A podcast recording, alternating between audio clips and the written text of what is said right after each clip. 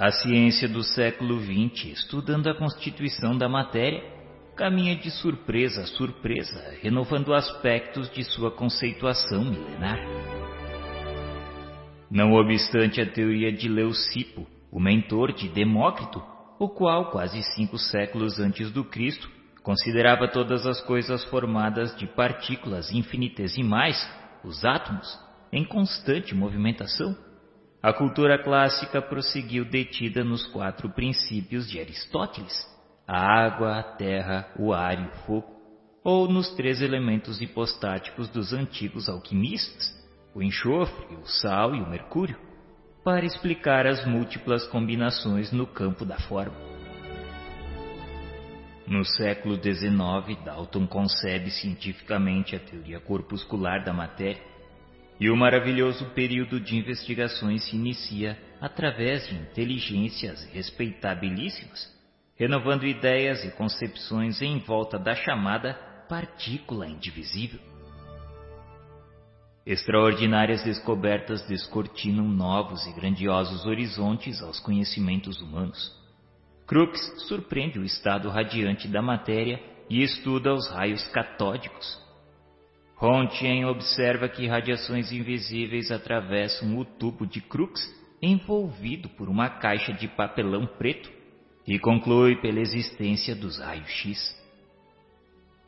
Henri Becquerel, seduzido pelo assunto, experimenta o urânio à procura de radiações do mesmo teor e encontra motivos para as novas indagações. O casal Courrier, intrigado com o enigma, analisa toneladas de peixe blenda e detém o rádio. Velhas afirmações científicas tremem nas bases. Rochefort, à frente de larga turma de pioneiros, inicia preciosos estudos em torno da radioatividade. O átomo sofre irresistível perseguição na fortaleza que se acolhe e confia ao homem a solução de numerosos segredos. E desde o último quartel do século passado, a Terra se converteu num reino de ondas e raios, correntes e vibrações. A eletricidade e o magnetismo, o movimento e a atração palpitam em tudo. O estudo dos raios cósmicos evidencia as fantásticas energias espalhadas no universo, promovendo os físicos de poderosíssimo instrumento para investigação dos fenômenos atômicos e subatômicos. Borges, Planck, Einstein erigem novas e grandiosas concepções. O veículo carnal agora não é mais que um turbilhão eletrônico regido pela consciência. Cada corpo tangível é um feixe de energia concentrada. A matéria é transformada em energia e esta desaparece para dar lugar à matéria químicos e físicos, geômetras e matemáticos, erguidos à condição de investigadores da verdade, são hoje, sem o desejarem, sacerdotes do espírito, porque, como consequência de seus porfiados estudos, o materialismo e o ateísmo serão compelidos a desaparecer por falta de matéria, a base que lhes assegurava as especulações negativistas. Os laboratórios são templos em que a inteligência é concitada ao serviço de Deus, e ainda mesmo quando a cerebração se perverte, transitoriamente subornada pela hegemonia política, geradora de guerras, o progresso da ciência como conquista divina permanece na exaltação do bem rumo a glorioso porvir. O futuro pertence ao espírito. E meditando no amanhã da coletividade terrestre, André Luiz organizou estas ligeiras páginas em torno da mediunidade, compreendendo a importância cada vez maior do intercâmbio espiritual entre as criaturas. Quanto mais avança na ascensão evolutiva, mais seguramente percebe o homem a inexistência da morte como cessação da vida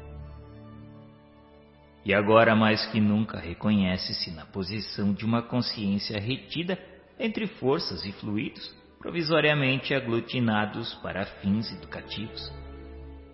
Compreende pouco a pouco que o túmulo é porta à renovação, como o berço é acesso à experiência. e observa que o seu estágio no planeta é uma viagem com destino às estações do progresso maior. E na grande romagem, todos somos instrumentos das forças com as quais estamos em sintonia. Todos somos médiums dentro do campo mental que nos é próprio, associando-nos às energias edificantes. Se o nosso pensamento flui na direção da vida superior, ou as forças perturbadoras e deprimentes, se ainda nos escravizamos às sombras da vida primitivista ou torturada. Cada criatura com os sentimentos que lhe caracterizam a vida íntima emite raios específicos e vive na onda espiritual com que se identifica.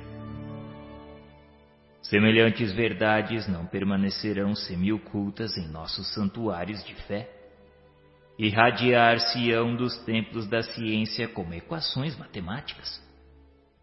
E enquanto variados aprendizes focalizam a mediunidade, estudando-a da terra para o céu, nosso amigo procura analisar-lhe a posição e os valores do céu para a terra, colaborando na construção dos tempos novos. Todavia, o que destacamos por mais alto em suas páginas é a necessidade do Cristo no coração e na consciência para que não estejamos desorientados ao toque dos fenômenos. Sem noção de responsabilidade, sem devoção à prática do bem, sem amor ao estudo e sem esforço perseverante em nosso próprio burilamento moral, é impraticável a peregrinação libertadora para os cimos da vida. André Luiz é bastante claro para que nos alonguemos em qualquer consideração. Cada médium com a sua mente, cada mente com seus raios, personalizando observações e interpretações. E conforme os raios que arremessamos, erguer-se-nos-á ao domicílio espiritual na onda de pensamentos a que nossas almas se afeiçoam. Isso, em boa síntese, equivale ainda a repetir com Jesus: a cada qual segundo suas obras.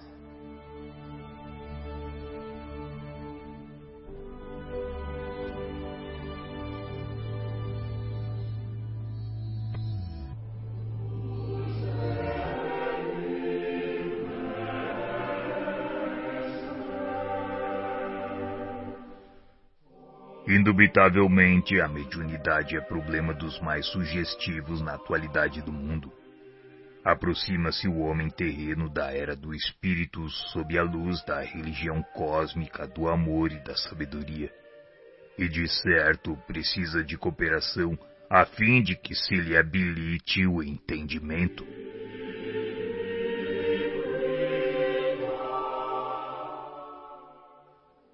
O orientador de feição nobre e simpática recebera-nos a pedido de Clarencio para um curso rápido de ciências mediúnicas. Especializara-se em trabalhos dessa natureza, consagrando-lhes muitos anos de abnegação. Era por isso, dentre as relações do ministro, que se nos fizera patrono e condutor, um dos companheiros mais competentes no assunto. Aulos nos acolhera com afabilidade e doçura relacionando aflitivas questões da humanidade terrestre, pousava em nós o olhar firme e lúcido, não apenas com o interesse do irmão mais velho, mas também com a afetividade de um pai enternecido. Hilário e eu não conseguíamos disfarçar a admiração. Era um privilégio ouvi-lo discorrer sobre o tema que nos trazia até ali. Aliavam-se nele substanciosa riqueza cultural e o mais estranhado patrimônio de amor, causando-nos satisfação o vê-lo reportar-se às necessidades humanas com o carinho do médico benevolente e sábio que desse a condição de enfermeiro para a alegria de ajudar e salvar. Interessava-se pelas experimentações mediúnicas desde o ano de 1779 quando conhecera Mesmer em Paris no estudo das célebres proposições lançadas a público pelo famoso magnetizador. Reencarnado no início do século passado, apreciara de perto as realizações de Allan Kardec na codificação do Espiritismo, e privara com Carragnet e Balzac, com Teófile, Gautieri e Vitor Hugo, acabando seus dias na França depois de vários decênios consagrados à mediunidade e ao magnetismo nos moldes científicos da Europa. No mundo espiritual, prosseguiu no mesmo rumo, observando e trabalhando em seu apostolado educativo. Dedicando-se agora à obra de espiritualização no Brasil, e isso há mais de 30 anos, comentava otimista as esperanças do novo campo de ação, dando-nos a conhecer a primorosa bagagem de memórias e experiências de que se fazia portador. Maravilhados ao ouvi-lo, mal lhe respondíamos a essa ou aquela indagação. Hilário e eu informamos respeitosos em dado momento que conhecíamos sim alguns aspectos do intercâmbio espiritual, todavia o nosso desejo era amealhar mais amplas noções do assunto com a simplicidade possível. Em outras ocasiões, estudáramos ao de leve alguns fenômenos de psicografia, incorporação e materialização. No entanto, era isso muito pouco à face dos múltiplos serviços que a mediunidade encerra em si mesmo. O anfitrião afável aqueceu em elucidar-nos. Colaborava em diversos setores de trabalho e prodigalizar-nos-ia aquilo que considerava com humildade como sendo alguns apontamentos. Para começar, convidou-nos a ouvir um amigo que falaria sobre mediunidade a pequeno grupo de aprendizes encarnados e desencarnados, e em cuja palavra reconhecia oportunidade e valor. Não nos fizemos de rogados ante a obsequiosa lembrança, e porque não havia tempo a perder, seguímo-lo prestamente. Em vasto recinto do Ministério das Comunicações, fomos apresentados ao instrutor Albério que se dispunha a iniciar a palestra. Tomamos lugar entre as dezenas de companheiros que o seguiam atentos em muda expectação. Como tantos outros orientadores que eu conhecia, Albério assomou a tribuna sem cerimônia, qual se nos fora simples irmão, conversando conosco em tom fraternal. Falou com segurança que, dando continuidade aos estudos anteriores, precisaríamos considerar que a mente permanecia na base de todos os fenômenos mediúnicos. Não ignoramos que o universo, a estender-se no infinito por milhões e milhões de sóis, é a exteriorização do pensamento divino de cuja essência partilhamos em nossa condição de raios conscientes da eterna sabedoria, dentro do limite de nossa evolução espiritual. Da superestrutura dos astros à infraestrutura atômica, tudo está mergulhado na substância viva da mente de Deus. Como os peixes e as plantas da água estão contidos no oceano imenso. Filhos do Criador, dele herdamos a faculdade de criar e desenvolver, nutrir e transformar. Naturalmente circunscritos nas dimensões conceptuais em que nos encontramos, embora na insignificância de nossa posição, comparada à glória dos espíritos que já atingiram a angelitude, podemos arrojar de nós a energia atuante do próprio pensamento, estabelecendo em torno de nossa individualidade o ambiente psíquico que nos é particular.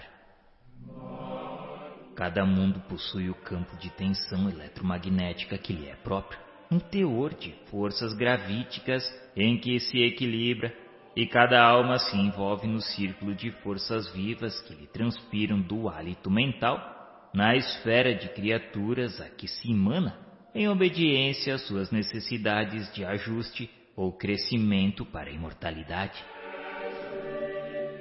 Cada planeta revoluciona na órbita que lhe é assinalada pelas leis do equilíbrio, sem ultrapassar as linhas de gravitação que lhes dizem respeito e cada consciência evolve no mundo espiritual a cuja movimentação se subordina. Somos, pois, vastíssimo conjunto de inteligências sintonizadas no mesmo padrão vibratório de percepção, integrando um todo constituído de alguns bilhões de seres que formam, por assim dizer, a humanidade terrestre. Compondo assim apenas humilde família no infinito concerto da vida cósmica, em que cada mundo guarda somente determinada família da humanidade universal, conhecemos por enquanto simplesmente as expressões da vida que nos fala mais de perto, limitados ao degrau de conhecimento que já escalamos.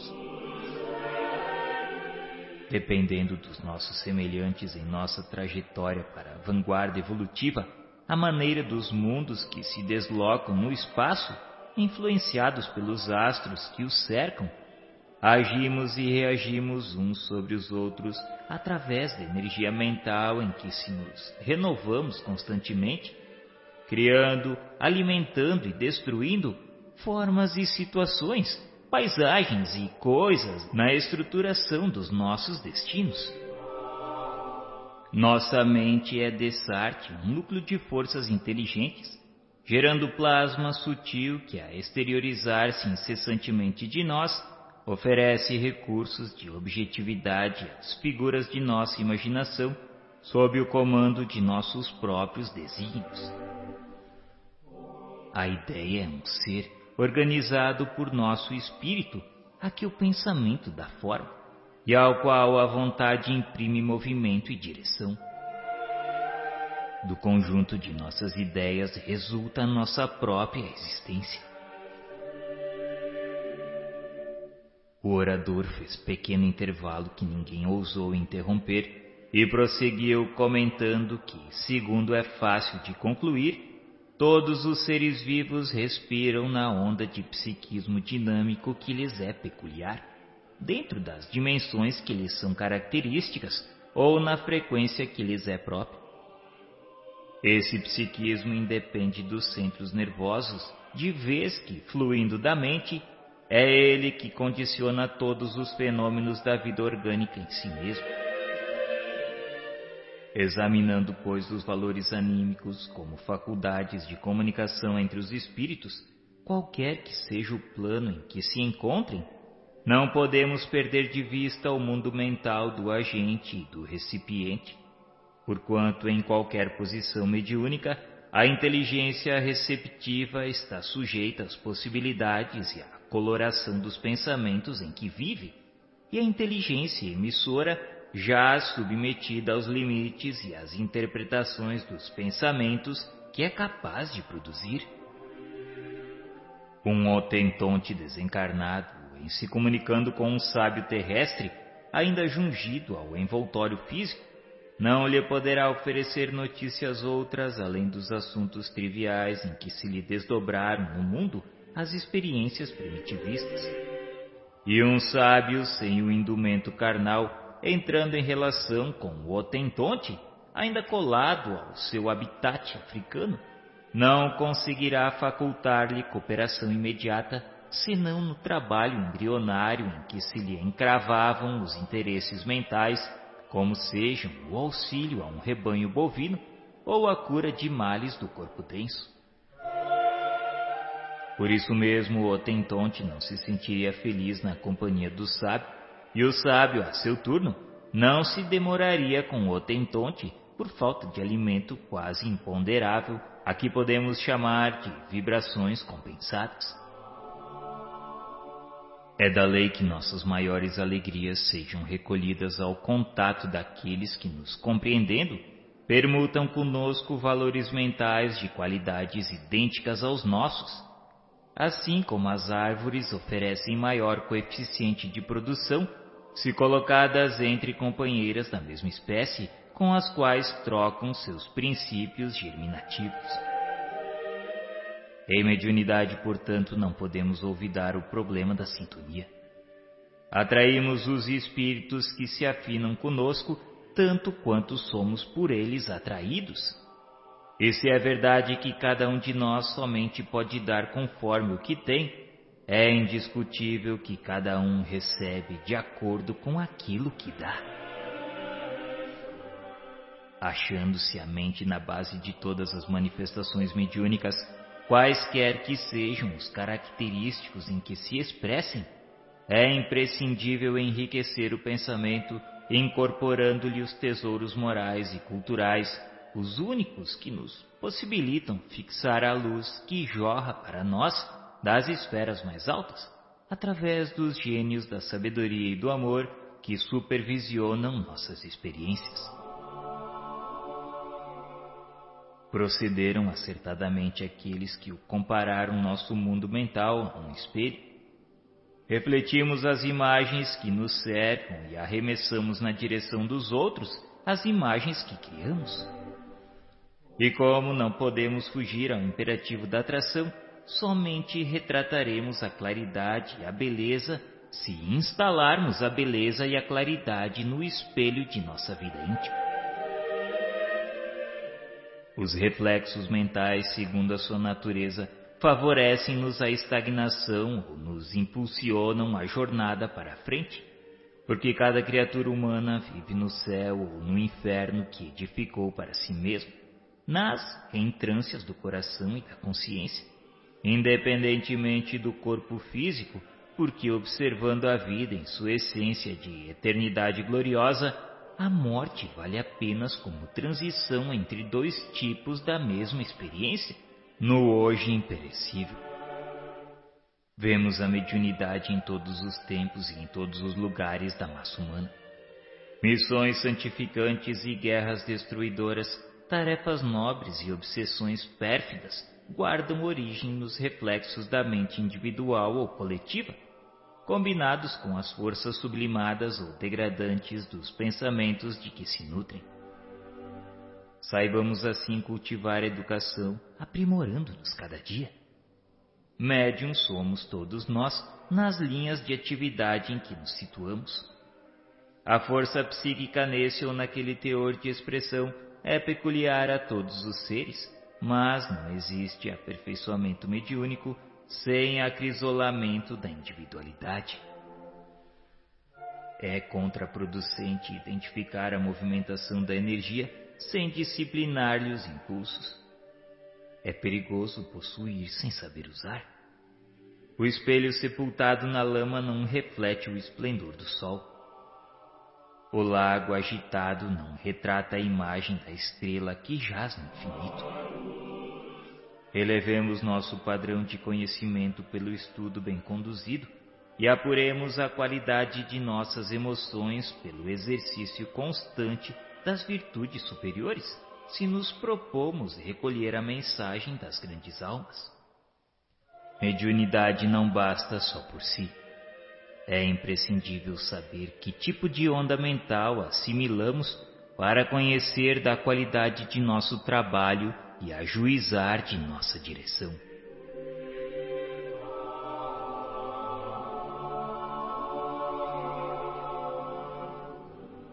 Albério prosseguiu ainda em seus valiosos comentários e mais tarde passou a responder a complicadas perguntas que lhe eram desfechadas por diversos aprendizes. Por minha vez, recolhera largo material de meditação e em razão disso, em companhia de Hilário, despedi-me dos instrutores com alguns monossílabos de agradecimento, ouvindo de Aulos a promessa de reencontro para o dia seguinte.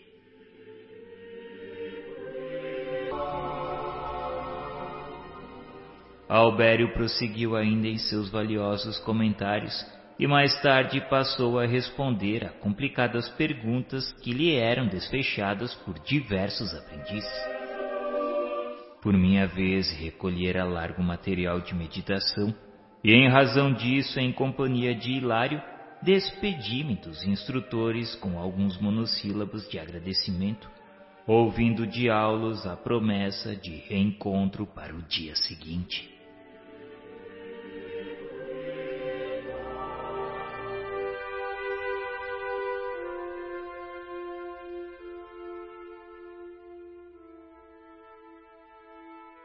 Tornando ao convívio do assistente na noite imediata, dele recebemos o acolhimento gentil da véspera.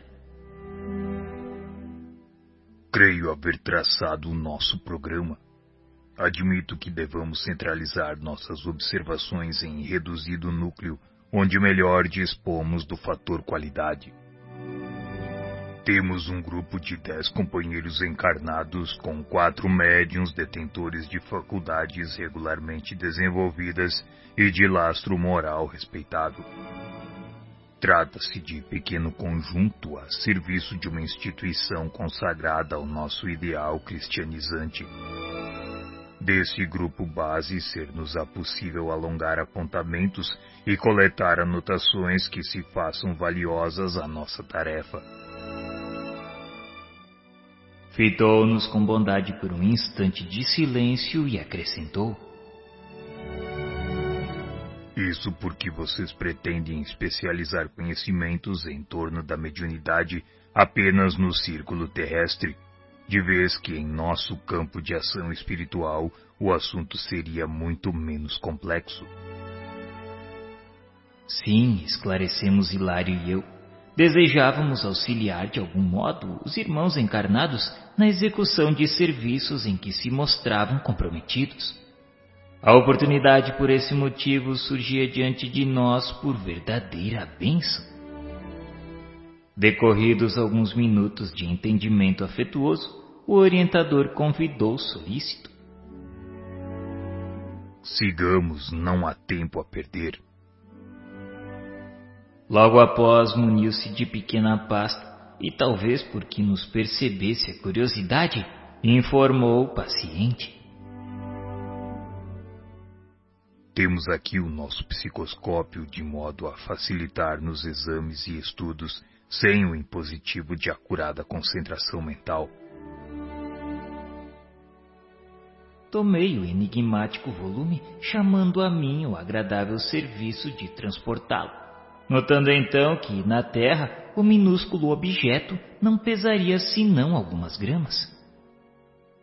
E não disfarçando a curiosidade, perguntei: Psicoscópio, Sr. Aulus? Que novo engenho vem a ser esse? É um aparelho, Hilário e André, a que intuitivamente se referiu o ilustre estudioso da fenomenologia espirítica em fins do século passado destina-se à auscultação da alma com o poder de definir-lhe as vibrações e com capacidade para efetuar diversas observações em torno da matéria. Esperamos esteja mais tarde entre os homens. Funciona à base de eletricidade e magnetismo, utilizando-se de elementos radiantes, análogos na essência aos raios gama é constituído por óculos de estudo com recursos disponíveis para microfotografia. E enquanto demandávamos a cidade terrestre em que nos cabia operar, o mentor continuava explicando. Em nosso esforço de supervisão, podemos classificar sem dificuldade as perspectivas desse ou daquele agrupamento de serviços psíquicos que aparecem no mundo.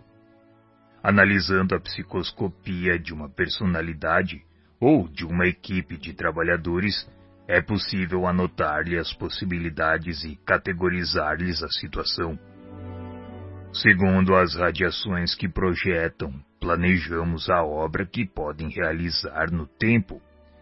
Então isso quer dizer que qualquer um de nós pode ser submetido a exame dessa espécie? Sem dúvida, André. De certo que estamos sujeitos a sondagens dos planos superiores, tanto quanto pesquisamos agora os planos que se nos situam à retaguarda. Se o espectroscópio permite ao homem perquirir a natureza dos elementos químicos localizados a enorme distâncias através da onda luminosa que arrojam de si, com muito mais facilidade identificaremos os valores da individualidade humana pelos raios que emite. A moralidade, o sentimento, a educação e o caráter são claramente perceptíveis através de ligeira inspeção. Hilário, sempre investigador, perguntou se, na hipótese de surgirem elementos arraigados ao mal, numa formação de cooperadores do bem, de posse da ficha psicoscópica, os instrutores espirituais, porventura, providenciariam-lhes a expulsão? Não será preciso. Se a maioria permanece empenhada na extensão do bem, a minoria encarcerada no mal distancia-se do conjunto pouco a pouco por ausência de afinidade. Contudo, Sr. Aldous, o que acontece numa instituição cujo programa elevado se degenera em desequilíbrio, induzindo-nos a reconhecer que a virtude aí não passa de bandeira fictícia, acobertando a ignorância e a perversidade? Então, nesse caso, dispensamos qualquer regime de perseguição ou denúncia. Encarrega-se a vida de colocar-nos no lugar que nos compete. Os anjos ou ministros da eterna sabedoria entregam-nos com segurança às forjas renovadoras do tempo e da provação. Sabe-se atualmente na Terra que uma grama de rádio perde a metade do seu peso em 16 séculos e que um ciclotron, trabalhando com projéteis anatômicos acelerados a milhões de elétrons volts, realiza a transmutação dos elementos químicos de imediato. A evolução vagarosa nos milênios ou o choque brusco do sofrimento alteram-nos o panorama mental, aprimorando-lhes os valores. Essas notas arrastavam-nos a divagação noutros campos. O assistente revelava brilhante cultura aliada à extrema facilidade de exposição. Disponha-me a ensaiar perguntas extra-serviço, mas adivinhando-nos o intento, Aulus objetou. Toda conversação nobre é instrutiva. No entanto, por agora, guardemos o espírito no trabalho a fazer. O êxito não exonera a atenção. Se cairmos numa digressão acerca da química, o horário não nos desculpará. Está certo, seu Aulus. Desculpa a minha curiosidade. Mas sobre o psicoscópio, ele por si só dá margem a preciosas reflexões. Imaginemos uma sociedade humana que pudesse retratar a vida interior dos seus membros. Isso economizaria grandes cotas de tempo na solução de inúmeros problemas psicológicos. Sim, André. O futuro reserva prodígios ao senso do homem comum. Havíamos, porém, alcançado o portão de espaçoso edifício que o assistente nos designou como sendo o santuário que nos competia visitar e servir. Essa é a casa espírita cristã onde encontraremos nosso ponto básico de experiências e observações. Entramos. Atravessando o largo recinto em que estacionavam numerosas entidades menos felizes de nosso plano, o orientador esclareceu. Vemos aqui o salão consagrado aos ensinamentos públicos. Todavia, o núcleo que buscamos já situado em reduto íntimo, assim como o coração dentro do corpo. Escoados alguns instantes, penetramos acanhado aposento, onde se congregava a reduzida assembleia em silenciosa concentração mental. Nossos companheiros fazem o serviço de harmonização preparatória. Quinze minutos de prece, quando não sejam de palestra ou leitura com elevadas bases morais. Sabem que não devem abordar o mundo espiritual sem a atitude nobre e digna que lhes outorgará a possibilidade de atrair companhias edificantes. E por esse motivo não comparecem aqui sem trazer ao campo que lhes é invisível as sementes do melhor que possuem. Hilário e eu nos inclinávamos à indagação, contudo a respeitabilidade do recinto impunha-nos silêncio. Amigos da nossa esfera ali se demoravam em oração, compelindo-nos a estranhado recolhimento. O assistente armou o psicoscópio e depois de ligeira análise, recomendou-nos a observação. Chegada a minha vez de usá-lo, assombraram-me as peculiaridades do aparelho. Sem a necessidade de esforço mental, notei que todas as expressões de matéria física assumiam diferente aspecto, destacando-se a matéria de nosso plano. Teto, paredes e objetos de uso corriqueiro revelavam-se formados de correntes de força a emitirem baixa claridade. Detive-me na contemplação dos companheiros encarnados que agora apareciam mais estreitamente associados entre si pelos vastos círculos radiantes que lhes nimbavam as cabeças de opalino esplendor. Tive a impressão de fixar em torno do apagado bloco de massa semi-obscura a que se reduzir a mesa uma coroa de luz solar formada por dez pontos característicos, salientando-se no centro de cada um deles o semblante espiritual dos amigos em oração.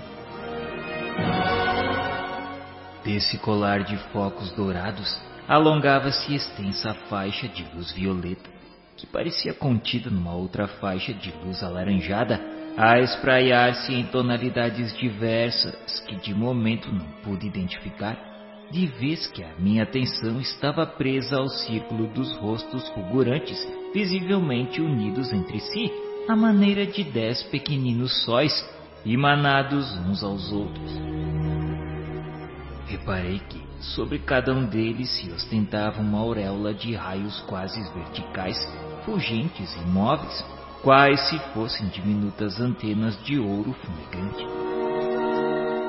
Sobre essas coroas que se particularizavam de companheiro a companheiro, caíam do alto abundantes jorros de luminosidade estelar que, tocando as cabeças ali emanadas, pareciam suaves correntes de forças a se transformarem em pétalas microscópicas que se acendiam e apagavam em miríades de formas delicadas e caprichosas, gravitando por momentos ao redor dos cérebros em que se produziam, quais satélites de vida breve em torno das fontes vitais que lhes davam origem.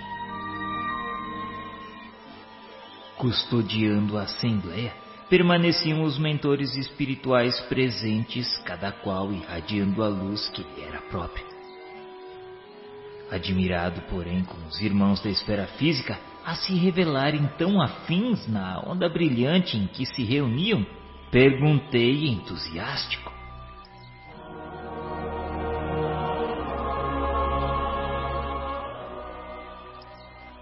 Senhor Aulus, esses companheiros que visitamos são porventura grandes iniciados na revelação divina? Não, André. Achamos-nos ainda muito longe de semelhantes apóstolos. Vemo-nos aqui na companhia de quatro irmãs e seis irmãos de boa vontade. Naturalmente são pessoas comuns. Comem, bebem, vestem-se apresentam-se na terra sob o aspecto vulgar de outras criaturas no ramerrão carnal. No entanto, trazem a mente voltada para os ideais superiores da fé ativa, a expressar-se em amor pelos semelhantes.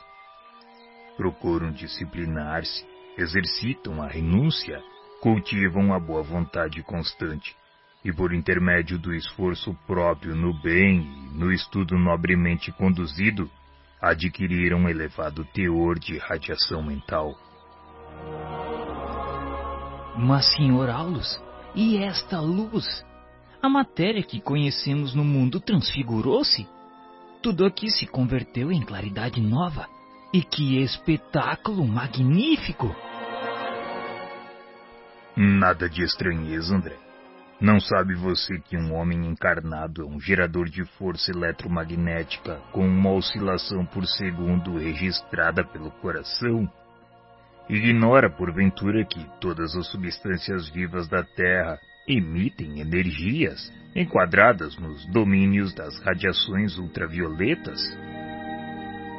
Em nos reportando aos nossos companheiros, possuímos neles almas regularmente evolutidas em apreciáveis condições vibratórias pela sincera devoção ao bem, com esquecimento dos seus próprios desejos. Podem desse modo projetar raios mentais em vias de sublimação, assimilando correntes superiores e enriquecendo os raios vitais de que são dínamos comuns. Raios vitais? Isso mesmo. Mas, para maior limpidez da definição, chamemo-lhes raios ectoplásmicos, unindo nossos apontamentos à nomenclatura dos espiritistas modernos. Esses raios são peculiares a todos os seres vivos. É com eles que a lagarta realiza suas complicadas demonstrações de metamorfose e é ainda na base deles que se efetuam todos os processos de materialização mediúnica, porquanto os sensitivos encarnados que os favorecem libertam essas energias com mais facilidade. Todas as criaturas, porém, guardam-nas consigo, emitindo-as em frequência que varia em cada uma, de conformidade com as tarefas que o plano da vida lhes assinala. O estudo da mediunidade repousa nos alicerces da mente com o seu prodigioso campo de radiações. A ciência dos raios imprimirá em breve grande renovação aos setores culturais do mundo. Aguardemos o porvir.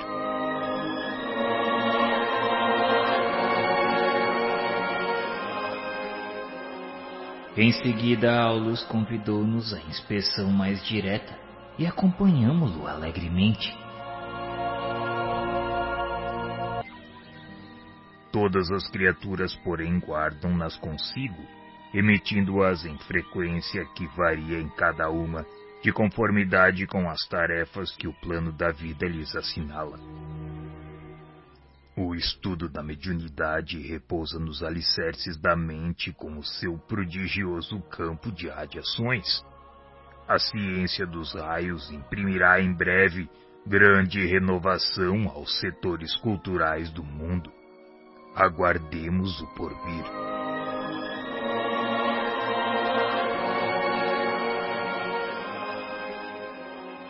Em seguida, Aulus convidou-nos à inspeção mais direta e acompanhamos-lo alegremente. Venham, vou apresentar a vocês a nossa equipagem mediúnica. E detendo-se ao pé do companheiro encarnado que regia os trabalhos, apresentou. Este é o nosso irmão Raul Silva e dirige o núcleo com sincera devoção à fraternidade. É correto no desempenho dos seus deveres e ardoso na fé. Consegue equilibrar o grupo na onda de compreensão e boa vontade que lhe é característica. Pelo amor com que se desencumbe da tarefa, é instrumento fiel dos benfeitores desencarnados que lhe identificam na mente um espelho cristalino, retratando-lhes as instruções. Logo após, caminhou na direção de uma senhora muito jovem e, designando-a, explicou: Eis nossa irmã Eugênia, médium de grande docilidade, que promete brilhante futuro na expansão do bem. Excelente órgão de transmissão, coopera com eficiência na ajuda aos desencarnados em desequilíbrio. Intuição clara, aliada à distinção moral, tem a vantagem de conservar-se consciente nos serviços de intercâmbio, beneficiando-nos a ação. Quase rente parou à esquerda de um rapaz de seus 30 anos presumíveis e informou: Aqui temos nosso amigo Anélio Araújo. Vem conquistando gradativo progresso na clarividência, na clareaudiência e na psicografia. Em seguida, abeirou-se de um cavalheiro simpático e notificou. Este é o nosso colaborador Antônio Castro, moço bem intencionado e senhor de valiosas possibilidades em nossas atividades de permuta. Sonâmbulo, no entanto, é de uma passividade que nos requer grande vigilância. Desdobra-se com facilidade, levando a efeito preciosas tarefas de cooperação conosco mas ainda necessita de maiores estudos e mais amplas experiências para expressar-se com segurança acerca das próprias observações. Por vezes comporta-se fora da matéria densa à maneira de uma criança, comprometendo-nos a ação. E quando empresta o veículo a entidades dementes ou sofredoras, reclama-nos cautela, porquanto quase sempre deixa o corpo à mercê dos comunicantes quando lhe compete o dever de ajudar-nos na contenção deles, a fim de que o nosso tentame de fraternidade não lhe traga prejuízo à organização física. Será, porém, valioso auxiliar em nossos estudos.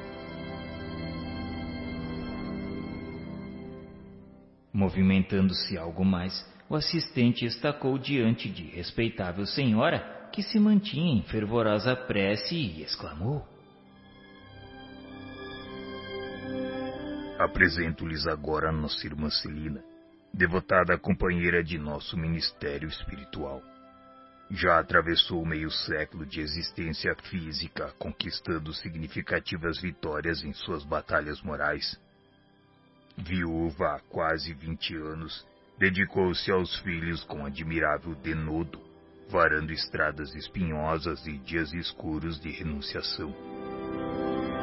Suportou heroicamente o assédio de compactas legiões de ignorância e miséria que lhe rodeavam o esposo com quem se consorciara em tarefa de sacrifício. Conheceu de perto a perseguição de gênios infernais a que não se rendeu e lutando por muitos anos para atender de modo irrepreensível às obrigações que o mundo lhe assinalava, acrisolou as faculdades medianímicas, aperfeiçoando-as nas chamas do sofrimento moral como se aprimoram as peças de ferro sob a ação do fogo e da bigorna. Ela não é simples instrumento de fenômenos psíquicos. É abnegada servidora na construção de valores do espírito. A clarividência e a clareaudiência, a incorporação sonambúlica e o desdobramento da personalidade são estados em que ingressa na mesma espontaneidade com que respira guardando noção de suas responsabilidades e representando por isso valiosa colaboradora de nossas realizações. Diligente e humilde, encontrou na plantação do amor fraterno a sua maior alegria, e repartindo o tempo entre as obrigações e os estudos edificantes, transformou-se num acumulador espiritual de energias benéficas assimilando elevadas correntes mentais com o que se faz menos acessível às forças da sombra.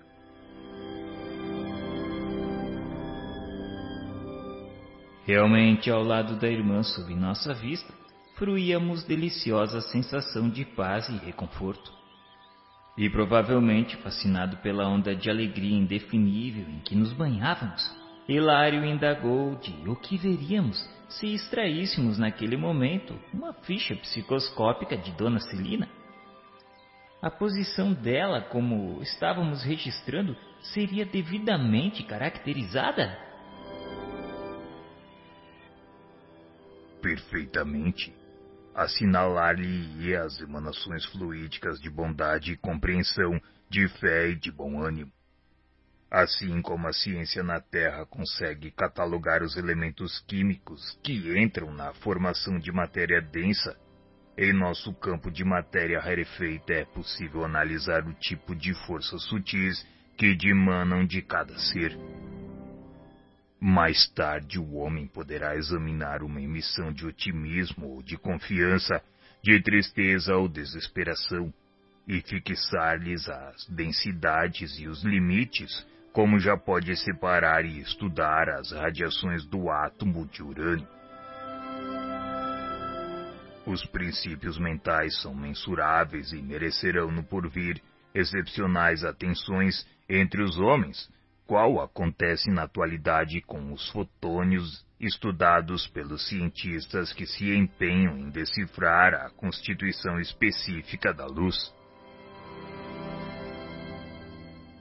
Uma ficha psicoscópica, sobretudo, determina a natureza de nossos pensamentos, e através de semelhante auscultação é fácil ajuizar dos nossos méritos ou das nossas necessidades. Logo após, nosso orientador convocou-nos a exame detido junto ao campo encefálico da irmã Celina, acentuando Em todos os processos medianímicos não podemos esquecer a máquina cerebral como órgão de manifestação da mente. De certo, já possuem conhecimentos adequados em torno do aparelhamento orgânico, dispensando-nos a atenção em particularidades técnicas sobre o vaso carnal. Bastar-nos-á sucinto exame da vida intracraniana onde estão assentadas as chaves de comunicação entre o mundo mental e o mundo físico. Centralizando a atenção através de pequena lente que Aulus nos estendeu, o cérebro de nossa amiga apareceu-nos poderosa estação radiofônica, reunindo milhares de antenas e condutos, resistências e ligações de tamanho microscópico, à disposição das células especializadas em serviços diversos a funcionarem como detectores e estimulantes, transformadores e ampliadores da sensação e da ideia, cujas vibrações fulguravam aí dentro como raios incessantes, iluminando um firmamento minúsculo. O assistente observou conosco aquele precioso labirinto em que a epífise brilhava como um pequenino sol azul e falou: Não nos convém relacionar minutências relativas ao cérebro e ao sistema nervoso em geral, com as quais se encontram vocês familiarizados nos conhecimentos humanos comuns. Nesse instante, reparei admirados feixes de associação entre as células corticais vibrando com a passagem do fluxo magnético do pensamento.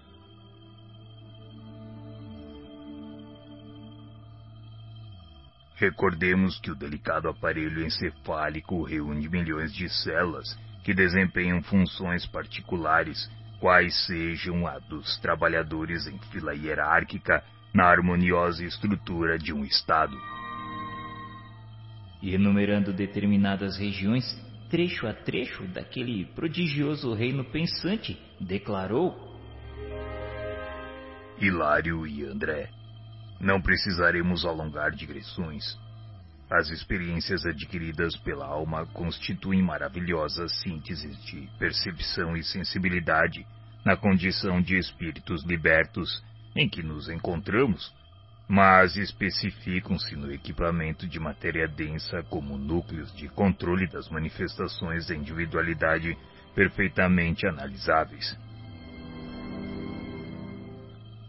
É assim que a alma encarnada possui no cérebro físico centros especiais que governam a cabeça, o rosto, os olhos, os ouvidos e os membros, em conjunto com os centros da fala, da linguagem, da visão, da audição, da memória, da escrita, do paladar, da deglutição, do tato, do olfato, do registro de calor e frio, da dor, também do equilíbrio muscular, da comunhão com os valores internos da mente, da ligação com o mundo exterior, da imaginação, do gosto estético, dos variados estímulos artísticos e tantos outros quantos sejam as aquisições de experiência entesouradas pelo ser que conquista a própria individualidade, passo a passo e esforço a esforço, enaltecendo-a pelo trabalho constante para a sublimação integral à face de todas as vias de progresso e aprimoramento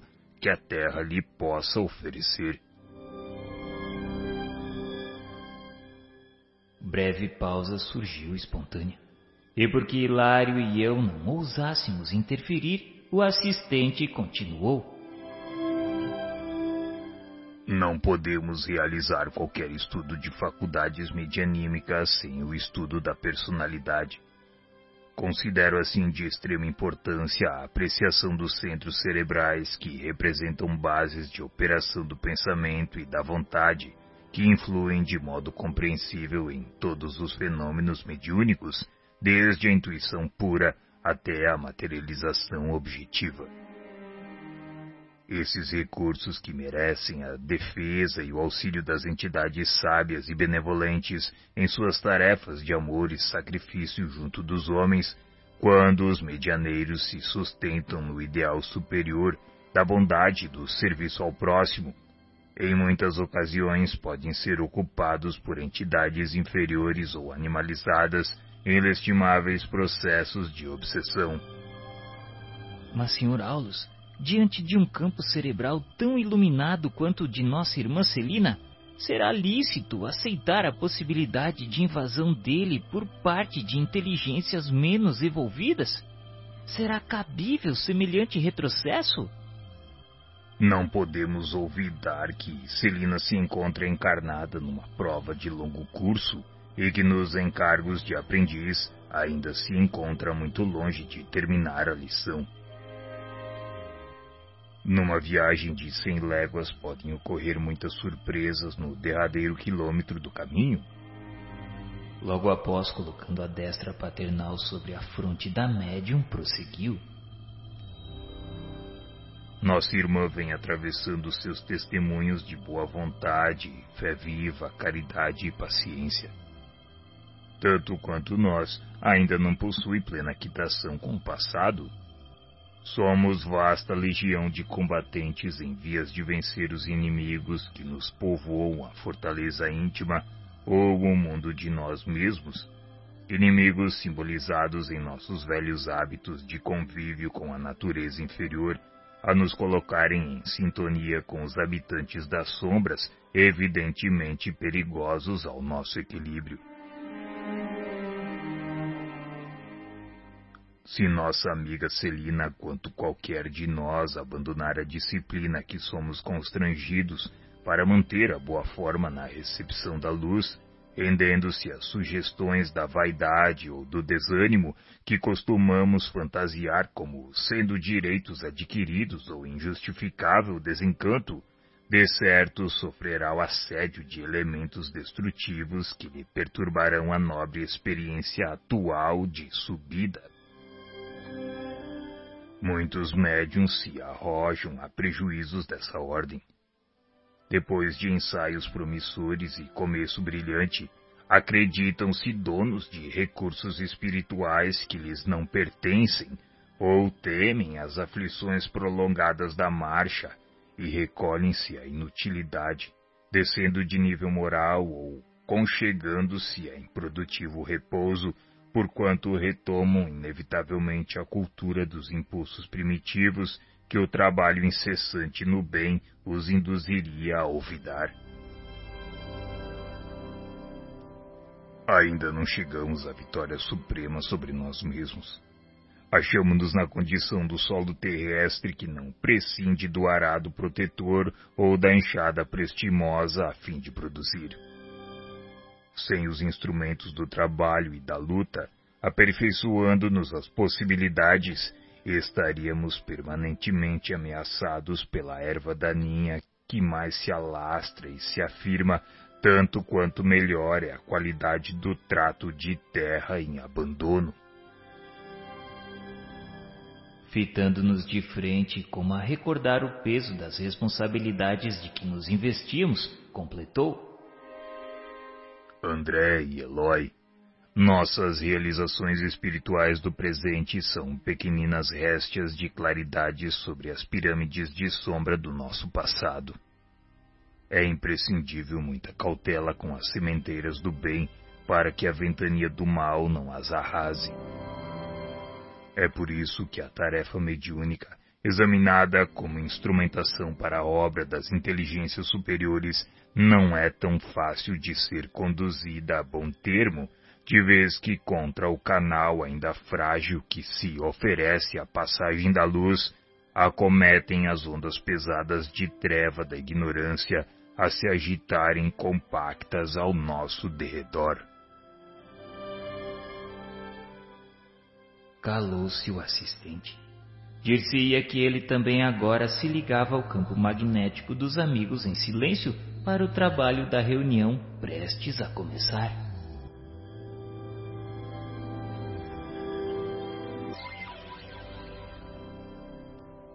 Ainda não chegamos à vitória suprema sobre nós mesmos. Achamos-nos na condição do solo terrestre que não prescinde do arado protetor ou da enxada prestimosa a fim de produzir.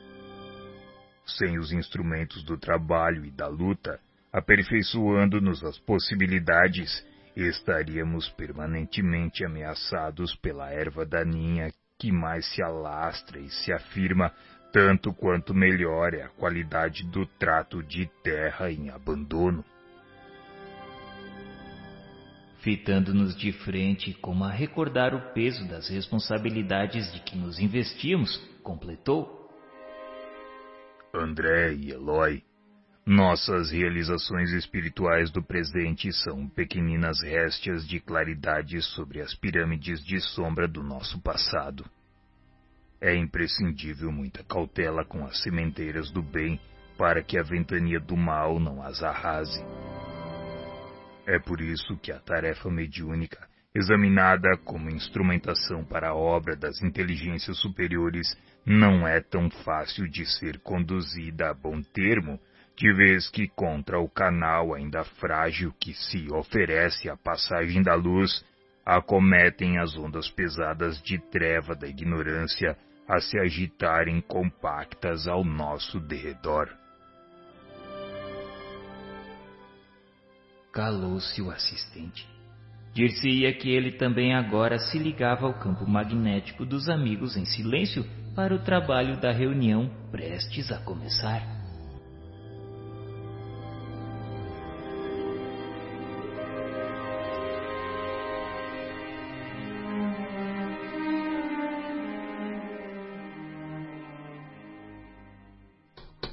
Leve chamamento à porta provocou a saída de um dos companheiros da atitude de meditação para atender. Dois enfermos, uma senhora jovem e um cavalheiro idoso, custodiados por dois familiares, transpuseram o umbral, localizando-se num dos ângulos da sala fora do círculo magnético. O orientador Aulus nos informou que eram os doentes a serem beneficiados naquela noite. Logo após, um colaborador de nosso plano franqueou acesso a numerosas entidades sofredoras e perturbadas que se postaram diante da Assembleia, formando legião. Nenhuma delas vinha até nós constrangidamente. Dir-se-ia que se aglomeravam em derredor dos amigos encarnados em prece, quais mariposas inconscientes rodeando grande luz vinham bulhentas proferindo frases desconexas ou exclamações menos edificantes. Entretanto, logo que atingidas pelas emanações espirituais do grupo, emudeciam de pronto, qual se fossem contidas por forças que elas próprias não conseguiam perceber. Atencioso, Aulus notificou. São almas em turvação mental que acompanham parentes, amigos ou desafetos às reuniões públicas da instituição e que se desligam deles quando os encarnados se deixam renovar pelas ideias salvadoras expressas na palavra dos que veiculam o ensinamento doutrinário. Modificado o centro mental daqueles que habitualmente vampirizam essas entidades vêm-se como que despejadas de casa, porquanto alterada a elaboração do pensamento naqueles a quem se afeiçoam, experimentam súbitas reviravoltas nas posições em que falsamente se equilibram. Algumas delas rebeladas fogem dos templos de oração como este, detestando-lhes temporariamente os serviços e armando novas perseguições às suas vítimas, que procuram até o reencontro. Contudo, outras, de algum modo, tocadas pelas lições ouvidas, demoram-se no local das predicações em ansiosa expectativa, famintas de maior esclarecimento. Hilário, que recebia surpresos semelhantes informes, perguntou curioso o que acontecia, porém, quando os encarnados não prestavam atenção aos ensinamentos ouvidos. Aulus lhe respondeu: Sem dúvida, Hilário, passam pelos santuários da fé na condição de urnas cerradas. Impermeáveis ao bom aviso, continuam inacessíveis à mudança necessária. E, Sr. Aulus, esses mesmos fenômenos se repetem nas igrejas de outras confissões religiosas? Sim, André. A palavra desempenha significativo papel nas construções do espírito. Sermões e conferências de sacerdotes e doutrinadores em variados setores da fé, sempre que inspirados no infinito bem, guardam o objetivo da elevação moral. Entre os homens, porém, se não é fácil cultivar a vida digna, é muito difícil habilitar-se a criatura à morte libertadora. Comumente desencarna-se a alma sem que se lhe desagarrem os pensamentos enovelados em situações, pessoas e coisas da terra. A mente, por isso, continua encarcerada nos interesses quase sempre inferiores do mundo cristalizada e enfermiça em paisagens inquietantes criadas por ela mesma. Daí o valor do culto religioso respeitável, formando ambiente propício à ascensão espiritual, com indiscutíveis vantagens não só para os espíritos encarnados que a ele assistem com sinceridade e fervor, mas também para os desencarnados que aspiram à própria transformação Todos os santuários em seus atos públicos estão repletos de almas necessitadas que a eles comparecem sem o veículo denso, sequiosas de reconforto. Os expositores da boa palavra podem ser comparados a técnicos eletricistas, desligando tomadas mentais através dos princípios libertadores que distribuem na esfera do pensamento. Em razão disso, as entidades vampirizantes operam contra eles, muitas vezes envolvendo-lhes os ouvintes em fluidos entorpecentes, conduzindo esses últimos ao sono provocado para que se lhe adie a renovação. Observando os irmãos retardados que se abeiravam da mesa num quase semicírculo, Tive a ideia de usar o psicoscópio de modo a examiná-los detidamente, ao que Aulus informou prestimoso. Não será preciso. Bastará uma análise atenta para a colheita de resultados interessantes, de vez que os nossos amigos estampam no próprio corpo perispiritual os sofrimentos de que são portadores.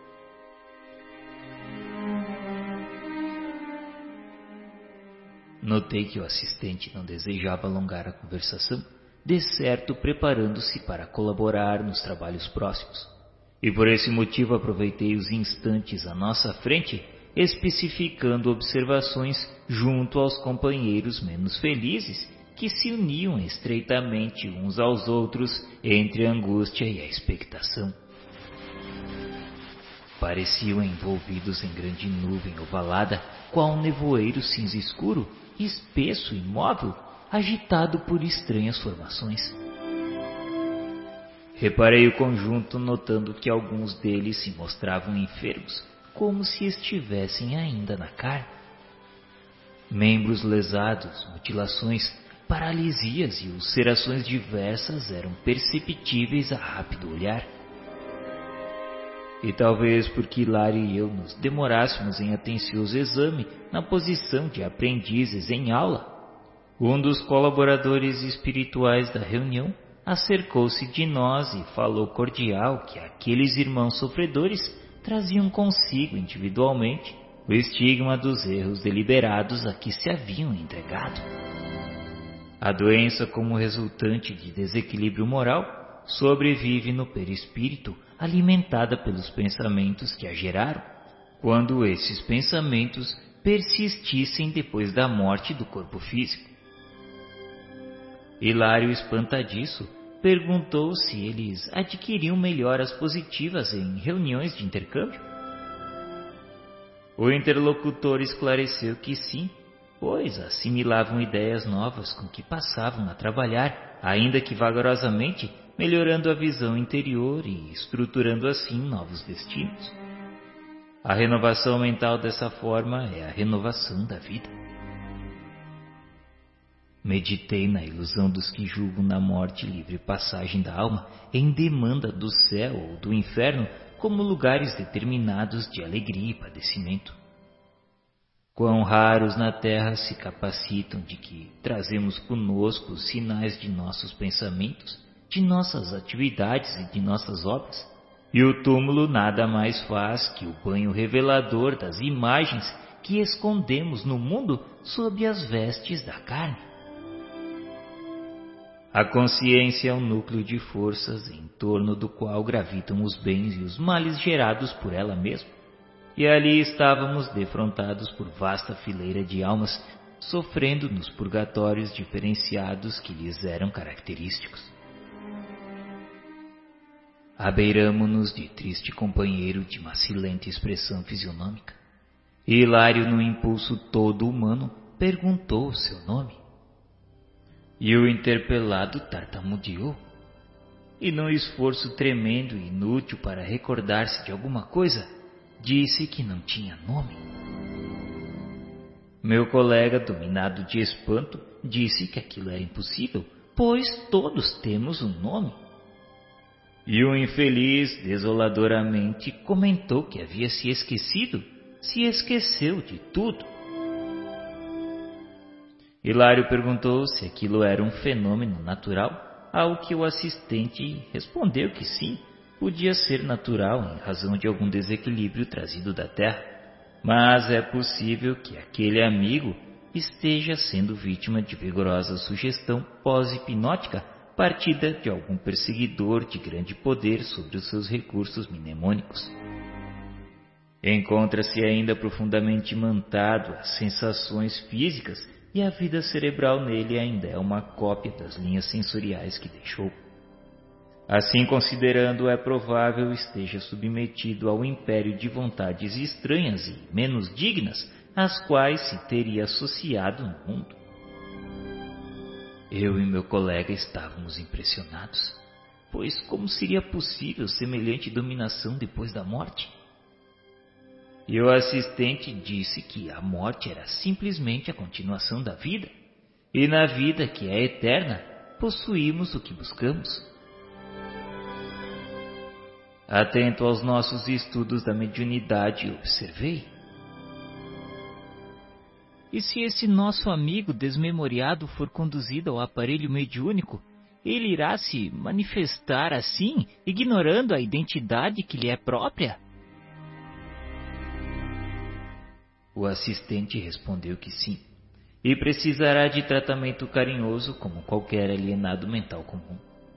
Pois, exprimindo-se por algum médium que lhe dê guarida, será para qualquer doutrinador terrestre o mesmo enigma que estávamos presenciando.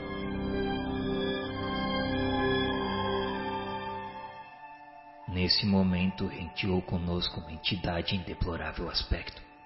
Era um homem esguio e triste, exibindo o braço direito paralítico e ressecado.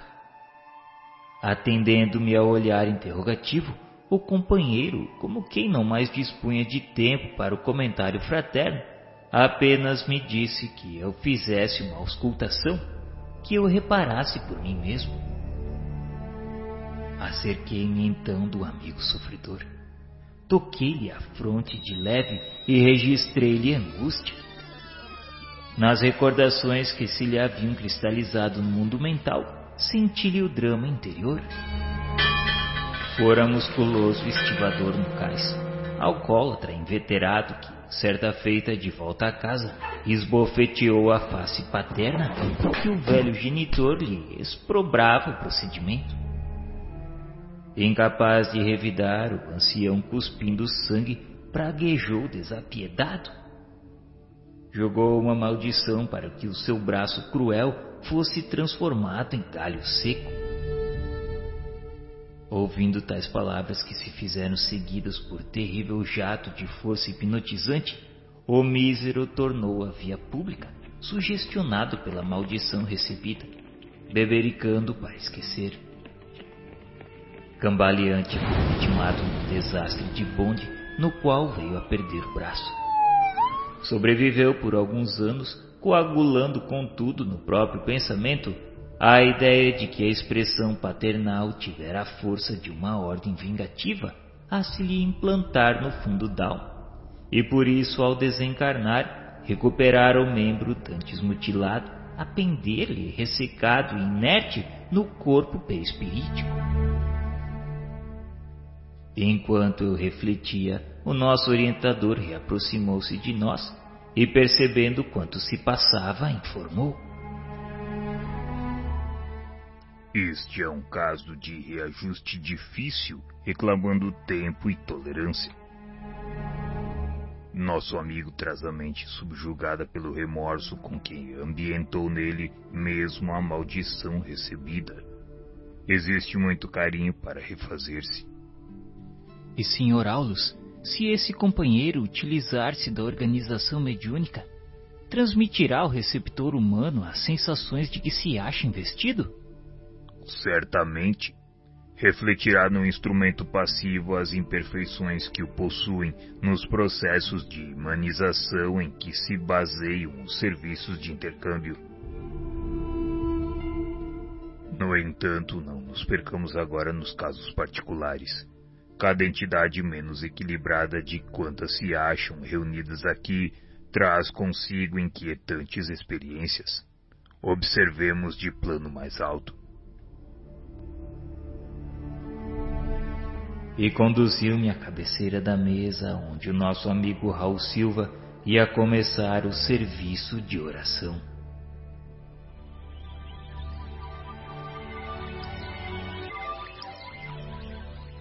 Enquanto eu refletia, o nosso orientador reaproximou-se de nós e, percebendo quanto se passava, informou. Este é um caso de reajuste difícil, reclamando tempo e tolerância. Nosso amigo traz a mente subjugada pelo remorso com quem ambientou nele mesmo a maldição recebida. Existe muito carinho para refazer-se. E, Sr. Aulus, se esse companheiro utilizar-se da organização mediúnica, transmitirá ao receptor humano as sensações de que se acha investido? Certamente refletirá no instrumento passivo as imperfeições que o possuem nos processos de humanização em que se baseiam os serviços de intercâmbio. No entanto, não nos percamos agora nos casos particulares. Cada entidade menos equilibrada de quantas se acham reunidas aqui traz consigo inquietantes experiências. Observemos de plano mais alto.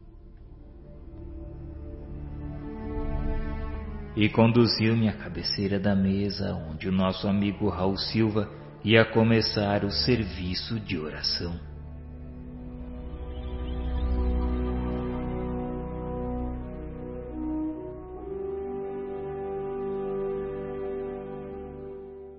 Faltavam apenas dois minutos para as vinte horas quando o assistente espiritual mais responsável deu entrada no pequeno recinto.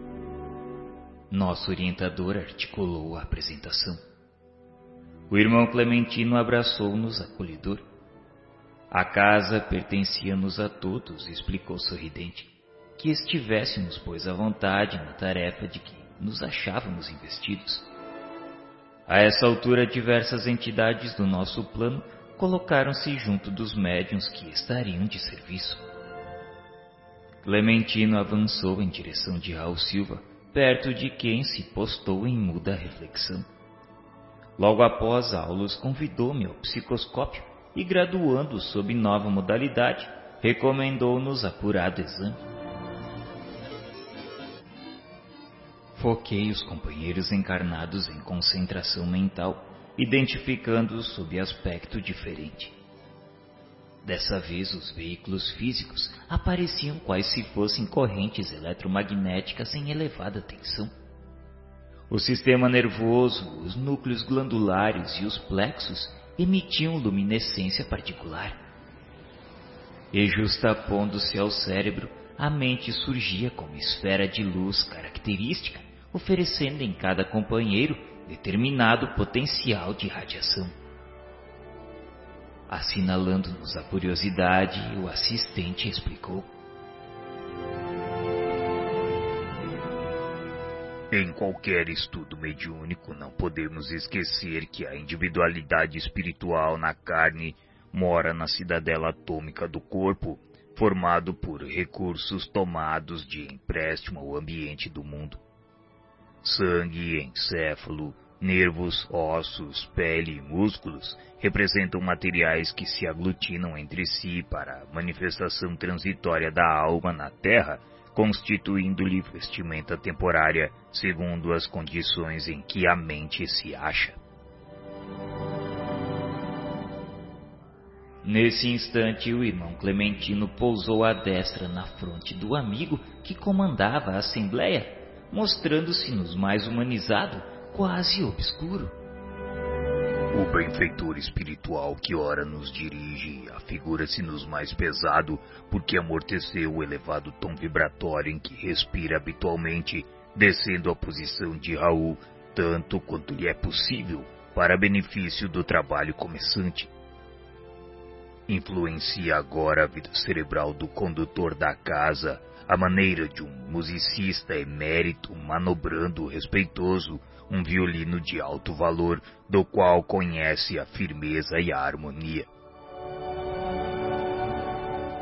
Notamos que a cabeça venerável de Clementino passou a emitir raios fulgurantes, ao mesmo tempo que o cérebro de Silva, sob os dedos do benfeitor, se inimbava de luminosidade intensa, embora diversa. O mentor desencarnado levantou a voz comovente suplicando a bênção divina com expressões que nos eram familiares. Expressões essas que Silva transmitiu igualmente em alta voz, imprimindo-lhes diminutas variações. Com a emotividade que nos invadia a todos, brando silêncio se interpôs durante rápidos minutos. Fios de luz brilhante ligavam os componentes da mesa dando-nos a perceber que a prece os reunia mais fortemente entre si. Terminada a oração, acerquei-me de Silva. Desejava investigar mais a fundo as impressões que lhe assaltavam o campo físico e observei-lhe então todo o busto, inclusive braços e mãos, sob vigorosa onda de forças a eriçar-lhe a pele, num fenômeno de doce excitação como que agradável calafrio. Essa onda de força descansava sobre o plexo solar, onde se transformava em luminoso estímulo que se estendia pelos nervos até o cérebro, do qual se derramava pela boca em forma de palavras. Acompanhando minha análise, o assistente me explicou. O jato de forças mentais do irmão Clementino atuou sobre a organização psíquica de Silva como a corrente dirigida para a lâmpada elétrica. Apoiando-se no plexo solar, elevou-se ao sistema neurocerebrino como a energia elétrica da usina emissora que, atingindo a lâmpada, se espalha no filamento incandescente, produzindo o fenômeno da luz. E como resolver o problema da voltagem? Não foi esquecido, André. Clementino graduou o pensamento e a expressão de acordo com a capacidade do nosso Raul e do ambiente que o cerca, ajustando-se-lhes as possibilidades, tanto quanto o técnico de eletricidade controla a projeção de energia segundo a rede dos elementos receptivos. Cada vaso recebe de conformidade com a estrutura que lhe é própria. Os confrontos de aulos sugeriam belas indagações. A ligação elétrica gera luz na lâmpada. E ali o contato espiritual, de certo, segundo inferíamos, improvisava forças igualmente a se derramarem do cérebro e da boca de Silva na feição de palavras e raios luminosos. O instrutor percebeu-nos a muda inquirição e apressou-se em aclarar. A lâmpada em cujo bojo se faz luz arroja de si mesma os fotônios que são elementos vivos da natureza a vibrarem no espaço físico através dos movimentos que lhes são peculiares. E nossa alma, em cuja intimidade se processa ideia irradiante, lança fora de si os princípios espirituais condensados na força ponderável e múltipla do pensamento, princípio esses com que influímos no espaço mental. Os mundos atuam uns sobre os outros pelas irradiações que despendem e as almas influenciam-se mutuamente por intermédio dos agentes mentais que produzem. A palavra serene precisa do orientador, compelia-nos à meditação, embora rápida. Os claros apontamentos em torno da energia mental conduziam-me a preciosas reflexões. Então o pensamento não escapava às realidades do mundo corpuscular, ponderei de mim para comigo. Assim como possuímos na Terra valiosas observações alusivas à química da matéria densa, Relacionando-lhe as unidades atômicas, o campo da mente oferecia largas ensanchas ao estudo de suas combinações. Pensamentos de crueldade, revolta, tristeza, amor, compreensão, esperança ou alegria teriam natureza diferenciada com característicos e pesos próprios, adensando a alma, sutilizando-a, além de lhe definirem as qualidades magnéticas. A onda mental possuiria determinados coeficientes de força na concentração silenciosa, no verbo exteriorizado na palavra escrita.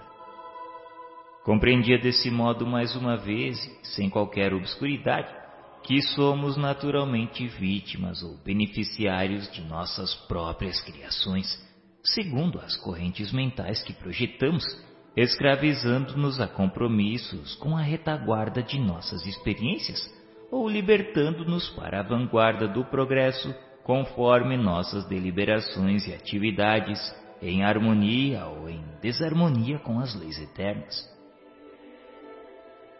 O solilóquio, porém, não devia alongar-se. Nosso orientador, atento aos objetivos de nossa permanência na casa, chamou-me a novas observações. Vocês repararam na comunhão entre Clementino e Silva no momento da prece? Vimos aqui o fenômeno da perfeita assimilação de correntes mentais que preside habitualmente a quase todos os fatos mediúnicos.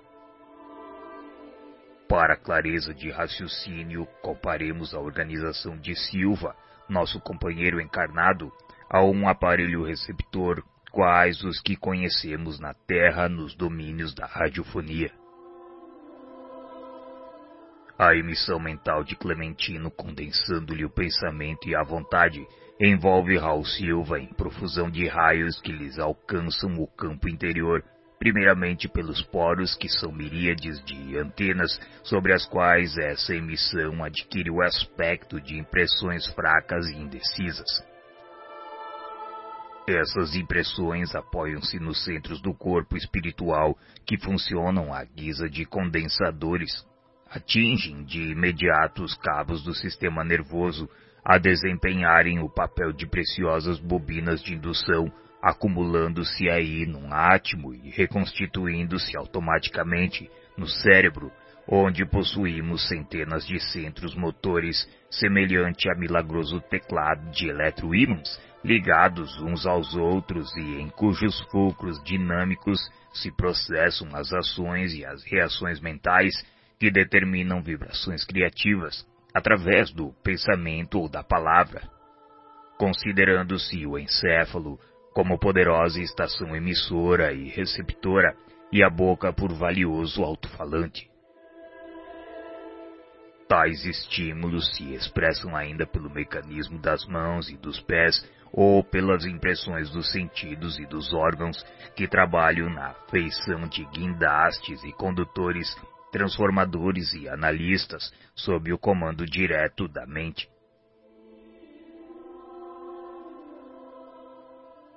A elucidação não podia ser mais simples, contudo oferecia oportunidade a mais amplas indagações. Temos então aqui a técnica do próprio pensamento? Não tanto. O pensamento que nos é exclusivo flui incessantemente de nosso campo cerebral, tanto quanto as ondas magnéticas e caloríficas que nos são particulares, e usamos-lo normalmente acionando os recursos de que dispomos. Mas então, Sr. Aulus, não será tão fácil estabelecer a diferença entre a criação mental que nos pertence daquela que se nos incorpora à cabeça. A sua afirmativa, André, carece de base.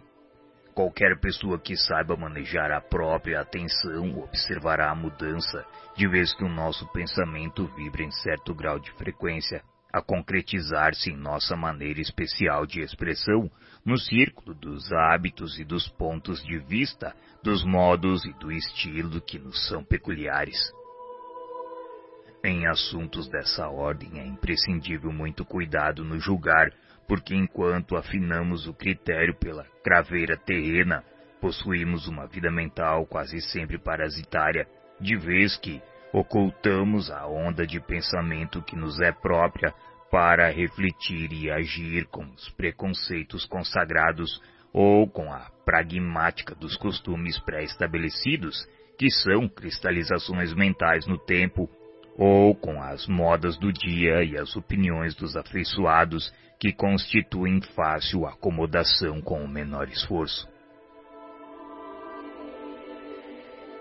Basta, no entanto, nos afeiçoarmos aos exercícios da meditação, ao estudo edificante e ao hábito de discernir para compreendermos onde se nos situa a faixa de pensamento, identificando com nitidez as correntes espirituais que passamos a assimilar.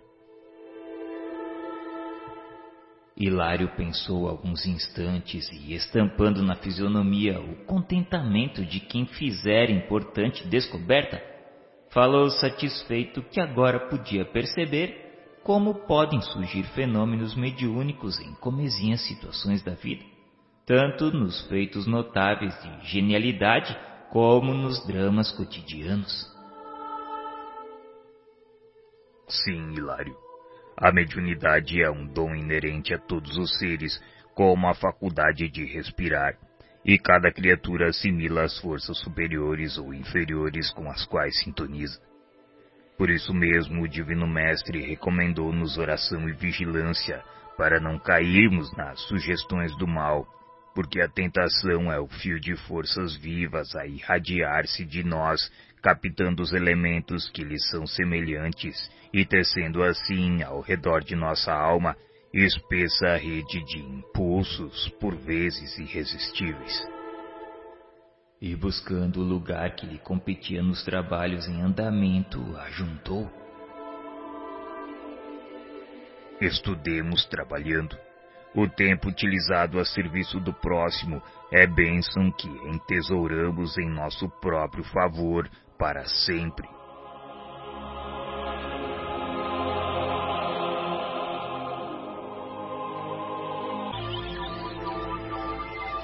Hilário pensou alguns instantes e, estampando na fisionomia o contentamento de quem fizer importante descoberta, falou satisfeito que agora podia perceber como podem surgir fenômenos mediúnicos em comezinhas situações da vida tanto nos feitos notáveis de genialidade como nos dramas cotidianos. Sim, Hilário. A mediunidade é um dom inerente a todos os seres, como a faculdade de respirar, e cada criatura assimila as forças superiores ou inferiores com as quais sintoniza.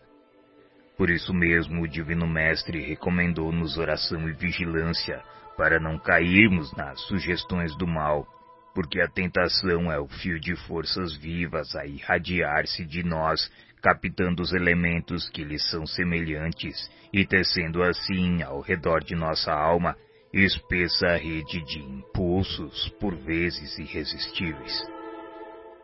E buscando o lugar que lhe competia nos trabalhos em andamento, ajuntou Estudemos trabalhando.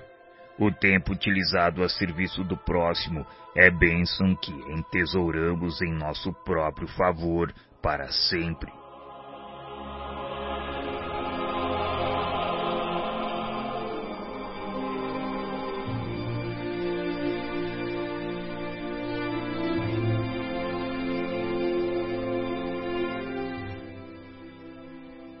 Desdobravam-se os serviços da casa harmoniosamente. Três guardas espirituais entraram na sala, conduzindo o infeliz irmão ao socorro do grupo. Era infortunado solteirão desencarnado que não guardava consciência da própria situação. Incapaz de enxergar os vigilantes que o traziam, caminhava à maneira de um surdo cego, impelido por forças que não conseguia identificar.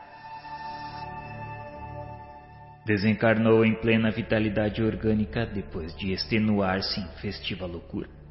Letal intoxicação cadaverizou-lhe o corpo quando não possuía o menor sinal de habilitação para conchegar-se às verdades do espírito. E como quem já conhecia as particularidades da prestação de socorro, que de certo fora antecipadamente preparada, Aulus explicou. André e Hilário Reparem, é alguém a movimentar-se nas trevas de si mesmo, trazido ao recinto sem saber o rumo tomado pelos próprios pés, como qualquer alienado mental em estado grave. Desenfaixando-se da veste de carne com o pensamento enovelado, a paixão por irmã nossa, hoje torturada enferma, que sintonizou com ele a ponto de retê-lo junto de si com aflições e lágrimas, passou a vampirizar-lhe o corpo. A perda do veículo físico na deficiência espiritual em que se achava deixou-o integralmente desarvorado como náufrago dentro da noite. Entretanto, adaptando-se ao organismo da mulher amada que passou a obsidiar, nela encontrou novo instrumento de sensação, vendo por seus olhos, ouvindo por seus ouvidos, muitas vezes falando por sua boca, e vitalizando-se com os alimentos comuns por ela utilizados. E nessa simbiose vive ambos há quase cinco anos sucessivos, contudo agora a moça subnutrida e perturbada acusa desequilíbrios orgânicos de vulto. E por haver a doente solicitado nosso concurso assistencial, somos constrangidos a duplo socorro para que se cure as fobias que presentemente a assaltam como reflexos da mente dele, que se vê apavorado diante das realidades do espírito, é necessário o afastamento dos fluidos que a envolvem, assim como a coluna, abalada pelo abraço constringente da era, reclama limpeza em favor do reajuste. Nesse inteirinho, os condutores, obedecendo às determinações de Clementino, localizaram o sofredor ao lado de Dona Eugênia. O mentor da casa aproximou-se dela e aplicou-lhe forças magnéticas sobre o córtex cerebral, depois de arrojar vários feixes de raios luminosos sobre extensa região da glote. Notamos que Eugênia, a alma, afastou-se do corpo, mantendo-se junto dele, a distância de alguns centímetros, Enquanto que, amparado pelos amigos que o assistiam, o visitante sentava-se rente, inclinando-se sobre o equipamento mediúnico, ao qual se justapunha a maneira de alguém a debruçar-se numa janela. Ante o quadro, recordei as operações do mundo vegetal em que uma planta se desenvolve à custa de outra, e compreendi que aquela associação poderia ser comparada a sutil processo de enxertia neuropsíquica. Suspiros de alívio desprenderam-se do tórax mediúnico, que por um instante se mostrara algo agitado. Observei que leves fios brilhantes ligavam a fronte de Eugênia, desligada do veículo físico, ao cérebro da entidade comunicante. E porque eu lhe dirigisse um olhar de interrogação e estranheza, Aulus explicou prestimoso. É o fenômeno da psicofonia consciente ou trabalho dos médiums falantes, André? Embora senhoreando as forças de Eugênia, o hóspede enfermo do nosso plano permanece controlado por ela, a quem se emana pela corrente nervosa, através da qual estará nossa irmã informada de todas as palavras que ele mentalize e pretenda dizer. Efetivamente apossa-se ele temporariamente do órgão vocal de nossa amiga, apropriando-se de seu mundo sensório, conseguindo enxergar, ouvindo e raciocinar com algum equilíbrio por intermédio das energias dela. Mas Eugênia comanda firme as rédeas da própria vontade, agindo qual se fosse enfermeira, concordando com os caprichos de um doente no objetivo de auxiliá-lo. Esse capricho, porém, deve ser limitado, porque consciente de todas as intenções do companheiro infortunado a quem empresta o seu carro físico, nossa amiga reserva-se o direito de corrigi-lo em qualquer inconveniência.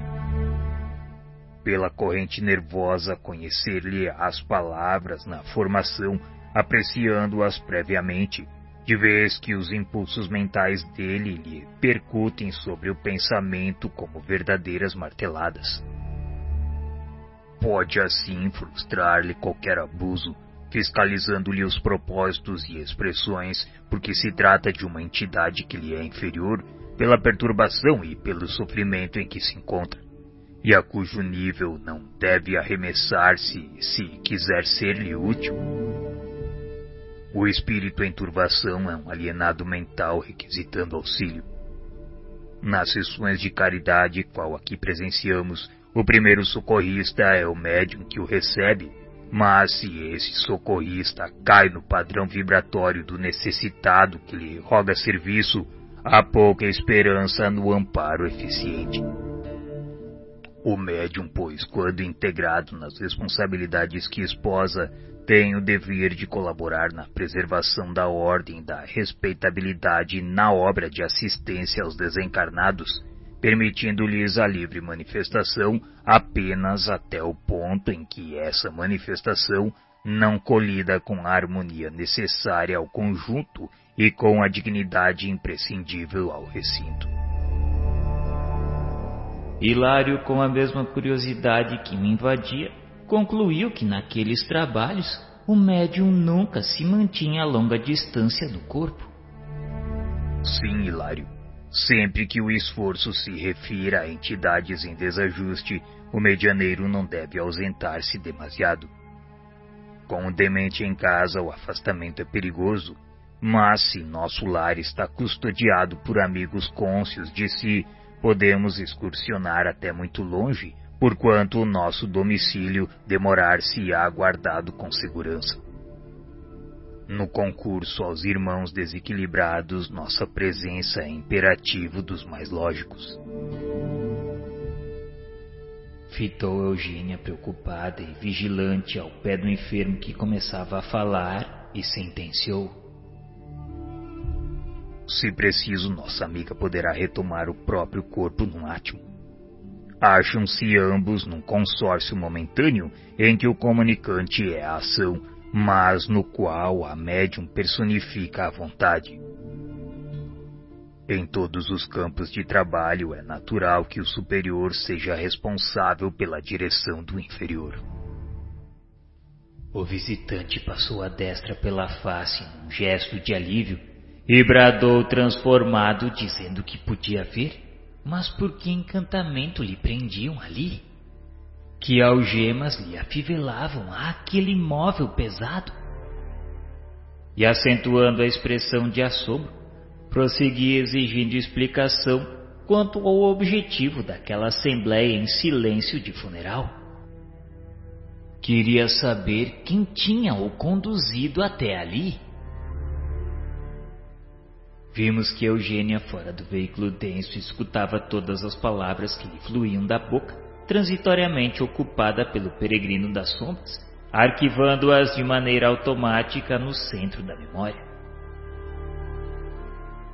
O sofredor, ao contato das forças nervosas da médium, revive os próprios sentidos e deslumbra-se.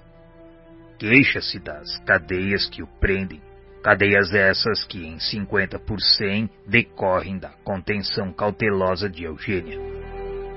Porta-se dessa forma como um doente controlado, qual se faz imprescindível.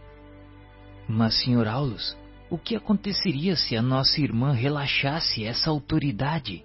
Ela, André, não estaria em condições de prestar-lhe benefícios concretos, porque então teria descido ao desvairamento do mendigo de luz que nos propomos auxiliar. Um médium passivo em tais circunstâncias pode ser comparado à mesa de serviço cirúrgico retendo o enfermo necessitado de concurso médico. Se o móvel especializado não possuísse firmeza e humildade, qualquer intervenção seria de todo impossível. Mas nossa amiga está enxergando conscientemente a entidade que se lhe associa ao vaso carnal com tanta clareza quanto nós? No caso de Eugênia, isso não acontece, André porque o esforço dela na preservação das próprias energias e o interesse na prestação de auxílio com todo o coeficiente de suas possibilidades não lhe permitem a necessária concentração mental para surpreender-lhe a forma exterior. Entretanto, reproduzem-se nela as aflições e os achaques do socorrido. Sente-lhe a dor e a excitação, registrando-lhe o sofrimento e o mal-estar. E ao passo que se dilatava nossa conversação, o comunicante gritava contundente, questionando se estaria porventura no tribunal. Queria esclarecimentos quanto àquela estranha recepção a que era compelido. E julgando-se superior, disse que a ele, Libório dos Santos, ninguém ofendia sem sofrer revide. E como se a consciência o torturasse através de criações interiores que não nos era dado perceber, vociferava frenético, querendo a qualquer custo saber quem o acusava de espoliar sua própria mãe, lançando-a ao desamparo. Se julgava inocente, não poderia ser culpado pelas provações dos outros, e ainda se dizia mais doente do que ela. Nessa altura, Hilário fixou o obsessor compadecidamente e indagou respeitoso se não seriam os seus padecimentos simples angústia moral. Aulus aclarou. Não tanto assim, Hilário. As crises morais de qualquer teor se nos refletem até no veículo de manifestação. O beneficiário desta hora tem o cérebro perispirítico dilacerado e a flagelação que lhe invade o corpo fluídico é tão autêntico quanto a de um homem comum supliciado por um tumor intracraniano.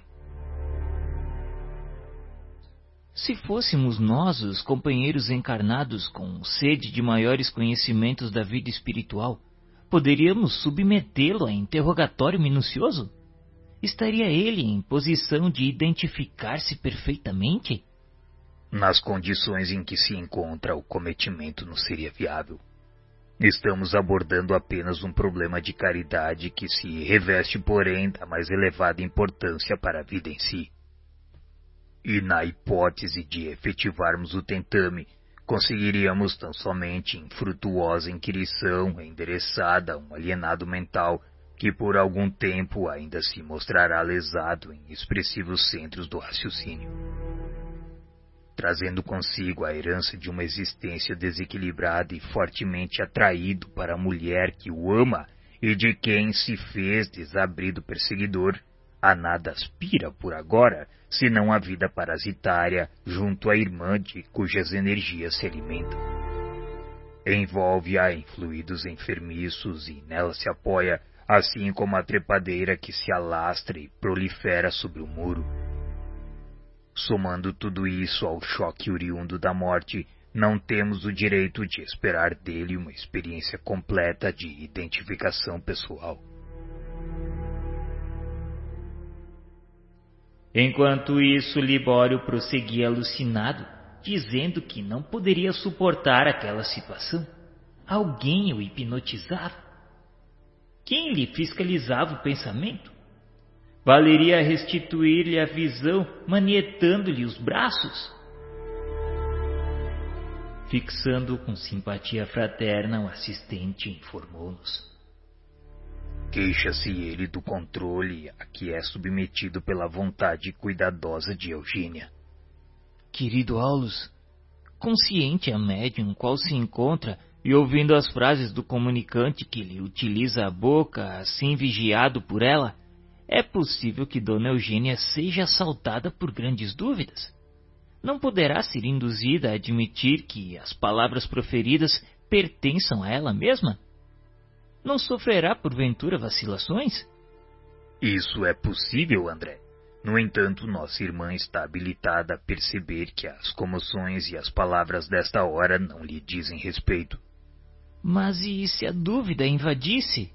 Então emitiria da própria mente positiva recusa, expulsando o comunicante e anulando preciosa oportunidade de serviço. A dúvida nesse caso seria congelante faixa de forças negativas.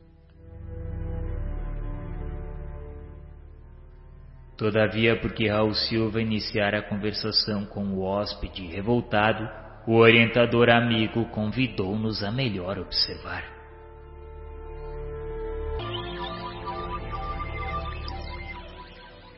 Enquanto isso, Libório prosseguia alucinado, dizendo que não poderia suportar aquela situação. Alguém o hipnotizava. Quem lhe fiscalizava o pensamento? Valeria restituir-lhe a visão, manietando-lhe os braços? Fixando com simpatia fraterna, o assistente informou-nos. Queixa-se ele do controle a que é submetido pela vontade cuidadosa de Eugênia. Querido Aulus, consciente a médium qual se encontra e ouvindo as frases do comunicante que lhe utiliza a boca, assim vigiado por ela, é possível que Dona Eugênia seja assaltada por grandes dúvidas. Não poderá ser induzida a admitir que as palavras proferidas pertençam a ela mesma? Não sofrerá porventura vacilações? Isso é possível, André. No entanto, nossa irmã está habilitada a perceber que as comoções e as palavras desta hora não lhe dizem respeito. Mas e se a dúvida invadisse? Então emitiria da própria mente positiva recusa, expulsando o comunicante e anulando preciosa oportunidade de serviço. A dúvida nesse caso seria congelante faixa de forças negativas. Todavia, porque Raul Silva iniciara a conversação com o hóspede revoltado, o orientador amigo convidou-nos a melhor observar.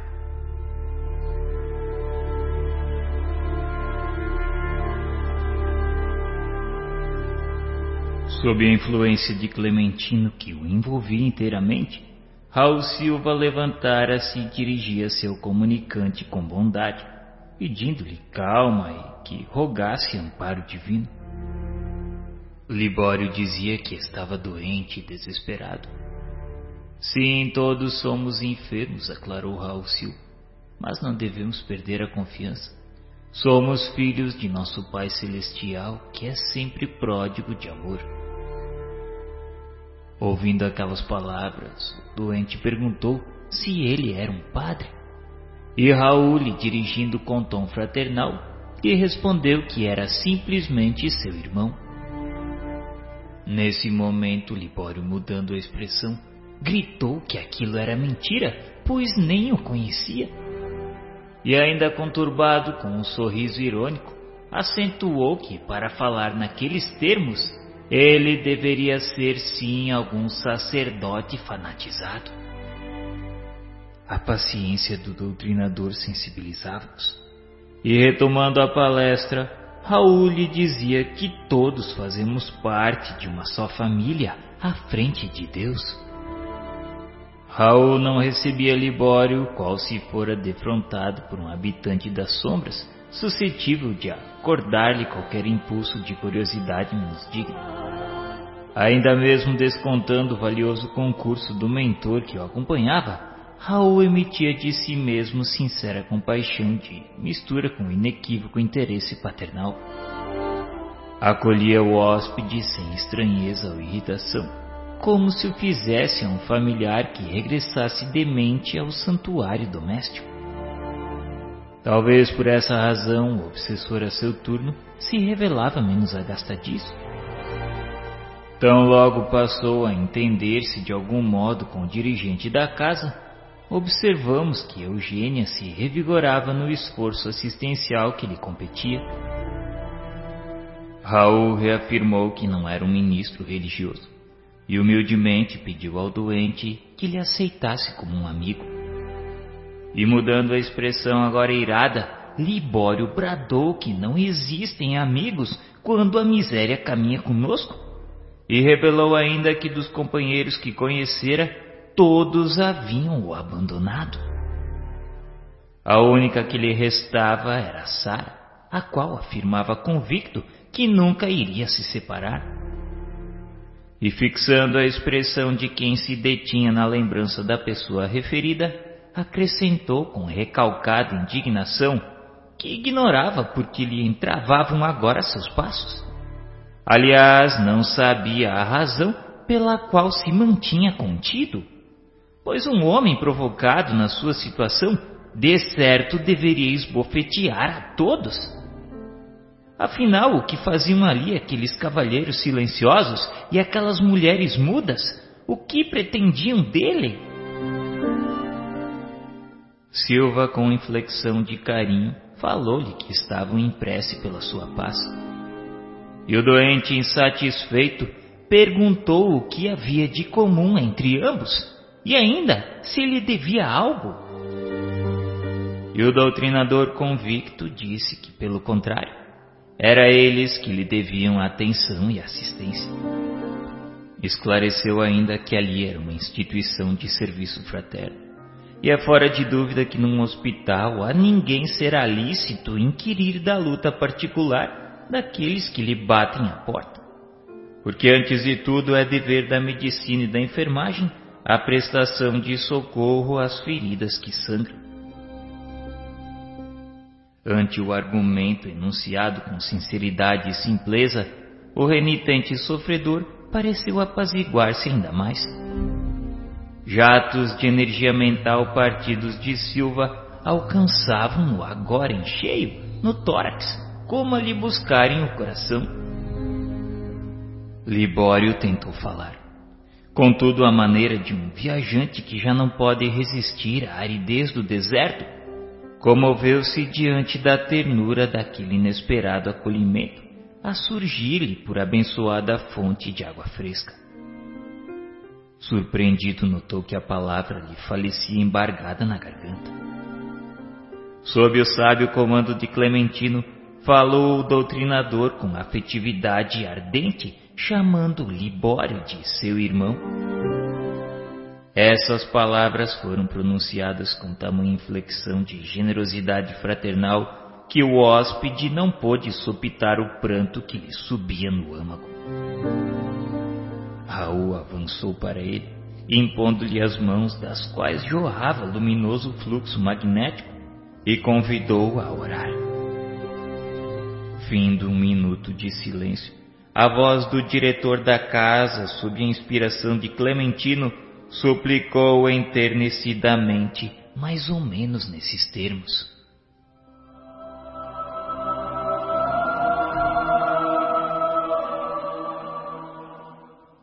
Divino Mestre, lança compassivo olhar sobre a nossa família aqui reunida. Viajores de muitas romagens, repousamos neste instante sobre a árvore bendita da prece e te imploramos amparo. Todos somos endividados para contigo. Todos nos achamos empenhados à tua bondade infinita, à maneira de servos insolventes para com o Senhor mas rogando-te por nós todos, pedimos particularmente agora pelo companheiro que de certo encaminhas ao nosso coração, qual se for uma ovelha que torna o aprisco ou um irmão consanguíneo que volta ao lar. Mestre, dá-nos a alegria de recebê-lo de braços abertos.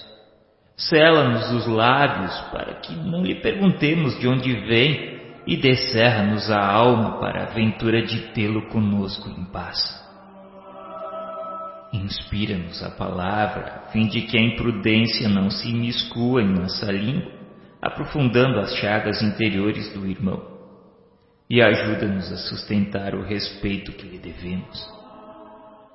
Senhor, estamos certos de que o acaso não te preside as determinações. Teu amor, que nos reserva invariavelmente o melhor cada dia, aproxima-nos uns dos outros para o trabalho justo. Nossas almas são fios da vida em tuas mãos. Ajusta-nos para que obtenhamos do alto a favor de servir contigo. Nosso Libório é mais um irmão que chega de longe de recuados horizontes do passado. Ó Senhor, auxilia-nos para que ele não nos encontre proferindo teu nome em vão.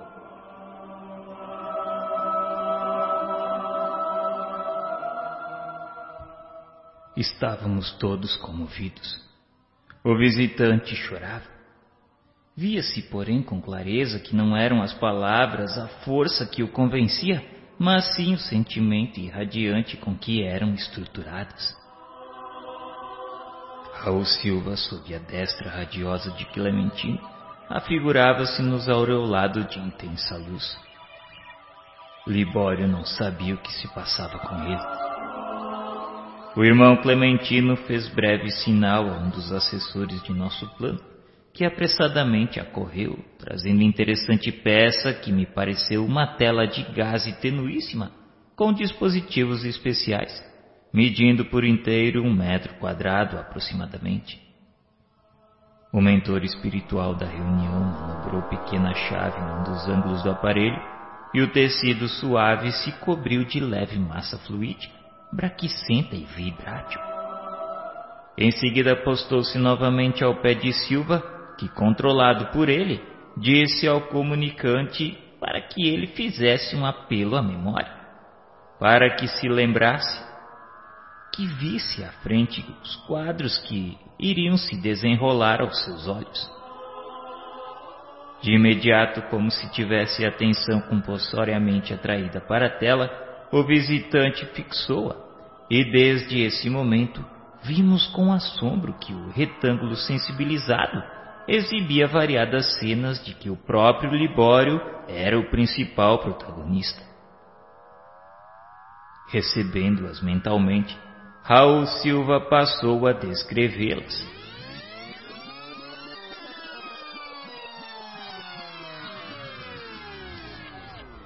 Era noite. Ouvia-se um burburinho de algazarra à distância. Sua mãe velhinha chamava-o à cabeceira e pedia-lhe assistência, pois estava exausto. Ele, Libório, era o filho que lhe restava. Derradeira esperança de flagelada vida, único arrimo. A pobre sentia-se a morrer. A dispneia martirizava. Era o distúrbio cardíaco pressagiando o fim do corpo. A velhinha tinha medo. Declarara-se receosa da solidão de vez que era sábado carnavalesco e os vizinhos se ausentavam na direção dos centros festivos. Parecia uma criança atemorizada. Ela o contemplava ansiosa e rogava-lhe que ficasse. Ele respondeu que sairia tão somente por alguns minutos, o bastante para trazer-lhe a medicação necessária. Em seguida avançou rápido para uma gaveta situada em aposento próximo e apropriou-se do único dinheiro de que a enferma dispunha, algumas centenas de cruzeiros, com que ele se julgava habilitado a desfrutar as falsas alegrias do seu clube. Amigos espirituais do seu lar abeiraram-se dele, implorando socorro em favor da doente, quase moribunda. Mas ele se mostrava impermeável a qualquer pensamento de compaixão. Dirigiu algumas palavras apressadas à enferma e saiu para a rua. Em plena via pública, imantou-se aos indesejáveis companheiros desencarnados com os quais se afinava. entidades turbulentas, hipnotizadas pelo vício, com as quais ele se arrastou ao prazer. Por três dias e quatro noites consecutivos, entregou-se à loucura com o esquecimento de todas as obrigações. Somente na madrugada de quarta-feira, ele voltou estafado e semi-inconsciente. A velhinha socorrida por braços anônimos não o reconheceu mais. Aguardou resignadamente a morte enquanto ele se encaminhava para um quarto dos fundos na expectativa de conseguir um banho que o auxiliasse a refazer-se. Abriu o gás e sentou-se por alguns minutos, experimentando a cabeça entontecida. O corpo exige descanso depois da louca folia. A fadiga surge insopitável. Desapercebe-se de si mesmo e dorme semi-embriagado, perdendo a existência porque as emanações tóxicas lhe cadaverizam o corpo. E na manhã clara de sol, um rabecão leva o necrotério como simples suicida.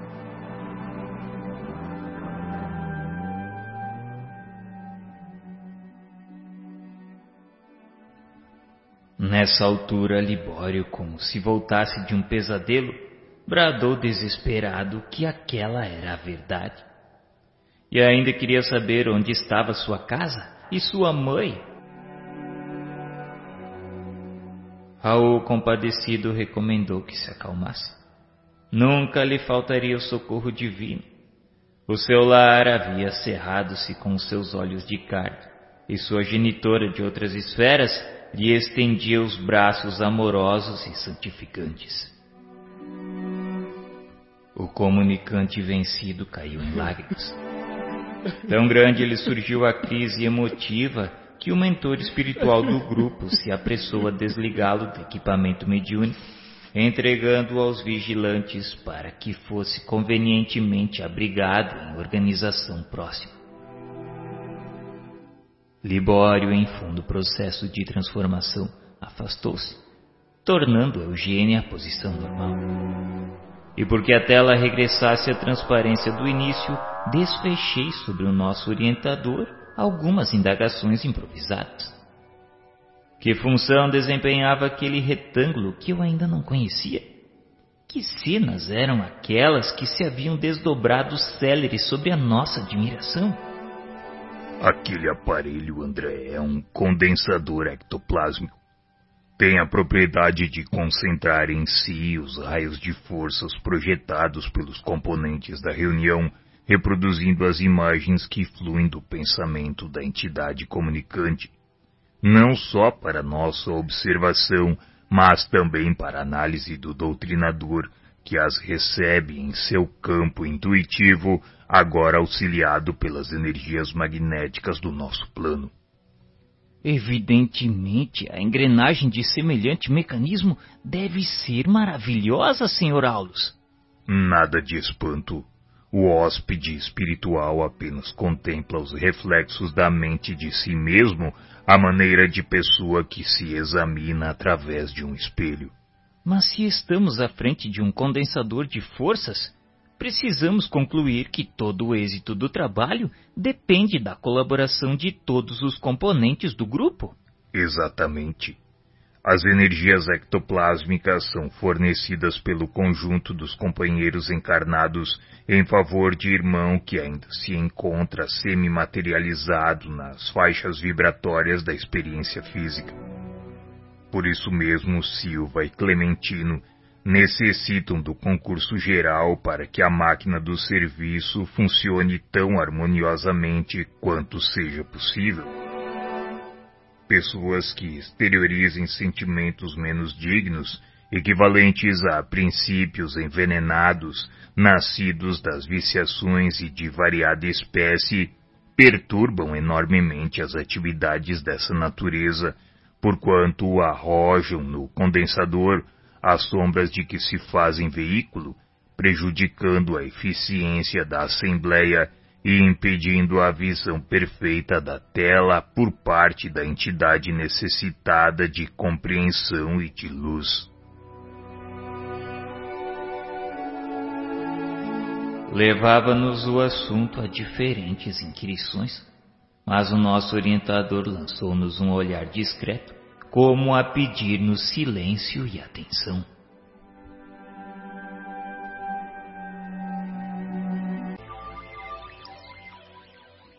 Mas se estamos à frente de um condensador de forças, precisamos concluir que todo o êxito do trabalho depende da colaboração de todos os componentes do grupo. Exatamente. As energias ectoplásmicas são fornecidas pelo conjunto dos companheiros encarnados em favor de irmão que ainda se encontra semi-materializado nas faixas vibratórias da experiência física. Por isso mesmo, Silva e Clementino necessitam do concurso geral para que a máquina do serviço funcione tão harmoniosamente quanto seja possível. Pessoas que exteriorizem sentimentos menos dignos, equivalentes a princípios envenenados, nascidos das viciações e de variada espécie, perturbam enormemente as atividades dessa natureza porquanto arrojam no condensador as sombras de que se fazem veículo, prejudicando a eficiência da Assembleia e impedindo a visão perfeita da tela por parte da entidade necessitada de compreensão e de luz. Levava-nos o assunto a diferentes inquirições mas o nosso orientador lançou-nos um olhar discreto, como a pedir-nos silêncio e atenção.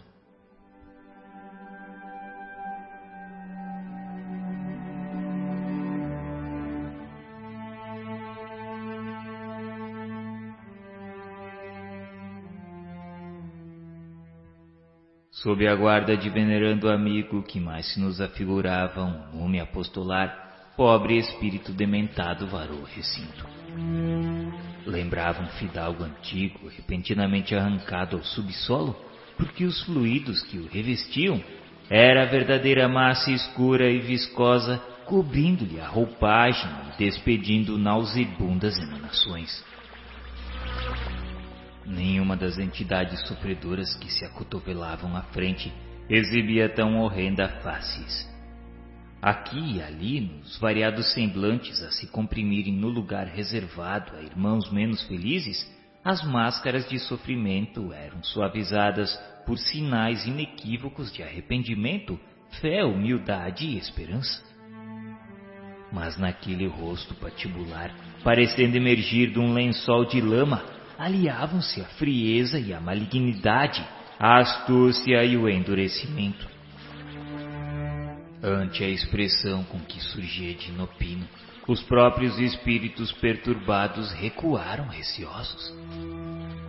Na destra, o estranho recém-chegado trazia um azorrague que tentava estalar, ao mesmo tempo que proferia estrepitosas exclamações. Quem lhe fazia chegar até ali contra sua vontade? E bramia semiafônico o porquê que lhe segregavam assim? praguejava insultos e prometia vingança aos abutres que lhe haviam devorado os olhos. Pagariam muito caro os ultrajes sofridos. E evidenciando o extremo desequilíbrio mental de que se fazia portador, continuava em rude tom de voz, dizendo que aquela malfadada revolução dos franceses não teria reflexos no Brasil. A loucura de um povo não pode alastrar-se a toda a terra.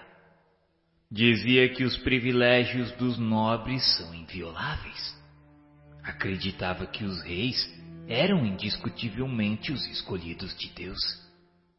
Defenderia assim as prerrogativas, exterminando a propaganda dos rebeldes e regicidas.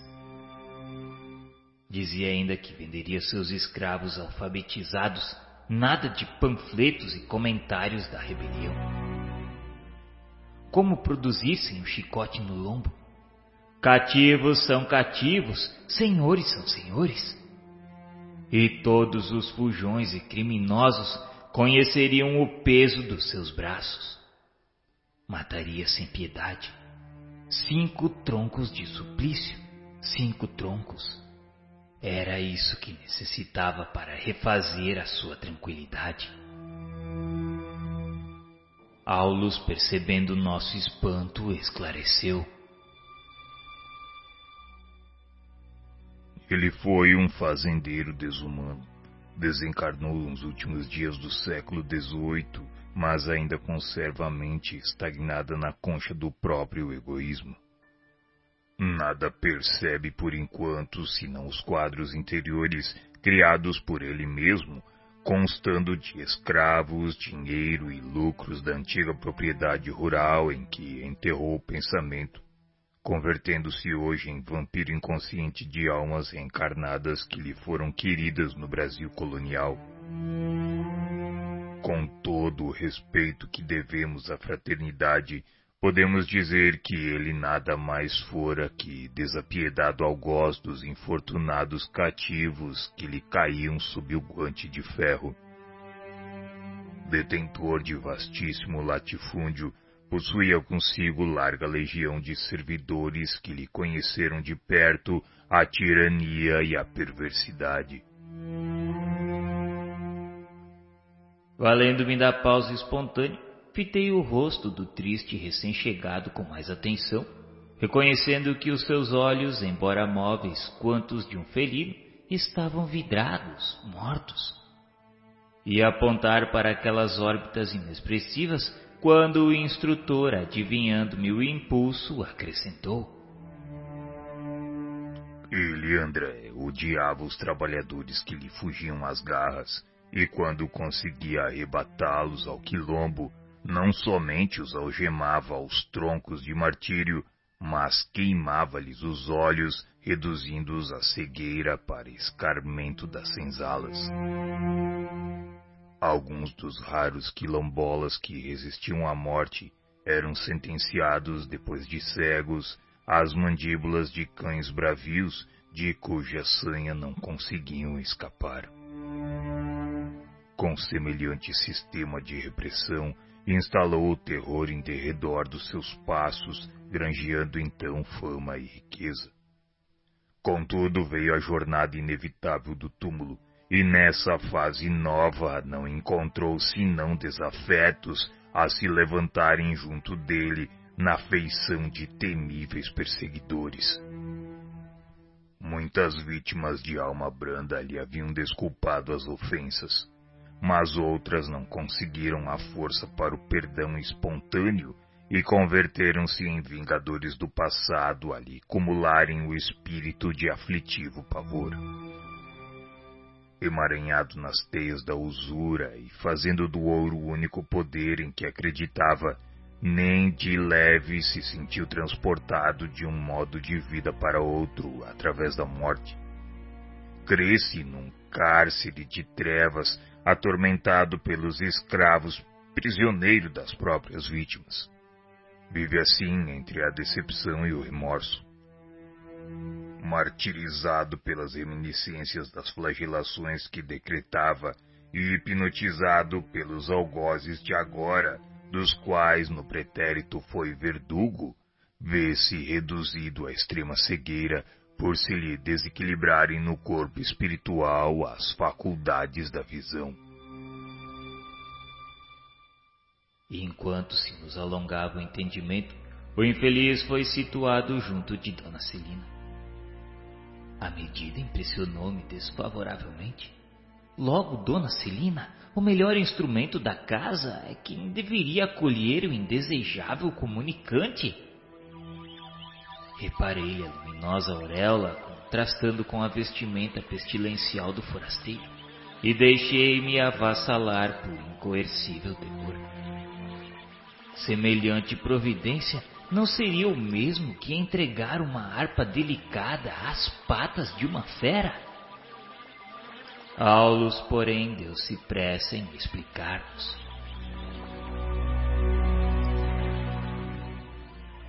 André e Hilário, acalmem-se. O amigo dementado penetrou o templo com a supervisão e o consentimento dos mentores da casa. Quanto aos fluidos de natureza deletéria, não precisamos temê-los. recuam instintivamente ante a luz espiritual que os fustiga ou desintegra. É por isso que cada médium possui ambiente próprio e cada assembleia se caracteriza por uma corrente magnética particular de preservação e defesa. Nuvens infecciosas da Terra são diariamente extintas ou combatidas pelas irradiações solares, e formações fluídicas inquietantes a todo momento são aniquiladas ou varridas do planeta pelas energias superiores do espírito. Os raios luminosos da mente orientada para o bem incidem sobre as construções do mal à feição de descargas elétricas. E compreendendo-se que mais ajuda aquele que mais pode, nossa irmã Celina é a companheira ideal para o auxílio desta hora. Observemos. A médium desvencilhou-se do corpo físico, como alguém que se entregava a sono profundo, e conduziu consigo a aura brilhante de que se coroava. Clementino não teve necessidade de socorrê-la. Parecia feita aquele gênero de tarefa. Ainda assim, o condutor do grupo o amparou a solícito. A nobre senhora fitou o desesperado visitante com manifesta simpatia e abriu-lhe os braços, auxiliando-o a senhorear o veículo físico, então em sombra.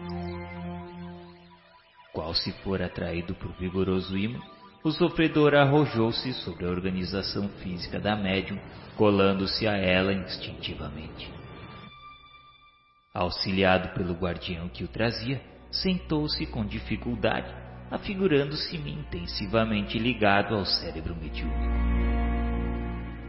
Se Eugênia revelara-se benemérita enfermeira, Dona Celina surgia aos nossos olhos por abnegada mãezinha, tal a devoção afetiva para com o hóspede infortunado. Dela partiam fios brilhantes a envolvê-lo inteiramente, e o recém-chegado, em vista disso, não obstante senhor de si, demonstrava-se criteriosamente controlado. Assemelhava-se a um peixe em furiosa reação entre os estreitos limites de um recipiente que em vão procurava dilacerar. Projetava de si estiletes de treva que se fundiam na luz com que Celina Alma o rodeava dedicada. Tentava gritar impropérios, mas debalde. A médium era um instrumento passivo no exterior. Entretanto, nas profundezas do ser, mostrava as qualidades morais positivas que lhe eram conquistas inalienáveis, impedindo aquele irmão de qualquer manifestação menos digna. O visitante dizia que se chamava José Maria e, irritadíssimo, enfileirava outros nomes com o evidente intuito de lançar importância sobre a sua origem. Amontoava reclamações, deitava reprimendas e revoltava-se exasperado. Contudo, percebi que não usava palavras semelhantes às que proferia junto de nós. Achava-se como que manietado, vencido, embora prosseguisse rude e áspero. Aparecia tão completamente implantado na organização fisiológica da medianeira, tão espontâneo e tão natural, que não sopitei as perguntas a me escorrerem céleres do pensamento. A mediunidade falante em Celina era diversa. Eugênia e ela se haviam desligado da veste carnal durante o trabalho. Por que a primeira se mantivera preocupada, qual enfermeira inquieta, enquanto que a segunda parecia devotada tutora do irmão dementado, seguindo com cuidados de mãe. Por que numa delas a expectação atormentada e na outra a serena confiança? Desculpando-nos a condição de aprendizes, Aulus passou a esclarecer-nos, enquanto Clementino e Raul Silva amparavam o comunicante através de orações e frases renovadoras de incentivo ao bem.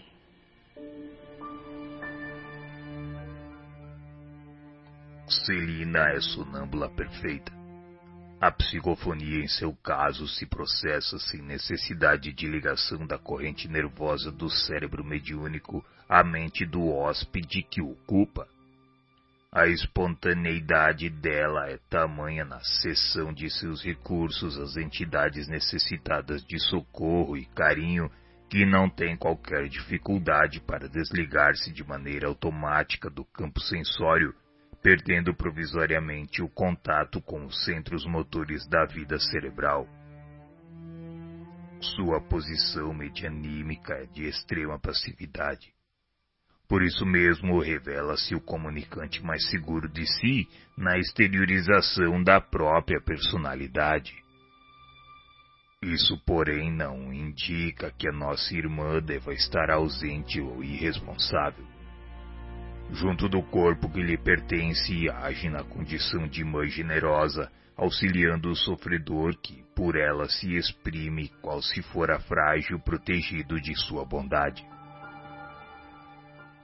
Atraiu-o a si, exercendo um sacrifício voluntário que lhe é doce ao coração fraterno. E José Maria, desvairado e desditoso, imensamente inferior a ela, não lhe pode resistir. Permanece assim agressivo tanto quanto é, mas vê-se controlado em suas menores expressões porque a mente superior subordina as que se lhe situam à retaguarda nos domínios do espírito. É por essa razão que o hóspede experimenta com rigor o domínio afetuoso da missionária que lhe dispensa amparo assistencial. Impelido a obedecer-lhe, recebe-lhe as energias mentais constringentes que o obrigam a sustentar-se em respeitosa atitude, não obstante revoltado como se encontra. Diante da pausa que se fazia natural, reparamos que Silva conseguia franco progresso na doutrinação. O ex-tirano rural começava a assimilar algumas réstias de luz. Senhor Aulus, Embora seja preciosa auxiliar, como vemos, não se lembrará Dona Celina das palavras que o visitante pronuncia por seu intermédio?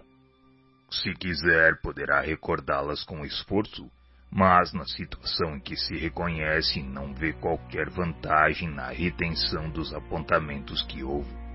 Indubitavelmente observamos singular diferença entre as duas médiums que caíram em transe.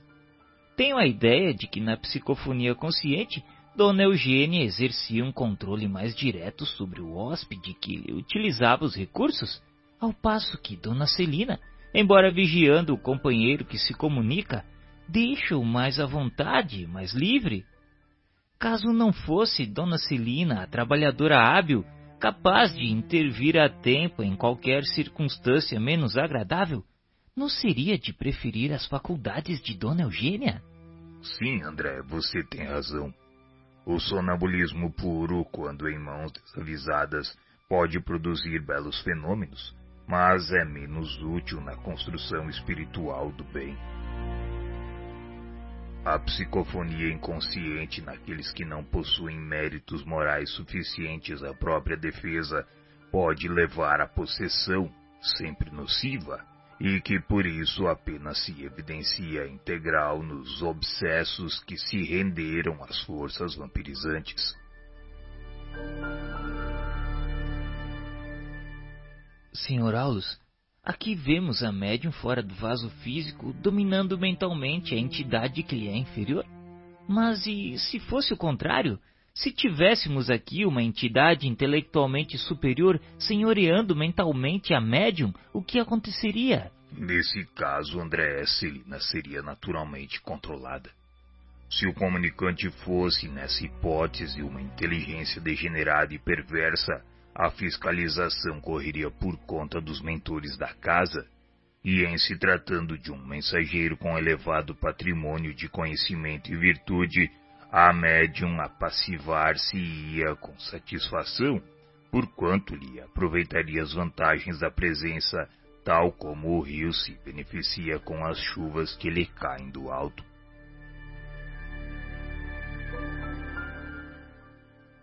O instrutor ia continuar mas Clementino solicitou-lhe o concurso para a remoção de José Maria, que, algo renovado, principiava a aceitar o serviço da prece, chegando mesmo a atingir a felicidade de chorar. Nosso orientador passou a contribuir na assistência ao visitante, que foi novamente entregue ao amigo paternal que o trazia, a fim de internar-se em organização socorrista distante.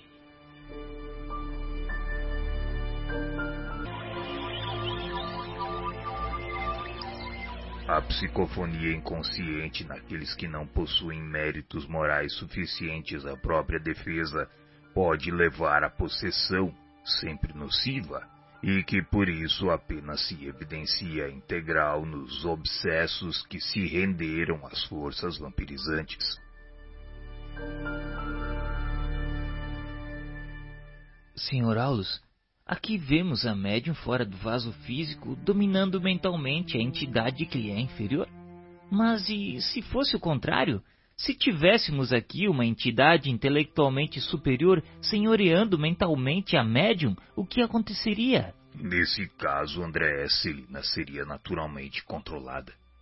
Se o comunicante fosse, nessa hipótese, uma inteligência degenerada e perversa, a fiscalização correria por conta dos mentores da casa, e em se tratando de um mensageiro com elevado patrimônio de conhecimento e virtude, a médium apassivar-se-ia com satisfação, porquanto lhe aproveitaria as vantagens da presença, tal como o rio se beneficia com as chuvas que lhe caem do alto.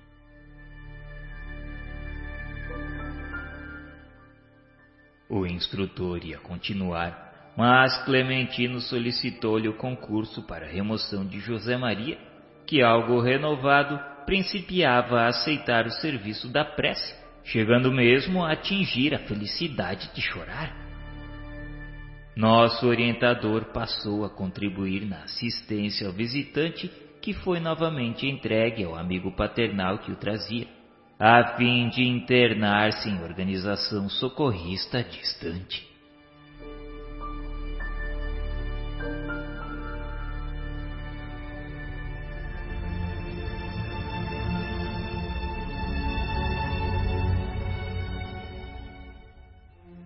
Um cavalheiro doente na pequena fila de quatro pessoas que haviam comparecido à carta de socorro parecia incomodado, aflito Articulava palavras que eu não conseguia registrar com clareza quando o irmão Clementino, consultado por Aulus, disse cortês para o assistente que seria permitido manifestar-se, já que o esforço se destinava aos estudos. Percebi que o nosso orientador solicitava alguma demonstração importante. Convidados pelo instrutor, abeiramos-nos do moço enfermo que se fazia assistir por uma senhora de cabelos grisalhos, sua própria mãezinha. Atendendo às recomendações do supervisor, os guardas admitiram a passagem de uma entidade evidentemente alocada, que atravessou de chofre as linhas vibratórias de contenção, vociferando freneticamente: Pedro, Pedro! Parecia ter a visão centralizada no doente, porque nada mais fixava além dele. Alcançando nosso irmão encarnado, este de súbito desfecha um grito agudo e cai desamparado. A velha progenitora mal teve tempo de suavizar-lhe a queda espetacular. De imediato, sob o comando de Clementino, Silva determinou que o rapaz fosse transferido para um leito de câmara próxima, isolando-o da Assembleia. Dona Celina foi incumbida do trabalho de assistência. Junto dela acompanhamos o enfermo com carinhoso interesse. As variadas tarefas do recinto prosseguiram sem quebra de ritmo, enquanto nos insulávamos no aposento para a cooperação que o caso exigia. Pedro e o obsessor que o jugulava pareciam agora fundidos um no outro. Eram dois contentores engalfinhados em luta feroz.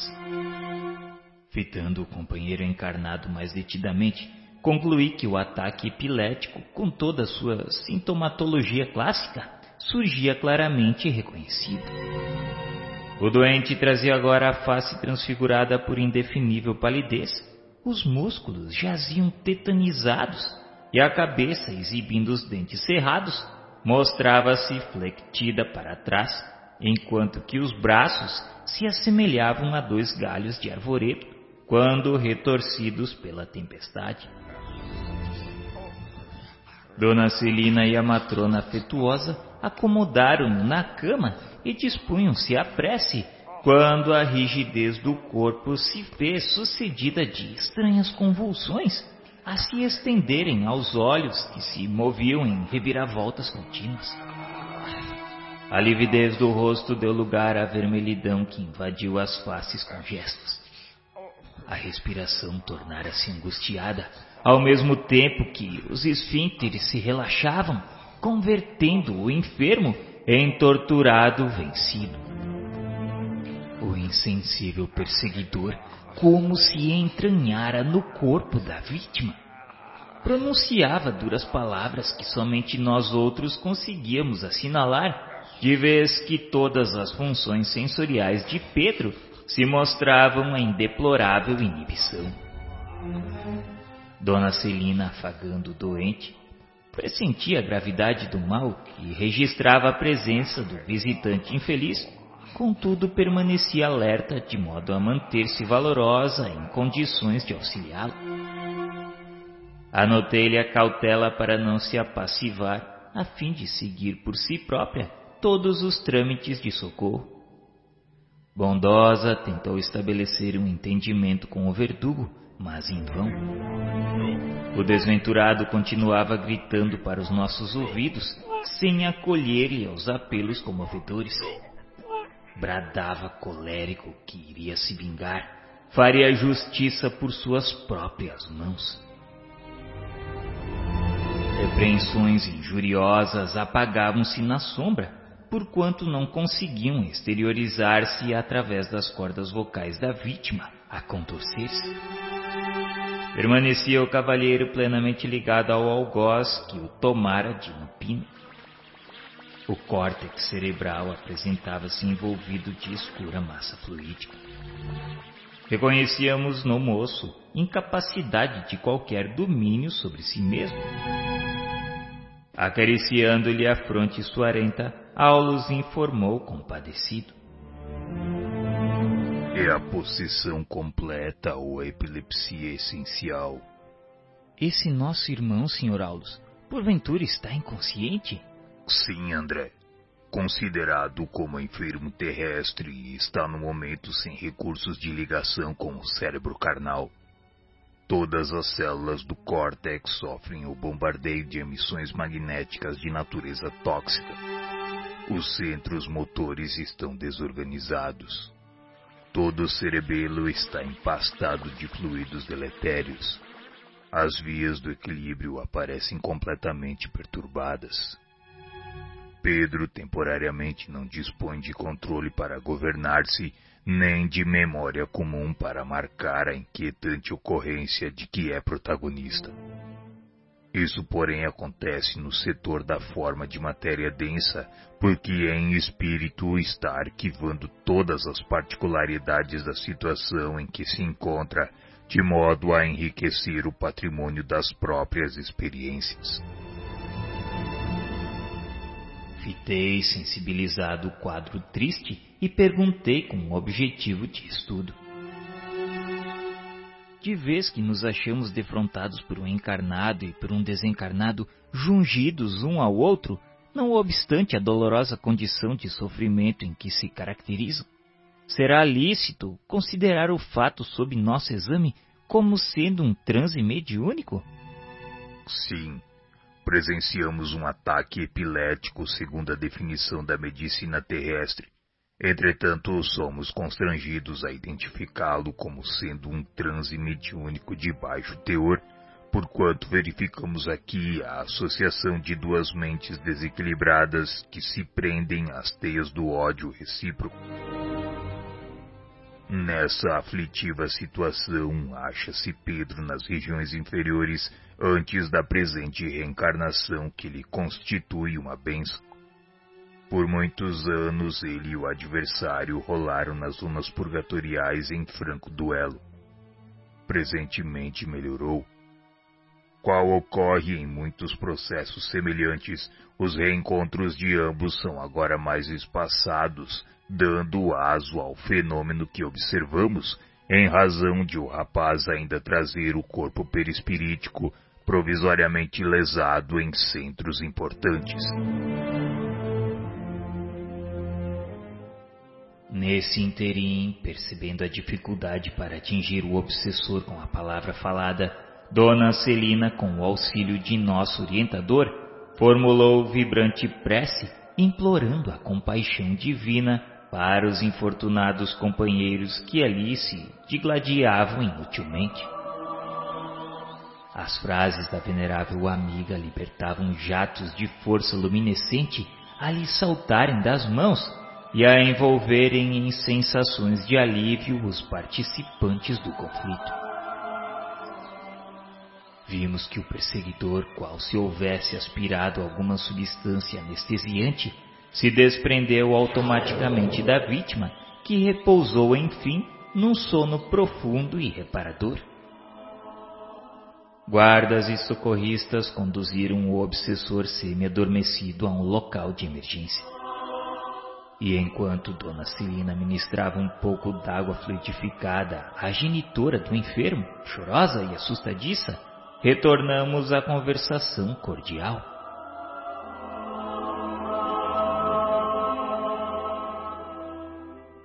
Apesar da carga doentia que suporta na atualidade, devemos aceitar o nosso Pedro na categoria de um médium? pela passividade com que reflete o inimigo desencarnado, será justo tê-lo nessa conta. Contudo, precisamos considerar que antes de ser um médio na acepção comum do termo, é um espírito endividado a redimir-se. Mas não poderá cogitar do próprio desenvolvimento psíquico? Desenvolver em boa sinonímia quer dizer retirar do invólucro fazer progredir ou produzir. Assim compreendendo, é razoável que Pedro, antes de tudo, desenvolva recursos pessoais no próprio reajuste. Não se constroem paredes sólidas em bases inseguras. Necessitará, portanto, curar-se. Depois disso, então. Mas se é assim, não resultará infrutífera a sua frequência a esta casa? De modo algum, André. Aqui recolherá forças para refazer-se, assim como a planta raquítica encontra estímulo para sua restauração no adubo que lhe oferece. Dia a dia, ao contato de amigos, orientados pelo Evangelho, ele e o desafeto incorporarão abençoados valores em matéria de compreensão e serviço, modificando gradativamente o campo de elaboração das forças mentais. Sobrevirá então um aperfeiçoamento de individualidades, a fim de que a fonte mediúnica surja mais tarde tão cristalina quanto desejamos. Salutares e renovadores pensamentos assimilados pela dupla de sofredores em foco expressam melhoria e recuperação para ambos, porque na imantação recíproca em que se veem, as ideias de um reagem sobre o outro determinando alterações radicais. Diante da nossa atitude cismarenta no exame das questões complexas de que nos sentíamos rodeados, o assistente ponderou. André e Hilário, aparelhos mediúnicos valiosos naturalmente não se improvisam. Como todas as edificações preciosas, reclamam esforço, sacrifício, coragem e tempo. E sem amor e devotamento não será possível a criação de grupos e instrumentos louváveis nas tarefas de intercâmbio. Nosso amigo está preso a significativo montante de débitos com o passado e ninguém pode avançar livremente para o amanhã sem solver os compromissos de ontem. Por esse motivo, Pedro traz consigo a aflitiva mediunidade de provação. É da lei que ninguém se emancipe sem pagar o que deve. A rigor, por isso, deve ser encarado como enfermo, requisitando carinho e tratamento. Em seguida, como se quisesse recolher dados informativos para completar a lição, tocou a fronte de Pedro, auscultando-a demoradamente. Decorridos alguns instantes de silêncio, informou: A luta vem de muito longe. Não dispomos de tempo para incursões no passado, mas de imediato podemos reconhecer o verdugo de hoje como vítima de ontem.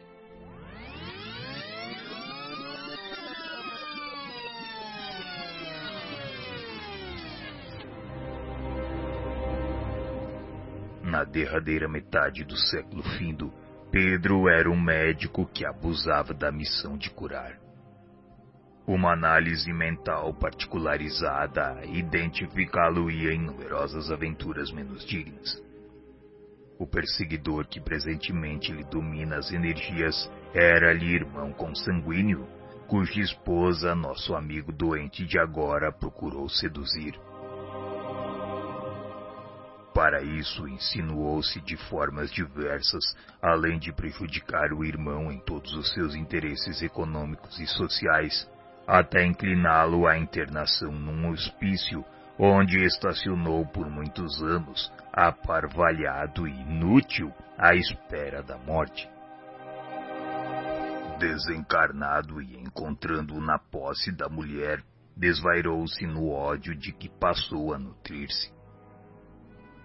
Martelou-lhe então a existência e aguardou-o além-túmulo, onde os três se reuniram em angustioso processo de regeneração. A companheira menos culpada foi a primeira a retornar ao mundo, onde mais tarde recebeu o médico delinquente nos braços maternais como seu próprio filho, purificando o amor de sua alma. O irmão atraiçoado de outro tempo, todavia, ainda não encontrou forças para modificar-se e continua vampirizando, obstinado no ódio a que se rendeu impensadamente. Penetramos forçosamente no inferno que criamos para os outros, a fim de experimentarmos por nossa vez o fogo com que afligimos o próximo. Ninguém ilude a justiça. As reparações podem ser transferidas no tempo, mas são sempre fatais.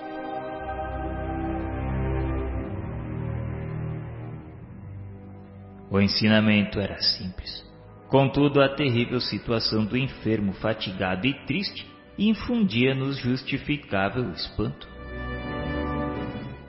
Se Pedro, no entanto, é ainda um médium torturado, que poderá fazer num agrupamento como este? O acaso, André, não consta dos desígnios superiores. Não nos aproximamos uns dos outros sem razão. De certo, nosso amigo possui aqui ligações afetivas do pretérito com o dever de auxiliá-lo. Se não pode, desse modo, ser um elemento valioso ao conjunto, de imediato pode e precisa receber o concurso fraterno imprescindível ao seu justo soerguimento. Irá se curar, contudo, em tempo breve, Sr. Aulus? Talvez, quem sabe. Isso dependerá muito dele e da vítima com quem se encontra endividado. A assimilação de princípios mentais renovadores determina mais altas visões da vida Todos os dramas obscuros da possessão decorrem da mente enfermiça. Aplicando-se com devotamento às novas obrigações de que será investido, caso persevere no campo de nossa consoladora doutrina, sem dúvida abreviará o tempo de expiação a que se acha sujeito, de vez que, em se convertendo ao bem, modificará o tônus mental do adversário que se verá arrastado à própria renovação pelos seus exemplos de compreensão e renúncia, humildade e fé. Ainda assim, depois de se extinguirem os acessos de possessão, Pedro sofrerá os reflexos do desequilíbrio em que se envolveu, a se exprimirem nos fenômenos mais leves da epilepsia secundária, que emergirão por algum tempo ante as simples recordações mais fortes da luta que vem atravessando até o integral reajuste do corpo perispirítico. E este será um trabalho de longa duração? Quem poderá penetrar a consciência alheia, André? Com o esforço da vontade é possível apressar a solução de muitos enigmas e reduzir muitas dores. O assunto, porém, é de foro íntimo. Estejamos, entretanto, convencidos de que as sementes da luz jamais se perdem. Os médiums que hoje se enlaçam a tremendas provas, se persistirem na plantação de melhores destinos, transformar-se-ão em valiosos trabalhadores no futuro que a todos aguarda em abençoadas encarnações de engrandecimento e progresso. O problema é de aprender sem desanimar e de servir ao bem sem esmorecer.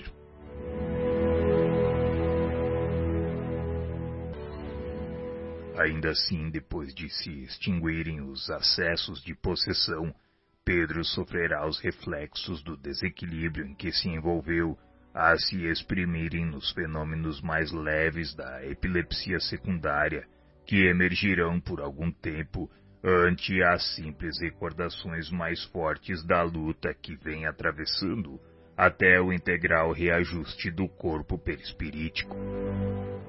E este será um trabalho de longa duração? Quem poderá penetrar a consciência alheia, André? Com o esforço da vontade é possível apressar a solução de muitos enigmas e reduzir muitas dores. O assunto, porém, é de foro íntimo. Estejamos, entretanto, convencidos de que as sementes da luz jamais se perdem. Os médiuns que hoje se enlaçam a tremendas provas se persistirem na plantação de melhores destinos, transformar-se-ão em valiosos trabalhadores no futuro que a todos aguarda em abençoadas encarnações de engrandecimento e progresso. O problema é de aprender sem desanimar e de servir ao bem sem esmorecer.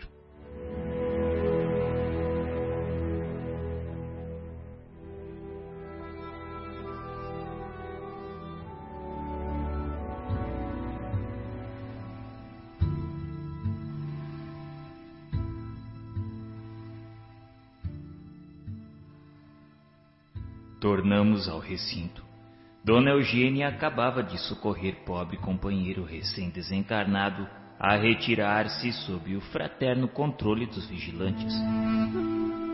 Fomos recebidos por Clementino, generoso, que nos aproximou de jovem senhora, concentrada em oração, seguida por distinto cavalheiro na pequena fila dos enfermos que naquela noite receberiam assistência. E afagando-lhe a cabeça, o supervisor notificou que seria favorecido a manifestação de infeliz companheiro que vampirizava, não somente com o objetivo de socorrê-lo, mas também com o propósito de estudarmos alguma coisa acerca do sonambulismo torturado. Observei a dama ainda muito moça, inclinada para o homem irrepreensivelmente trajado que a amparava de perto. O mentor do recinto afastou-se em tarefa de governança, mas Aulus tomou-lhe o lugar, passando a esclarecer-nos com a bondade que lhe era característica. E indicando-nos o casal, informou que eram ambos marido e mulher num enlace de provação redentora. A essa altura, porém, os guardas espirituais permitiram o acesso do infortunado amigo achamos-nos positivamente frente a frente com um louco desencarnado. Perispírito denso trazia todos os estigmas da alienação mental indiscutível. Olhar turvo, fisionomia congesta, indisfarçável inquietação. A presença dele inspiraria repugnância e terror aos menos afeitos à enfermagem. Além da cabeça ferida, mostrava extensa úlcera na garganta precipitou-se para a jovem doente, à maneira de um grande felino sobre a presa. A simpática senhora começou a gritar transfigurada. Não se afastara espiritualmente do corpo. Era ela própria contorcer-se em pranto convulsivo, envolta, porém, no amplexo fluídico da entidade que lhe empolgava o campo fisiológico integralmente. Lágrimas quentes lhe corriam dos olhos semicerrados. O organismo relaxara-se como embarcação a matroca e a respiração se tornara sibilante e opressa. Tentava falar, contudo a voz era um assobio desagradável. As cordas vocais revelavam-se incapazes de articular qualquer frase inteligível. Raul, sob o comando de Clementino, abeirou-se da dupla em aflitivo reencontro e aplicou energias magnéticas sobre o tórax da médium, que conseguiu expressar-se em clamores roufenhos. O que se passou em seguida foi uma tempestade de impropérios e denúncias por parte do perseguidor. Ele a chamava de filha desnaturada e criminosa. Nada lhe salvaria. Desceria com ele para as trevas não queria socorro, queria simplesmente a vingança. E do pranto convulso passava incompreensivelmente a gargalhadas de vingadura. Agora não podíamos saber se estávamos à frente de uma vítima que se lastimava ou de um palhaço que escarnecia. Prosseguiu bradando por entre silvos que faria justiça pelas próprias mãos e reafirmava que a vingança era o seu único recurso. Raul, sob a inspiração do benfeitor que o acompanhava, passou a falar-lhe dos valores e vantagens da humildade, do perdão, do entendimento e do amor, procurando renovar-lhe a atitude. E enquanto desenvolvia o trabalho da doutrinação, buscamos contato com o orientador diligente. Ante as nossas primeiras perguntas, Aulus acentuou. É um caso doloroso como de milhares de criaturas, André. Mas, Sr. Aulus, podemos ver aqui que é a nossa própria irmã quem fala e gesticula. Sim. Entretanto, encontra-se imantada ao companheiro espiritual, cérebro a cérebro. E poderá, todavia, recordar-se com precisão do que lhe sucede agora? De modo algum, tem as células do córtex cerebral totalmente destrambelhadas pelo desventurado amigo em sofrimento. Nos transes em que se efetua a junção mais direta entre ela e o perseguidor dementado, cai em profunda hipnose, qual acontece à pessoa magnetizada nas demonstrações comuns de hipnotismo, e passa de imediato a retratar-lhe os desequilíbrios e designando a garganta da médium repentinamente avermelhada e entumecida, continuou. Nesta hora tem a glote dominada por perturbação momentânea.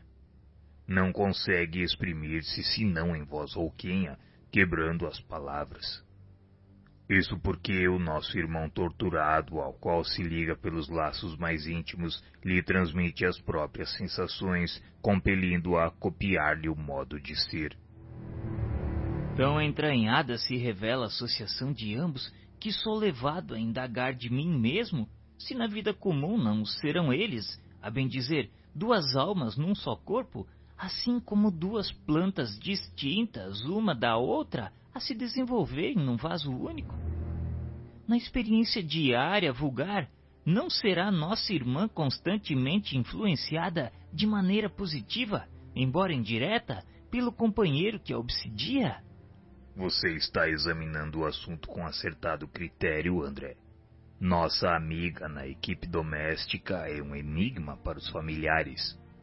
Moça de notável procedência, possui belas aquisições culturais Entretanto, sempre se comporta de modo chocante, evidenciando desequilíbrios ocultos. A princípio compareciam a insatisfação e a melancolia, ocasionando crises de nervos e distúrbios circulatórios. doente desde a puberdade, em vão opinaram clínicos de renome sobre o caso, até que um cirurgião, crendo-a prejudicada por desarmonias da tireoide, submeteu-a a delicada intervenção, da qual saiu com seus padecimentos inalterados. Logo após conheceu o cavalheiro sob nossa observação, que a desposou convencido de que o matrimônio lhe constituiria renovação salutar. Mas ao invés disso, porém, a situação se lhe agravou.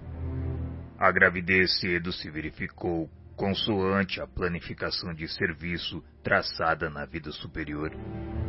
Nossa irmã doente deveria receber o perseguidor nos braços maternos, afagando-lhe a transformação e auxiliando-lhe a aquisição de novo destino.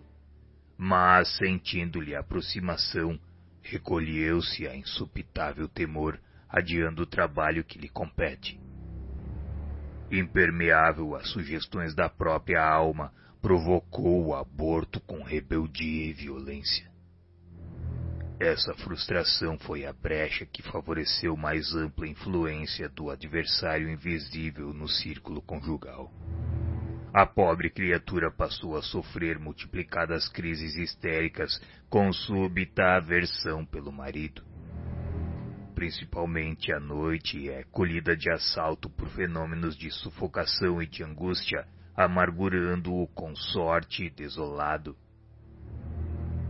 Médicos foram trazidos, no entanto, os hipnóticos foram empregados em vão. Em franca demência, a enferma foi conduzida à casa de saúde.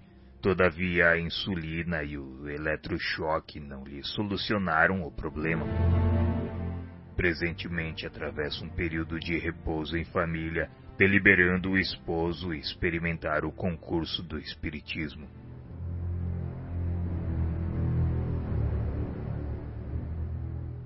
Enquanto Silva e Clementino procuraram sossegar a médium e o comunicante, reunidos numa simbiose de extremo desespero, Hilário e eu continuávamos famintos de esclarecimento maior. E se ela, Sr. Aulus, conseguisse nova maternidade? Sim, André.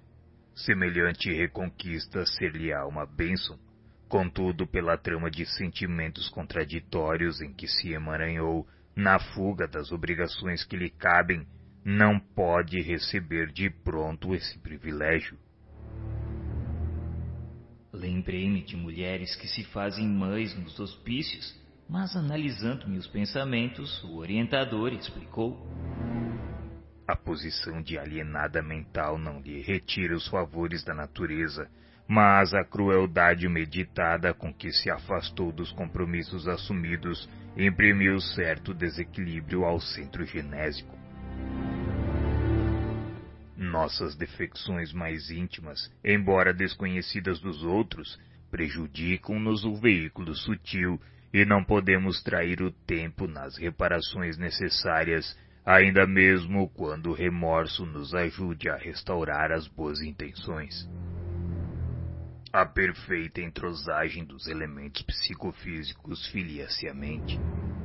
A vida corpórea é a síntese das irradiações da alma. Não há órgãos em harmonia sem pensamentos equilibrados, como não há ordem sem inteligência. O serviço de socorro espiritual, porém, continuava inquietante.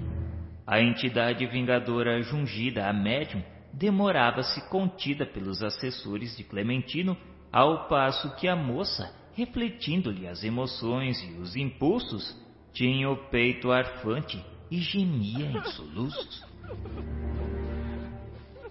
Continuava Raul na sua tarefa de amor, aconselhando-a a perdoá-la, pois desculpando seria igualmente desculpado.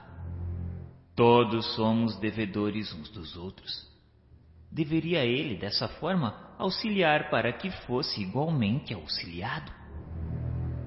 Mas o perseguidor se considerava um renegado, e para ele não havia recurso, e chorando dizia que não podia atender aos apelos da fraternidade. E à frente daquele par de espíritos sofredores num só corpo, Aulus prosseguiu esclarecendo. A fim de examinar com serenidade as agruras da obsessão na mediunidade torturada, não podemos esquecer as causas do suplício de hoje a se enraizarem nas sombras de ontem. Os templos espíritas vivem repletos de dramas comoventes que se prendem ao passado remoto e próximo.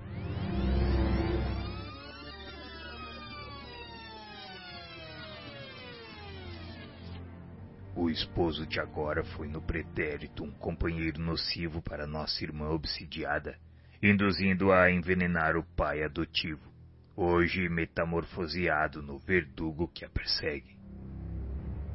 Herdeira de considerável fortuna, com testamento garantido, em sua condição de filha adotiva e única, viu que o velho tutor pretendia alterar decisões. Isso aconteceu em aristocrática mansão do século que passou.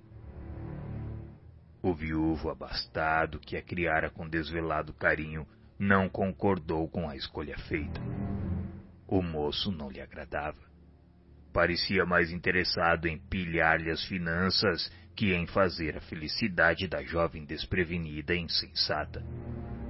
Procurou então subtraí-la à influência do noivo, verificando que debalde lhes buscava a separação. Indignado, mobilizava medidas legais para deserdá-la quando o rapaz, explorando a paixão de que a moça se via possuída, induziu-a a eliminá-lo através de entorpecentes contínuos. Anulado o velhinho por duas semanas de falsa medicação, o serviço da morte foi completado por diminuta dose de corrosivo.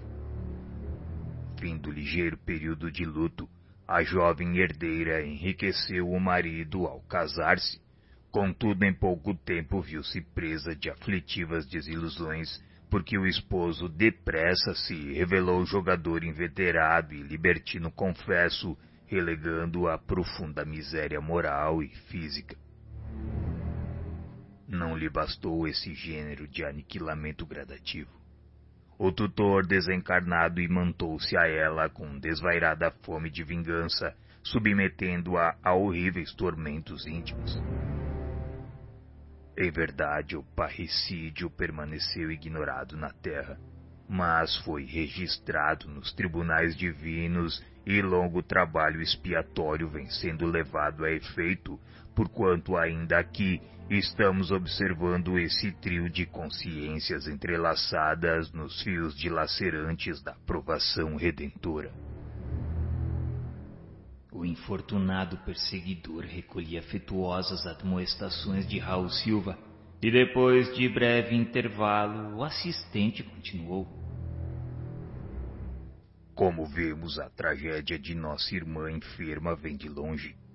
Nos planos inferiores da vida espiritual, vagueou por muito tempo na faixa de ódio da vítima que se lhe fez vingativo credor. E na atualidade, em nova etapa de luta, tem o pensamento enovelado ao dele. Atravessou a infância e a puberdade, experimentando-lhe o assédio à distância. Todavia, quando o inimigo de outrora reapareceu na condição de marido atual, com a tarefa de ajudar a companheira e reeducá-la, e fraquejando nossa amiga nos primeiros tentames da responsabilidade maternal, o obsessor aproveitou-se do ascendente magnético sobre a pobrezinha, golpeando-lhe o equilíbrio. Sensibilizados com o quadro de justiça a desdobrar-se sobre nossos olhos, não conseguíamos fugir à indagação para melhor fixar ensinamentos. E fixando a atenção no esposo da vítima que amparava carinhosamente, perguntei: Isso quer dizer então que o nosso amigo tem o seu débito a saldar para com a mulher doente? Sem dúvida, André, o poder divino não nos aproxima uns dos outros sem fins justos. No matrimônio, no lar ou no círculo de serviço, somos procurados por nossas afinidades de modo a satisfazer aos imperativos da lei de amor seja na ampliação do bem ou no resgate de nossas dívidas resultantes do nosso deliberado contato com o mal. Nossa irmã sofre os efeitos do parricídio a que se entregou pelo anseio de desfrutar prazeres que lhe desajustaram o plano consciencial. E o amigo que lhe inspirou a ação deplorável é agora chamado a ajudá-la na restauração imprescindível. Olhei penalizado o cavalheiro tristonho e pensei na frustração a que deveria sentir-se preso. Bastou a reflexão para que o orientador me explicasse solícito. De certo, nosso companheiro na atualidade não se sente feliz. Recapitulando a antiga fome de sensações, abeirou-se da mulher que desposou procurando instintivamente a sócia de aventura passional do pretérito, mas encontrou a irmã doente que o obriga a meditar e a sofrer. Senhor Aulus, transferindo nossos interesses de estudo para este caso, ainda assim poderemos classificar a enferma à conta de uma médium? Como não? É um médium em aflitivo processo de reajustamento. É provável se demore ainda alguns anos na condição de doente necessitada de carinho e de amor. Encarcerada nas teias fluídicas do adversário demente, purifica-se através das complicações do sonambulismo torturado. Desse modo, por enquanto, é um instrumento para a criação de paciência e boa vontade no grupo de trabalhadores que visitamos, mas sem qualquer perspectiva de produção imediata no campo do auxílio, de vez que se revela extremamente necessitada de concurso fraternal. Naturalmente, porém, mesmo agora, a presença dela aqui não será inútil? De modo algum, André. Primeiramente, ela e o esposo constituem valioso núcleo de trabalho em que nossos companheiros de serviço podem adestrar suas qualidades de semeadores da luz. Além disso, o impacto da doutrinação não é perdido. Noite a noite, de reunião a reunião, na intimidade da prece e dos apontamentos edificantes, o trio de almas renovar-se-á pouco a pouco o perseguidor compreenderá a necessidade de perdão para melhorar-se. A enferma fortalecer-se-á em espírito para recuperar-se como é preciso, e o esposo adquirirá a paciência e a calma a fim de ser realmente feliz. Nessa altura, com a colaboração de amigos espirituais da casa, o hóspede foi retirado do ambiente psíquico da jovem senhora, que voltou à normalidade, e atendendo-nos à inquirição, o assistente anotou bondoso. Quando nosso irmão Clementino convocou-nos a observar o problema, indubitavelmente quis salientar os imperativos de trabalho e tolerância, compreensão e bondade para construirmos a mediunidade completa no mundo. Médios repontam em toda parte. Entretanto, raros já se desvencilharam do passado sombrio para servir no presente a causa comum da humanidade, sem os enigmas do caminho que lhes é particular. E como ninguém avança para diante com a serenidade possível, sem pagar os tributos que deve à retaguarda, saibamos tolerar e ajudar, edificando com o bem. A conversação, contudo, foi interrompida. Clementino diligente chamava-nos a cooperar em outros setores. Nessa altura, com a colaboração de amigos espirituais da casa, o hóspede foi retirado do ambiente psíquico da jovem senhora, que voltou à normalidade, e atendendo-nos à inquirição, o assistente anotou bondoso. Quando nosso irmão Clementino convocou-nos a observar o problema, indubitavelmente quis salientar os imperativos de trabalho e tolerância, compreensão e bondade para construirmos a mediunidade completa no mundo. Médios repontam em toda parte. Entretanto, raros já se desvencilharam do passado sombrio para servir no presente a causa comum da humanidade, sem os enigmas do caminho que lhes é particular. E como ninguém avança para diante com a serenidade possível sem pagar os tributos que deve à retaguarda, saibamos tolerar e ajudar, edificando com o bem. A conversação, contudo, foi interrompida. Clementino diligente chamava-nos a cooperar em outros setores.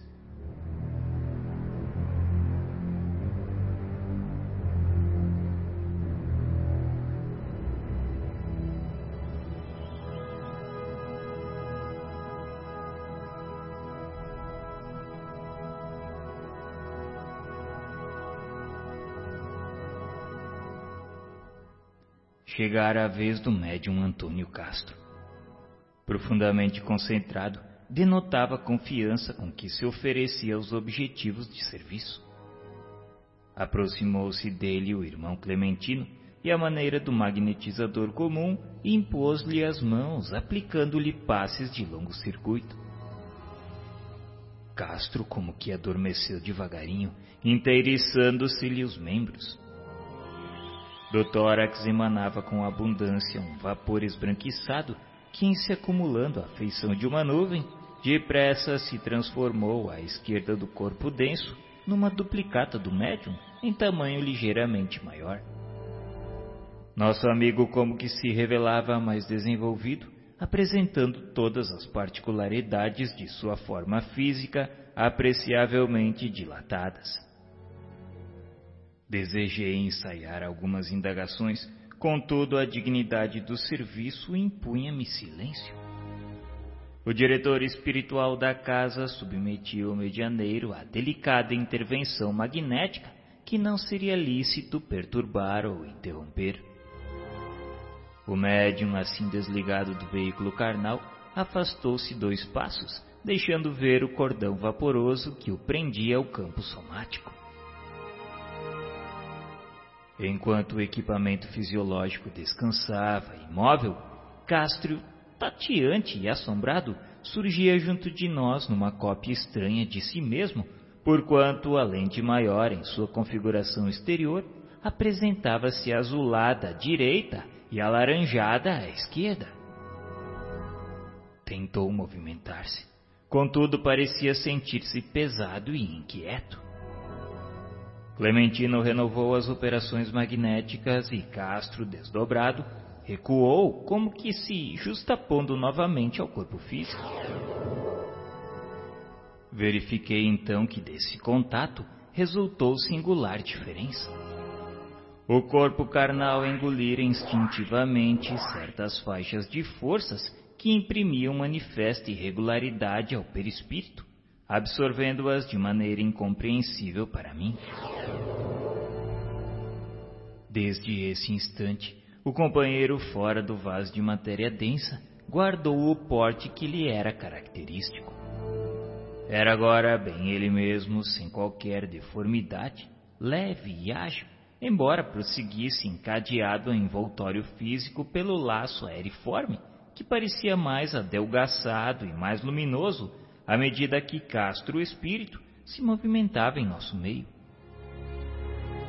Enquanto Clementino encorajava com palavras amigas, o nosso orientador, certamente assinalando-nos a curiosidade, deu-se pressa em esclarecer. Com o auxílio do supervisor, o médium foi convenientemente exteriorizado. A princípio, seu perispírito ou corpo astral estava revestido com os eflúvios vitais que asseguram o equilíbrio entre a alma e o corpo de carne, conhecidos aqueles em seu conjunto como cedo duplo etérico, formado por emanações neuropsíquicas que pertencem ao campo fisiológico e que por isso mesmo não conseguem maior afastamento da organização terrestre, destinando-se à desintegração, tanto quanto ocorre ao instrumento carnal por ocasião de morte renovadora. Para melhor ajustar-se ao nosso ambiente, Castro desenvolveu essas energias ao corpo inerme, garantindo assim o calor indispensável à colmeia celular e desembaraçando-se tanto quanto possível para entrar no serviço que o aguarda. Hilário, com expressão admirativa, perguntou se o que estávamos vendo ali era a exteriorização da sensibilidade. Aulus respondeu: Sim, Hilário. Se algum pesquisador humano ferisse o espaço em que se situa a organização perispirítica do nosso amigo, registraria ele de imediato a dor do golpe que se lhe desfechasse, queixando-se disso através da língua física, porque não obstante liberto do vaso somático, prossegue em comunhão com ele por intermédio do laço fluídico em ligação. Observei atentamente o médium projetado ao nosso círculo de trabalho. Não envergava o costume azul e cinza de que se vestia no recinto, mas sim um roupão esbranquiçado e inteiriço que descia dos ombros até o solo, ocultando-lhes os pés e dentro do qual se movia deslizante. Aulus registrou-me as anotações íntimas e esclareceu. Nosso irmão, com a ajuda de Clementino, está usando as forças ectoplásmicas que lhe são próprias, agressidas com os recursos de cooperação do ambiente em que nos achamos. Semelhantes energias transudam de nossa alma conforme a densidade específica de nossa própria organização, variando desde a sublime fluidez da irradiação luminescente até a substância pastosa com que se operam nas crisálidas os variados fenômenos de metamorfose. E depois de fitar o médium hesitante alguns momentos, prosseguiu. Castro é ainda um iniciante no serviço. À medida que entesoure experiência, manejará possibilidades mentais avançadas, assumindo os aspectos que deseje, considerando que o perispírito é constituído de elementos maleáveis, obedecendo ao comando do pensamento, seja nascido de nossa própria imaginação ou da imaginação de inteligências mais vigorosas que a nossa, mormente quando a nossa vontade se rende e refletida a dominação de espíritos tirânicos ou viciosos encastelados na sombra. Nosso amigo então, Sr. Aulus, se pudesse... Se pudesse pensar com firmeza fora do campo físico, André.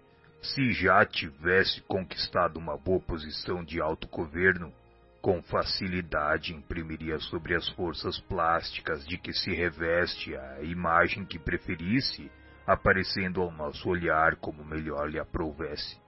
Porque é possível estampar em nós mesmos o desenho que nos agrade?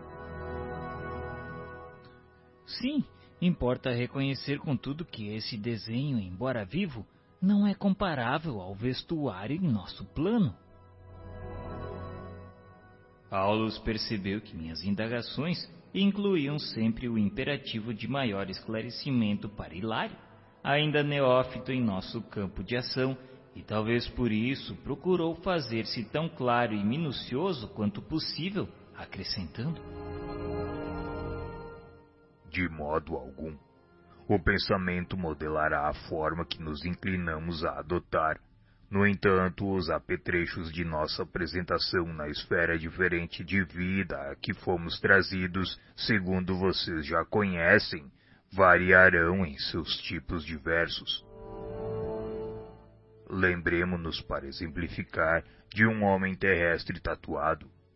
Terá ele escolhido um desenho através do qual a sua forma, por algum tempo, se faz mais facilmente identificável?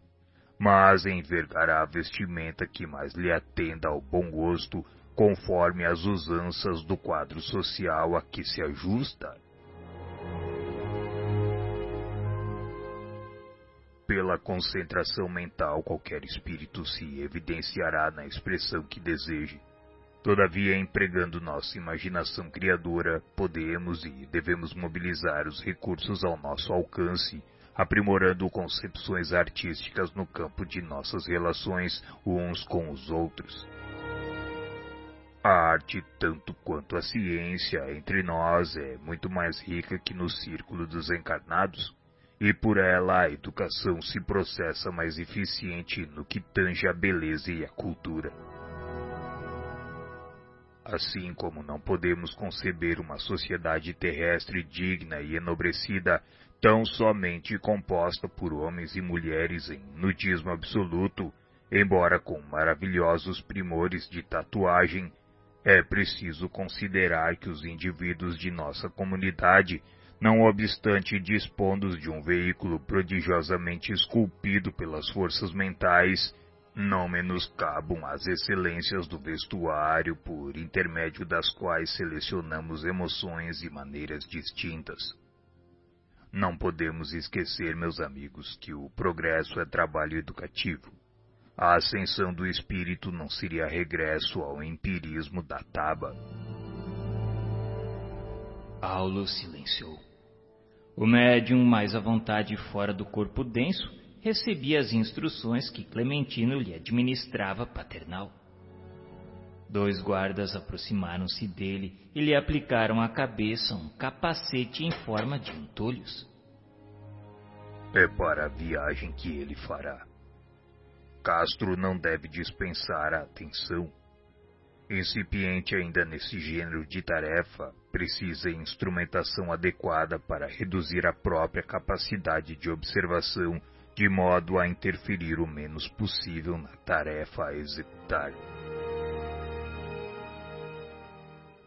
Vimos o rapaz plenamente desdobrado alçar-se ao espaço de mãos dadas com ambos os vigilantes. O trio volitou em sentido oblíquo sob nossa confiante expectação. Desde esse momento, demonstrando manter segura comunhão com o veículo carnal, Ouvimos-lo dizer através de sua boca física que estava seguindo por um trilho estreito e escuro. Confessou que tinha muito medo. Rodrigo e Sérgio o amparavam na excursão, mas sentia receio. Tinha ideia de que estava em pleno nevoeiro. Estampando no rosto sinais de angústia e estranheza, continuava perguntando que noite era aquela. Dizia que a escuridão parecia pesar sobre eles. Via formas desconhecidas agitando-se embaixo sob seus pés. Antônio Castro queria voltar. Não podia prosseguir. Não suportaria aquela situação. Nesse instante, Raul, sob a inspiração do mentor da casa, elevou o padrão vibratório do conjunto numa prece fervorosa em que rogava do alto forças multiplicadas para o irmão em serviço. E junto de nós Aulus informou.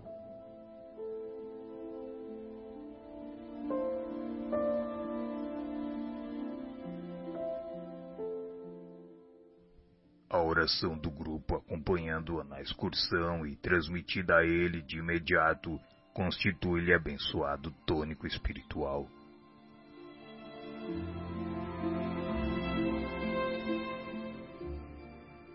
Então, Castro, qual se o corpo físico lhe fosse um aparelho radiofônico para comunicações a distâncias, nos disse que a prece atuava sobre ele como se fosse um chuveiro de luz.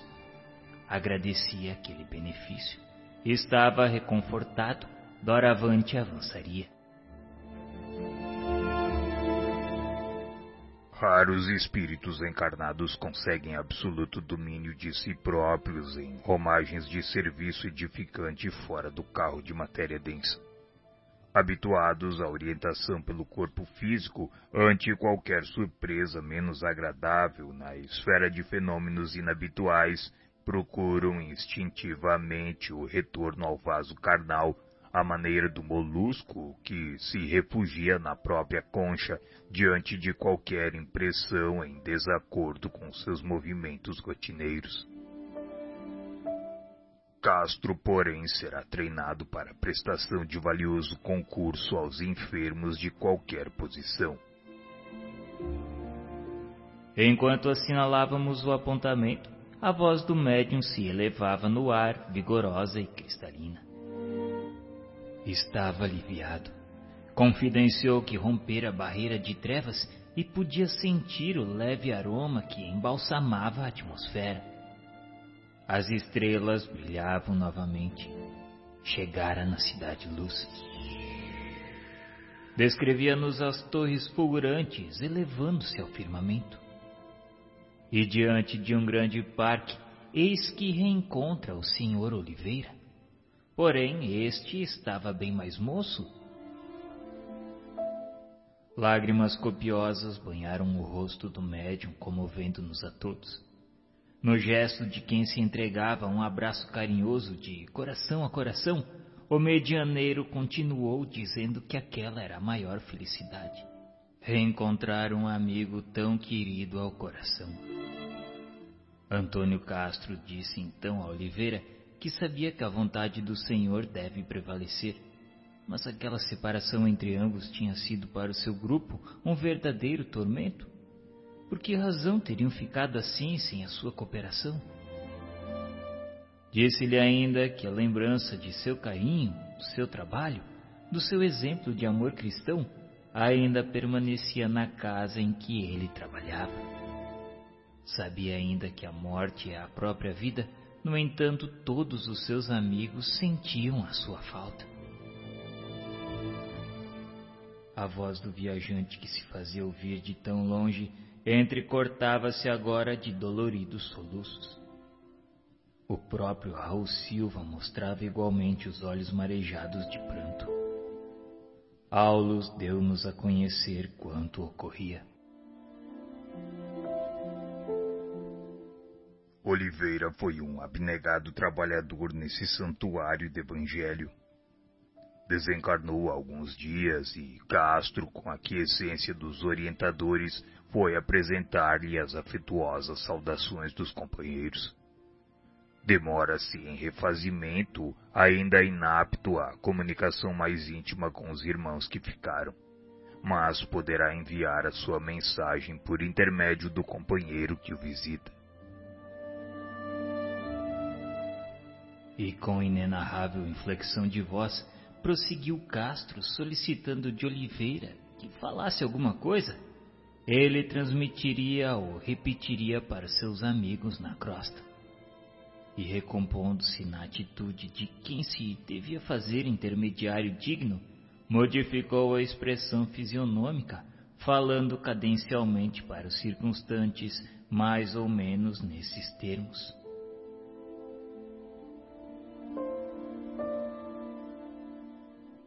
Meus amigos, que o Senhor lhes pague. Estou bem, mas na posição do convalescente, incapaz de caminhada mais difícil. Sinto-me reconfortado, quase feliz. Indiscutivelmente não mereço as dádivas recebidas, pois me vejo no grande lar, amparado por afeições inolvidáveis e sublimes. As preces do nosso grupo alcançam-me cada noite como projeção de flores e bênçãos. Como expressar-lhes gratidão se a palavra terrestre é sempre pobre para definir os grandes sentimentos de nossa vida? Que o Pai os recompense. Aqui onde me encontro, vim reconhecer mais uma vez a minha desvalia. E agora concluo que todos os nossos sacrifícios pela causa do bem são bagatelas comparadas à munificência da divina bondade. Meus amigos, a caridade é o grande caminho. Trabalhemos, que Jesus nos abençoe.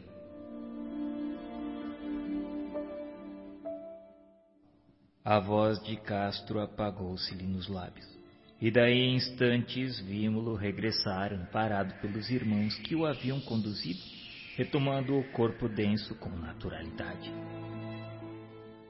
reajustando-se qual se o vaso físico o absorvesse de no pino, acordou na esfera carnal na posse de todas as suas faculdades normais, esfregando os olhos como quem desperta de grande sono. O desdobramento.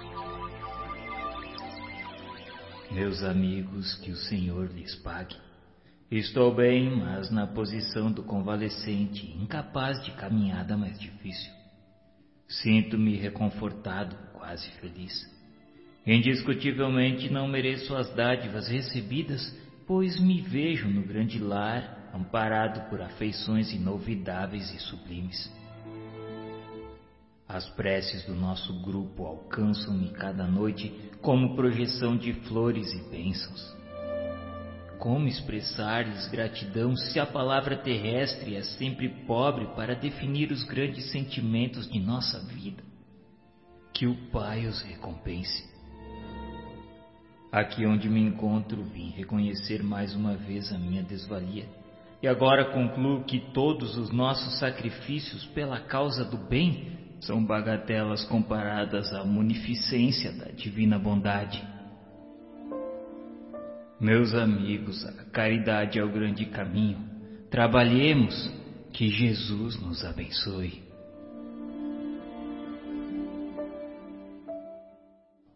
A voz de Castro apagou-se-lhe nos lábios, e daí em instantes vimos-lo regressar amparado pelos irmãos que o haviam conduzido retomando o corpo denso com naturalidade. Reajustando-se, qual se o vaso físico o absorvesse de no pino, acordou na esfera carnal na posse de todas as suas faculdades normais, esfregando os olhos como quem desperta de grande sono. O desdobramento em serviço estava findo e com a tarefa terminada havíamos recolhido preciosa lição.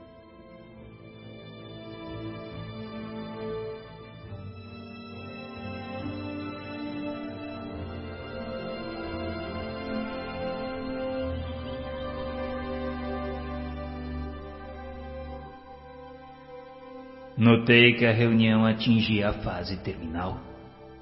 Duas horas bem vividas haviam corrido céleres para nós. Raul Silva consultou o relógio e cientificou os companheiros de haver chegado o momento das preces de despedida. Os amigos sofredores aglomerados no recinto poderiam receber vibrações de auxílio enquanto os elementos do grupo recolheriam através da oração o refazimento das próprias forças. Pequeno cântaro de vidro com água pura foi trazido à mesa. E porque Hilário perguntasse se iríamos assistir a alguma cerimônia especial, Aulus explicou afável. Nada disso, Hilário. A água potável destina-se a ser fluidificada. O líquido simples receberá recursos magnéticos de subido valor para o equilíbrio psicofísico dos circunstantes. Com efeito, mal acabávamos de ouvir o apontamento e Clementino se abeirou do vaso. De pensamento em prece aos poucos se nos revelou coroado de luz. Daí em instantes de sua destra espalmada sobre o jarro, Partículas radiosas eram projetadas sobre o líquido cristalino que as absorvia de maneira total. Por intermédio da água fluidificada, precioso esforço de meditação pode ser levado a efeito. Há lesões e deficiências no veículo espiritual a se estamparem no corpo físico que somente a intervenção magnética consegue aliviar até que os interessados se disponham à própria cura. Aulo silenciou, porquanto a palavra de Silva se fez ouvir, recomendando aos médiums observassem através da vidência e da audição os ensinamentos que porventura fossem naquela noite ministrados ao grupo pelos amigos espirituais da casa. Reparamos que Celina, Eugênia e Castro aguçaram as suas atenções. Clementino, fim do preparo da água medicamentosa, consagrou-lhes maior carinho, aplicando-lhes passes na região frontal. Nosso amigo procura ajudar aos nossos companheiros de mediunidade, favorecendo-lhes o campo sensório, Não lhes convém por agora a clarividência e a clareaudiência demasiado abertas. Na esfera dos espíritos reencarnados, há que dosar observações para que não venhamos a ferir os impositivos da ordem. Cada qual de nós deve estar em sua faixa de serviço, fazendo melhor ao seu alcance. Imaginemos um aparelho radiofônico terrestre coletando todas as espécies de onda em movimento de captação simultânea. O proveito e a harmonia da transmissão seriam realmente impraticáveis e não haveria propósito construtivo na mensagem. O médium, pois, não deve demorar-se com todas as solicitações do meio em que se situa, sob pena de arrojar as suas impressões ao desequilíbrio, a menos quando, por sua própria evolução, consiga sobrepairar ao campo do trabalho dominando as influências do meio e selecionando-as segundo o elevado critério de quem já consegue orientar-se para o bem e orientar aqueles que o acompanham. Senhor Aulus, os trabalhos mediúnicos, porém, são rigorosamente iguais nos três instrumentos sob o nosso exame? Isso não, André. O círculo de percepção varia em cada um de nós Há diferentes gêneros de mediunidade. Contudo, importa reconhecer que cada espírito vive em determinado degrau de crescimento mental e por isso as equações do esforço mediúnico diferem de indivíduo para indivíduo, tanto quanto as interpretações da vida se modificam de alma para alma. As faculdades medianímicas podem ser idênticas em pessoas diversas, entretanto, cada pessoa tem a sua maneira particular de empregá-las. O modelo, em muitas ocasiões, é o mesmo para a grande assembleia de pintores, todavia, cada artista fixá-lo-á na tela a seu modo. Uma lâmpada exibirá claridade lirial em jato contínuo, mas se essa claridade for filtrada por focos múltiplos, de certo estará submetida à cor e ao potencial de cada um desses filtros, embora continue sendo sempre a mesma lâmpada a fulgurar em seu campo central de ação. Mediunidade é sintonia e filtragem. Cada espírito vive entre as forças com as quais se combina transmitindo-a segundo as concepções que lhe caracterizam o modo de ser. Notando o cuidado que o irmão Clementino empregava na preparação dos médiums, meu colega inquiriu ainda se a clarividência e a clareaudiência estavam localizados exclusivamente nos olhos e nos ouvidos da criatura reencarnada. Aulus acariciou-lhe a cabeça e acentuou.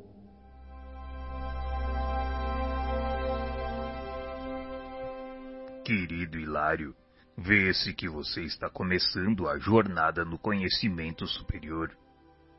Os olhos e os ouvidos materiais estão para a vidência e para a audição, como os óculos estão para os olhos e o ampliador de sons para os ouvidos, simples aparelhos de complementação. Toda percepção é mental Surdos e cegos na experiência física, convenientemente educados, podem ouvir e ver através de recursos diferentes daqueles que são vulgarmente utilizados. A onda hertziana e os raios X vão ensinando aos homens que há som e luz muito além das acanhadas fronteiras vibratórias em que eles se agitam e o médium é sempre alguém dotado de possibilidades neuropsíquicas especiais que lhe estendem o horizonte dos sentidos. Meu companheiro fixou o gesto de quem aproveitara a lição e, querendo satisfazer a sua dúvida, perguntou se Dona Celina estava enxergando o irmão Clementino e ouvindo-o tão somente pelo processo curial de percepção na Terra. Ou seja, estava vendo com seus olhos físicos. Sim, isso acontece por uma questão de costume cristalizado. Celina pensa ouvir o supervisor através dos condutos auditivos e supõe vê-lo como se o aparelho fotográfico dos olhos estivesse funcionando em conexão com o centro da memória. No entanto, isso resulta do hábito. Ainda mesmo no campo de impressões comuns, embora a criatura empregue os ouvidos e os olhos, ela vê e ouve com o cérebro. E apesar de o cérebro usar as células do córtex para selecionar os sons e imprimir as imagens, quem vê e ouve na realidade é a mente. Todos os sentidos na esfera fisiológica pertencem à alma, que os fixa no corpo carnal de conformidade com os princípios estabelecidos para a evolução dos espíritos reencarnados na Terra. Vocês possuem uma prova disso quando o homem se encontra naturalmente desdobrado cada noite durante o sono, vendo e ouvindo a despeito da inatividade dos órgãos carnais na experiência a que chamam de vida de sonho. Somos receptores de reduzida capacidade à frente das inumeráveis formas de energias que nos são desfechadas por todos os domínios do universo, captando apenas humilde fração delas. Em suma, nossa mente é um ponto espiritual limitado a desenvolver-se em conhecimento e amor na espiritualidade infinita e gloriosa de Deus. Decorreram mais alguns instantes. E Clementino solicitou aos médiums que centralizassem suas atenções na prece a fim de adestrarem-se para o serviço do bem. Essa frase foi pronunciada em voz clara e pausada, como a oferecer uma base única para a convergência de nossas cogitações. E atento, porém, aos nossos objetivos de estudo, acompanhei os médiums mais diretamente interessados no apelo. Dona Celina registrara as palavras com precisão e guardava a atitude do aluno disciplinado.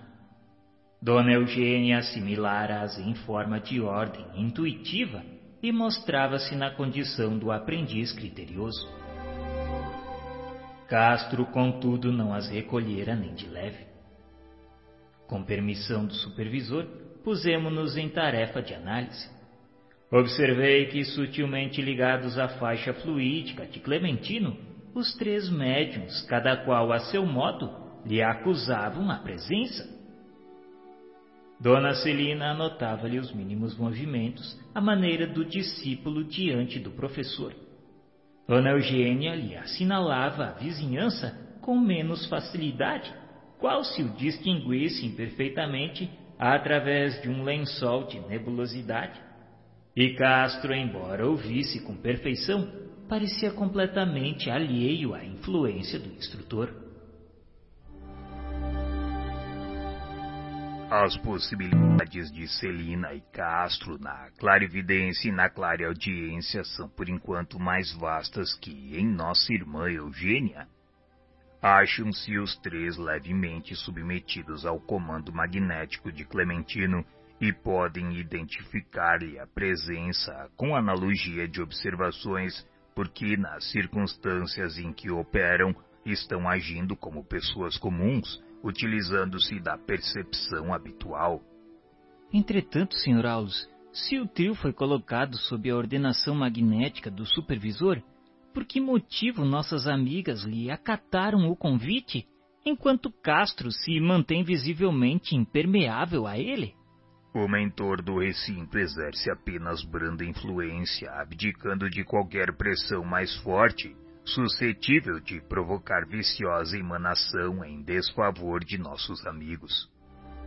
Além disso, a mente de Castro passou de súbito a alimentar propósitos diferentes incapaz de concentrar a atenção de modo irrepreensível na região superior do trabalho que nos compete levar a efeito, de momento não mais se revela interessado em satisfazer ao programa de Clementino, mas sim em provocar um reencontro com a progenitora desencarnada. Enxerga o orientador do conjunto como quem é constrangido a ver alguém de passagem, todavia sem qualquer preocupação de escutá-lo ou servi-lo, confinado como se encontra às emoções do jardim doméstico. Basta a indiferença mental para que nada ouça do que mais interessa agora ao esforço coletivo da reunião. É uma antina que se insensibilizou de improviso, recusando sintonizar-se com a onda que a procura. Nesse instante, vimos que um companheiro simpático de nosso plano avançou do círculo de espectadores, abeirando-se de Dona Celina e chamando-a discreto. A nobre criatura ouviu-lhe a voz, mas não se voltou para trás. Entretanto, respondeu-lhe em pensamento numa frase que se fez perfeitamente audível para nós: Encontrar-nos-emos mais tarde. É o esposo desencarnado de nossa irmã que a visita com afetuosa solicitação.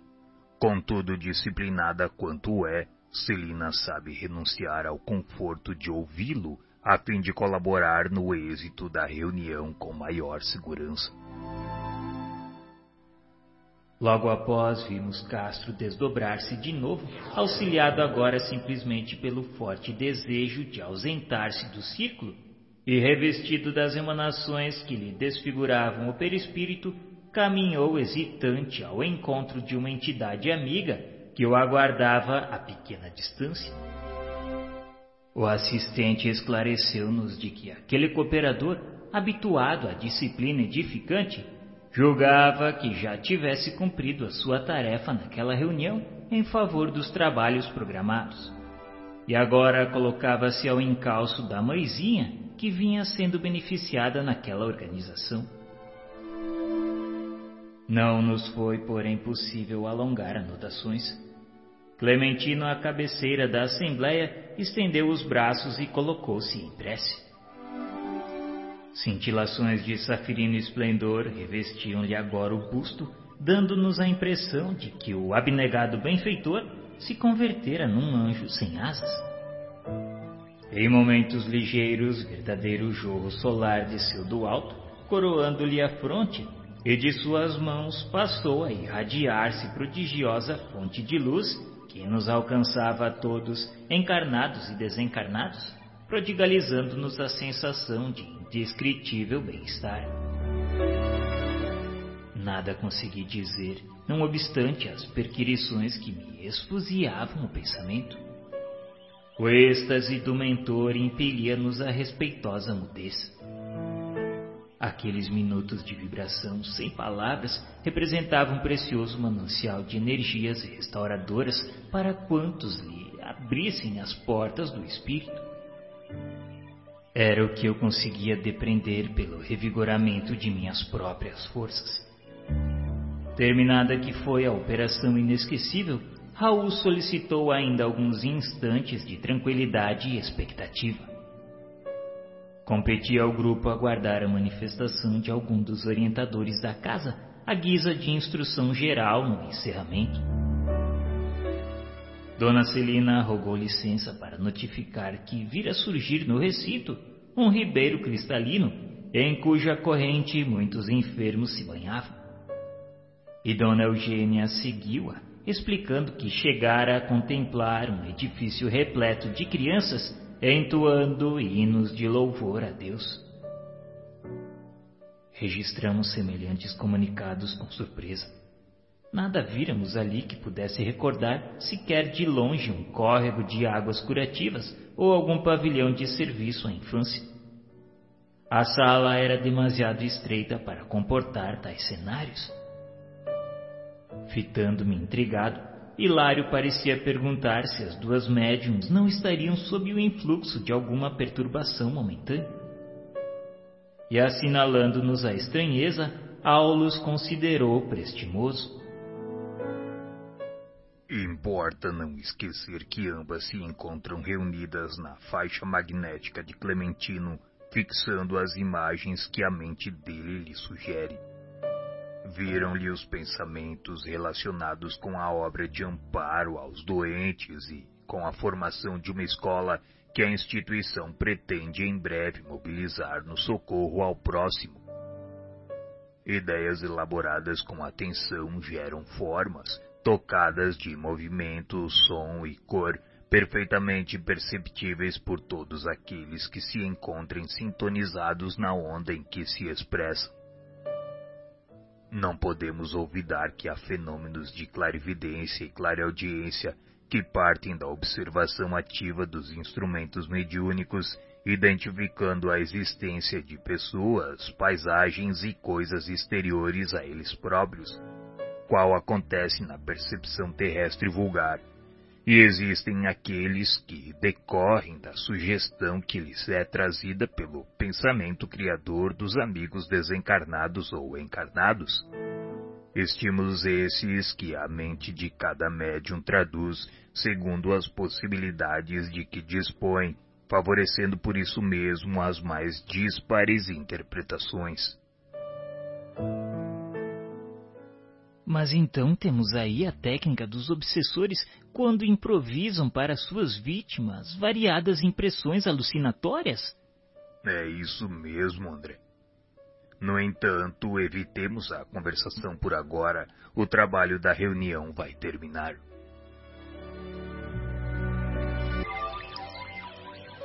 Ideias elaboradas com atenção geram formas, tocadas de movimento, som e cor, perfeitamente perceptíveis por todos aqueles que se encontrem sintonizados na onda em que se expressam.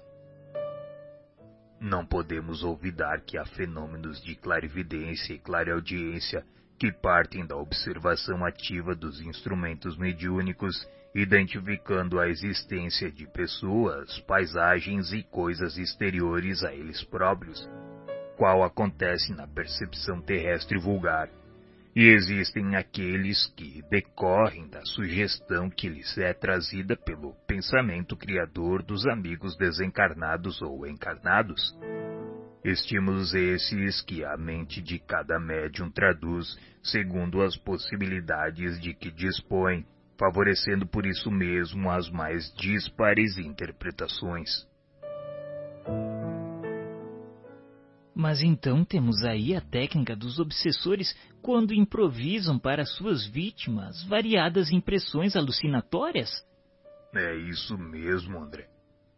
No entanto, evitemos a conversação por agora. O trabalho da reunião vai terminar.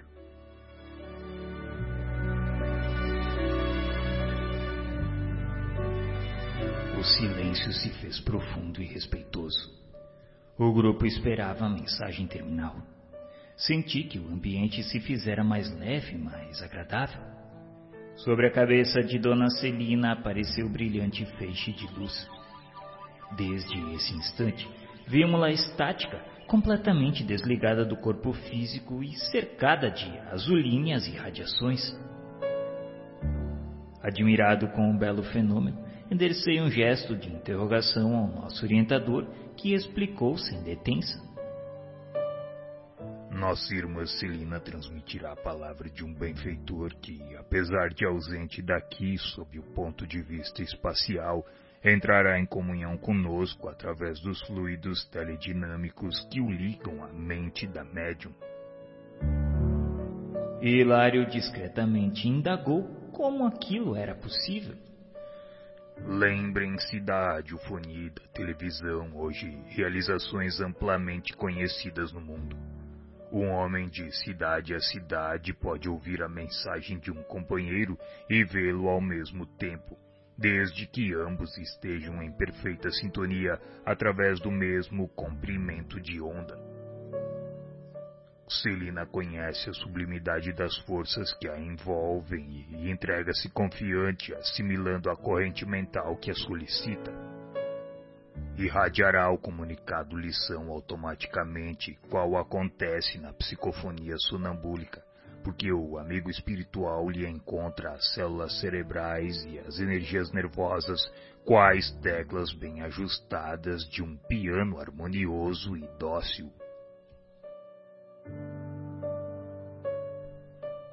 O assistente emudeceu de súbito, fixando o olhar no jato de safirina luz que se fizera mais abundante a espraiar-se em todos os ângulos do recinto. Contemplei os circunstantes. O rosto da médium refletia uma aventura misteriosa e ignorada na Terra. O júbilo que a possuía como que contagiara todos os presentes. Dispunha-me a prosseguir observando, mas a destra do assistente tocou-me de leve, recordando-me a quietude e o respeito. Foi então que a voz diferenciada de Dona Celina ressoou, clara e comovente, mais ou menos nesses termos. Meus amigos, guardemos a paz que Jesus nos legou, a fim de que possamos servi-lo em paz. Em matéria de mediunidade, não nos esqueçamos do pensamento. Nossa alma vive onde se lhe situa o coração. Caminharemos ao influxo de nossas próprias criações, seja onde for. A gravitação no campo mental é tão incisiva quanto na esfera da experiência física. Servindo ao progresso geral, move-se a alma na glória do bem. Emparedando-se no egoísmo, arrasta-se em desequilíbrio sobre as trevas do mal. A lei divina é o bem de todos. Continuou o benfeitor através da mediunidade de Dona Celina, dizendo-nos que colaborar na execução de seus propósitos sábios é iluminar a mente e clarear a vida. Opor-lhe entraves a pretexto de acalentar caprichos perniciosos é obscurecer o raciocínio e coagular a sombra ao redor de nós mesmos. Por isso é indispensável ajuizar quanto à direção dos próprios passos, de modo a evitarmos o nevoeiro da perturbação e a dor do arrependimento. Nos domínios do espírito não existe a neutralidade Evoluímos com a luz eterna segundo os desígnios de Deus ou estacionamos na treva conforme a indébita determinação de nosso eu. Não vale encarnar-se ou desencarnar-se simplesmente. Todos os dias as formas se fazem e se desfazem. Vale a renovação interior com acréscimo de visão a fim de seguirmos à frente com a verdadeira noção da eternidade em que nos deslocamos no tempo. Consciência pesada de propósitos malignos, revestida de remorsos, referta de ambições desvairadas ou denegrida de aflições, não pode senão atrair forças semelhantes que a encadeiam a torvelinhos infernais. A obsessão é sinistro conúbio da mente com o desequilíbrio comum às trevas. Pensamos e imprimimos existência ao objeto idealizado. A resultante visível de nossas cogitações mais íntimas denuncia a condição espiritual que nos é própria.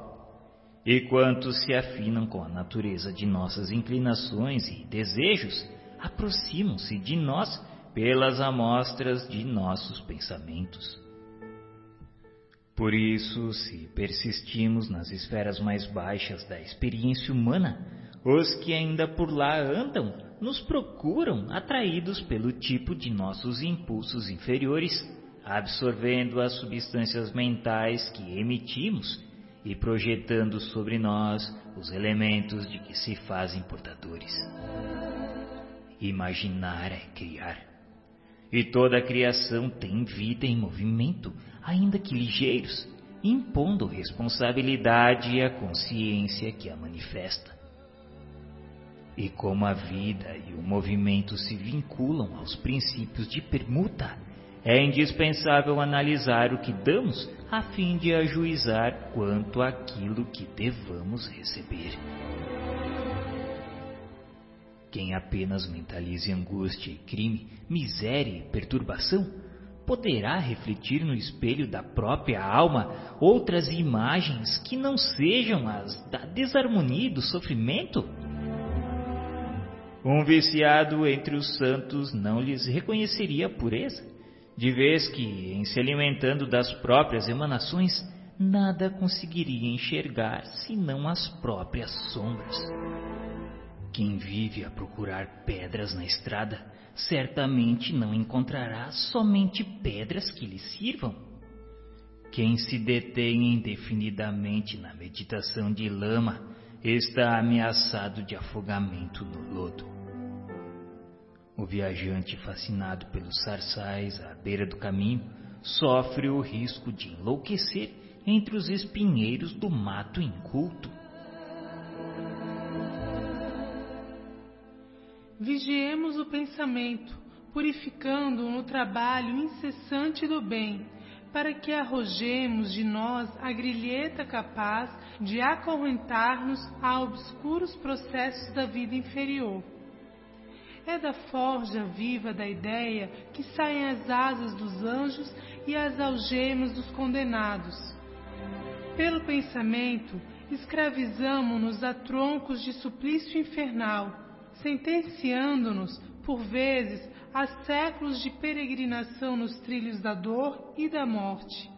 A mediunidade torturada não é senão o enlace de almas comprometidas em aflitivas provações, nos lances do reajuste. E para abreviar o tormento que flagela de mil modos a consciência reencarnada ou desencarnada, quando nas grades expiatórias é imprescindível atender à renovação mental, único meio de recuperação da harmonia. Satisfazer-se alguém com o rótulo em matéria religiosa, sem qualquer esforço de sublimação interior, é tão perigoso para a alma quanto deter uma designação honorífica entre os homens ou menosprezo pela responsabilidade que ela impõe. Títulos de fé não constituem meras palavras, acobertando-nos deficiências e fraquezas. Expressam deveres de melhoria que não nos será lícito fugir em agravo de obrigações. Em nossos círculos de trabalho, desse modo, não nos bastará o ato de crer e convencer. Ninguém é realmente espírita à altura desse nome, tão só porque haja conseguido a cura de uma escabiose renitente com o amparo de entidades amigas, e se decida por isso a aceitar a intervenção do além-túmulo na sua existência. E ninguém é médium na elevada conceituação do termo, somente porque se faça órgão de comunicação entre criaturas visíveis e invisíveis. Para conquistar a posição de trabalho a que nos destinamos, de conformidade com os princípios superiores que nos enaltecem o roteiro, é necessário concretizar-lhes a essência em nossa estrada por intermédio do testemunho de nossa conversão ao amor santificante. Não bastará, portanto, meditar a grandeza de nosso idealismo superior. É preciso substancializar-lhe a excelsitude em nossas manifestações de cada dia. Os grandes artistas sabem colocar a centelha do gênio numa simples pincelada, num reduzido bloco de mármore ou na mais ingênua composição musical. As almas realmente convertidas ao Cristo lhe refletem a beleza nos mínimos gestos de cada hora seja na emissão de uma frase curta, na ignorada cooperação em favor dos semelhantes ou na renúncia silenciosa que a apreciação terrestre não chega a conhecer. Nossos pensamentos geram nossos atos e nossos atos geram pensamentos nos outros. Inspiremos simpatia e elevação, nobreza e bondade junto de nós para que não nos falte amanhã o precioso pão da alegria. Convicção de imortalidade sem altura de espírito que lhe corresponda será projeção de luz no deserto. Mediação entre dois planos diferentes sem elevação de nível moral é estagnação na inutilidade. O pensamento é tão significativo na mediunidade quanto o leito é importante para o rio. Ponde as águas puras sobre um leito de lama pútrida, e não tereis senão a escura corrente da viciação. Indubitavelmente, divinas mensagens descerão do céu à terra. Entretanto, para isso é imperioso construir canalização adequada. Jesus espera pela formação de mensageiros humanos capazes de projetar no mundo as maravilhas do seu reino. Mas para atingir esse aprimoramento ideal, é imprescindível que o detentor de faculdades psíquicas não se detenha no simples intercâmbio. Ser-lhe-á indispensável a consagração de suas forças às mais altas formas de vida, buscando na educação de si mesmo e no serviço desinteressado a favor do próximo o material de pavimentação de sua própria senda. A comunhão com os orientadores do progresso espiritual do mundo através do livro nos enriquece de conhecimento, acentuando-nos o valor mental. E a plantação de bondade constante traz consigo a colheita de simpatia, sem a qual o celeiro da existência se reduz à furna de desespero e desânimo. Não basta ver ou ouvir ou incorporar espíritos desencarnados para que alguém seja conduzido à respeitabilidade. Irmãos ignorantes ou irresponsáveis enxameiam, como é natural, todos os departamentos da Terra em vista da posição evolutiva deficitária em que ainda se encontram as coletividades do planeta. E muita vez sem qualquer raiz de perversidade propriamente dita, milhares de almas despidas do envoltório denso praticam o vampirismo junto dos encarnados e vigilantes, simplesmente no intuito de prosseguirem coladas às sensações do campo físico, das quais não se sentem com suficiente coragem para se desvencilharem. Toda tarefa para crescer exige trabalhadores que se dediquem ao crescimento, à elevação de si mesmos. Isso é demasiado claro em todos os planos da natureza. Não há frutos na árvore nascente. A madeira não desbastada é incapaz de servir com eficiência ao santuário doméstico. A areia movediça não garante a sustentação. Não se faz luz na candeia sem óleo. O carro não transita com êxito onde a picareta ainda não estruturou a estrada conveniente. Como esperardes o pensamento divino, onde o pensamento humano se perde nas mais baixas cogitações da vida? Que mensageiro do céu fará fugir a mensagem celestial em nosso entendimento, quando o espelho de nossa alma jaz denegrido pelos mais inferiores dos interesses? Em vão buscaria a estrela retratar-se na lama de um charco.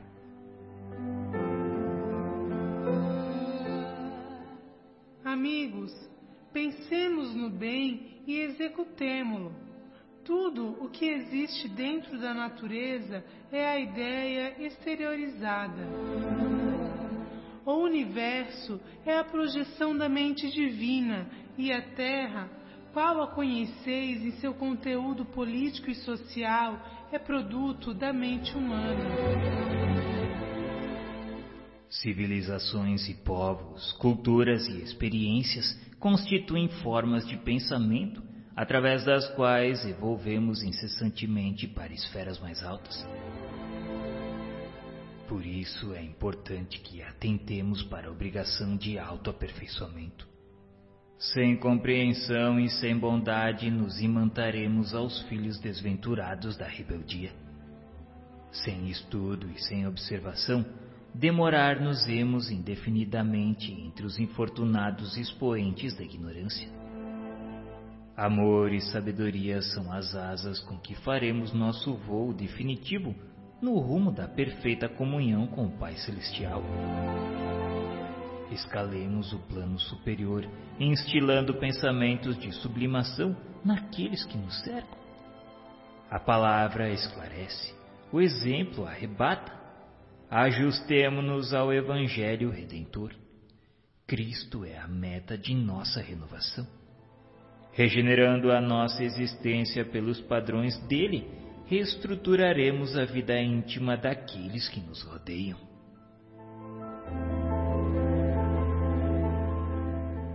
Meus amigos, crede! O pensamento puro e operante é a força que nos arroja do ódio ao amor, da dor à alegria, da terra ao céu. Procuremos a consciência de Jesus para que a nossa consciência lhe retrate a perfeição e a beleza. Saibamos refletir-lhe a glória e o amor, a fim de que a luz celeste se espelhe sobre as almas, como o esplendor solar se estende sobre o mundo. Comecemos nosso esforço de soerguimento espiritual desde hoje e amanhã teremos avançado consideravelmente no grande caminho. Meus amigos, meus irmãos, rogando a Jesus que nos ampare a todos, deixo-vos com um até breve.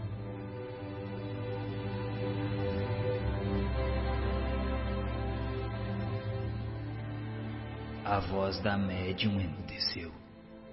Sensibilizados, reparamos que no alto se apagara o jorro brilhante. Raul Silva, em prece curta, encerrou a reunião e nós enlaçamos Clementino às despedidas, que convidou-nos gentil para que voltássemos quando quiséssemos. Sim, continuaríamos aprendendo. E lado a lado com o nosso orientador, retiramos-nos felizes como quem sorver a água viva da paz na taça da alegria.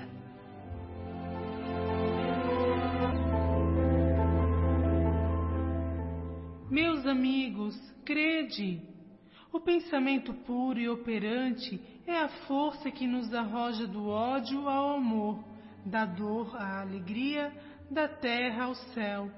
Procuremos a consciência de Jesus para que a nossa consciência lhe retrate a perfeição e a beleza. Saibamos refletir-lhe a glória e o amor, a fim de que a luz celeste se espelhe sobre as almas, como o esplendor solar se estende sobre o mundo. Comecemos nosso esforço de soerguimento espiritual desde hoje e amanhã teremos avançado consideravelmente no grande caminho. Meus amigos, meus irmãos, rogando a Jesus que nos ampare a todos, deixo-vos com um até breve.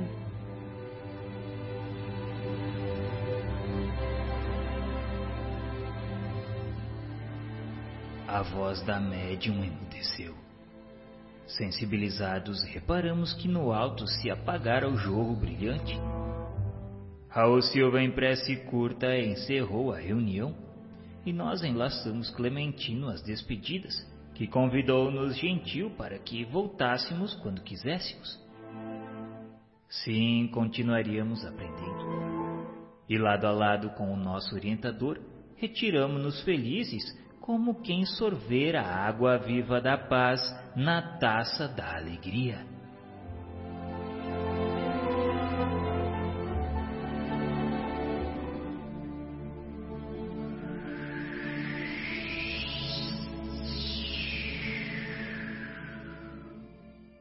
Distanciávamos-nos da instituição quando o marido desencarnado de Dona Celina, cuja presença assinaláramos no decurso da reunião, se aproximou de nós. Demonstrava conhecer nosso orientador, porque estacou ao nosso lado querendo dizer alguma coisa.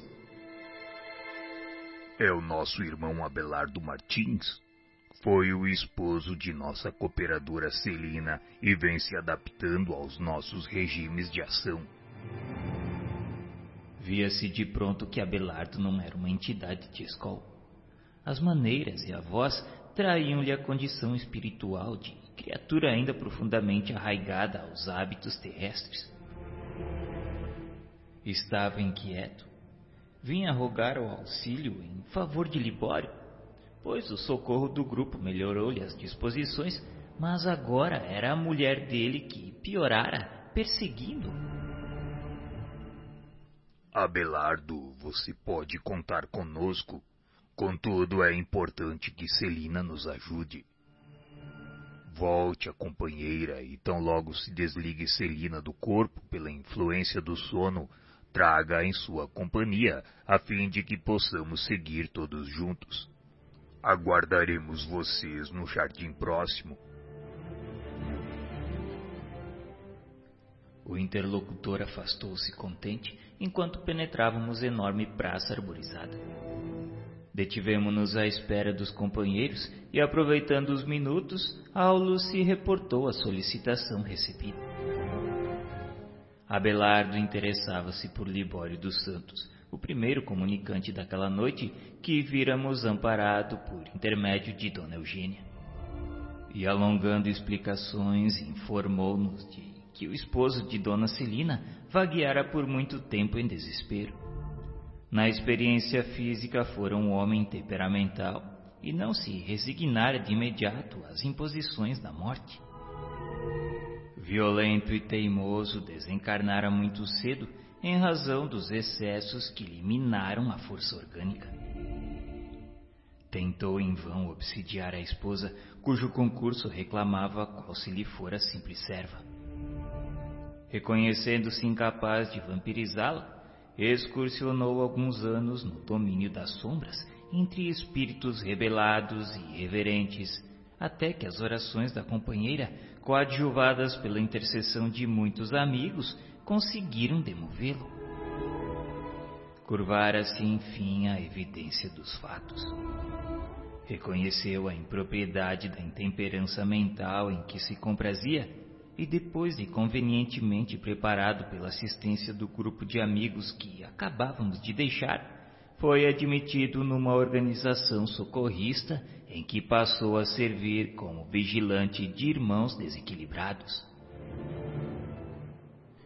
Senhor Aulus, o contato com Abelardo suscita indagações interessantes. Continuará ele, porventura, em comunhão com a esposa? Sim, André. O amor entre ambos tem profundas raízes no pretérito. Mas apesar da diferença em que se exprimem? Mas por que não?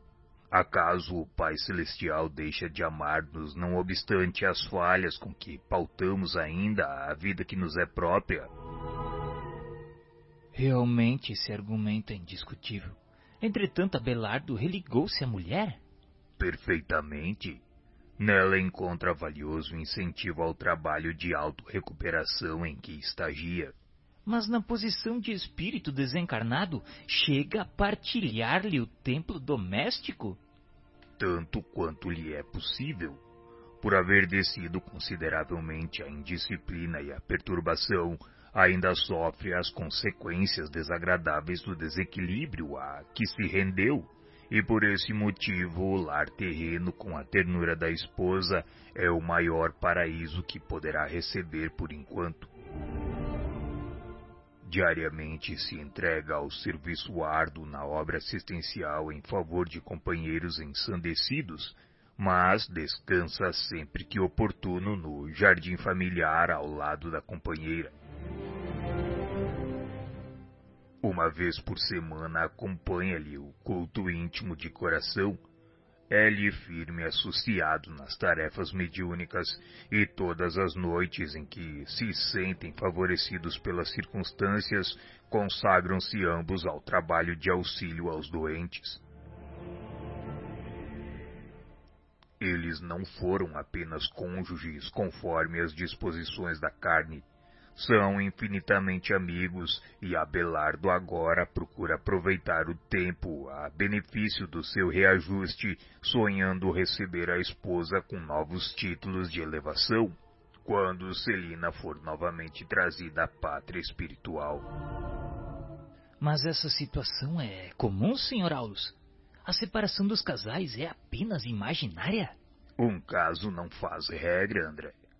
Onde não prevalecem as afinidades do sentimento, o matrimônio terrestre é um serviço redentor e nada mais. Na maioria das situações, a morte do corpo somente ratifica uma separação que já existia na experiência vulgar. Nesses casos, o cônjuge que abandona o envoltório físico se retira da prova que se submeteu à maneira do devedor que atingiu a paz do resgate. Todavia, quando os laços da alma sobrepairam as emoções da jornada humana, ainda mesmo que surja o segundo casamento para o cônjuge que se demora no mundo, a comunhão espiritual continua sublime em doce e constante permuta de vibrações e pensamentos. É, a travessia pelo túmulo impõe efetivamente ao espírito singulares modificações. Cada viajor em sua estrada, cada coração com seu problema. Bem-aventurados os que se renovam para o bem. O verdadeiro amor é a sublimação em marcha através da renúncia. Quem não puder ceder a favor da alegria das criaturas amadas, sem dúvida saberá querer com entusiasmo e carinho, mas não saberá coroar-se com a glória do amor puro. Depois da morte, habitualmente aprendemos no sacrifício dos próprios sonhos. A ciência de amar, não segundo nossos desejos, mas de conformidade com a lei do Senhor. Mães obrigadas a entregar os filhinhos a provas de que necessitam, pais que se veem compelidos a renovar projetos de proteção à família, esposas constrangidas a entregar os maridos a outras almas irmãs, esposos que são impelidos a aceitar a colaboração das segundas núpcias no lar de que foram desalojados. Tudo isso encontramos na vizinhança da terra. A morte é uma intimação ao entendimento fraternal. E quando lhe não aceitamos o desafio, o sofrimento é o nosso quinhão. Quando o amor não sabe dividir-se, a felicidade não consegue multiplicar-se.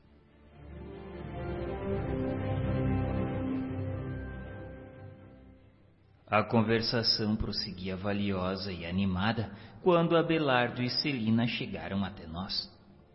Vinham reconfortados e felizes.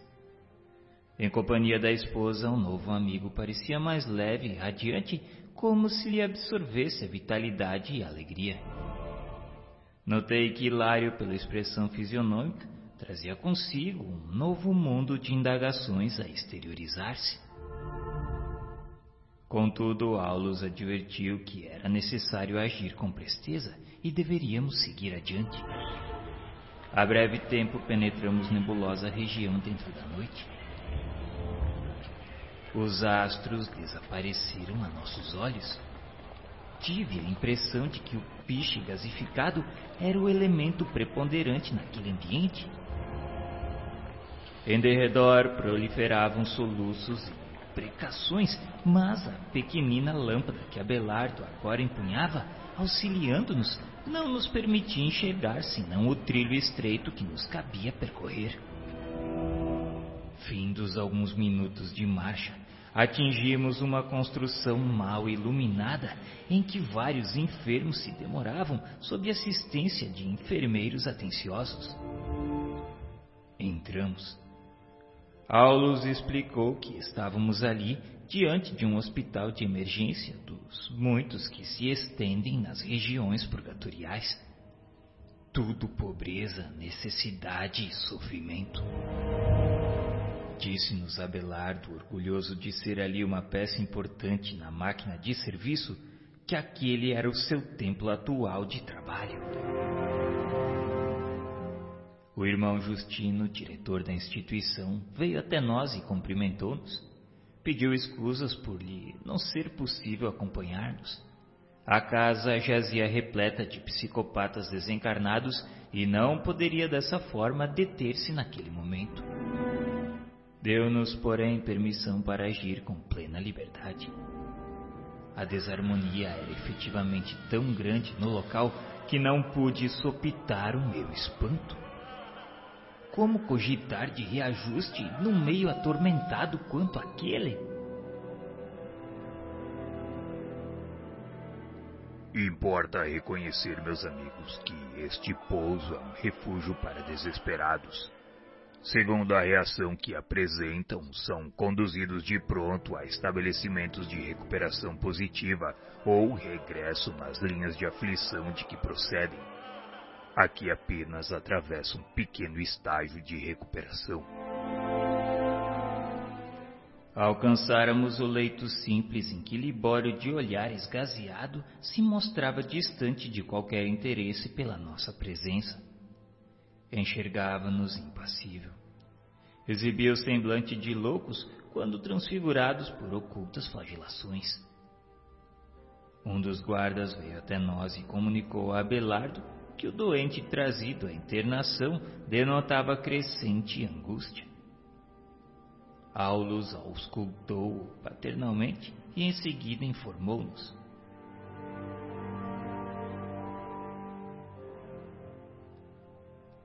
O pensamento da irmã encarnada que o nosso amigo vampiriza está presente nele, atormentando-o.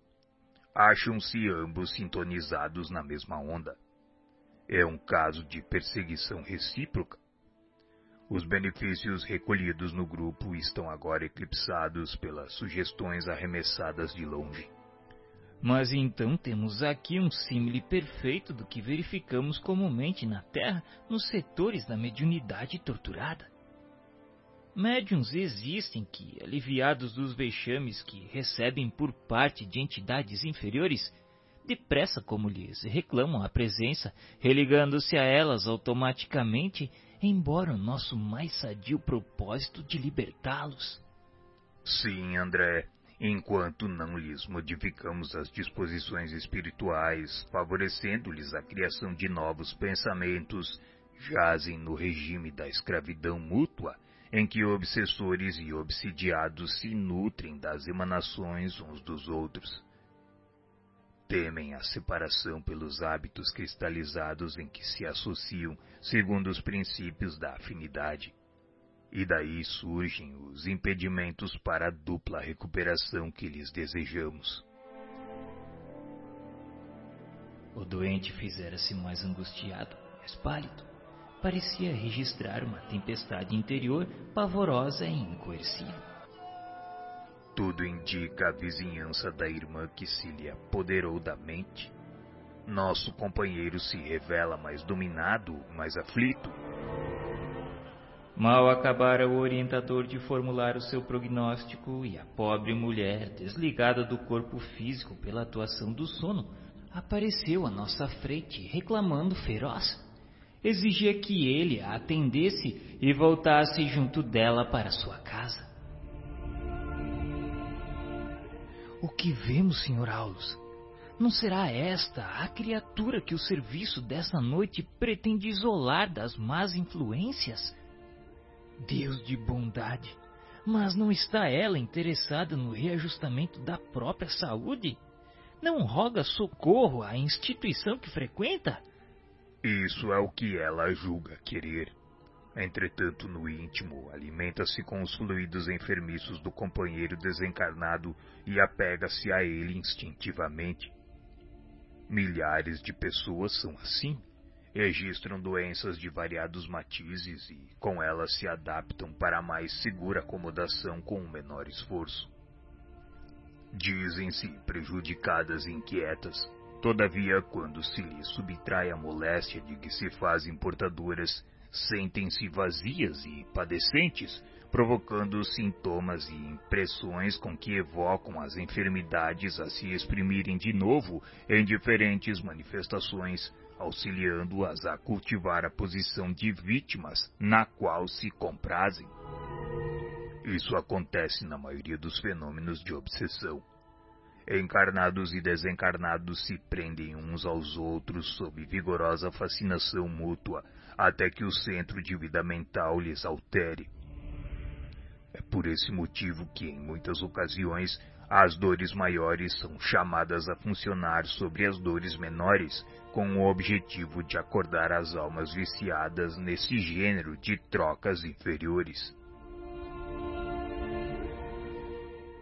A esse tempo, a recém-chegada conseguira beirar-se mais intimamente de Libório, que passou a demonstrar visível satisfação.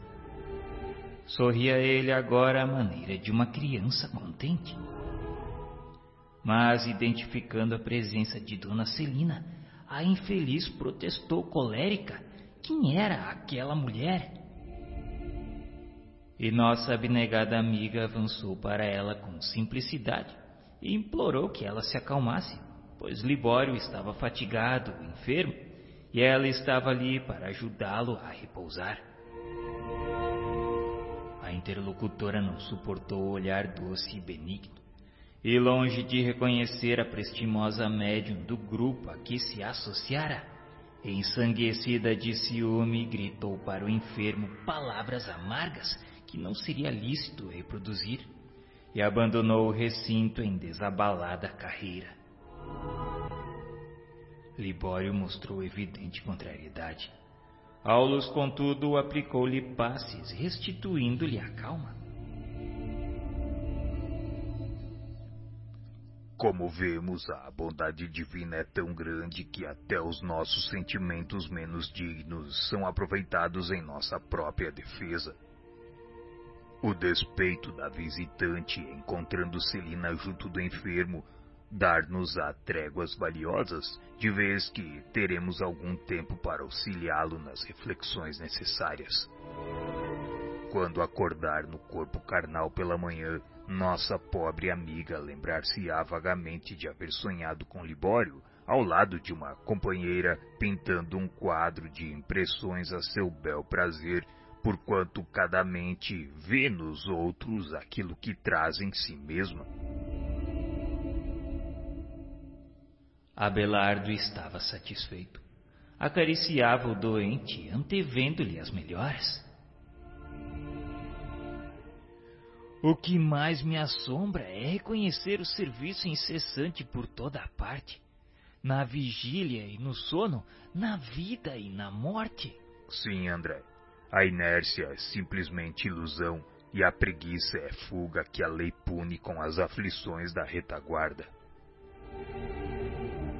mas nossa tarefa estava agora cumprida, e por isso afastamos-nos. Daí a minutos, despedindo-nos, prometeu o assistente reencontrar-nos para a continuidade de nossas observações na noite seguinte.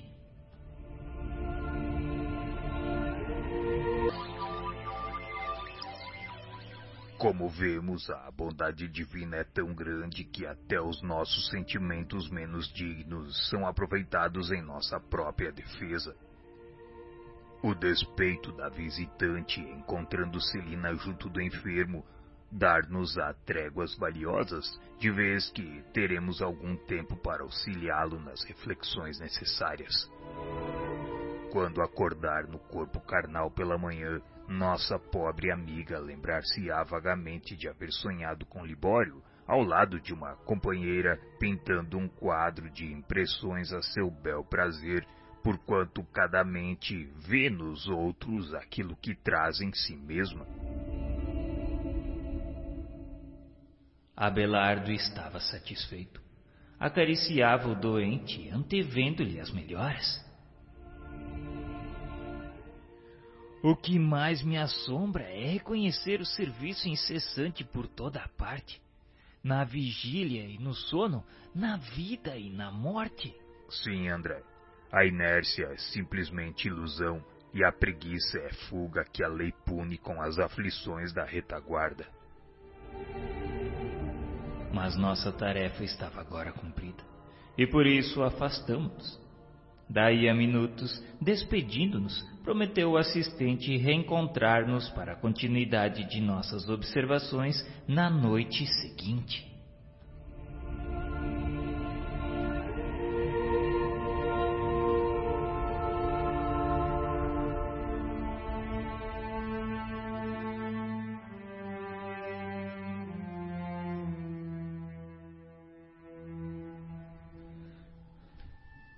A noite caía. Após o dia quente, a multidão desfilava na via pública, evidentemente buscando o ar fresco. Dirigíamos-nos a outro templo espírita em companhia de Aulus, segundo nosso plano de trabalho, quando tivemos nossa atenção voltada para enorme gritaria. Dois guardas arrastavam de um restaurante barato um homem maduro em deploráveis condições de embriaguez. O mísero esperneava e proferia palavras rudes, protestando. Nosso orientador determinou que nós observássemos. E porque não havia muito tempo entre a porta ruidosa e o carro policial, pusemos-nos em observação. Achava-se o pobre amigo abraçado por uma entidade da sombra, qual se um povo estranho o absorvesse.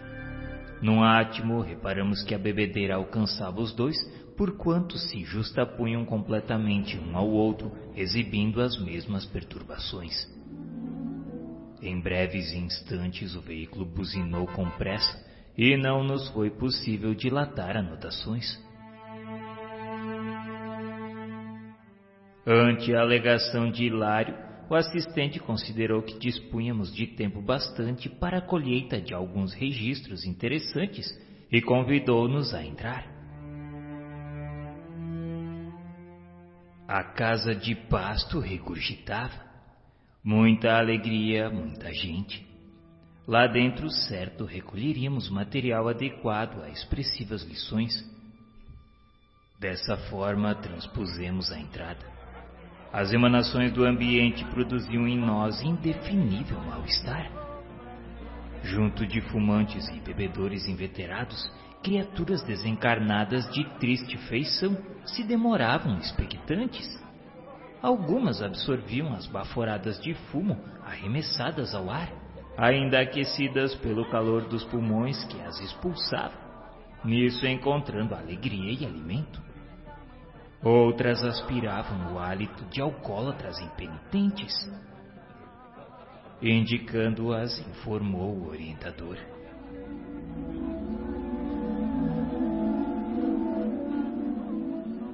André e Hilário, observem o nosso infeliz irmão. Muitos de nossos irmãos que já se desvencilharam do vaso carnal se apegam com tamanho desvario às sensações da experiência física que se mandam àqueles nossos amigos terrestres temporariamente desequilibrados nos desagradáveis costumes porque se deixam influenciar. Hilário questionou por que elas mergulhavam dessa forma em prazeres daquela espécie. Hilário o que a vida começou, a morte continua. Esses nossos companheiros situaram a mente nos apetites mais baixos do mundo, alimentando-se com um tipo de emoções que os localiza na vizinhança da animalidade. Não obstante haverem frequentado santuários religiosos, não se preocuparam em atender aos princípios da fé que abraçaram acreditando que a existência devia ser para eles o culto de satisfações menos dignas, com exaltação dos mais astuciosos e dos mais fortes. O chamamento da morte encontrou-os na esfera de impressões delituosas e escuras, e como é da lei que cada alma receba da vida, de conformidade com aquilo que dá, não encontram interesse senão nos lugares onde podem nutrir as ilusões que lhes são peculiares, porquanto na posição em que se vêem temem a verdade e abominam-na, procedendo como a coruja que foge à luz. Entretanto, como se transformarão? Chegará o dia, André, em que a própria natureza lhes esvaziará o cálice Há mil processos de reajuste no universo infinito em que se cumprem os desígnios do Senhor. Chamem-se eles de aflição, desencanto, cansaço, tédio, sofrimento, cárcere. Contudo, tudo indica que esses espíritos infortunados não se enfastiarão tão cedo da loucura em que se comprazem. Concordo plenamente. Todavia, quando não se fatiguem, a lei poderá conduzi-los à prisão regeneradora. Mas como? Há dolorosas encarnações que significam tremenda luta expiatória para as almas necrosadas no vício. Temos, por exemplo, o mongolismo, a hidrocefalia, a paralisia, a cegueira, a epilepsia secundária, o idiotismo ou a legião de nascência e muitos outros recursos angustiosos, embora, mas necessários e que podem funcionar em benefício da mente desequilibrada desde o berço em plena fase infantil. Na maioria das vezes, semelhantes processos de cura prodigalizam bons resultados pelas provações obrigatórias que oferecem. No entanto, se os nossos irmãos encarnados visivelmente confiados à devassidão resolvessem reconsiderar o próprio caminho, se voltassem à regularidade através da renovação mental com alicerces no bem, ah, isso seria ganhar tempo recuperando a si mesmos e amparando com segurança os amigos desencarnados. Usando a alavanca da vontade, atingimos a realização de verdadeiros milagres. Entretanto, para isso precisariam despender esforço heróico. Observando os beberrões cujas taças eram partilhadas pelos sócios que lhes eram invisíveis, Perguntei. Ontem visitamos um templo em que desencarnados sofredores se exprimiam por intermédio de criaturas necessitadas de auxílio, e ali estudamos algo sobre mediunidade. Mas aqui vemos entidades viciosas valendo-se de pessoas que, com elas, se afinam numa perfeita comunhão de forças inferiores. Aqui, tanto quanto lá, seria lícito ver a mediunidade em ação? Sem qualquer dúvida, recursos psíquicos nesse ou naquele grau de desenvolvimento são peculiares a todos, tanto quanto o poder de locomoção ou da faculdade de respirar, constituindo forças que o espírito encarnado ou desencarnado pode empregar no bem ou no mal de si mesmo. Ser médium não quer dizer que a alma esteja agraciada por privilégios ou conquistas feitas.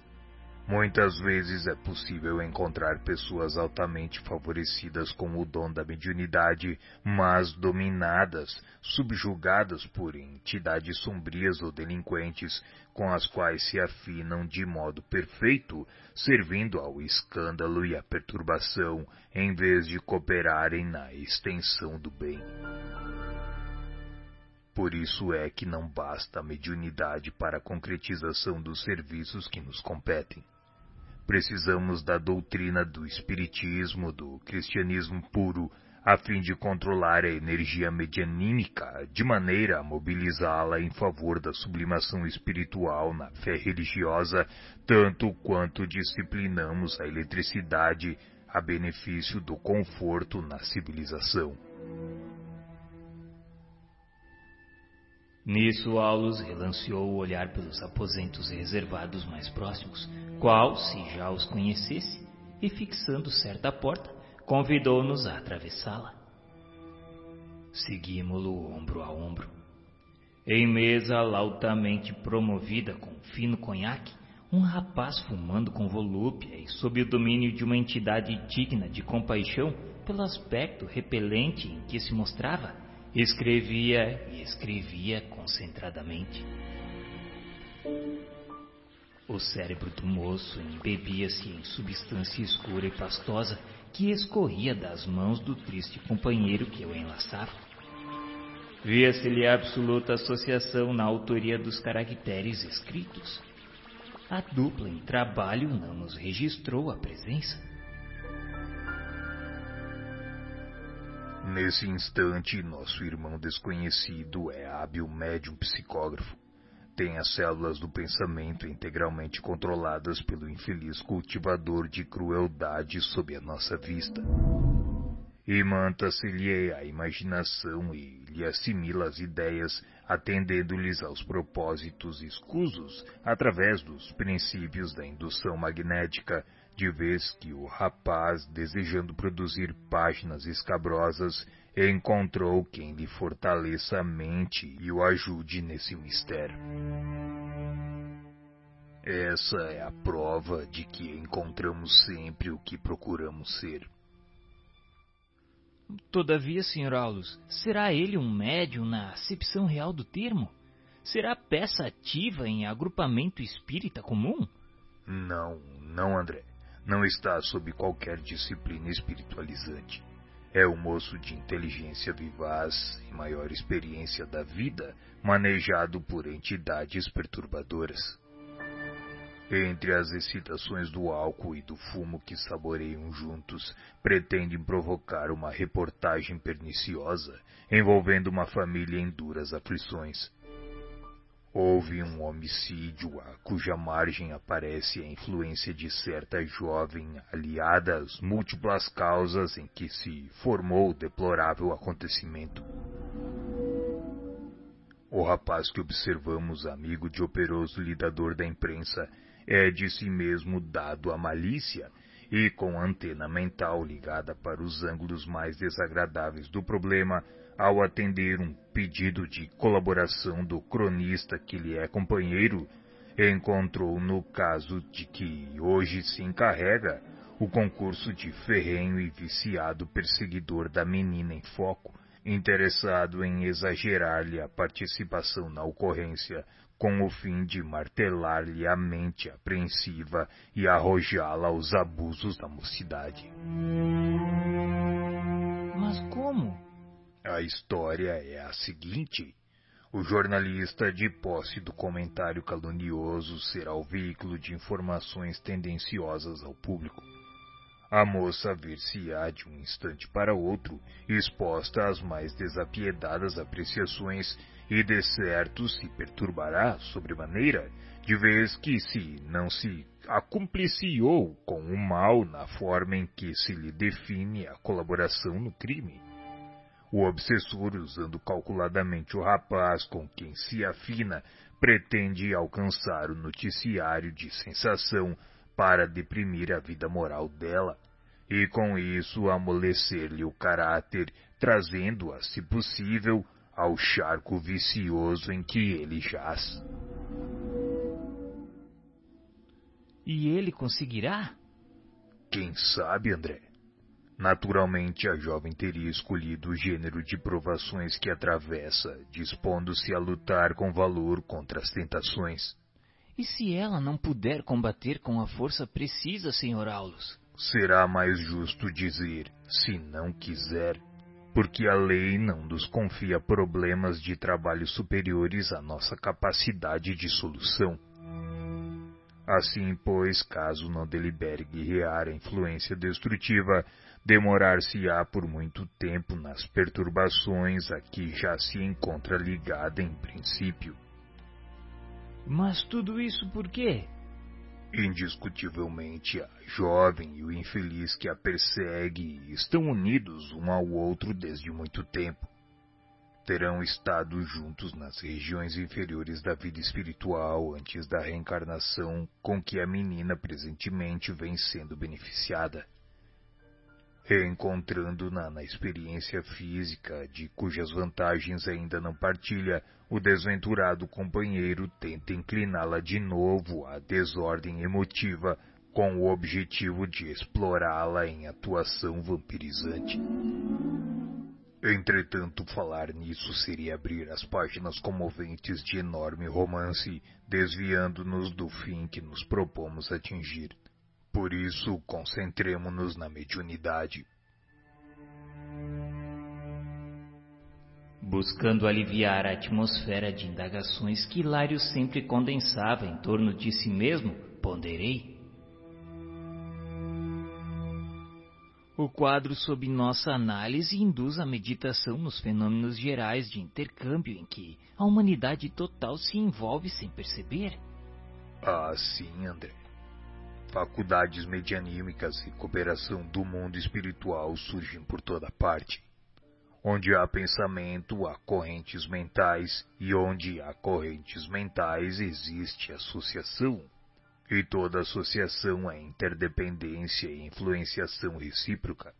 Daí concluímos quanto à necessidade de vida nobre, a fim de atrairmos pensamentos que nos enobreçam trabalho digno, bondade, compreensão fraterna, serviço aos semelhantes, respeito à natureza e oração, constituem os meios mais puros de assimilar os princípios superiores da vida, porque damos e recebemos em espírito, no plano das ideias, segundo leis universais que não conseguiremos iludir. Em silencioso gesto com que nos recordava o dever a cumprir, o assistente convidou-nos à retirada. Retomamos a via pública. Mal recomeçávamos a avançar quando passou por nós uma ambulância em marcha vagarosa, sirenando forte para abrir caminho. À frente, ao lado do condutor, sentava-se um homem de grisalhos cabelos a lhe emoldurarem a fisionomia simpática e preocupada. Junto dele, porém, abraçando-o com maturidade e doçura, uma entidade em roupagem lirial lhe envolvia a cabeça em suaves e calmantes irradiações de prateada luz. Mas quem será aquele homem tão bem acompanhado? Nem tudo é energia viciada no caminho comum, meus amigos.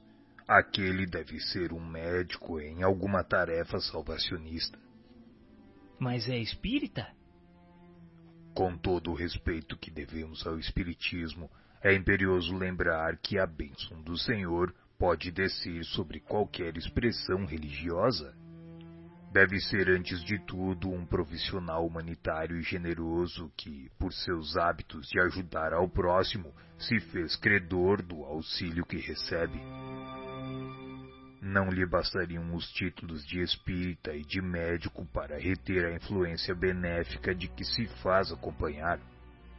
Para acomodar-se tão harmoniosamente com a entidade que o assiste, precisa possuir uma boa consciência e um coração que irradie paz e fraternidade. Contudo, podemos qualificá-lo como médium? Como não, André? Ele é médium de abençoados valores humanos, mormente no socorro aos enfermos, no qual incorpora as correntes mentais dos gênios do bem, consagrados ao amor pelos sofredores da terra. Como vemos, influências do bem ou do mal na esfera evolutiva em que nos achamos se estendem por todos os lados e por todos os lados registramos a presença de faculdades medianímicas que as assimilam segundo a direção feliz ou infeliz, correta ou indigna em que cada mente se localiza. Estudando assim a mediunidade nos santuários do Espiritismo com Jesus, observamos uma força realmente peculiar a todos os seres de utilidade geral se sob uma orientação capaz de discipliná-la e conduzi-la para o máximo aproveitamento do bem. Recordemos, meus amigos, a eletricidade que pouco a pouco vai transformando a face do mundo. Não basta ser dono de poderosa cachoeira com o potencial de milhões de cavalos vapor é preciso instalar junto dela a inteligência da usina para controlar-lhe os recursos, dinamizá-los e distribuí-los conforme as necessidades de cada um. Sem isso, a queda d'água será sempre um quadro vivo de beleza fenomênica com irremediável desperdício. O tempo, contudo, não nos permitia maior delonga na conversação e rumamos desse modo para um agrupamento em que os nossos estudos da véspera encontrariam o necessário prosseguimento.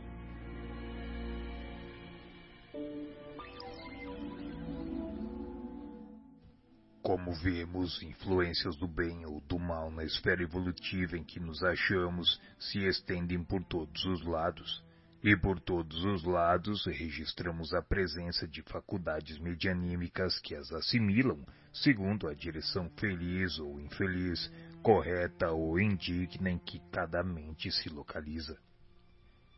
Estudando assim a mediunidade nos santuários do Espiritismo com Jesus, observamos uma força realmente peculiar a todos os seres de utilidade geral se sob uma orientação capaz de discipliná-la e conduzi-la para o máximo aproveitamento do bem.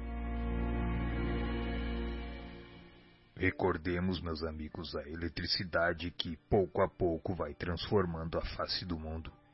Não basta ser dono de poderosa cachoeira com o potencial de milhões de cavalos vapor, é preciso instalar junto dela a inteligência da usina para controlar-lhe os recursos, dinamizá-los e distribuí-los conforme as necessidades de cada um. Sem isso, a queda d'água será sempre um quadro vivo de beleza fenomênica com irremediável desperdício. O tempo, contudo, não nos permitia maior delonga na conversação e rumamos desse modo para um agrupamento em que os nossos estudos da véspera encontrariam o necessário prosseguimento.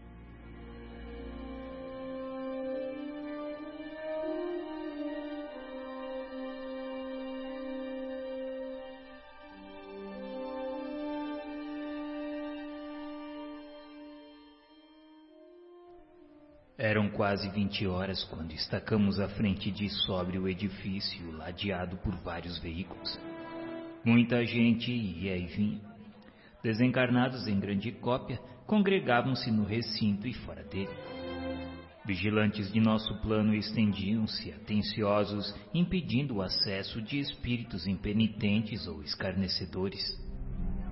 Variados grupos de pessoas ganhavam ingresso à intimidade da casa, mas no pórtico experimentavam a separação de certos espíritos que a seguiam, espíritos que não eram simples curiosos ou sofredores, mas blasfemadores e renitentes no mal. Esses casos, porém, constituíam exceção, porque em maioria o séquito de irmãos desencarnados se formava de gente agoniada e enferma, tão necessitada de socorro fraterno como os doentes e aflitos que passavam a acompanhar. Entramos. Grande mesa ao centro de vasta sala encontrava-se rodeada de largo cordão luminoso de isolamento.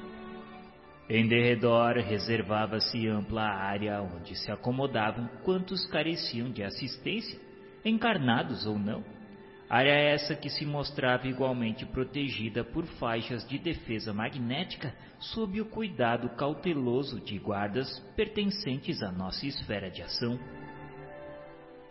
À frente, na parte oposta à entrada, vários benfeitores espirituais conferenciavam entre si e junto deles respeitável senhora ouvia prestimosa diversos pacientes.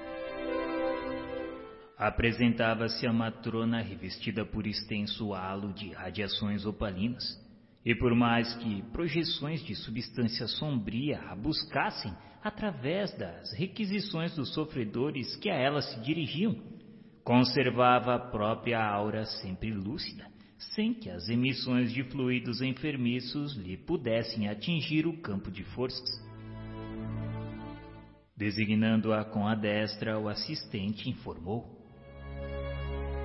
Essa é a nossa irmã Ambrosina, que há mais de vinte anos sucessivos procura oferecer à mediunidade cristã o que possui de melhor na existência. Por amor ao ideal que nos orienta, renunciou às mais singelas alegrias do mundo, inclusive o conforto mais amplo do santuário doméstico, de vez que atravessou a mocidade trabalhando sem a consolação do casamento. Ambrosina trazia o semblante quebrantado e rugoso, refletindo contudo a paz que lhe vibrava no ser. Na cabeça, dentre os cabelos grisalhos, salientava-se pequeno funil de luz, à maneira de delicado adorno. Entregados, consultamos a experiência de nosso orientador e o esclarecimento não se fez esperar. É um aparelho magnético ultrassensível com que a médium vive em constante contato com o responsável pela obra espiritual que por ela se realiza. Pelo tempo de atividade na causa do bem e pelos sacrifícios a que se consagrou, Ambrosina recebeu do plano superior um mandato de serviço mediúnico, merecendo por isso a responsabilidade de mais íntima associação com o instrutor que lhe preside as tarefas. Havendo crescido em influência, viu-se assoberbada por solicitações de múltiplos matizes, inspirando fé e esperança a quantos se lhe aproximam do sacerdócio de fraternidade e compreensão, é naturalmente assediada pelos mais desconcertantes apelos. E ela vive então flagelada por petitórios e súplicas?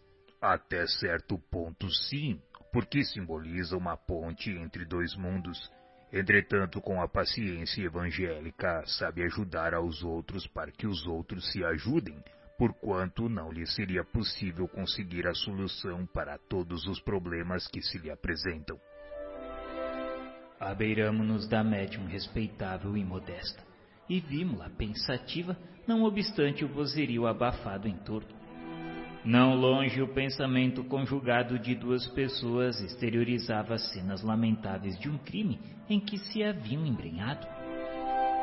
E percebendo-as, Dona Ambrosina refletia, falando sem palavras em frases audíveis tão somente em nosso meio. Pedia conselho aos amigos espirituais sobre o que ela deveria fazer, pois identificava aqueles irmãos delinquentes e reconhecia os seus compromissos. Um homem havia sido eliminado. Via-lhe a agonia retratada na lembrança dos responsáveis. Que estariam buscando ali aqueles infortunados companheiros foragidos da justiça terrestre? Reparávamos que a médium temia perder a harmonia vibratória que lhe era peculiar. Não desejava absorver-se em qualquer preocupação acerca dos visitantes mencionados.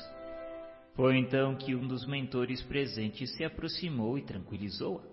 Pediu para que ela se acalmasse e não receasse. Era preciso que a aflição não lhe perturbasse, se acostumando a ver os irmãos infelizes na condição de criaturas dignas de piedade. O mentor amigo lembrou-a de que se encontrava ali para auxiliar e o remédio não foi criado para os sãos. Podia sim compadecer-se mas era imperioso sustentar o próprio equilíbrio. Todos somos devedores de amor e respeito uns para com os outros, e quanto mais desventurados, mais auxílio necessitamos. Por isso era indispensável receber nossos irmãos comprometidos com o mal como enfermos que nos reclamavam carinho. A médium aquietou-se. Passou a conversar naturalmente com os frequentadores da casa. Aqui alguém desejava socorro para o coração atormentado ou pedia cooperação em benefício de parentes menos felizes. Ali suplicava-se concurso fraterno para doentes em desespero. Mais além surgiam requisições de trabalho assistencial. Dona Ambrosina consolava e prometia. Quando Gabriel, o orientador, chegasse, o assunto lhe seria exposto de certo traria a colaboração necessária. Não decorreram muitos minutos e Gabriel, o mais categorizado mentor da casa, deu entrada no recinto acompanhado por grande séquito de amigos. Acomodaram-se em palestra afetiva à frente da mesa. Aí reunidas, as entidades de vida mental mais nobre estabeleciam naturalmente larga faixa de luz inacessível às sombras que senhoreavam a maioria dos encarnados e desencarnados da grande reunião. Gabriel e os assessores abraçaram-nos generosos. Dir-se-ia, partilhávamos brilhante festividade, tão vivo se mostrava o júbilo dos instrutores e funcionários espirituais da instituição. O trato com doentes e sofredores dos dois planos não lhes roubava a esperança, a paz e o otimismo.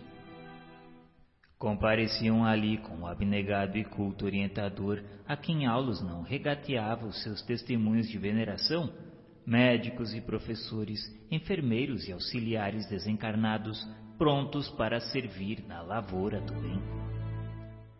Irradiavam tanta beleza e alegria que Hilário, tão deslumbrado quanto eu, retornou às perguntas que lhe caracterizavam o pensamento juvenil.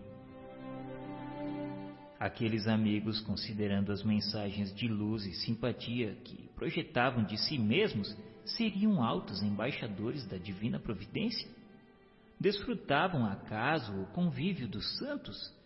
Viveriam em comunhão pessoal com o Cristo? Teriam alcançado a condição de seres impecáveis? O assistente sorriu bem-humorado e esclareceu. Nada disso, Hilário. Com todo o apreço que lhes devemos, é preciso considerar que são vanguardeiros do progresso sem serem infalíveis. São grandes almas em abençoado processo de sublimação, credoras de nossa reverência pelo grau de elevação que já conquistaram. Contudo, são espíritos ainda ligados à humanidade terrena e em cujo seio se corporificarão de novo no futuro através do Instituto Universal da Reencarnação para o desempenho de preciosas tarefas. No entanto, Sr. Aulus, à frente da Assembleia de Criaturas Torturadas que observamos, são eles luminares isentos de errar? Não, André. Não podemos exigir deles qualidades que somente transparecem dos espíritos que já atingiram a sublimação absoluta. São altos expoentes de fraternidade e conhecimento superior, porém guardam ainda consigo probabilidades naturais de desacerto. Primam pela boa vontade, pela cultura e pelo próprio sacrifício no auxílio incessante aos companheiros reencarnados mas podem ser vítimas de equívocos que se apressam, contudo, a corrigir, sem a vaidade que, em muitas circunstâncias, prejudica os doutos da terra. Aqui temos, por exemplo, variados médicos sem o envoltório da experiência física. Apesar de excelentes profissionais, devotados e beneméritos na missão que esposaram, não seria, contudo, admissível fossem promovidos de um instante para outro da ciência fragmática do mundo à sabedoria integral. Com a imersão nas realidades da morte, adquirem novas visões da vida, alargando-se-lhe os horizontes da observação. Compreendem que algo sabem, mas esse algo é muito pouco daquilo que lhes compete saber Entregam-se desse modo a preciosas cruzadas de serviço e dentro delas ajudam e aprendem. Trabalhadores de outros círculos da experiência humana encontram-se no mesmo regime. Auxiliam e são auxiliados. Não poderia ser de outro modo. Sabemos que o milagre não existe como derrogação de leis da natureza, Somos irmãos uns dos outros, evolvendo juntos em processo de interdependência no qual se destaca o esforço individual. Nessa altura do esclarecimento que registrávamos felizes, Dona Ambrosina sentara-se ao lado do diretor da sessão, um homem de cabelos grisalhos e fisionomia simpática que havia organizado a mesa orientadora dos trabalhos com 14 pessoas em que transpareciam a simplicidade e a fé. Enquanto Gabriel se postava ao lado da médium, aplicando-lhe passes de longo circuito, como a prepará-la com segurança para as atividades da noite, o condutor da reunião pronunciou sentida prece. Em seguida foi lido um texto edificante de livro doutrinário, acompanhado por breve anotação evangélica, em cuja escolha preponderou a influência de Gabriel sobre o orientador da casa. Da leitura global distinguia-se a paciência por tema vivo. E realmente a Assembleia, examinada no todo, mostrava-se flagelada de problemas inquietantes, reclamando a chave da conformação para alcançar o reequilíbrio. Dezenas e dezenas de pessoas aglomeravam-se em derredor da mesa, exibindo atribulações e dificuldades. Estranhas formas pensamentos surgiam de grupo a grupo, denunciando-lhes a posição mental. Aqui, dardos de preocupação, estiletes de amargura, nevoeiros de lágrimas. Acolá obsessores enquistados no desânimo ou no desespero, entre agressivos propósitos de vingança agravados pelo temor do desconhecido. Desencarnados em grande número suspiravam pelo céu, enquanto outros receavam o inferno, desajustados pela falsa educação religiosa recolhida no plano terrestre. Vários amigos espirituais, junto aos componentes da mesa diretora, passaram a ajudá-los na predicação doutrinária com bases no ponto evangélico da noite, espalhando através de comentários bem feitos estímulos e consolos. Fichas individuais não eram declinadas, entretanto, percebíamos claramente que as pregações eram arremessadas ao ar com endereço exato. Aqui levantavam um coração caído em desalento, ali advertiam consciências descuidadas, mais além renovavam o perdão, a fé, a caridade e a esperança. Não faltavam quadros impressionantes de espíritos perseguidores que procuravam hipnotizar as próprias vítimas, precipitando-as no sono provocado, para que não tomassem conhecimento das mensagens transformadoras ali veiculadas pelo Verbo construtivo. Muitos médiums funcionavam no recinto colaborando em favor dos serviços de ordem geral a se processarem harmoniosos Todavia observávamos que Dona Ambrosina era o centro de confiança de todos e o objeto de todas as atenções. Figurava-se ali o coração do santuário, dando e recebendo, ponto vivo de silenciosa junção entre os habitantes de duas esferas distintas. Junto dela, em operação, foram colocadas numerosas tiras de papel. Eram requerimentos, anseios e súplicas do povo recorrendo à proteção do além nas aflições e aperturas da existência. Cada folha era um petitório agoniado, um apelo comovedor. Entre Dona Ambrosina e Gabriel destacava-se agora extensa faixa elástica de luz azulínea e amigos espirituais, prestos na solidariedade cristã, nela entravam e um a um tomavam o braço da medianeira, depois de lhe influenciarem os centros corticais, atendendo tanto quanto possível aos problemas ali expostos. Antes, porém, de começarem o trabalho de resposta às questões formuladas, um grande espelho fluídico foi situado junto da médium por trabalhadores espirituais da instituição, e na face dele, com espantosa rapidez, cada pessoa ausente nomeada nas petições da noite surgia ante o exame dos benfeitores que, à distância, contemplavam-lhe a imagem, recolhiam-lhe os pensamentos e especificavam-lhe as necessidades, oferecendo a solução possível aos pedidos feitos.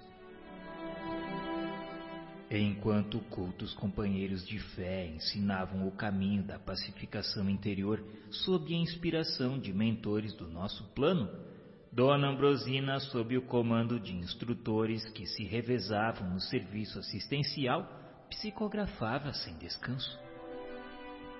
Equilibrara-se o trabalho no recinto, e com isso entendemos que havia reaparecido ocasião adequada para as nossas indagações.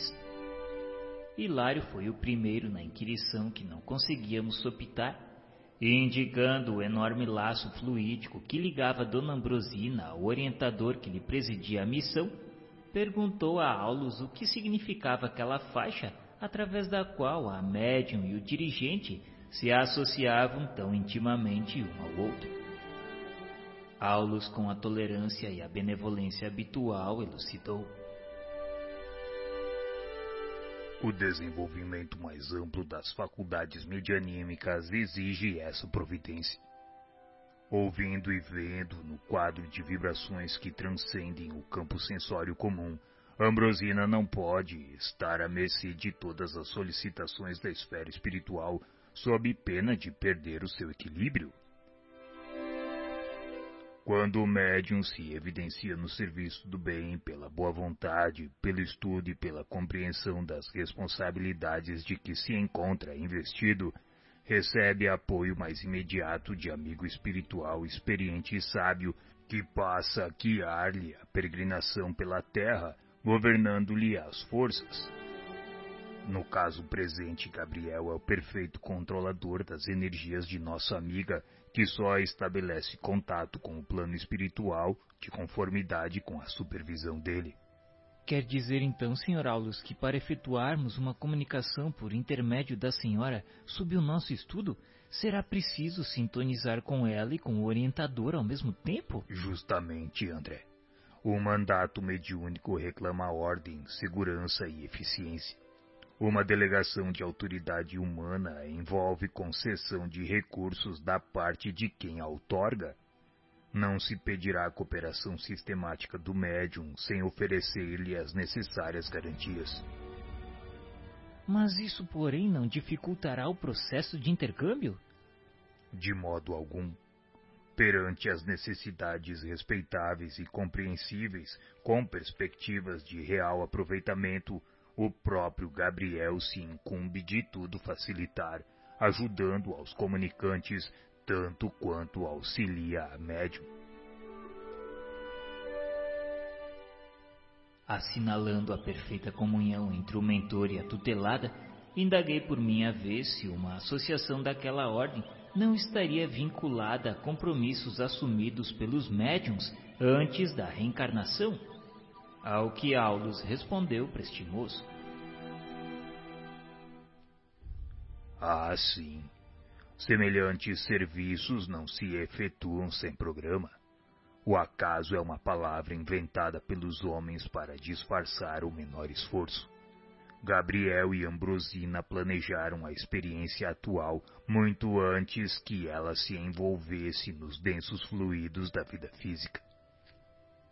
E por que dizer quando o médium se destaca no serviço do bem, recebe apoio de um amigo espiritual? Se esse amigo espiritual e o médium já se encontram irmanados um ao outro desde muito tempo? Em qualquer cometimento, André, não seria lícito desvalorizar a liberdade de ação. Ambrosina comprometeu-se isso, porém, não a impediria de cancelar o contrato de serviço, não obstante reconhecer-lhe a excelência e a magnitude. Poderia desejar imprimir novo rumo ao seu idealismo de mulher, embora adiando realizações sem as quais não se erguerá livremente do mundo. Os orientadores da espiritualidade procuram companheiros e não escravos. O médium digno da missão do auxílio não é um animal subjugado à carga, mas sim um irmão da humanidade e um aspirante à sabedoria. Deve trabalhar e estudar por amor. É por isso que muitos começam a jornada e recuam. Livres para decidir quanto ao próprio destino, muitas vezes preferem estagiar com indesejáveis companhias, caindo em temíveis fascinações. Iniciam-se com entusiasmo na obra do bem, entretanto, em muitas circunstâncias dão ouvidos a elementos corruptores que os visitam pelas brechas da invigilância. E assim tropeçam e se estiram na cupidez, na preguiça, no personalismo destruidor ou na sexualidade delinquente, transformando-se em joguetes dos adversários da luz que lhes vampirizam as forças aniquilando-lhes as melhores possibilidades. Isso é da experiência de todos os tempos e de todos os dias. Sim, concordo, Sr. Alves. Mas não seria possível aos mentores espirituais a movimentação de medidas capazes de pôr cobro aos abusos quando os abusos aparecem? Cada consciência marcha por si, apesar de serem numerosos os mestres do caminho. Devemos a nós mesmos a derrota ou a vitória. Almas e coletividades adquirem as experiências com que se redimem ou se elevam ao preço do próprio esforço. O homem constrói, destrói e reconstrói destinos, como a humanidade faz e desfaz civilizações, buscando a melhor direção para responder aos chamamentos de Deus. É por isso que pesadas tribulações vagueiam no mundo, tais como a enfermidade e a aflição, a guerra e a decadência, despertando as almas para o discernimento justo. Cada qual vive no quadro das próprias conquistas ou dos próprios débitos. Assim, considerando, vemos no planeta milhões de criaturas sob as teias da mediunidade torturante, milhares detendo possibilidades psíquicas apreciáveis, muitas tentando o desenvolvimento dos recursos dessa natureza, e raras obtendo um mandato mediúnico para o trabalho da fraternidade e da luz. E segundo reconhecermos a mediunidade sublimada, é serviço que devemos edificar, ainda que essa gloriosa aquisição nos custe muitos séculos. Mas ainda no mandato mediúnico, o tarefeiro da condição de Dona Ambrosina pode cair? Como não, André? O mandato é uma delegação de poder obtida pelo crédito moral sem ser um atestado de santificação. Com maiores ou menores responsabilidades, é imprescindível não esquecer nossas obrigações perante a lei divina, a fim de consolidar nossos títulos de merecimento na vida eterna. Recordemos a palavra do Senhor: muito se pedirá de quem muito recebeu.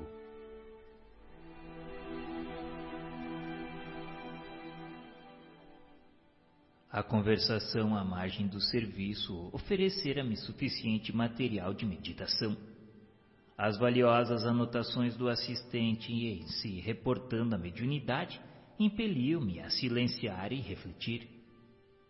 Isso, porém, não acontecia com meu companheiro, porque Hilário, fixando o espelho fluídico em que os benfeitores do nosso plano recolhiam informações rápidas para as respostas à consulta, solicitou de nosso orientador alguma definição sobre o delicado instrumento que funcionava às mil maravilhas, mostrando quadros com pessoas angustiadas ou enfermas de momento a momento. É um televisor, Hilário, manobrado com recursos de nossa esfera. Entretanto, a face do espelho mostra o veículo de carne ou a própria alma? A própria alma pelo exame do perispírito alinham-se avisos e conclusões. Muitas vezes é imprescindível analisar certos casos que nos são apresentados de modo meticuloso. Todavia, recolhendo apelos em massa, mobilizamos meios de atender à distância. Para isso, trabalhadores das nossas linhas de atividade são distribuídos por diversas regiões, onde captam as imagens de acordo com os pedidos que nos são endereçados, sintonizando as emissões com o aparelho receptor sob nossa vista. A televisão que começa a estender-se no mundo pode oferecer uma ideia imediata de semelhante serviço, salientando-se que entre nós essas transmissões são muito mais simples, mais exatas e instantâneas. O que vemos, Sr. Aulo, sugere importantes ponderações. Imaginemos que alguém expressa determinada solicitação ao mandato mediúnico sujeita a certa demora entre a requisição e a resposta. Figuremos que o interessado, situado longe, desencarne e permaneça em espírito, como acontece em muitas ocasiões, num aposento doméstico ou em algum leito de hospital, embora já liberado do corpo físico. Num caso desses, a resposta dos benfeitores espirituais será fornecida como se fosse dedicada ao encarnado autêntico? Isso pode ocorrer em várias circunstâncias, de vez que não nos achamos num serviço automático ou milagroso. Agimos com espírito de cooperação e boa vontade, dependendo o êxito do auxílio mútuo, porque uma só peça não solucionará os problemas da máquina inteira. Funcionários que recolhem anotações reclamam o concurso eficiente daqueles que transmitem. Muita vez, a longa distância, a criatura em sofrimento é mostrada aos que se propõem socorrê-la, e os samaritanos da fraternidade, em virtude do número habitualmente enorme dos aflitos, com a obrigação de ajudar, de improviso, não podem de momento ajuizar se estão recebendo informes acerca de um encarnado ou de um desencarnado, mormente quando não se acham laureados por vastíssima experiência. Em certas situações, os necessitados exigem auxílio intensivo em pequenina fração de minuto. Assim sendo, qualquer equívoco desse jaez é perfeitamente admissível. Mas isso não seria perturbar o serviço da fé?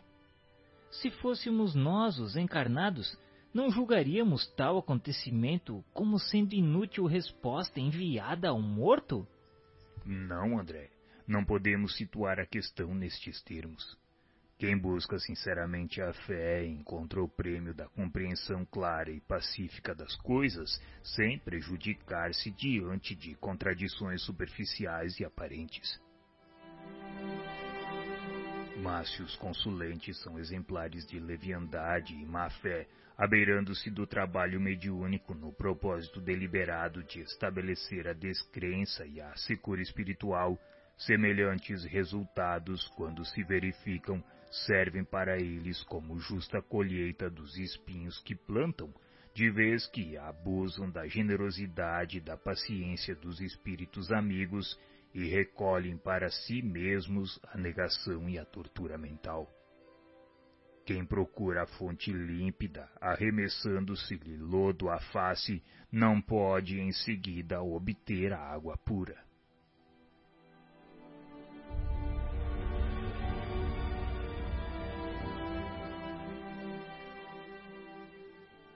Hilário e eu, satisfeitos, silenciamos. E porque dois médiuns de cura passassem a socorrer doentes em sala próxima, enquanto Dona Ambrosina e os oradores cumpriam seus edificantes deveres, procuramos o serviço de passes magnéticos à cata de novos conhecimentos. Mas se os consulentes são exemplares de leviandade e má-fé, abeirando-se do trabalho mediúnico no propósito deliberado de estabelecer a descrença e a secura espiritual, semelhantes resultados, quando se verificam, servem para eles como justa colheita dos espinhos que plantam, de vez que abusam da generosidade e da paciência dos espíritos amigos e recolhem para si mesmos a negação e a tortura mental. Quem procura a fonte límpida, arremessando-se-lhe lodo à face, não pode em seguida obter a água pura.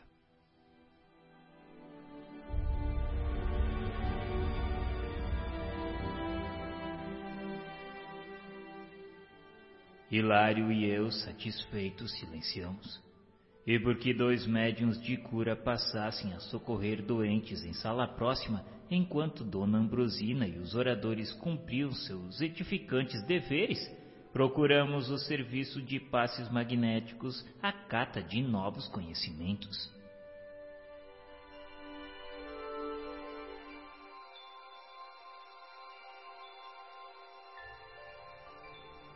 Atravessamos a porta e fomos defrontados por ambiente balsâmico e luminoso. Um cavalheiro maduro e uma senhora respeitável recolhiam apontamentos em pequeno livro de notas, ladeados por entidades evidentemente vinculadas aos serviços de cura. Indicando os dois médiums, o assistente informou. São os nossos irmãos Clara e Henrique em tarefa de assistência, orientados pelos amigos que os dirigem. Como eles compreendem a atmosfera radiante em que nos banhamos? Nesta sala, André, se reúnem sublimadas emanações mentais da maioria de quantos se valem do socorro magnético tomados de amor e confiança. Aqui possuímos uma espécie de altar interior formado pelos pensamentos, preces e aspirações de quantos nos procuram, trazendo o melhor de si mesmos. Não dispunhamos, todavia, de muito tempo para conversação isolada. Clara e Henrique, agora em prece, nimbavam-se de luz. Dirce-ia estavam quase desligados do corpo denso, porque se mostravam espiritualmente mais livres, em pleno contato com os benfeitores presentes, embora por si mesmos não no pudessem avaliar. Calmos e seguros, pareciam aurir forças revigorantes na intimidade de suas almas. Guardavam a ideia de que a oração lhes mantinha o espírito em comunicação com o invisível e profundo manancial de energia silenciosa. Ante a porta ainda cerrada, cotovelavam-se pessoas aflitas e bulhentas, esperando o término da preparação a que se confiavam. Os dois médiums, porém, afiguravam-se-nos espiritualmente distantes. Absortos em companhia das entidades irmãs, registravam-lhes as instruções através dos recursos intuitivos. Pelas irradiações da personalidade magnética de Henrique, reconhecia-se-lhe de imediato a superioridade sobre a companheira. Era ele dentre os dois o ponto dominante. Por isso, de certo, ao seu lado se achava o orientador espiritual mais categorizado para a tarefa. Aulus abraçou-o e nolo apresentou gentil. O irmão Conrado, nosso novo amigo, enlaçou-nos acolhedor. Anunciou que o serviço estaria à nossa disposição para os apontamentos que desejássemos. E o nosso instrutor, colocando-nos à vontade, autorizou-nos dirigir a Conrado qualquer indagação que nos ocorresse. Hilário, que nunca supitava a própria espontaneidade, começou como de hábito a inquirição, perguntando respeitosamente se ele, Conrado, permanecia frequentemente naquela casa. Sim, respondeu gentil, permanecia ali em favor dos doentes duas noites por semana, atendendo não somente aos enfermos encarnados, mas todos os necessitados de qualquer procedência.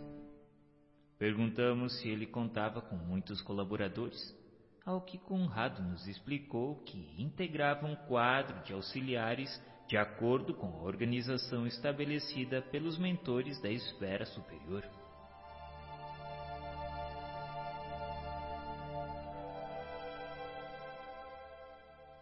Agora dirigi a Aulus as minhas indagações. Quer dizer, Sr. Aulus, que numa casa como esta há colaboradores espirituais devidamente fichados? Assim como ocorre a médicos e enfermeiros num hospital terrestre comum? Perfeitamente, tanto entre os homens como entre nós, que ainda nos achamos longe da perfeição espiritual, o êxito do trabalho reclama experiência, horário, segurança e responsabilidade do servidor fiel aos compromissos assumidos. A lei não pode menosprezar as linhas da lógica. E quanto aos médiums, são invariavelmente os mesmos? Sim, André. Contudo, em casos de impedimento justo, podem ser substituídos, embora nessas circunstâncias se verifiquem inevitavelmente pequenos prejuízos resultantes de natural desajuste. Vejo que preparam-se à frente do trabalho com o auxílio da prece. Sem dúvida. A oração é prodigioso banho de forças, tal a vigorosa corrente mental que atrai. Por ela, Clara e Henrique expulsam do próprio mundo interior os sombrios remanescentes da atividade comum que trazem do círculo diário de luta e sorvem do nosso plano as substâncias renovadoras de que se repletam, a fim de conseguirem operar com eficiência a favor do próximo. Desse modo, ajudam e acabam por ser firmemente ajudados. Isso significa que não precisam recear a sua exaustão? De modo algum. Tanto quanto nós não comparecem aqui com a pretensão de serem os senhores do benefício, mas sim na condição de beneficiários que recebem para dar. A oração com o reconhecimento de nossa desvalia coloca-nos na posição de simples elos de uma cadeia de socorro cuja orientação reside no alto.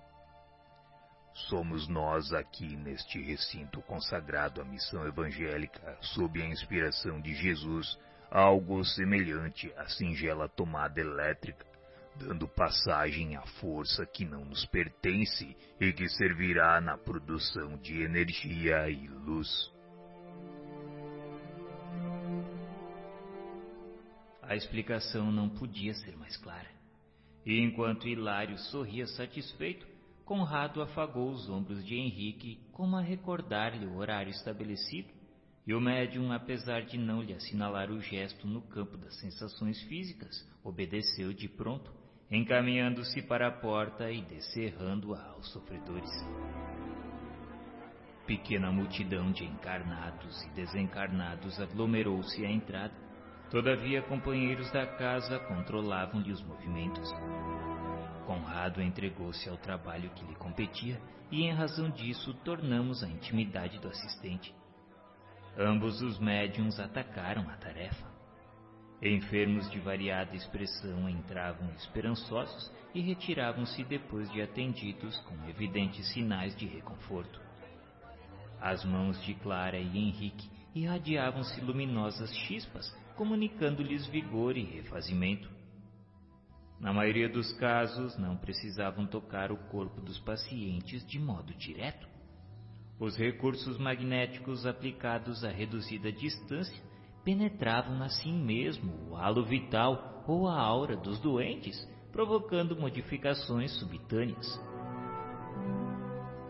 Os passistas afiguravam-se-nos como duas pilhas humanas deitando raios de espécie múltipla a lhes fluírem das mãos depois de lhes percorrerem a cabeça ao contato do irmão Conrado e de seus colaboradores. O quadro era efetivamente fascinador pelos jogos de luz que apresentava. Eu e Hilário sondamos o ambiente e em seguida indagamos de nosso orientador.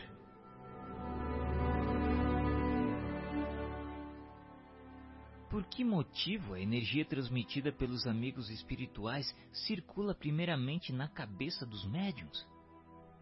Ainda aqui não podemos subestimar a importância da mente. O pensamento influi de maneira decisiva na doação de princípios curadores. Sem a ideia iluminada pela fé e pela boa vontade, o médium não conseguiria ligação com os espíritos amigos que atuam sob essas bases.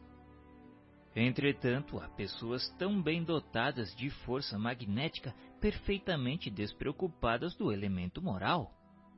Sim, André, refere-se você aos hipnotizadores comuns, muita vez portadores de energia excepcional fazem belas demonstrações, impressionam, convencem, contudo movimentam-se na esfera de puro fenômeno sem aplicações edificantes no campo da espiritualidade.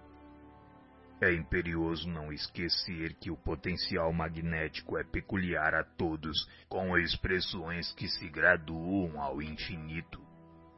Mas semelhantes profissionais podem igualmente curar? Sim, eles podem curar, mas acidentalmente quando o enfermo é credor de assistência espiritual imediata, com a intervenção de amigos que o favorecem. Fora disso, os que abusam dessa fonte de energia, explorando-a ao seu bel prazer, quase sempre resvalam para a desmoralização de si mesmos, porque interferindo num campo de forças que lhes é desconhecido, guiados tão somente pela vaidade ou pela ambição inferior, fatalmente encontram entidades que com eles se afinam, precipitando-se em difíceis situações que não vem à baila comentar.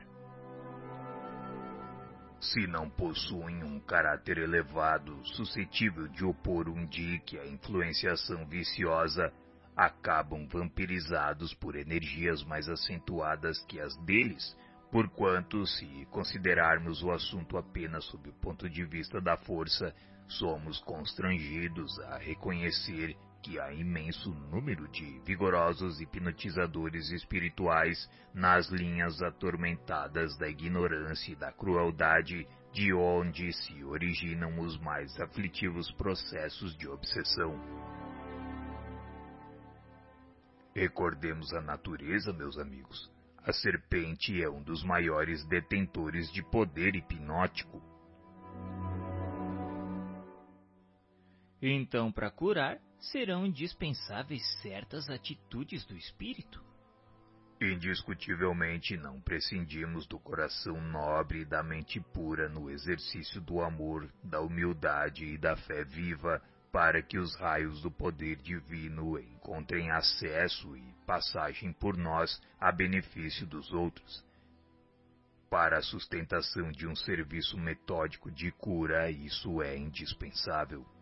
Entretanto, para o esforço desse tipo, precisaremos de pessoas escolhidas com a obrigação de efetuarem estudos especiais? Importa ponderar, André, que em qualquer setor de trabalho, a ausência de estudo significa estagnação. Esse ou aquele cooperador que desistam de aprender, incorporando novos conhecimentos, condenam-se fatalmente às atividades de subnível.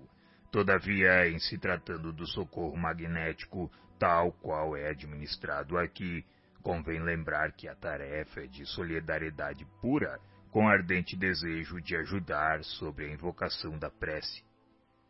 E toda oração, filha da sinceridade do dever bem cumprido, com respeitabilidade moral e limpeza de sentimentos, permanece tocada de incomensurável poder. Analisada a questão nestes termos, todas as pessoas dignas e fervorosas, com o auxílio da prece, podem conquistar a simpatia de veneráveis magnetizadores do plano espiritual, que passam assim a mobilizá-las na extensão do bem. Não nos achamos à frente do hipnotismo espetacular, mas sim num gabinete de cura em que os médiums transmitem os benefícios que recolhem sem a presunção de doá-los de si mesmos. É importante não esquecer essa verdade para deixarmos bem claro que, onde surjam a humildade e o amor, o amparo divino é seguro e imediato. O Ministério da Cura, porém, a desdobrar-se eficiente e pacífico, reclamava-nos atenção. Os doentes entravam dois a dois, sendo carinhosamente atendidos por Clara e Henrique, sob a providencial assistência de Conrado e seus colaboradores. Obsidiados ganhavam ingresso no recinto, acompanhados de frios verdugos, no entanto, com o toque dos médiums sob a região cortical, depressa se desligavam postando-se, porém, nas vizinhanças, como que à espera das vítimas, com a maioria das quais se reacomodavam de pronto. Alinhando apontamentos, começamos a reparar que alguns enfermos não alcançavam a mais leve melhoria. As irradiações magnéticas não lhes penetravam o veículo orgânico. Mas por que isso, Sr. Aulus? Falta-lhes o estado de confiança. Será então indispensável a fé para que registrem o socorro de que necessitam? Ah, sim. Em fotografia precisamos da chapa impressionável para deter a imagem, tanto quanto em eletricidade carecemos do fio sensível para a transmissão da luz. No terreno das vantagens espirituais, é imprescindível que o candidato apresente uma certa tensão favorável. Essa tensão decorre da fé. Certo, não nos reportamos ao fanatismo religioso ou à cegueira da ignorância, mas sim à atitude de segurança íntima com referência e submissão diante das leis divinas, em cuja sabedoria e amor procuramos arrimo. Sem recolhimento e respeito na receptividade, não conseguimos fixar os recursos imponderáveis que funcionam em nosso favor, porque o escárnio e a dureza de coração podem ser comparados a espessas camadas de gelo sob o templo da alma. A lição fora simples e bela. Sem descurar dos nossos objetivos de estudo, Aulus considerou a conveniência de nosso contato direto com o serviço em ação. Seria interessante para nós a auscultação de algum dos casos em foco. Para isso, aproximou-se de idosa matrona que acabava de entrar à cata de auxílio e, com permissão de Conrado, convidou-nos a examiná-la com o cuidado possível. A senhora, aguardando o concurso de Clara, sustentava-se dificilmente de pé, com o ventre volumoso e o semblante dolorido. O instrutor pediu para que observássemos o seu fígado. Utilizamos-nos dos recursos ao nosso alcance e passamos a analisar. Realmente, o órgão mencionado demonstrava a dilatação característica das pessoas que sofrem da insuficiência cardíaca. As células hepáticas pareceram-me vasta colmeia trabalhando sob enorme perturbação. A vesícula congestionada impeliu-me à imediata inspeção do intestino. A bile comprimida atingira os vasos e assaltavam o sangue. O colédoco interdito facilitava o diagnóstico. Ligeiro exame da conjuntiva ocular confirmava minha impressão. A icterícia mostrava-se insofismável. Após ouvir-me, Conrado reafirmou que realmente era uma icterícia complicada. Nascera de terrível acesso de cólera em que aquela amiga se envolveu no reduto doméstico. Rendendo-se desarvorada à irritação, adquiriu renitente hepatite, da qual a icterícia é a consequência. Questionamos de como ela seria socorrida. Então Conrado, impondo a destra sobre a fronte da médium, comunicou-lhe radiosa corrente de forças e inspirou-a a movimentar as mãos sobre a doente, desde a cabeça até o fígado enfermo. Notamos que o córtex encefálico se revestiu de substância luminosa que, descendo em fios tenuíssimos, alcançou o campo visceral. A senhora exibiu inequívoca expressão de alívio na expressão fisionômica, retirando-se visivelmente satisfeita depois de prometer que voltaria ao tratamento. Depois dessa intervenção, essa nossa irmã estará curada? Isso é impossível. Temos aí órgãos e vasos comprometidos. O tempo não pode ser desprezado na solução. E em que base se articula semelhante processo de curar, Sr. Aulus? O passe é uma transfusão de energias alterando o campo celular.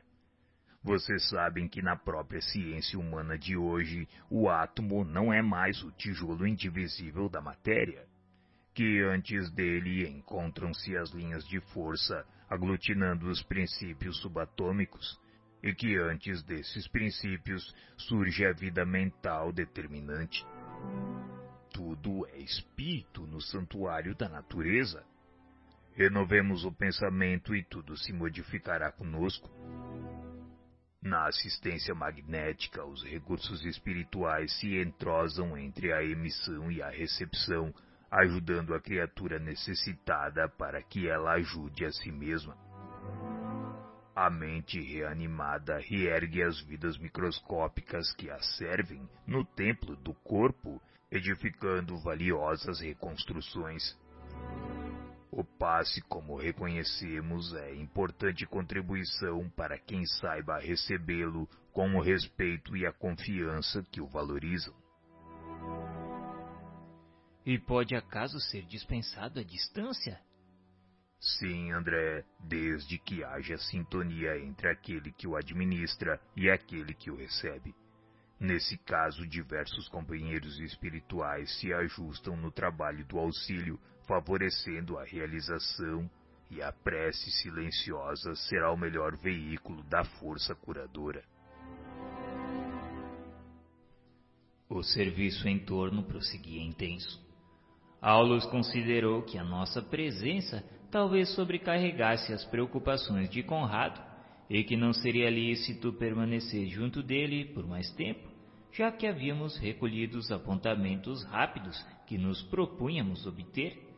E à vista disso, despedimos-nos do supervisor, buscando o salão central para a continuidade de nossas abençoadas lições.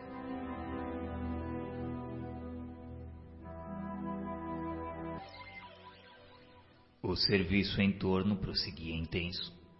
Aulus considerou que a nossa presença talvez sobrecarregasse as preocupações de Conrado e que não seria lícito permanecer junto dele por mais tempo, já que havíamos recolhido os apontamentos rápidos que nos propunhamos obter. E à vista disso, despedimos-nos do supervisor, buscando o salão central para a continuidade de nossas abençoadas lições.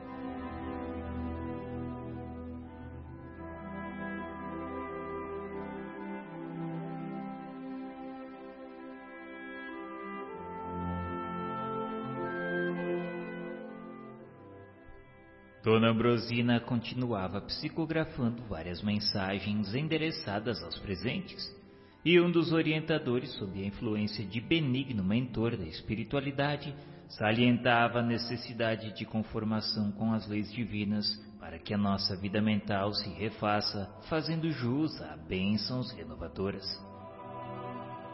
Alguns encarnados jaziam impermeáveis e sonolentos, vampirizados por obsessores caprichosos que os acompanhavam de perto. Entretanto, muitos desencarnados de mediana compreensão ouviam solícitos e sinceramente aplicados ao ensino consolador. Gabriel, de olhos percussientes e lúcidos, a tudo presidia com firmeza. Nenhuma ocorrência, por mínima que fosse, lhe escapava à percepção. Aqui, a um leve sinal seu, entidades escarnecedoras eram exortadas à renovação de atitude. Ali socorriam-se doentes que ele identificava com um silencioso gesto de recomendação.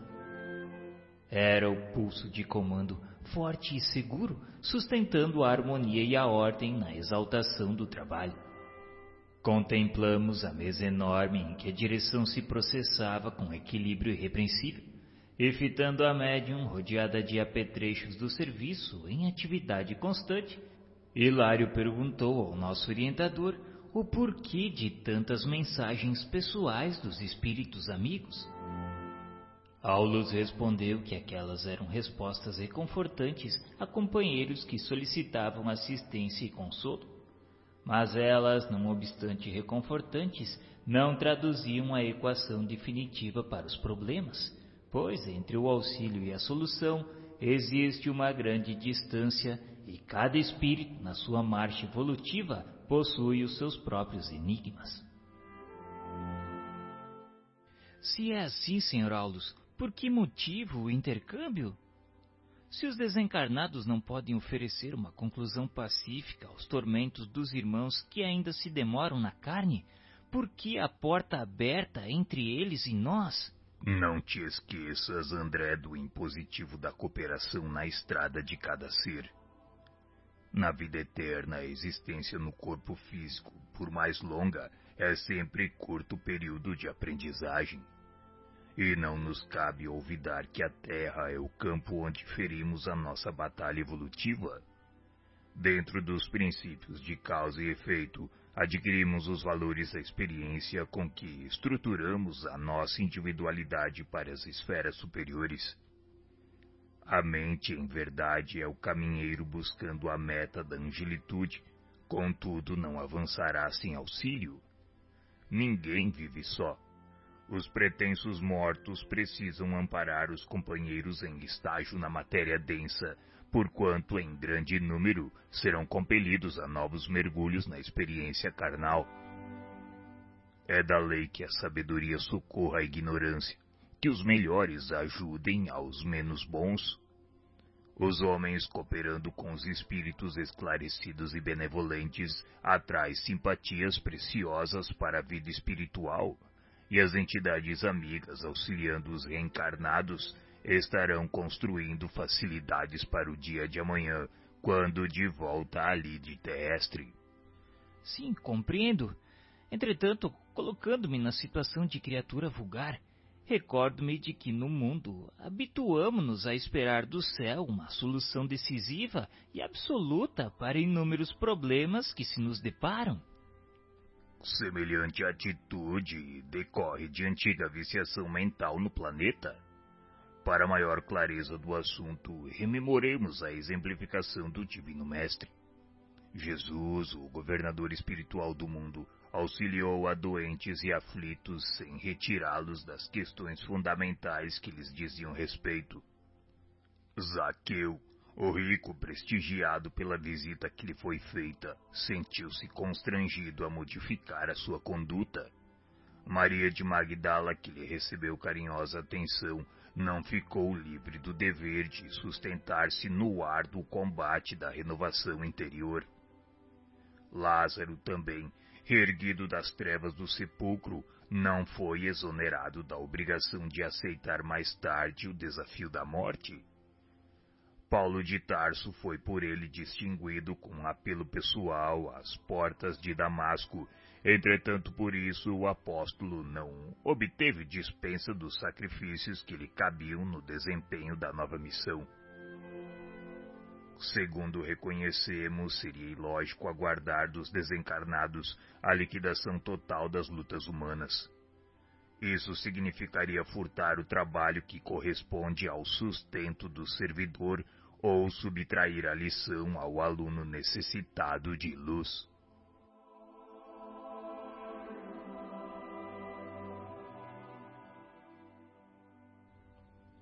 A essa altura, não longe de nós, simpática senhora monologava em pensamento. Chamava pelo seu filho. Se ele não estivesse morto, que a visitasse, pois estava com muita saudade. Pedia para que ele se aproximasse da médium e falasse algumas palavras pela qual se reconheceriam.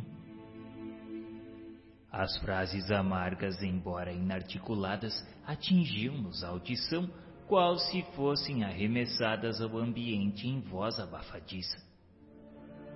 Leve rumor à retaguarda feriu-nos a atenção. Um rapaz desencarnado apresentou-se em lastimáveis condições e avançou para a triste mulher, dominado por invencível atração. Da boca amarfanhada escorria a amargura em forma de palavras comovedoras. Mãe, mãe, gritava de joelhos qual se fora atormentada criança conchegando-se-lhe ao regaço. Pedia para que ela não o abandonasse se estava ali, vivo, não morrera. Se confessava um renegado, um náufrago.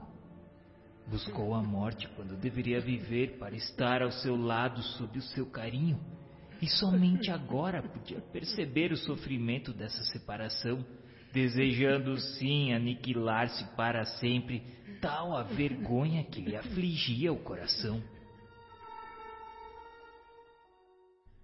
A matrona não lhe via figura agoniada. Contudo, registrava-lhe a presença através de intraduzível ansiedade a constrangir-lhe o peito. Dois vigilantes aproximaram-se arrebatando o moço ao colo materno e ladeando por nossa vez o assistente que se deu pressa em socorrer a senhora em lágrimas, ouvimos-la clamar mentalmente se não seria melhor segui-lo, morrer também e descansar pois sua saudade era demais para aguentar aquela separação. Aulus aplicou-lhe recursos magnéticos, com o que a desventurada criatura experimentou grande alívio, e em seguida informou-nos.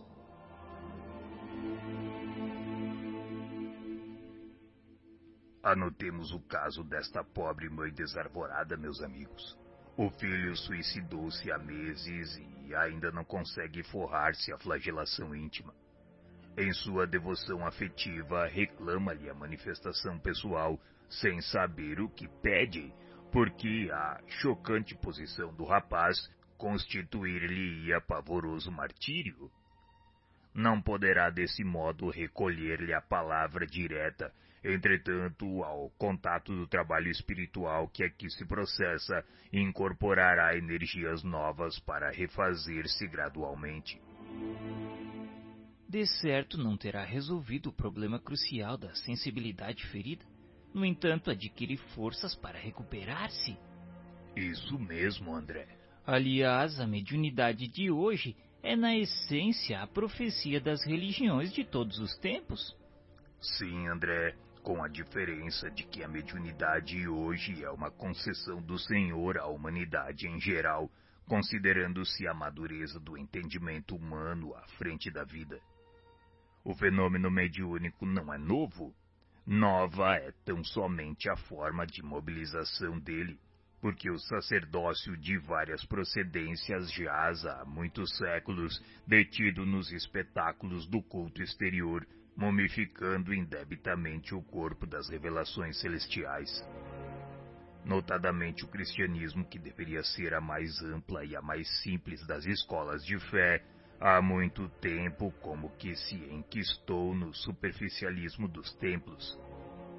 Era preciso, pois, libertar-lhe os princípios a benefício do mundo que cientificamente hoje se banha no clarão de nova era. Por esse motivo, o governador oculto do planeta deliberou que a mediunidade fosse trazida do colégio sacerdotal à praça pública a fim de que a noção da eternidade, através da sobrevivência da alma, desperte a mente anestesiada do povo. É assim que Jesus nos reaparece agora, não como fundador de ritos e fronteiras dogmáticas, mas sim em sua verdadeira feição de redentor da alma humana. Instrumento de Deus por excelência, ele se utilizou da mediunidade para acender a luz da sua doutrina de amor. Restaurando enfermos e pacificando aflitos, em muitas ocasiões esteve em contato com os chamados mortos, alguns dos quais não eram senão almas sofredoras a vampirizarem obsidiados de diversos matizes. E além de surgir em colóquio com Moisés materializado no Tabor, ele mesmo é o grande ressuscitado, legando aos homens o sepulcro vazio e acompanhando os discípulos com acendrado amor para que lhe continuassem o apostolado de bênçãos.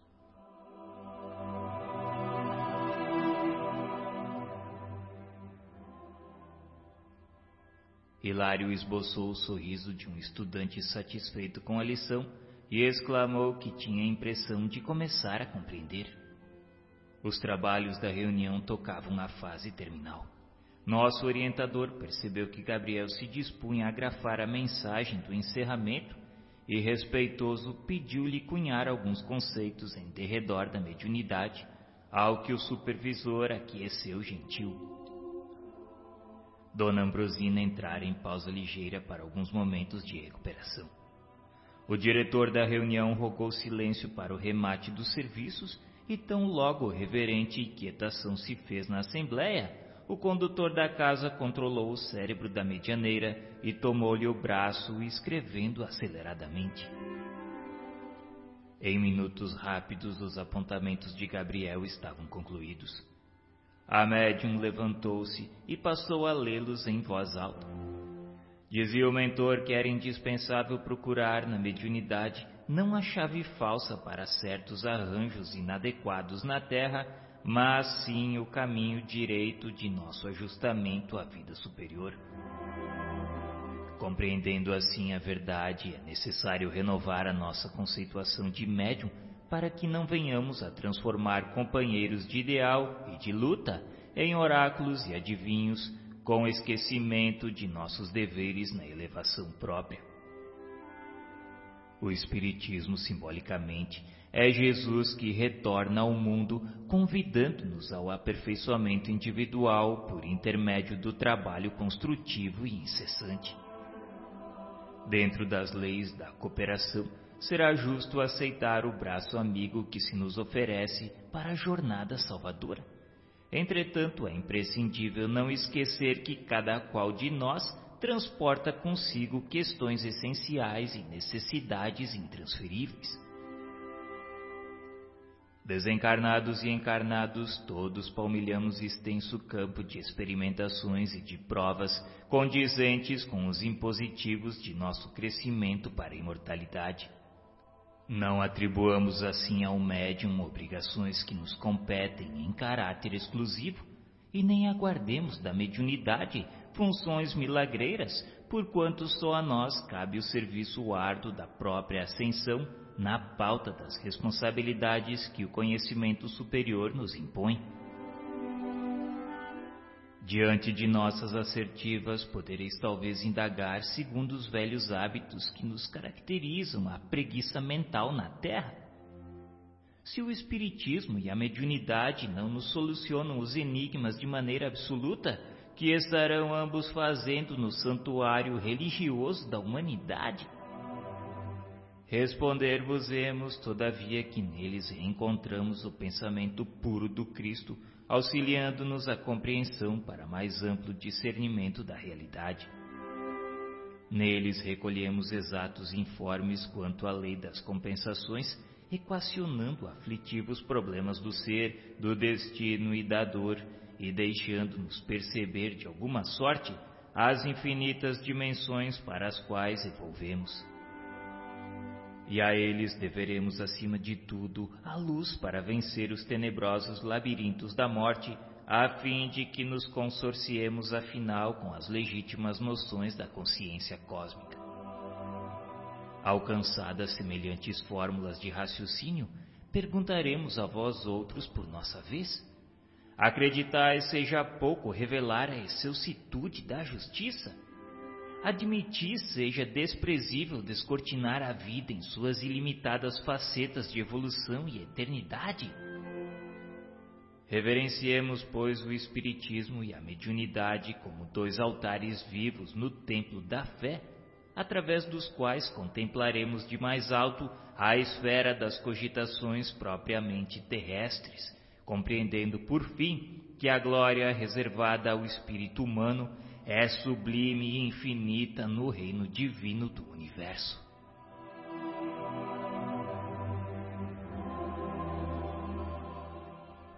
A comunicação psicográfica tratou de outros assuntos, e fim da sua leitura, breve oração de reconhecimento foi pronunciada. E enquanto os assistentes tornavam a conversação livre, Hilário e eu, ante os conceitos ouvidos, passamos a profunda introversão para melhor aprender e meditar.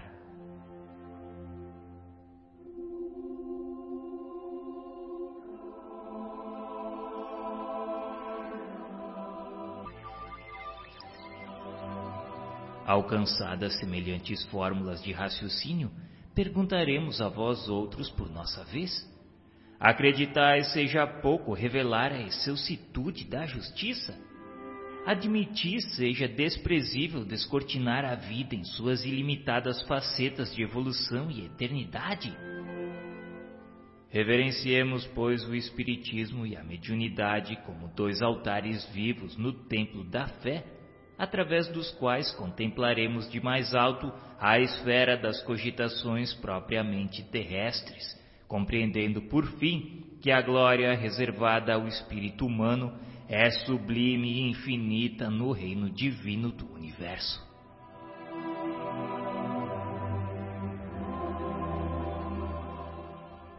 A comunicação psicográfica tratou de outros assuntos, e fim da sua leitura, breve oração de reconhecimento foi pronunciada.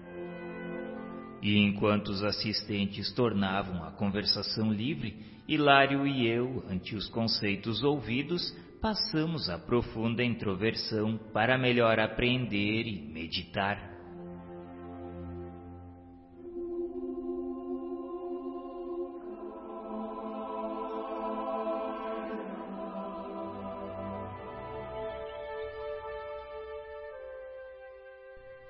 Dispunhamos-nos à despedida quando simpática senhora desencarnada beirou-se de nós, cumprimentando o assistente com respeitosa afetividade.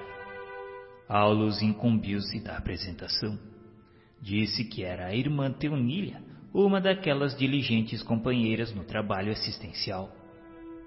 A nova amiga correspondeu-nos às saudações com gentileza e explicou ao nosso orientador o objetivo que a trazia. Contou então que Anésia, devotada companheira da instituição em que nos achávamos, sorvia o fel de dura prova. Além das preocupações naturais com a educação das três filhinhas e com a assistência imprescindível à mãezinha doente, em vésperas de desencarnação, sofria tremenda luta íntima, de vez que Jovino, o esposo, vivia agora sob a estranha fascinação de outra mulher. Esquecera-se vigilante das obrigações no santuário doméstico. Parecia de todo desinteressado da companheira e das filhas. Como que voltara às estroinices da primeira juventude, qual se nunca houvesse abraçado a missão de pai. Dia e noite deixava-se dominar pelos pensamentos da nova mulher que o enlaçara na armadilha de mentirosos encantos. Em casa, nas atividades da profissão ou na via pública, era ela, sempre ela, senhorear-lhe a mente desprevenida. Transformara-se o mísero num obsidiado autêntico sob a constante atuação da criatura que lhe anestesiava o senso de responsabilidade para consigo mesmo. Não poderia Aulus interferir? Não seria justo afastar semelhante influência como se extirpa uma chaga com socorro operatório? O assistente ouviu-a com calma e falou conciso. Eu conheço a Nésia e nela estimo admirável irmã. Há meses não disponho de oportunidade para visitá-la como venho desejando. De certo não me negarei ao concurso fraterno, entretanto não será conveniente estabelecer medidas drásticas sem uma auscultação do caso em si. Sabemos que a obsessão entre desencarnados ou encarnados, sob qualquer prisma em que se mostre, é uma enfermidade mental, reclamando por vezes tratamento de longo curso. Quem sabe se o pobre Jovino não estará na condição de um pássaro hipnotizado, não obstante o corpanzio que lhe confere aparências de robustez no plano físico? A interlocutora disse, do que podia perceber, via tão somente um homem comprometido em trabalho digno, ameaçado por perversa mulher. Oh não, Teunilha, não a classifique com semelhante adjetivação. Acima de tudo, é imperioso aceitá-la por infeliz irmã. Teonília, reajustando, disse que concordava, mas, de qualquer modo, rogava a caridosa intercessão de Aulus, pois Anésia tinha sido uma colaboradora providencial em sua tarefa e não se sentiria satisfeita cruzando os braços para sua desgraça. Faremos quanto se nos afigure viável no círculo de nossas possibilidades, Contudo, é imprescindível analisar o passado para concluir sobre as raízes da ligação indébita que nos reportamos.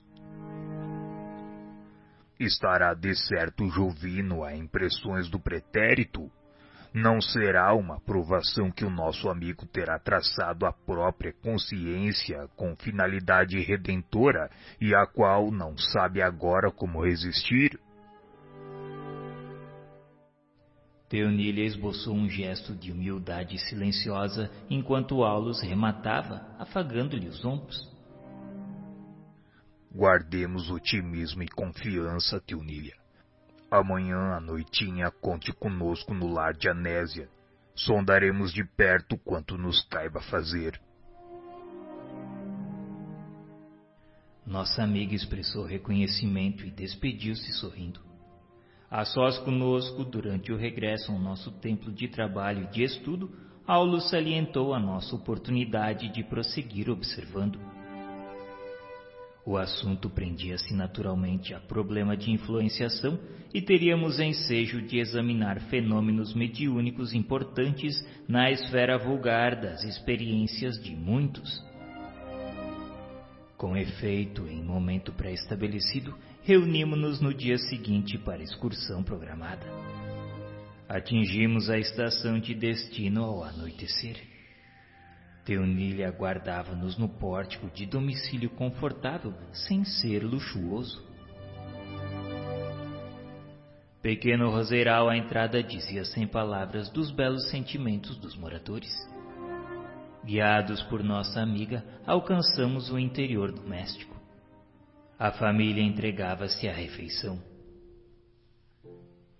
Uma senhora jovem servia atenciosamente a um cavalheiro maduro e bem posto, ladeado por três meninas, das quais a mais moça revelava a graça primaveril dos 14 a 15 anos. Claro que o entendimento da véspera dispensava novas informações. Aulus, no entanto, esclareceu minucioso. Anésia e Jovino acham-se aqui com as filhinhas Marcina, Marta e Márcia. A palestra familiar desdobrava-se afetuosa, mas o dono da casa parecia contrafeito. Doces apontamentos das meninas não lhe arrancavam o mais leve sorriso. Contudo, enquanto o genitor timbrava em mostrar-se aborrecido, a mãezinha se fazia mais terna e mais contente incentivando a conversação das duas filhas mais velhas que comentavam episódios humorísticos do bazar de quinquilharias em que trabalhavam juntas. Fim do jantar, a senhora dirigiu-se à mais moça, recomendando com carinho que fosse ver a vovó e esperasse por ela, pois a doente não deveria ficar sozinha. A pequena obedeceu de bom grado e transcorridos alguns instantes, Marcinha e Marta demandaram sala próxima em palestra mais íntima. Dona Nésia reajustou a copa e a cozinha, operando em silêncio, enquanto o marido se esparramava numa poltrona, devorando os jornais vespertinos. Reparando todavia que o esposo se levantara para sair, endereçou-lhe olhar inquieto e indagou delicadamente se poderia esperar por ele naquela noite.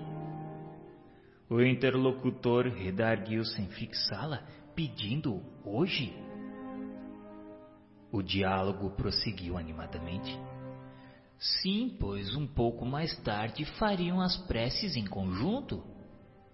Jovino respondeu indignado: Preces? Para que isso? Anésia confessou que sinceramente acreditava no poder da oração e aquela era a melhor hora para usá-la em favor da tranquilidade daquela casa. Jovino não concordou com sua opinião e, sarcástico a exibir estranho sorriso, continuou dizendo que não dispunha de tempo para lidar com os tabus dela. Tinha compromissos inadiáveis Estudaria junto de amigos excelente negócio. Nesse instante, contudo, surpreendente imagem de mulher surgiu-lhe à frente dos olhos, qual se fora projetada sobre ele à distância, aparecendo e desaparecendo com interminências. Jovino fez-se mais distraído, mais enfadado. Fitava agora a esposa com indiferença irônica, demonstrando inexcedível dureza espiritual. E intrigados com o fenômeno sob nossa vista, ouvimos Anésia que, enlaçada por Teunília, perguntava quase suplicante se ele não concordava que estavam cada vez mais ausentes, justamente no momento em que mais precisavam um do outro. A resposta seca foi a seguinte: Ora, deixe de preguiças. Sua preocupação seria própria há vinte anos, quando não éramos senão tolos colegiais.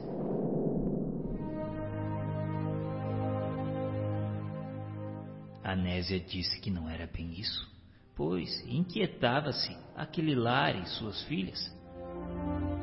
Joveno disse que de sua parte não via como torturar-se. Acreditava que a casa estava bem provida e não estava dormindo sobre os interesses familiares. Seus negócios estavam em movimento. Precisava de dinheiro. E por essa razão não podia perder tempo com beatices e petitórios endereçados a um Deus que, sem dúvida, deveria estar muito satisfeito em morar no céu sem lembrar-se deste mundo. A Anésia dispunha-se a revidar. No entanto, a atitude do marido era tão flagrantemente escarnecedora que de certo julgou mais oportuno silenciar. O chefe da família, depois de apurar o nó da gravata vivamente colorida, bateu a porta estrepitosamente sobre os próprios passos e retirou-se. A companheira humilhada caiu em pranto silencioso sobre velha poltrona e começou a pensar, articulando frases sem palavras. Negócios, negócios, quanta mentira sobre mentira. Uma nova mulher, isso sim. Mulher sem coração que não nos via os problemas. Dívidas, trabalhos, canseiras. Aquela casa hipotecada e a sua mãe a morrer.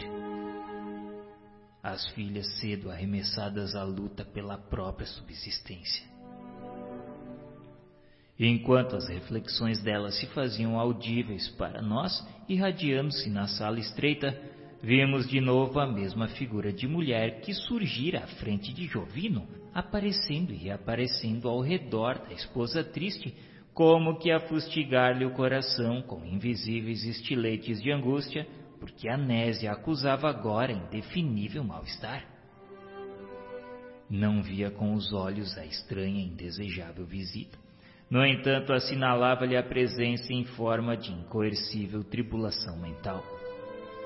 De inesperado, passou da meditação pacífica a tempestuosos pensamentos. Refleti agora em franco desespero que lembrava-se dela, conhecia. Era uma boneca de perversidade.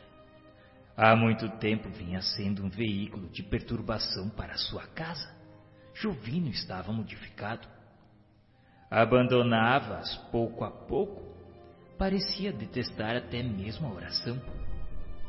Ah, que horrível criatura, uma adversária qual essa, que se imiscui em nossa existência à maneira de víbora traiçoeira. Anésia pensava que se pudesse, haveria de esmagá-la com seus pés, mas hoje guardava uma fé religiosa que forrava o seu coração contra a violência.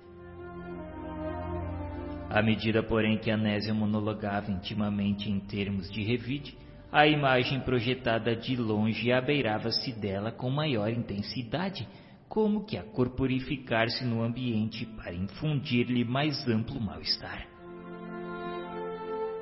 A mulher que empolgava o espírito de Jovino ali surgia agora visivelmente materializada aos nossos olhos. E as duas, assumindo a posição de francas inimigas, passaram a contenda mental. Lembranças amargas, palavras duras, recíprocas acusações. A esposa atormentada passou a sentir desagradáveis sensações orgânicas. O sangue afluía-lhe com abundância à cabeça, impondo-lhe aflitiva tensão cerebral. Quanto mais se dilatavam os pensamentos de revolta e amargura, mais se lhe avultava o desequilíbrio físico. Teuni lhe afagou a carinhosa e informou ao nosso orientador que há muitas semanas diariamente se repetia aquele conflito e temia pela saúde daquela companheira. Aulus deu-se pressa em aplicar-lhe recursos magnéticos de alívio e desde então as manifestações estranhas diminuíram até completa cessação. Efetivado o reajustamento relativo à anésia e percebendo-nos a curiosidade, o assistente esclareceu. Juvino permanece atualmente sob imperiosa dominação telepática a que se rendeu facilmente e considerando-se que marido e mulher respiram em regime de influência mútua, a atuação que o nosso amigo vem sofrendo envolve anésia, atingindo-a de modo lastimável, porquanto a pobrezinha não tem sabido imunizar-se com os benefícios do perdão incondicional. Senhor Aulus, por um acaso examinamos aqui um fenômeno comum? É um fenômeno intensamente generalizado. É a influenciação de almas encarnadas entre si que às vezes alcança o clima de perigosa obsessão. Milhões de lares podem ser comparados a trincheiras de luta em que pensamentos guerreiam pensamentos, assumindo as mais diversas formas de angústia e repulsão. E poderíamos enquadrar o assunto nos domínios da mediunidade? Perfeitamente, André. Cabendo-nos acrescentar ainda que o fenômeno pertence à sintonia. Muitos processos de alienação mental guardam nele as origens. Muitas vezes, dentro do mesmo lar, da mesma família ou da mesma instituição, adversários ferrenhos do passado se reencontram. Chamados pela esfera superior ao reajuste, raramente conseguem superar a aversão de que se veem possuídos uns à frente dos outros e alimentam com paixão, no imo de si mesmos, os raios tóxicos da antipatia que concentrados se transformam em venenos magnéticos suscetíveis de provocar a enfermidade e a morte. Para isso não será necessário que a perseguição recíproca se expresse em contendas visíveis. Bastam as vibrações silenciosas de crueldade e despeito, ódio e ciúme, violência e desespero, as quais, alimentadas de parte a parte, constituem corrosivos destruidores. O pensamento exterioriza-se, meus amigos, e projeta-se formando imagens e sugestões que arremessa sobre os objetivos que se propõe atingir. Quando benigno e edificante, ajusta-se às leis que nos regem, criando harmonia e felicidade. Todavia, quando desequilibrado e deprimente, estabelece aflição e ruína. A química mental vive na base de todas as transformações, porque realmente evoluímos em profunda comunhão telepática com todos aqueles encarnados ou desencarnados que se afinam conosco. E como solucionar o problema da antipatia contra nós?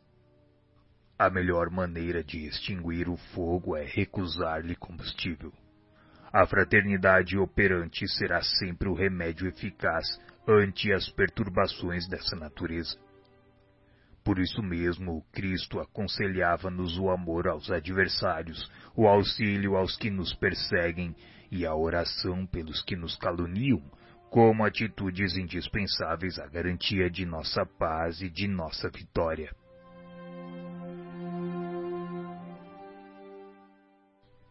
Nesse instante, porém, Anésia consultara o relógio e erguera-se. 20 horas. Era o momento preciso de suas preces junto da mãezinha doente e a acompanhamos-la atenciosos a fim de igualmente orarmos.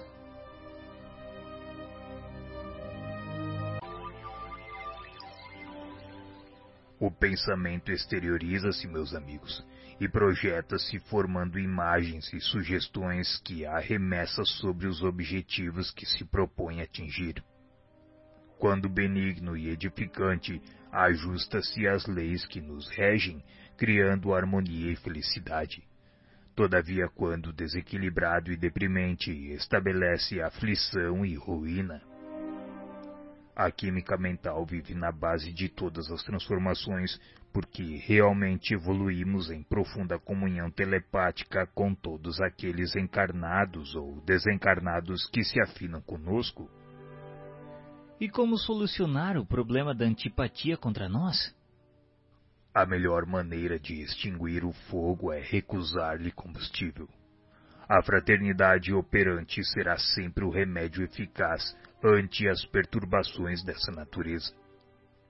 Por isso mesmo, Cristo aconselhava-nos o amor aos adversários, o auxílio aos que nos perseguem e a oração pelos que nos caluniam, como atitudes indispensáveis à garantia de nossa paz e de nossa vitória.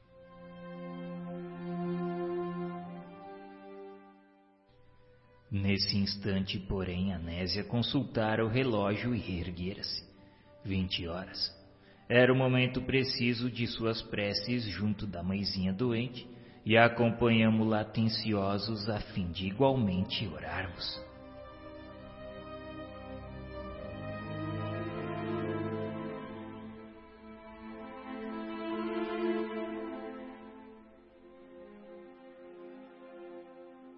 Em estreito aposento, uma senhora aparentando setenta anos de idade acusava aflitiva de espinéia.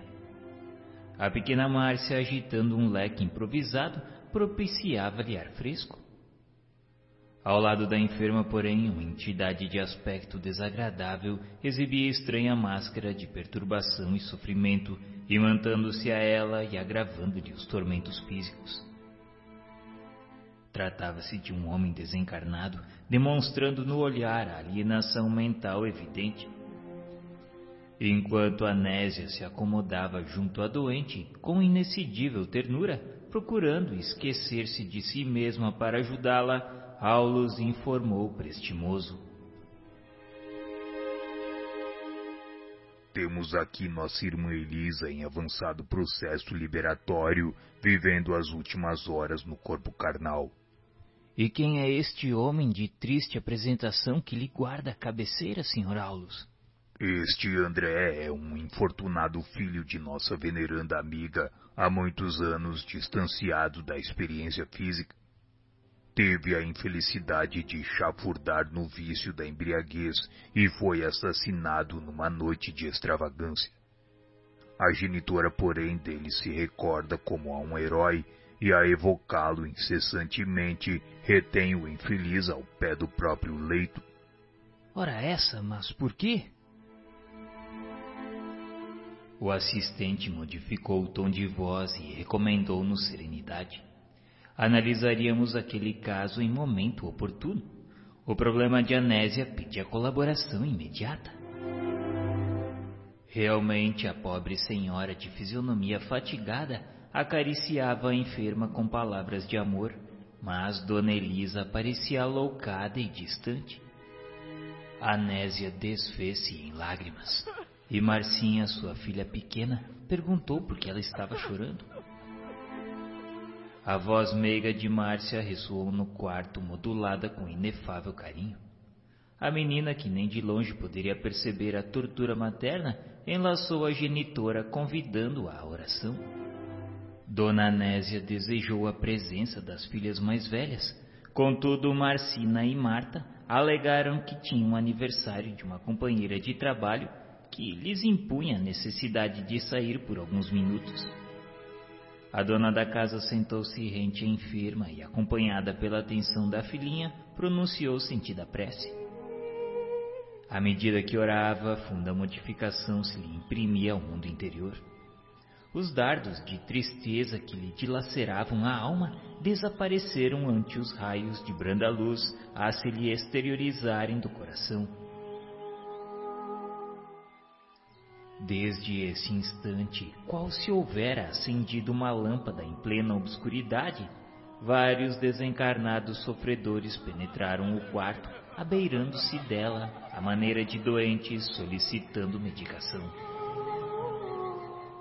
Nenhum deles nos assinalava a presença, e diante da nossa curiosidade silenciosa, Aulus aclarou são companheiros que trazem ainda à mente em teor vibratório idêntico ao da existência na carne. Na fase em que estagiam mais depressa se ajustam com o auxílio dos encarnados em cuja faixa de impressões ainda respiram. Os que se encontram em semelhante estado dentro do raio de ação das preces de nossa amiga recebem o toque de espiritualidade que emana do serviço dessa natureza, e quando sensíveis ao bem ou sedentos de renovação interior, dão-se pressa em responder ao apelo de elevação que os visita, aderindo à oração, de cujo sublime poder recolhem esclarecimento e consolo, amparo e benefício. Estou impressionado, Sr. Aulus quanto valor num insignificante ato de fé. Sim, André. O homem terrestre criou enormes complicações ao seu caminho, contudo a morte constrange-o a regressar aos alicerces da simplicidade para a regeneração da própria vida. A essa altura, Anese abriu o precioso livro de meditações evangélicas, acreditando agir ao acaso mas o tema em verdade foi escolhido por Teunilha, que lhe vigiava bondosa os movimentos. Com surpresa, a dona da casa notou que o texto se reportava à necessidade do trabalho e do perdão. Dócil, correspondendo à influenciação da mentora espiritual, a esposa de Jovino começou a falar sabiamente sobre os impositivos do serviço e da tolerância construtiva em favor da edificação justa do bem. A voz dela, fluente e suave, transmitia sem que ela mesma percebesse o pensamento de Teunília, que com isso buscava socorrer-lhe o coração atormentado. E numa pausa mais longa, a filhinha pediu que ela continuasse, pois tinha a impressão de que se achavam à frente de enorme multidão. E sem refletir que estava pregando acima de tudo para si mesma, Anésia lhe falou que realmente estavam ali sozinhas porque a vovó doente não podia ouvi-las. Mas isso, porém, era só aparência, pois muitos irmãos desencarnados permaneciam ali acompanhando aquele culto de oração. E prosseguiu nos comentários que efetivamente acendiam um novo ânimo nas almas presentes, ávidas de luz, tanto quanto sequiosas de paz e refazimento. Terminada a tarefa, Márcia despediu-se da mãezinha com um beijo. O serviço escolar da manhã exigia o repouso mais cedo. Depois de afetuosas recomendações à menina, viu-se Anésia a sós com a genitora semi-inconsciente. Acariciou-lhe o rosto pergaminhado e pálido, acomodou-lhe a cabeça suarenta nos travesseiros e estirou-se ao lado dela, como que procurando pensar. Aulus fez significativo gesto a Teunília e exclamou que aquele era o momento exato.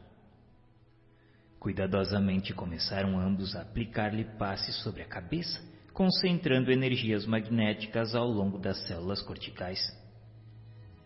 Anésia viu-se presa de branda hipnose que ela própria atribuía ao cansaço e não relutou. Em breves instantes deixava o corpo denso na prostração do sono, vindo ao nosso encontro em desdobramento quase natural. Não parecia, contudo, tão consciente em nosso plano quanto seria de desejar. Centralizada no afeto ao marido, Jovino constituía-lhe obcecante preocupação. Reconheceu Teunília e Aulus por benfeitores e lançou-nos significativo olhar de simpatia. No entanto, mostrava-se atordoada, aflita. Queria ver o esposo, ouvir o esposo. O assistente deliberou satisfazê-lo. Amparada pelos braços da admirável amiga, tomou a direção que lhe pareceu acertada, como quem possuía de antemão todos os dados necessários à localização do marido. Aulus conosco explicou que as almas, quando associadas entre si, vivem ligadas umas às outras pela emanação magnética, superando obstáculos e distâncias. Em vasto salão de um clube noturno, surpreendemos Jovino e a mulher que se fizera nossa conhecida nos fenômenos telepáticos integrando um grupo alegre em atitudes de profunda intimidade afetiva. Rodeando o conjunto, diversas entidades estranhas para nós formavam um vicioso círculo de vampiros que não nos registraram a presença. O anedotário menos edificante prendia as atenções.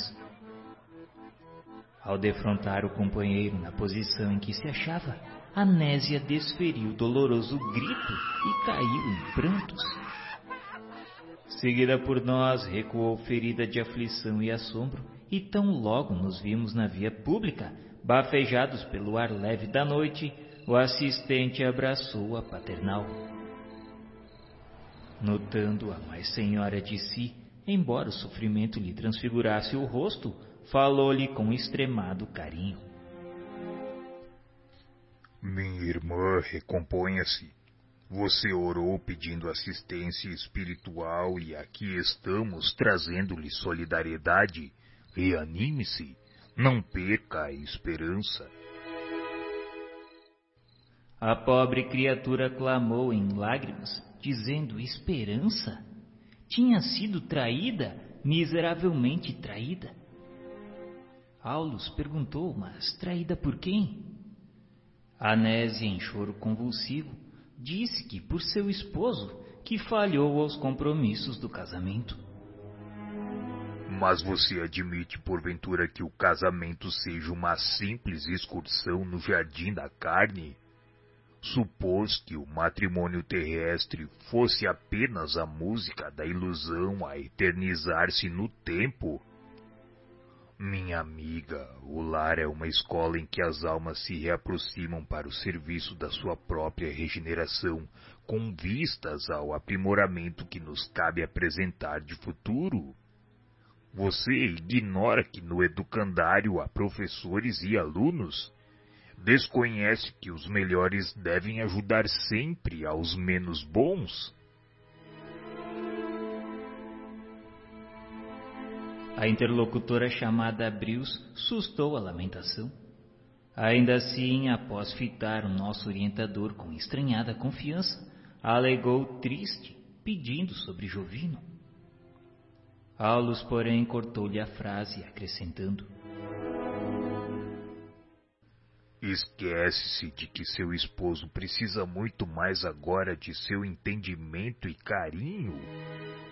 Nem sempre a mulher poderá ver no companheiro o homem amado com ternura, mas sim um filho espiritual necessitado de compreensão e sacrifício para soerguer-se como também nem sempre o homem conseguirá contemplar na esposa a flor de seus primeiros sonhos, mas sim uma filha do coração a requisitar-lhe tolerância e bondade, a fim de que se transfira da sombra para a luz.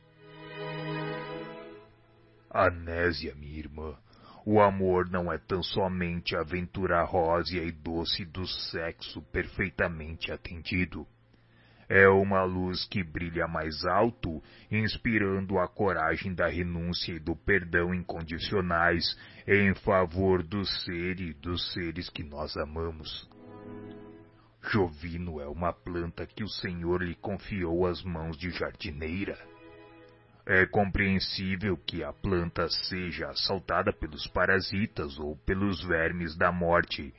Todavia, nada há a recear se a jardineira estiver vigilante.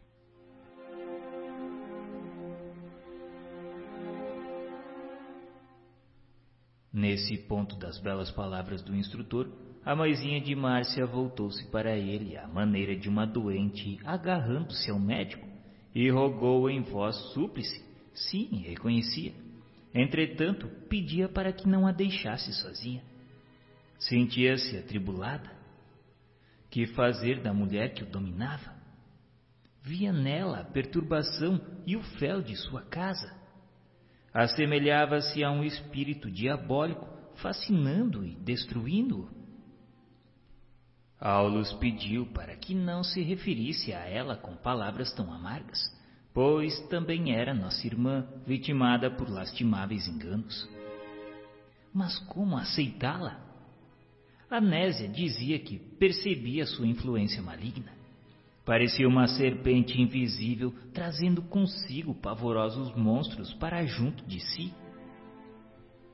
Dessa forma, sua casa tinha se transformado num inferno em que ninguém mais se entendia.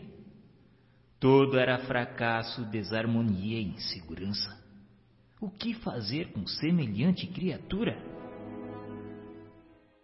Nosso orientador bondoso pediu para que tivesse compaixão dela, pois seu despertamento seria terrível. Anés, indignada, contestou se não seria mais correto e justo relegá-la ao lugar escuro que merecia. Aulus, porém, tomou-lhe a destra inquieta e esclareceu. Abstenhamo-nos de julgar Consoante a lição do Mestre que hoje abraçamos, o amor deve ser nossa única atitude para com os adversários. A vingança, a anésia, é a alma da magia negra. Mal por mal significa o eclipse absoluto da razão. E sob o império da sombra, que poderemos aguardar se não a cegueira e a morte? Por mais aflitiva lhe seja a lembrança dessa mulher, recorde-a em suas preces e em suas meditações por irmã necessitada de nossa assistência fraterna. Ainda não readquirimos nossa memória integral do passado e nem sabemos o que nos ocorrerá no futuro. Quem terá sido ela no pretérito? Alguém que ajudamos ou ferimos? Quem será para nós no porvir? Nossa mãe ou nossa filha? Por isso não condene. O ódio é como o incêndio que tudo consome, mas o amor sabe como apagar o fogo e reconstruir. Segundo a lei, o bem neutraliza o mal que se transforma, por fim, em servidor do próprio bem. Ainda que tudo pareça conspirar contra a sua felicidade, ame e ajude sempre, porque o tempo se incumbirá de expulsar as trevas que nos visitam, à medida que se nos aumente o mérito moral. Anésia, semelhando-se a uma criança resignada, pousou no benfeitor os olhos límpidos como a prometer-lhe obediência. E Aulus, afagando-a, recomendou. Volte ao lar e use a humildade e o perdão, o trabalho e a prece, a bondade e o silêncio na defesa de sua segurança. A mãezinha enferma e as filhinhas reclamam-lhe amor puro tanto quanto o nosso Jovino que voltará mais experiente ao refúgio de seu coração.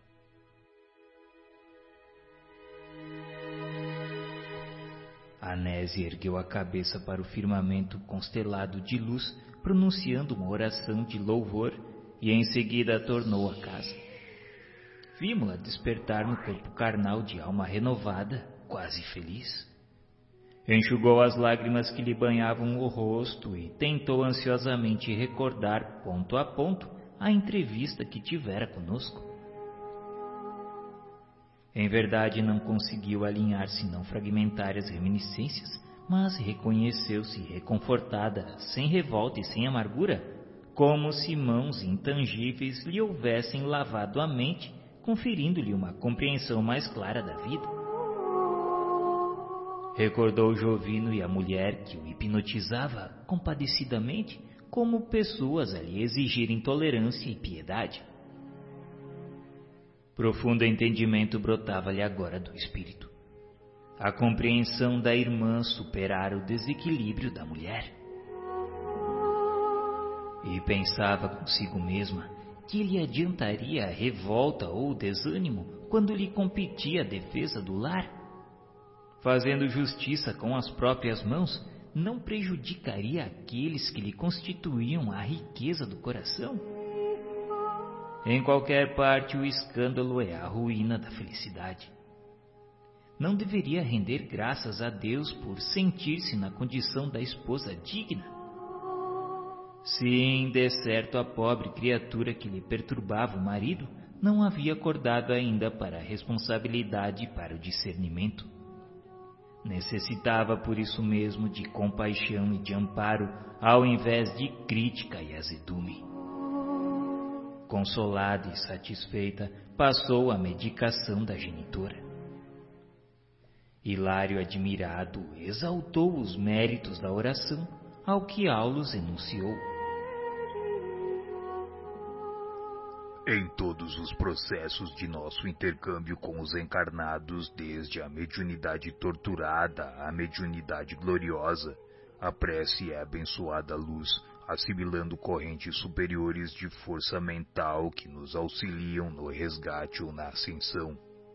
Mas então, vemos em nossa amiga preciosa mediunidade a desenvolver-se? Como acontece a milhões de pessoas, André, ela detém consigo recursos medianímicos apreciáveis que podem ser inclinados para o bem ou para o mal, competindo-lhe a obrigação de construir dentro de si mesma a fortaleza de conhecimento e vigilância na qual possa desfrutar em pensamento as companhias espirituais que mais lhe convenham à felicidade e pela prece busca solução para os enigmas que lhe flagelam a existência. Encontramos aqui precioso ensinamento acerca da oração. A Anésia, mobilizando-a, não conseguiu modificar os fatos em si, mas logrou modificar a si mesma. As dificuldades presentes não se alteraram, Jovino continua em perigo, a casa prossegue ameaçada em seus alicerces morais, a velhinha doente aproxima-se da morte. Entretanto, nossa irmã recolheu expressivo coeficiente de energias para aceitar as provações que lhe cabem, vencendo-as com paciência e valor. E um espírito transformado, meus amigos, naturalmente transforma as situações. O assistente, contudo, interrompeu-se e lembrou-nos o horário de volta. Por solicitação de Teonília, examinou a doente e concluiu que a desencarnação de Dona Elisa estava próxima. Externei meu desejo de analisar-lhe o campo orgânico. Todavia, o instrutor recordou-nos a hora avançada, mas prometeu voltar conosco em tarefa de assistência à velhinha na noite próxima.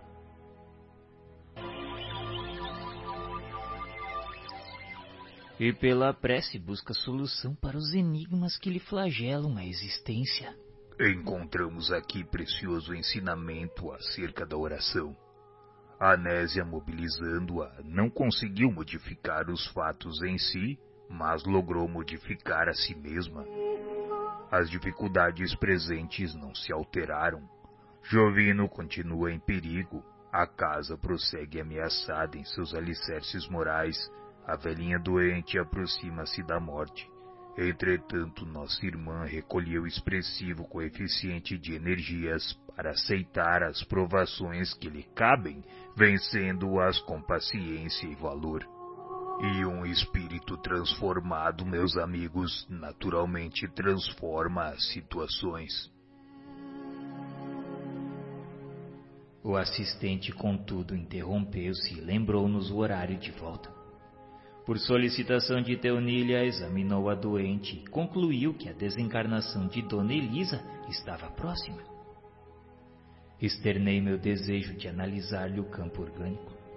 Todavia, o instrutor recordou-nos a hora avançada, mas prometeu voltar conosco em tarefa de assistência à velhinha na noite próxima.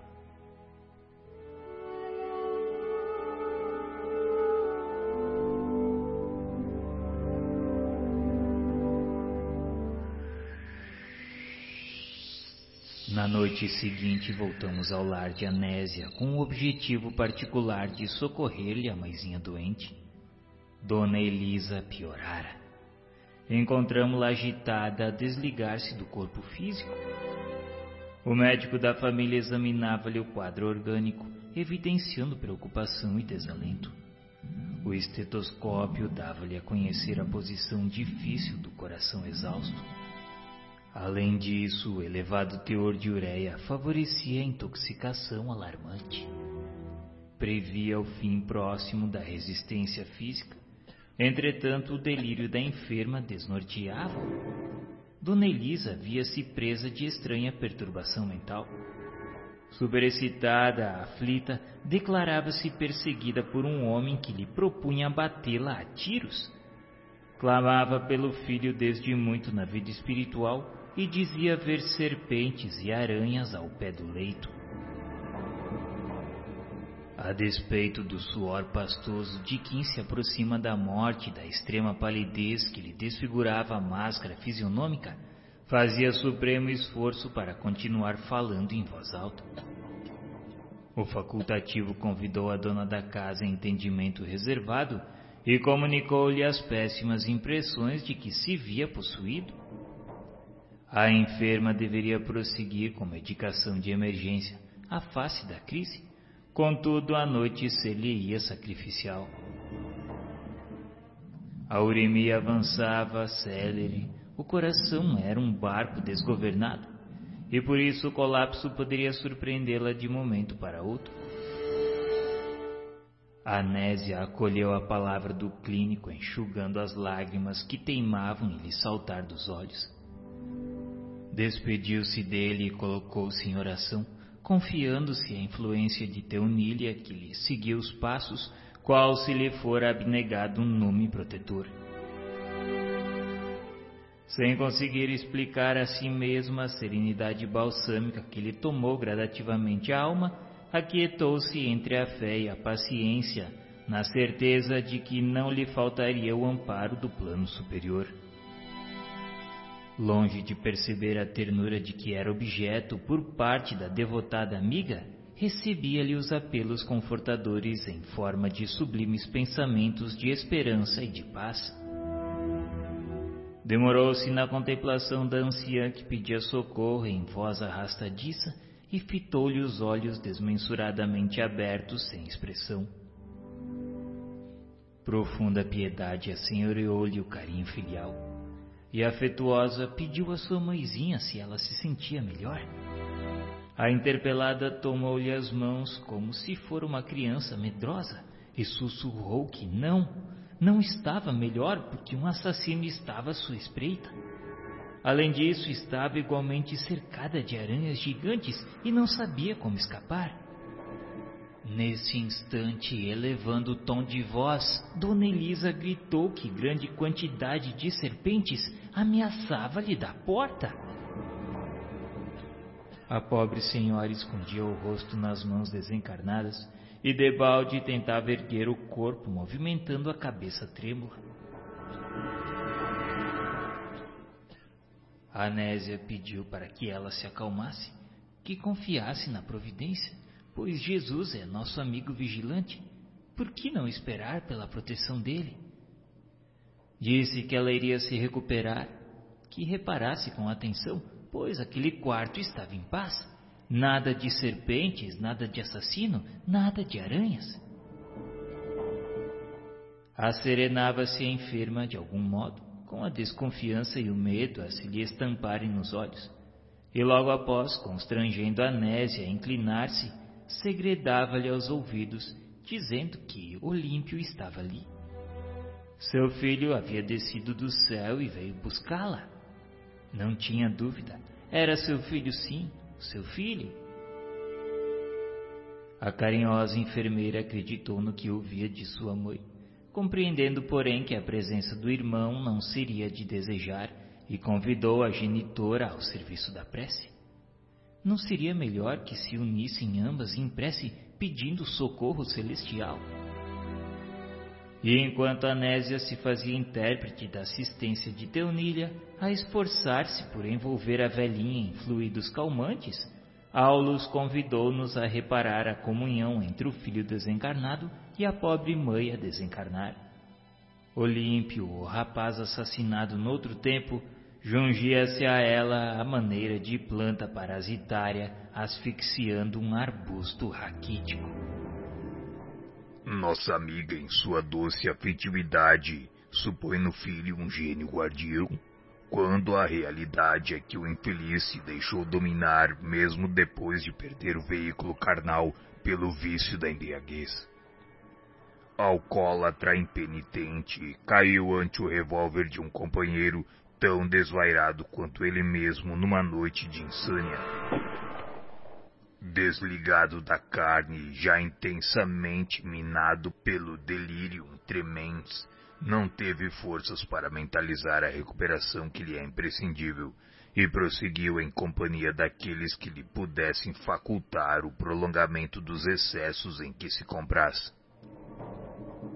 evocado contudo pela insistência materna, veio parar neste quarto onde se encontra enleado pelas requisições da irmã Elisa. Acontece, no entanto, meus amigos, que em se libertando gradualmente do vaso físico, nossa irmã transfere o campo emotivo do círculo da carne para a esfera do espírito, passando compulsoriamente a sofrer o influxo pernicioso da entidade que ela própria trouxe para junto de si, usando a vontade e o pensamento. Na posição em que se colocam, são ambos assim, por força das circunstâncias, duas mentes sintonizadas na mesma faixa de impressões, porque enfraquecida qual se encontra a enferma, se submete facilmente ao domínio do rapaz, cujo pavor e cujo desequilíbrio se lhe transfundem na alma submissa e afetuosa. Analisando este fenômeno, a associação sob nossa vista poderia ser comparada à incorporação mediúnica a qual a conhecemos? Sem qualquer dúvida, André. Elisa atraindo o filho num estado de passividade profunda que lhe sobrevém por motivo de natural desgaste nervoso e sem experiência que lhe outorgue discernimento e defesa, assimila-lhe de modo espontâneo as correntes mentais, retratando-lhe a desarmonia interior. Estando a desencarnar-se devagarinho, reflete-lhe as reminiscências do pretérito e as terríveis visões íntimas que lhe são agora familiares, de vez que, à distância das libações costumeiras, o infortunado amigo padece as alucinações comuns às vítimas do alcoolismo crônico. Oh céus! Como relegar uma velhinha doente à provação dessa ordem? Isso não significa clamorosa injustiça?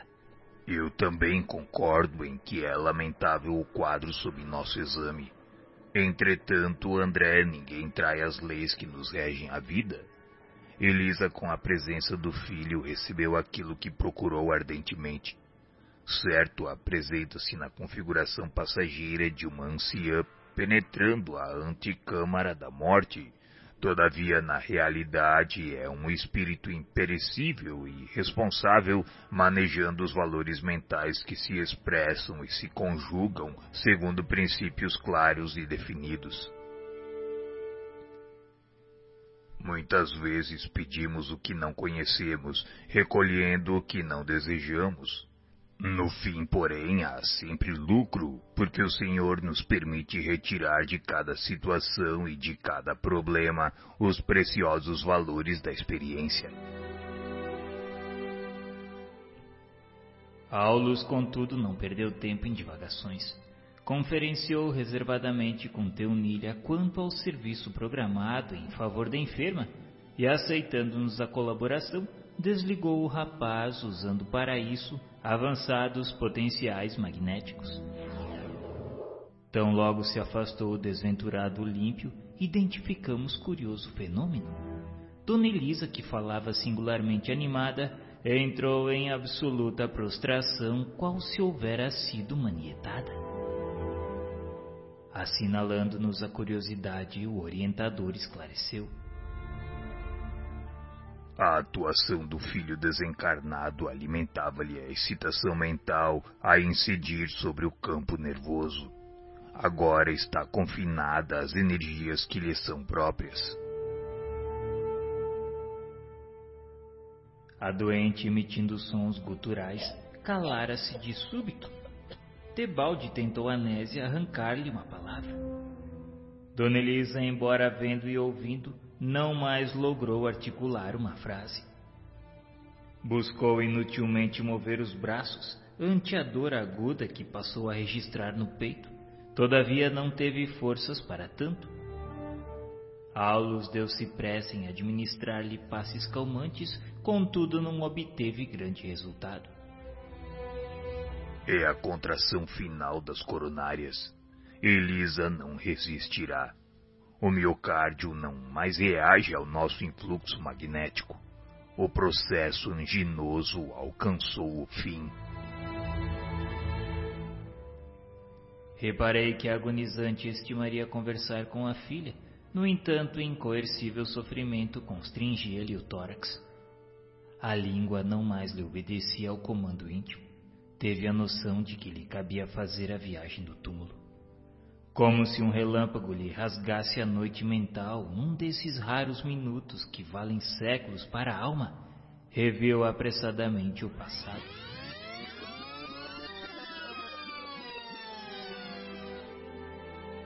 Todas as cenas da infância, da mocidade e da madureza reapareceram de inesperado no templo da memória, como que a convidá-la a escrupuloso exame de consciência. A enferma não vacilou. Seus momentos na carne estavam contados. Incapaz de entender-se com a filha, desejou despedir-se de velha irmã que residia a longa distância. Vimo-la num supremo esforço, concentrando os próprios pensamentos para satisfazer a essa derradeira aspiração. Anésia, por sua vez, sob a influência de Deunilha, percebeu que a genitora atingira a estação terminal da existência terrestre e, enlaçando-a carinhosamente, orava em pranto silencioso. A agonizante entendeu-a, mas apenas derramou comoventes lágrimas como resposta. Demorando na filha o olhar dorido e ansioso, Dona Elisa projetou-se por fim em nosso meio, mantendo-se, porém, ainda ligada ao veículo físico por um laço de prateada substância. Enquanto se lhe inteiriçavam os membros, um só pensamento lhe predominava no espírito: dizer adeus à última irmã consanguínea que lhe restava na terra. Envolvida na onda de forças nascida de sua própria obstinação, afastou-se ligeira, volitando automaticamente no rumo da cidade em que se lhe situava a parenta. Correspondendo à ordem de Aulus, passamos a segui-la de perto. Dezenas de quilômetros foram instantaneamente vencidos. Em plena noite alta, colocamos-nos ao lado dela num aposento mal iluminado em que venerável anciã dormia tranquilamente. Dona Elisa chamou-a por Matilde, era sua irmã. A recém-chegada tentou despertá-la à pressa, mas em vão. Consciente de que não dispunha senão de rápidos instantes, vibrou algumas pancadas no leito da irmã, que acordou de chofre, entrando de imediato em sua esfera de influência. Dona Elisa passou a falar-lhe atormentada. Dona Matilde, contudo, não lhe escutava as palavras pelos condutos auditivos do vaso carnal, e sim pelo cérebro, através de ondas mentais em forma de pensamentos a lhe remoinharem ao redor da cabeça. Erguendo-se inquieta, falou de si para consigo. Elisa morreu. Indicando as duas irmãs juntas, o assistente explicou. Temos aqui um dos tipos habituais de comunicação nas ocorrências de morte. Pela persistência com que se repetem, os cientistas do mundo são constrangidos a examiná-los. Alguns atribuem esses fatos a transmissões de ondas telepáticas, ao passo que outros nele encontraram os chamados fenômenos de munição. Isso tudo, porém, reduz-se na doutrina do Espiritismo à verdade simples e pura da comunhão direta entre as almas imortais. Mas todas as pessoas, desde que o desejem, podem efetuar semelhantes despedidas quando partem da terra, Sr. Aulus? Sim, André, você diz bem quando afirma desde que o desejem, porque semelhantes comunicações no instante da morte somente se realizam por aqueles que concentram a própria força mental num propósito dessa espécie. Todavia não dispunhamos de tempo para maiores conversações. Dona Elisa, após liberar-se do anseio que lhe inquietava o campo íntimo, qual se o corpo distante lhe reclamasse a presença, a feição do que ocorre num caso de desdobramento vulgar, voltou de imediato à casa. Seguindo-a de perto, notamos-la menos aflita, embora fatigada. No aposento familiar, quis reaver o veículo físico, satisfazendo aos velhos hábitos, como se a realidade lhe constituísse tão somente estranho pesadelo. Contudo, abatida e atormentada, flutuou sobre o leito, ligada aos despojos pelo tênue fio a que nos referimos. A recém-desencarnada de alma opressa resistia à fome de repouso que lhe castigava o pensamento, indecisa e agoniada, sem saber definir se estava viva dentro da morte ou se estava morta dentro da vida.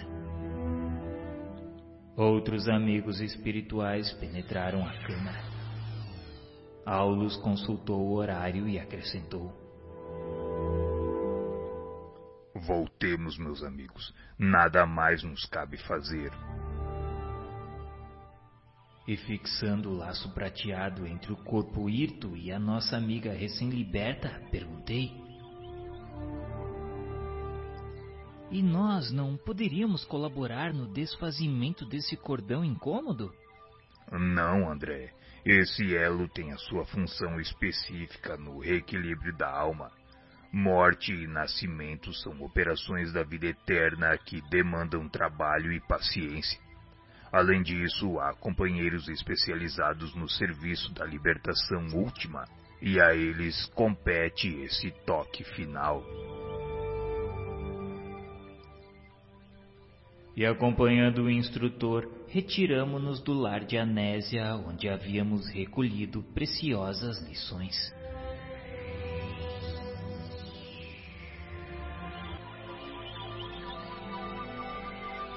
A recém-desencarnada de alma opressa resistia à fome de repouso que lhe castigava o pensamento, indecisa e agoniada, sem saber definir se estava viva dentro da morte ou se estava morta dentro da vida. Outros amigos espirituais penetraram a câmara. Aulus consultou o horário e acrescentou: Voltemos, meus amigos. Nada mais nos cabe fazer.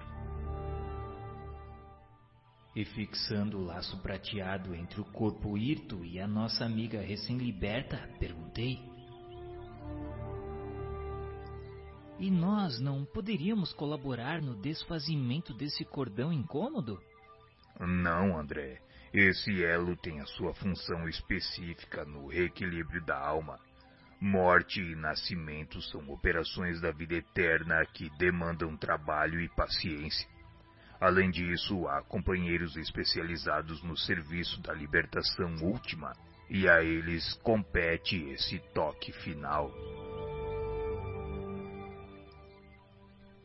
E acompanhando o instrutor, retiramo-nos do lar de Anésia, onde havíamos recolhido preciosas lições.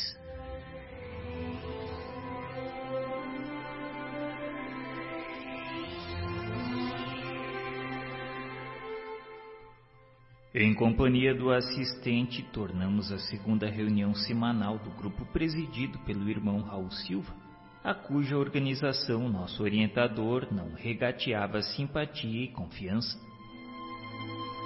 O conjunto de trabalhadores não se alterara na constituição que lhe era característica. A pequena fila dos obsessos, todavia, apresentava modificações. Duas senhoras seguidas pelos respectivos esposos e um cavalheiro de fisionomia fatigada integravam a equipe dos que receberiam assistência. Os médiuns da casa desempenharam caridosa tarefa, emprestando as suas possibilidades para a melhoria de várias entidades transviadas na sombra e no sofrimento, com a colaboração eficiente de Dona Celina à frente do serviço. Solucionados diversos problemas alusivos ao programa da noite, eis que uma das senhoras enfermas cai em pranto convulsivo. Desesperada pedia socorro e, comprimindo o peito com as mãos, acrescentava em tom comovedor que era inocente. Por que apunhalar assim uma indefesa mulher? Raul, com a serenidade habitual, aberou-se dela e, consolando-a, Disse que o perdão é o único remédio para recompor a alma doente. Aconselhou ainda não deixar que o desespero lhe subjugasse as energias. Guardar ofensas é o mesmo que conservar a sombra, por isso deveria esquecer o mal para que a luz do bem pudesse lhe felicitar o caminho. A interpelada disse que não ouvidaria e com os olhos da ira estampar-se na face, perguntou se ele poderia imaginar o que era uma lâmina enterrada em sua própria carne. Se sabia o que era a calamidade de um homem que lhe suga a existência para depois arremessá-la à miséria e ainda querendo matá-la. Raul, sempre bondoso, disse que ninguém lhe contrariava seu direito à justiça, segundo as suas afirmações. Entretanto, era mais aconselhável aguardar o pronunciamento da bondade divina, pois quem de nós estaria isento de culpa? A mulher bradou que não fazia outra coisa há muito tempo que não fosse esperar, e em vão procurava reaver a alegria.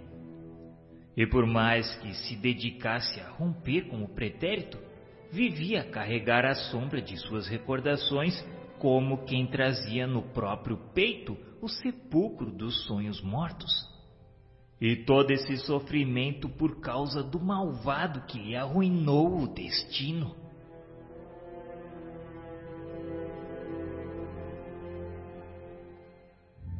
A pobre criatura prorrompeu em soluços, enquanto um homem desencarnado não longe fitava com inexprimível desalento. Perplexos, Hilário e eu lançamos um olhar indagador ao assistente que nos percebeu a estranheza, porquanto a enferma, sem a presença da mulher invisível que parecia personificar, prosseguia em aflitiva posição de sofrimento. Senhor Aulus, eu não vejo a entidade de quem a nossa irmã se faz intérprete. Observo em nossa vizinhança um triste companheiro desencarnado, mas se ele estivesse telepaticamente ligado à nossa amiga, de certo a mensagem definiria a palavra de um homem sem as características femininas da lamentação que registramos. Em verdade, não notamos aqui qualquer laço magnético que nos induza a assinalar fluidos teledinâmicos sobre a mente da médium. Estamos diante do passado de nossa companheira. A mágoa e o azedume, tanto quanto a personalidade supostamente exótica de que dá testemunho, tudo procede dela mesma. Ante a aproximação de antigo desafeto que ainda persegue de nosso plano, revive a experiência dolorosa que lhe ocorreu em Cidade do Velho Mundo no século passado e entra em seguida a padecer insopitável melancolia.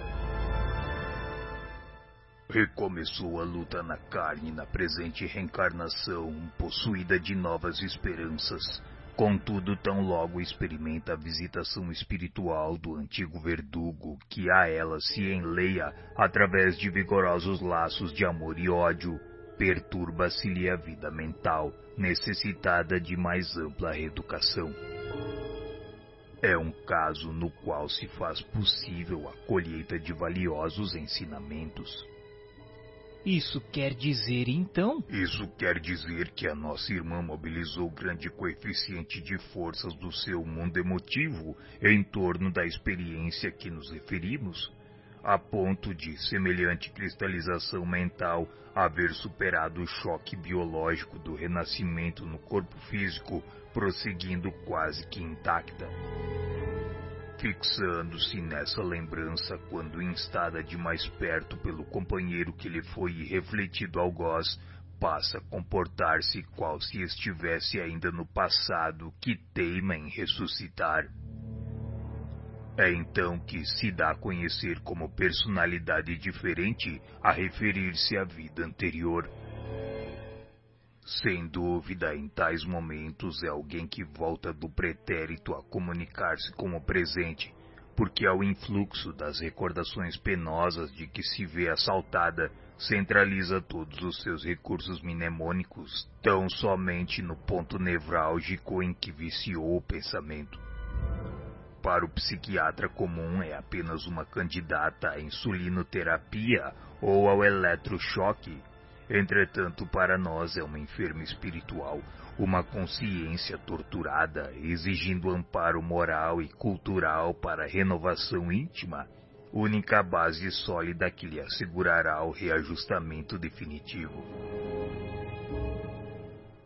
Mediunicamente falando, Sr. Aulus, vemos aqui um processo de autêntico animismo. Nossa amiga supõe encarnar uma personalidade diferente quando apenas exterioriza o mundo de si mesma. Poderíamos então classificar o fato no quadro da mistificação inconsciente? Muitos companheiros matriculados no serviço de implantação da nova era sob a égide do Espiritismo vêm convertendo a teoria animista num travão injustificável a lhes congelarem preciosas oportunidades de realização do bem. Portanto, não nos cabe adotar como justas as palavras mistificação inconsciente ou subconsciente para batizar o fenômeno. Na realidade, a manifestação decorre dos próprios sentimentos de nossa amiga, arrojados ao pretérito, de onde recolhe as impressões deprimentes de que se vê possuída, externando-as no meio em que se encontra. E a pobrezinha efetua isso quase na posição de perfeita sonâmbula, porquanto se concentra totalmente nas recordações que já assinalamos, como se reunisse todas as energias da memória numa simples ferida, com inteira despreocupação das responsabilidades que a reencarnação atual lhe confere. Achamo-nos por esse motivo perante uma doente mental requisitando-nos o maior carinho para que se recupere. Para sanar a inquietação, todavia, não nos basta diagnósticos complicados ou meras definições técnicas no campo verbalista, se não houver o calor da assistência amiga. Deve ser tratada com a mesma atenção que ministramos aos sofredores que se comunicam é também um espírito imortal solicitando-nos concurso e entendimento para que se lhe restabeleça a harmonia. A ideia de mistificação talvez nos impelisse a desrespeitosa atitude diante do seu padecimento moral. Por isso, nessas circunstâncias, é preciso armar o coração de amor a fim de que possamos auxiliar e compreender. Um doutrinador sem tato fraterno apenas lhe agravaria o problema, porque a pretexto de servir à verdade, talvez lhe impusesse corretivo inoportuno ao invés de socorro providencial. Primeiro é preciso remover o mal para depois fortificar a vítima na sua própria defesa. Felizmente, o nosso Raul assimila as correntes espirituais que prevalecem aqui, tornando-se o enfermeiro ideal para situações dessa ordem. E podemos considerá-la médium mesmo assim? Como não, André? Um vaso defeituoso pode ser consertado e restituído ao serviço Naturalmente, agora a paciência e a caridade necessitam agir para salvá-la. Nossa irmã precisa ser ouvida na posição em que se revela como sendo em tudo a desventurada mulher de outro tempo e recebida por nós nessa base para que use o remédio moral que lhe estendemos, desligando-se enfim do passado. O assunto não comporta desmentido, porque indiscutivelmente essa mulher existe ainda nela mesma. A personalidade antiga não foi tão eclipsada pela matéria densa como seria de desejar. Ela renasceu pela carne sem renovar-se em espírito. O assistente fixou o gesto de quem mergulhava na própria consciência à sonda de suas reflexões e falou qual se o fizesse de si para consigo.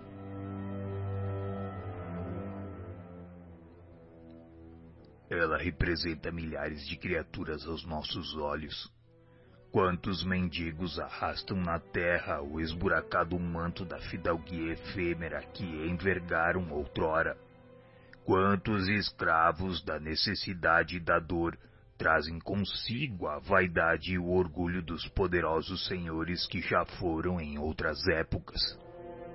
Quantas almas conduzidas à ligação consanguínea caminham do berço ao túmulo, transportando quistos invisíveis de aversão e ódio aos próprios parentes que lhes foram duros adversários em existências pregressas? Todos podemos cair em semelhantes estados se não aprendemos a cultivar o esquecimento do mal em marcha incessante com o bem, meus irmãos.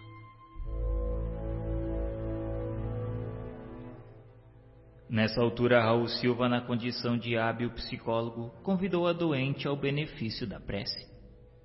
Competia-lhe a ela suplicar ao céu a graça do ouvido. Cabia-lhe expungir o passado da imaginação de maneira a pacificar-se. E singularmente comovido, recomendou-lhe repetir em companhia dele as frases sublimes da oração dominical. A pobre senhora acompanhou-o docilmente. Ao término da súplica, mostrava-se mais tranquila. O prestimoso amigo, traduzindo a colaboração do mentor que o acompanhava solícito, rogou-lhe considerar, acima de tudo, o impositivo do perdão aos inimigos para a reconquista da paz. E em lágrimas a enferma desligou-se das impressões que a imobilizavam no pretérito, tornando a posição normal. E enquanto Silva lhe aplicava passes de reconforto, o assistente comentou: Outra não pode ser por enquanto a intervenção assistencial em seu benefício. Pela enfermagem espiritual bem conduzida, reajustar-se-á pouco a pouco, retomando o império sobre si mesma e capacitando-se para o desempenho de valiosas tarefas mediúnicas mais tarde. Estimaríamos a possibilidade de continuar analisando o caso sob nossa vista. Contudo, a outra senhora doente passou de improviso ao transe agitado e era preciso estudar fazendo o melhor.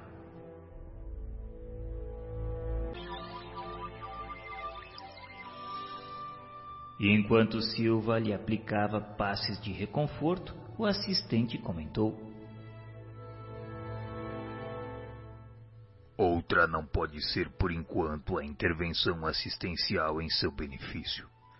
Pela enfermagem espiritual bem conduzida, reajustar-se-á pouco a pouco, retomando o império sobre si mesma e capacitando-se para o desempenho de valiosas tarefas mediúnicas mais tarde.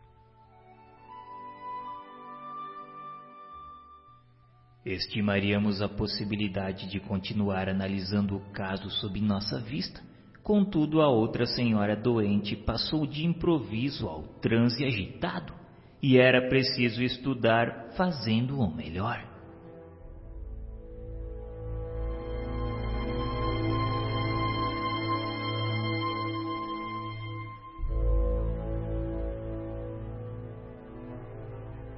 Levantara-se a dama de esquisita maneira e, rodopiando sobre os calcanhares, qual se um motor lhe acionasse os nervos, caiu em convulsões, inspirando piedade.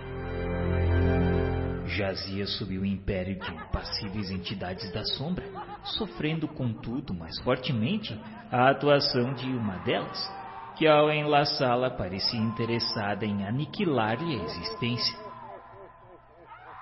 A infortunada senhora, quase que uivando, à maneira de loba ferida, gritava a debater-se no piso da sala, sob o olhar consternado de Raul, que exorava a bondade divina em silêncio.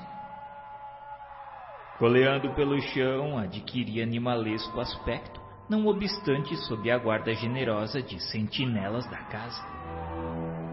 Aulus e o irmão Clementino, usando avançados recursos magnéticos, interferiram no deplorável duelo, constrangendo o obsessor a desvencilhar-se de certo modo da enferma, que continuou ainda assim dominada por ele a estreita distância. Após reerguer a doente, auxiliando-a a sentar-se rente ao marido, nosso instrutor deu-se pressa em explicar-nos.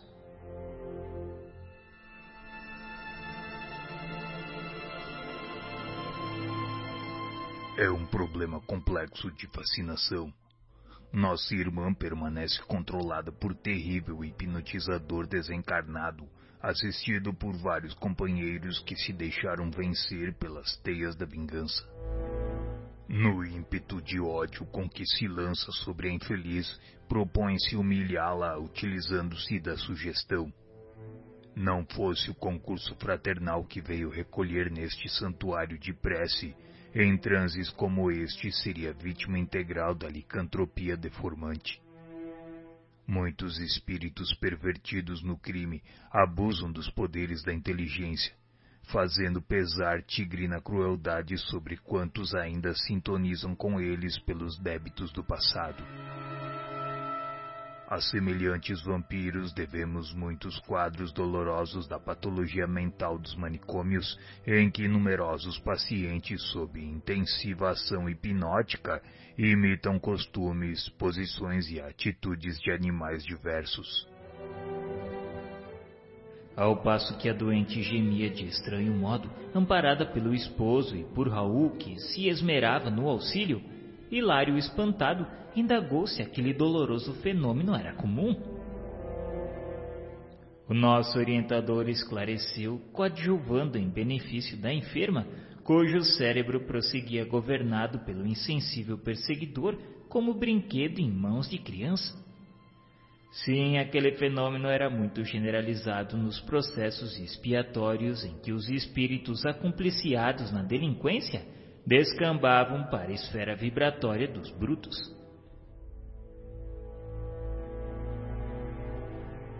Senhor Aulus, por que não separar de vez o algoz da vítima?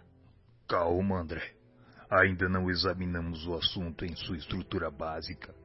Toda obsessão tem alicerces na reciprocidade. Recordemos o ensinamento de nosso Divino Mestre não basta arrancar o joio, é preciso saber até que ponto a raiz dele se entranha no solo com a raiz do trigo, para que não venhamos a esmagar um e outro. Por isso não há dor sem razão. Atendamos assim a lei de cooperação sem o propósito de nos anteciparmos à justiça divina. Não, jamais, jamais, nunca. Nunca. Raul, sob o controle do mentor da casa, tentava sossegar o agitado comunicante, recordando-lhe as vantagens do perdão e incutindo-lhe a conveniência da humildade e da prece. Aflito, como não querendo perder o fio da lição, perguntei ao nosso orientador. Todavia, para colaborar em favor desses irmãos em desespero, Será suficiente apenas o concurso verbalista? Nós não lhes estendemos simplesmente palavras, mas acima de tudo o nosso sentimento.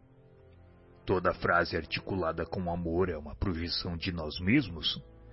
Portanto, se é incontestável a nossa impossibilidade de oferecer-lhes a libertação prematura, Estamos doando em favor deles a nossa boa vontade, através do Verbo nascido de nossos corações, igualmente necessitados de plena redenção como Cristo. Analisando o pretérito ao qual todos nos ligamos através de lembranças amargas, somos enfermos em assistência recíproca. Não seria lícito guardarmos a pretensão de lavrar sentenças definitivas pró ou contra ninguém, porque na posição em que ainda nos achamos, todos possuímos contas maiores ou menores por saldar.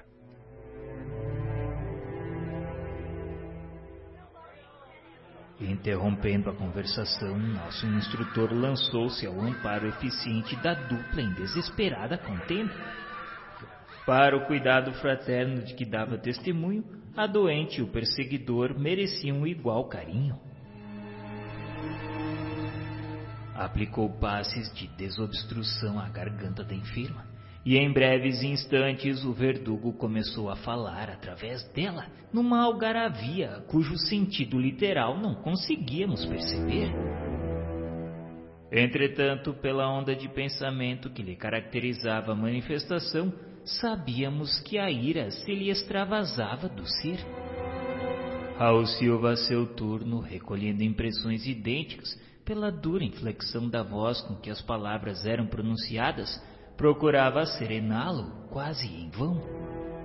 Observando a enferma completamente transfigurada e assinalando-nos a muda interrogação, Aulo se deteve por alguns minutos a auscultar o cérebro do comunicante e o da médium, como a sondar-lhes o mundo íntimo, e em seguida voltou para junto de nós.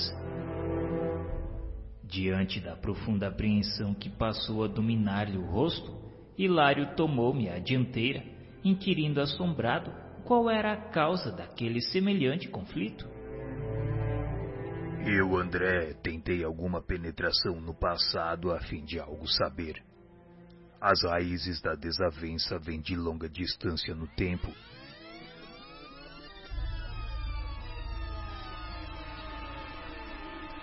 Não obstante o dever de não relacionar pormenores para não conferir maior saliência ao mal, posso dizer-lhe que o enigma perdura vai já em pouco mais de um milênio. Nosso infeliz irmão fala um antigo dialeto da velha Toscana, onde, satisfazendo a obsidiada de hoje, se fez cruel estrangulador. Era legionário de Hugo, o poderoso duque da Provença no século X.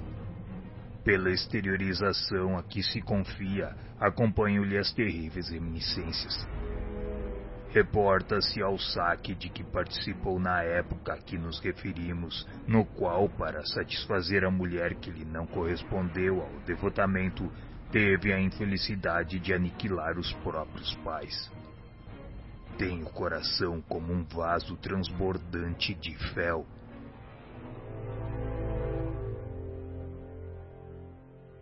Porque o assistente se interrompera, meu colega, naturalmente tão interessado quanto eu em maiores revelações, pediu-lhe mais ampla incursão no passado, ao que Aulus nos recomendou aquietássemos o espírito de consulta.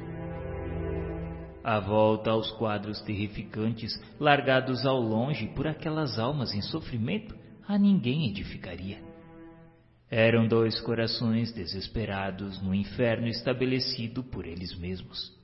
Não convinha analisar-lhes o sepulcro de fogo e lama nas sombras da retaguarda. Restaurando a atenção no estudo que nos cabia fazer, lembrei a questão do idioma. Achávamos-nos no Brasil e a obsidiada ensaiava frases num dialeto já morto. Por que motivo não assimilava o pensamento da entidade a empolgar-lhe o cérebro em ondas insofreáveis, transformando-o em palavras do português corrente, qual acontecer em numerosos processos de intercâmbio sob nossa observação? Estamos à frente de um caso de mediunidade poliglota ou de xenoglossia. O filtro mediúnico e a entidade que se utiliza dele acham-se tão intensamente afinados entre si que a passividade do instrumento é absoluta sob o império da vontade que o comanda de modo positivo. O obsessor, por mais estranho pareça, jaz ainda enredado nos hábitos por que pautava sua existência há séculos e, em se exprimindo pela médium, usa modos e frases que lhe foram típicos. Mas isso é atribuível à mediunidade propriamente dita ou à sintonia mais completa? É o problema da sintonia, André. Contudo, Sr. Aulus, se a doente não lhe houvesse partilhado da experiência terrestre como legítima associada de seu destino, poderia o comunicante externar-se no dialeto com que se caracteriza? Positivamente não. Em todos os casos de xenoglossia é preciso lembrar que as forças do passado são trazidas ao presente. Os desencarnados, elaborando fenômenos dessa ordem, interferem quase sempre através de impulsos automáticos nas energias subconscienciais, mas exclusivamente por intermédio de personalidades que lhes são afins no tempo.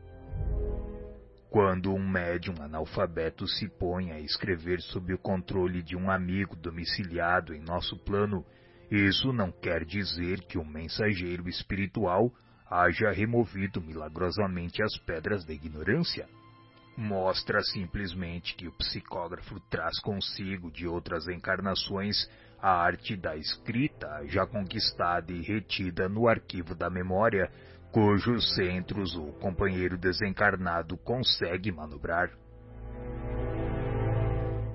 Podemos concluir então que, se a enferma fosse apenas médium, sem o pretérito de que dá testemunho, a entidade não se exprimiria por ela numa expressão cultural diferente da que lhe é própria? Sim, André, sem dúvida alguma. Em mediunidade há também o problema da sintonia no tempo. O fato sob nossas vistas pode ser de certo modo comparado às correntes d'água. Cada qual tem o seu nível, as águas à flor da terra aguardam a serventia e o encanto que lhes são peculiares. Contudo, somente as águas profundas encerram o tesouro educado ou inculto das enormes forças latentes que podem ser convenientemente utilizadas quando aquelas são trazidas à superfície. A lição era de subido valor. No entanto, fazia-se necessário agir no trabalho assistencial. Conjugando nosso esforço, separamos de alguma sorte o algoz da vítima, conquanto, segundo apontamento de nosso orientador, continuassem unidos pela fusão magnética, mesmo à distância. Companheiros de nossa esfera retiraram o espírito obsidente, encaminhando-o a certa organização socorrista. Ainda assim, a doente gritava, afirmando estar à frente de medonho estrangulador em vias de sufocá-la. Aplicando-lhe passes de reconforto, Aulus esclareceu-nos. Agora é apenas um fenômeno alucinatório natural em processos de fascinação como este. Perseguidor e perseguida jazem na mais estreita ligação telepática, agindo e reagindo mentalmente um sobre o outro. Gradativamente a enferma acalmou-se. Finda a crise, perguntei ao nosso orientador sobre o remédio definitivo à dolorosa situação, ao que respondeu com grave entono. A doente está sendo preparada, tendo-se em vista uma solução justa para o caso. Ela e o verdugo em breve serão mãe e filho, não há outra alternativa na obtenção do trabalho redentor. Energias divinas do amor puro serão mais profundamente tocadas em sua sensibilidade de mulher, e nossa irmã praticará o santo heroísmo de acolhê-lo no próprio seio. Em seguida, deixando-nos pensativos, caminhou no rumo de outro necessitado enquanto exclamava: A doente está sendo preparada, tendo-se em vista uma solução justa para o caso. Ela e o verdugo em breve serão mãe e filho. Não há outra alternativa na obtenção do trabalho redentor. Energias divinas do amor puro serão mais profundamente tocadas em sua sensibilidade de mulher, e nossa irmã praticará o santo heroísmo de acolhê-lo no próprio seio. Em seguida, deixando-nos pensativos, caminhou no rumo de outro necessitado enquanto exclamava: Louvado seja Deus pela glória do lar.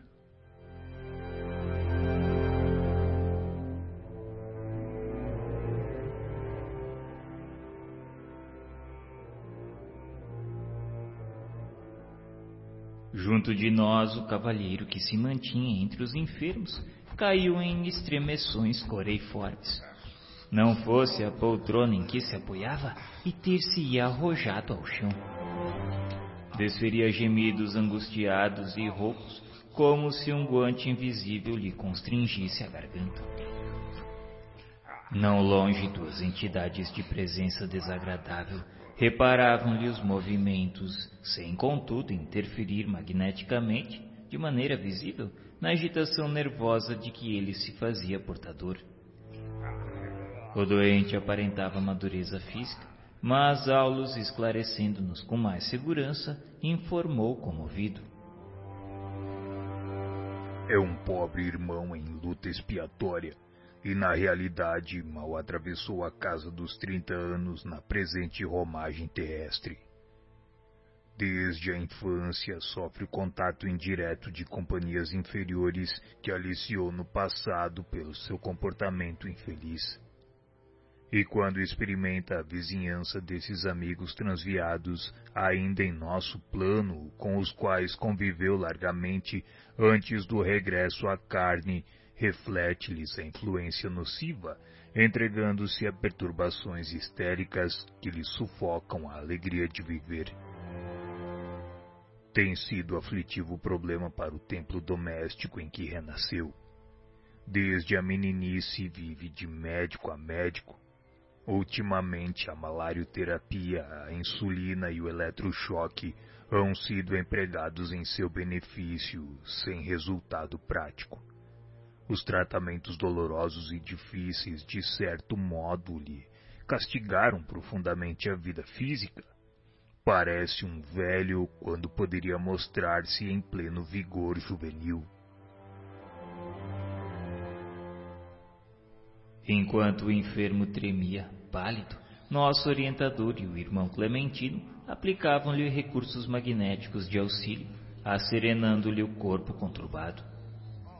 Vindo o acidente paroxístico, notamo-lo suarento e desmemoriado, qual se fora surdo às preces que Raul Silva pronunciava, implorando o socorro divino em seu favor. Decorridos alguns minutos, a calma no ambiente refazia-se completa. Abeirava-se a reunião da fase de encerramento. Contudo, o rapaz que nos tomara por último a atenção prosseguia apático e melancólico. Registrávamos a esperança e o encorajamento em variados tons em todos os presentes, menos nele que denotava tortura e introversão. Aulus, com a tolerância habitual, dispusera-se a ouvir-nos.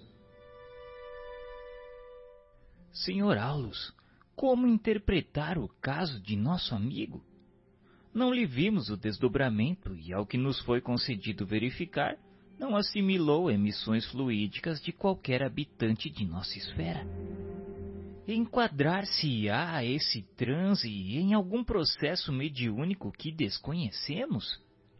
O enigma de nosso irmão, André, é de natureza mental considerando-se-lhe a origem pura e simples, mas está radicado a sensibilização psíquica tanto quanto as ocorrências de ordem mediúnica. Mas ainda assim poderemos considerá-lo médium? De imediato, não. Presentemente é um enfermo que reclama cuidado assistencial. No entanto, sanada a desarmonia de que ainda é portador, poderá cultivar preciosas faculdades medianímicas, porque a moléstia nesses casos é fator importante de experiência. Por isso, meus irmãos, a dor em nossa vida íntima é assim como o arado na terra inculta. Rasgando e ferindo, oferece os melhores recursos à produção. Mas e a doença em si?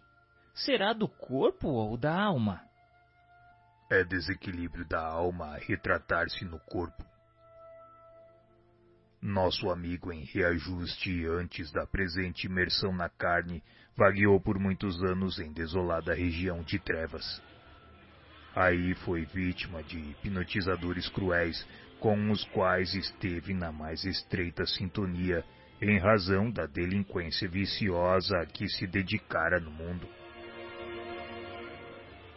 sofreu intensamente e voltou à Terra, trazendo certas deficiências no organismo perispiritual. É um histérico segundo a justa acepção da palavra. Acolhido pelo heroísmo de um coração materno e por um pai que lhe foi associado de insânia, hoje também na travessia de amargosas provas, vem procurando a própria recuperação aos sete anos da nova experiência terrena, quando se lhe firmou a encarnação, sentiu-se tomado pela desarmonia trazida do mundo espiritual e desde então vem lutando no laborioso processo regenerativo a que se impôs. Algemado à perturbação em que se enleou, supõe haver nascido com fracasso congenial não se acredita capaz de qualquer serviço nobre. Crê-se derrotado antes de qualquer luta. Apraz-lhe tão somente a solidão em que se nutre dos pensamentos enfermiços que lhe são arremessados ao espírito pelos antigos companheiros de viciação. Enfim, vive em deploráveis condições patológicas do sistema nervoso, numa crise de longo curso, a caracterizar-se por estranhas perturbações da inteligência e contraturas repentinas que o inutilizam temporariamente para o trabalho digno. As preces terminais convidaram-nos ao silêncio. Fim da reunião, ofereceu-se Aulos para acompanhar o rapaz doente até a casa, medida essa que Clementino aprovou satisfeito. O moço parecia anestesiado, inerte. Depois de meia hora durante a qual buscamos assisti-lo nas eventualidades da via pública, atingimos singela casinha suburbana. Ao chamamento insistente do rapaz, simpática velhinha veio atender. Era sua mãe, que dava graças a Deus por vê-lo de volta. A ternura materna vibrava iniludível naquela voz clara e reconfortante. A genitora conduziu-o sem delonga para a intimidade doméstica, onde um rapaz embriagado desferia palavrões. Fitando-o, disse preocupada que Márcio, seu irmão, havia excedido novamente, mas, porque reparava a apatia do recém-chegado, tratou primeiramente de acomodá-lo. Ele não relutou. Américo deixou-se arrastar pelo carinho materno envolveu-se nas cobertas do leito em acanhado telheiro aos fundos. Dormiu sem detença, surgindo junto de nós em desdobramento natural. Não nos pressentiu, porém, nem de longe. Registrava tão somente a perturbação mental de que se via possuído. Amedrontado e espantadiço, avançou para a estreita câmara, a pequena distância, e rojou-se ao lado de um velho paralítico, choramingando de que tinha medo, que se sentia sozinho. O doente, vigilante e calmo, assinalou-lhe a presença de algum modo, porque mostrou no semblante dolorida expressão como se lhe estivesse ouvindo as queixas. Aulus recomendou-me auscultar a fronte pesarosa do enfermo, atado ao catre limpo, e buscando sintonizar-me com ele, escutei-lhe a mente conversando de si para consigo. Dizia sentir-se cercado por espíritos inquietos e pedia aos céus forças para compreender a vontade divina e acatar seus desígnios. Entre lágrimas implorava compaixão pois tristes são a velhice, a doença e a pobreza quando nos avizinhamos da morte. E sob a influência do rapaz, cujos pensamentos assimilava sem perceber, vimos-lo também dobrar a cabeça e chorar copiosamente. Fixando-os de maneira significativa, nosso orientador esclareceu. Achamo-nos à frente de pai e filho. Júlio, genitor de Américo, foi acometido faz muitos anos de paralisia das pernas, vivendo assim amarrado à cama, onde ainda se esforça pelas subsistências dos seus em trabalhos leves. Entregue à provação e à soledade, começou a ler e a refletir com segurança. Aprendeu a verdade da reencarnação encontrou consolo e esperança nos ensinamentos do Espiritismo, e com isso tem sabido marchar com resignação e fortaleza nos dias ásperos que vem atravessando. Sustentado pelo devotamento heróico da esposa, trouxe ao mundo cinco filhos, dos quais mais jovem que lhe foi abençoada irmã na outra vida terrestre, e os demais, inclusive Américo, são quatro rapazes de trato muito difícil. Márcio, que já conhecemos, é cliente da embriaguez. Guilherme e Benício estão consumindo a mocidade em extravagâncias noturnas. Laura, que é abnegada companheira dos pais, e o nosso Américo, o primogênito, que ainda está longe de recuperar o equilíbrio completo. É, observando o dono da casa em semelhante posição, somos levados a pensar nas dificuldades que se desenrolam aqui. Indubitavelmente, a expiação do grupo doméstico sob nossa vista é rude e dolorosa. Em passado próximo, o paralítico de hoje era o dirigente de pequeno bando de malfeitores. Extremamente ambicioso, asilou-se num sítio onde se transformou em perseguidor de viajantes desprevenidos, dedicando-se ao furto e à vadiagem. Conseguiu convencer quatro amigos a acompanhá-lo nas aventuras delituosas a que se entregou pela cobiça tiranizante comprometendo-lhes a vida moral, e esses quatro companheiros são hoje os filhos que lhe recebem nova orientação, crivando-o de preocupações e desgostos.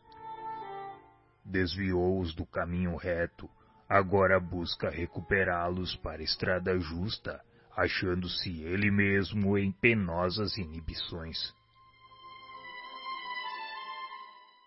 A torturada conformação do velhinho sensibilizava-nos às fibras mais íntimas. Tivemos, contudo, nossa atenção atraída para novo fenômeno. Uma jovem de fisionomia nobre e calma penetrou o quarto em espírito, passou rente a nós sem notar-nos e, reanimando Américo, retirou-o para fora. Percebendo-nos a silenciosa indagação, o assistente informou. Essa é Laura, a filha generosa que ainda mesmo durante o sono físico não se descuida de amparar o genitor doente. Mas então ela está domiciliada aqui mesmo? Sim, ela dorme em aposento próximo. Quando o corpo terrestre descansa, nem sempre as almas repousam, meus amigos. Na maioria das ocasiões, seguem o impulso que lhes é próprio. Quem se dedica ao bem, de um modo geral, continua trabalhando na sementeira e na seara do amor. E quem se emaranha no mal, costuma prolongar no sono físico os pesadelos em que se enreda. É, e pelo que analisamos, os fatos mediúnicos no lar são constantes. Exatamente, André. Os pensamentos daqueles que partilham o mesmo teto agem e reagem uns sobre os outros de modo particular, através de incessantes correntes de assimilação. A influência dos encarnados entre si é habitualmente muito maior que se imagina. Muita vez na existência carnal, os obsessores que nos espezinham estão conosco, respirando, reencarnados no mesmo ambiente. Do mesmo modo, há protetores que nos ajudam e elevam e que igualmente participam de nossas experiências de cada dia. É imprescindível compreender que em toda parte, acima de tudo, vivemos em espírito. O intercâmbio de alma para alma entre pais e filhos, cônjuges e irmãos, afeiçoados e companheiros, simpatias e desafeições no templo familiar ou nas instituições de serviço em que nos agrupamos, é em razão disso, a bem dizer, obrigatório e constante. Sem perceber, consumimos ideias e forças uns dos outros. Dispõemos-nos à retirada quando, valendo do ensejo, minha curiosidade, que estava à flor da pele, resolvi perguntar mais uma vez. Mas voltando contudo, Sr. Aldous, ao caso de Américo e reconhecendo como portador da histeria, haverá vantagem na frequência dele ao grupo em que outros médiums se aperfeiçoam? Como não, André? O progresso é obra de cooperação. Consagrando-se à disciplina e ao estudo, à meditação e à prece, ele se renovará mentalmente, apressando a própria cura, depois da qual poderá cooperar em trabalhos mediúnicos dos mais proveitosos. Todo esforço digno, por mínimo que seja, recebe invariavelmente da vida a melhor resposta. Aulus, a seguir, lembrou a fazeres a distância e considerou por fim da avaliosa lição. Mas voltando contudo, Sr. Aulus, ao caso de Américo e reconhecendo como portador da histeria, haverá vantagem na frequência dele ao grupo em que outros médiums se aperfeiçoam? Como não, André? O progresso é obra de cooperação. Consagrando-se à disciplina e ao estudo, à meditação e à prece, ele se renovará mentalmente, apressando a própria cura, depois da qual poderá cooperar em trabalhos mediúnicos dos mais proveitosos. Todo esforço digno, por mínimo que seja, recebe invariavelmente da vida a melhor resposta. Aulus, a seguir, lembrou a fazeres a distância e considerou por fim da avaliosa lição.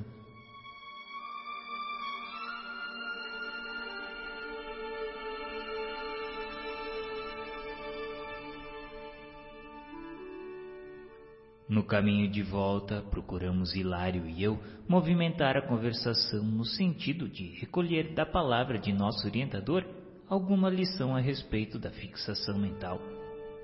Muita vez anotar o fenômeno buscando estudá-lo. Entretanto, para colaborar com um amigo mais novo que eu nos serviços da espiritualidade, aderi ao assunto, animando-o com o melhor interesse. Meu colega, sem disfarçar o espanto que lhe assomara a alma, desde a manifestação do estrangulador da Toscana, falou preocupado que, sinceramente, por mais que se esforçava, grande era a sua dificuldade para penetrar os enigmas da cristalização do espírito em torno de certas situações e sentimentos. Questionava como podia a mente deter-se em determinadas impressões demorando-se nelas como se o tempo para elas não caminhasse? Citava o exemplo do drama do nosso infortunado companheiro que há séculos estava imobilizado nas ideias de vingança. Estaria nessa posição lamentável por tantos anos sem ter reencarnado? Aulus, depois de ouvir com atenção, ponderou.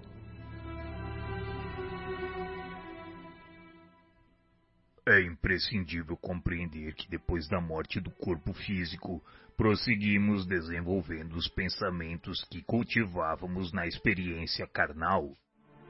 E não podemos esquecer que a lei traça princípios universais que não podemos trair. Subordinados à evolução, como avançar sem lhe acatarmos a ordem de harmonia e progresso?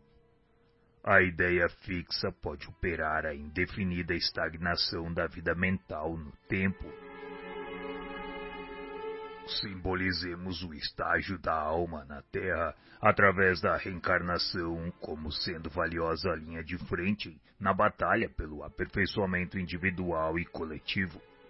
Batalha em que o coração deve armar-se de ideias santificantes para conquistar a sublimação de si mesmo à mais alta vitória.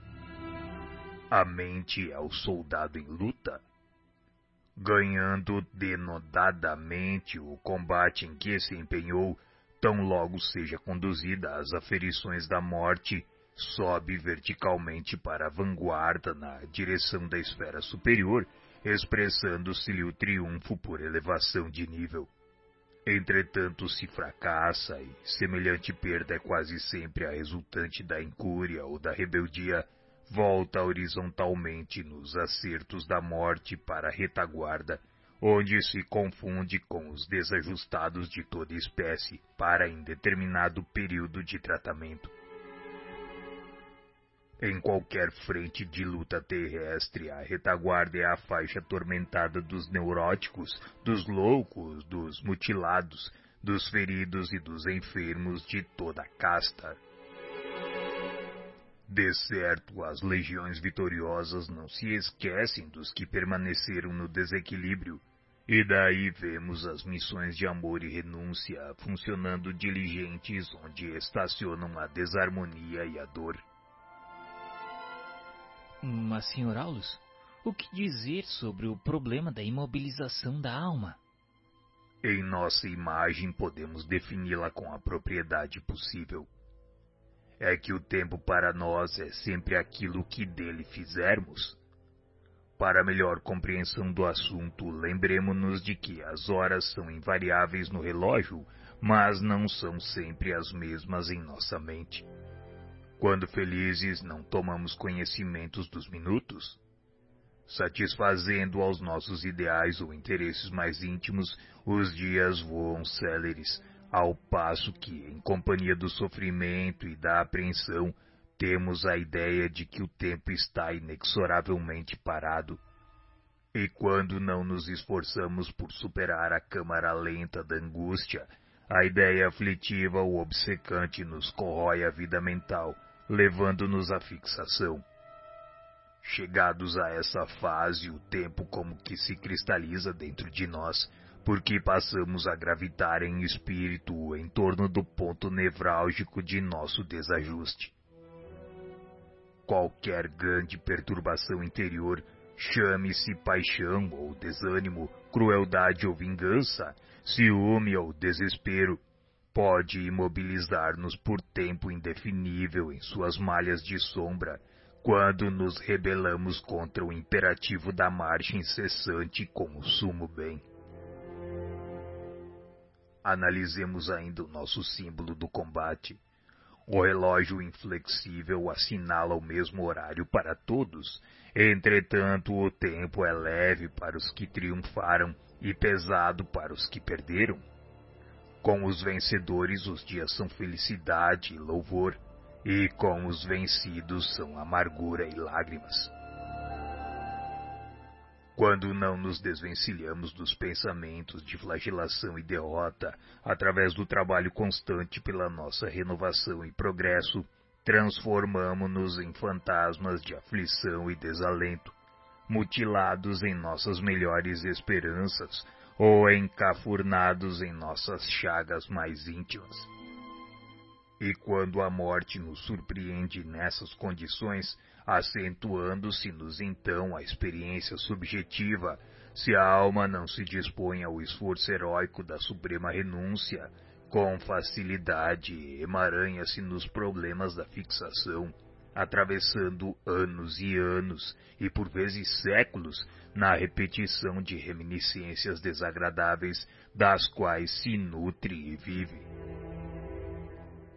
Não se interessando por outro assunto a não ser o da própria dor, da própria ociosidade ou do próprio ódio, a criatura desencarnada, em si mesmando-se, é semelhante ao animal no sono letárgico da hibernação isola-se do mundo externo, vibrando tão somente ao redor do desequilíbrio oculto em que se compraz.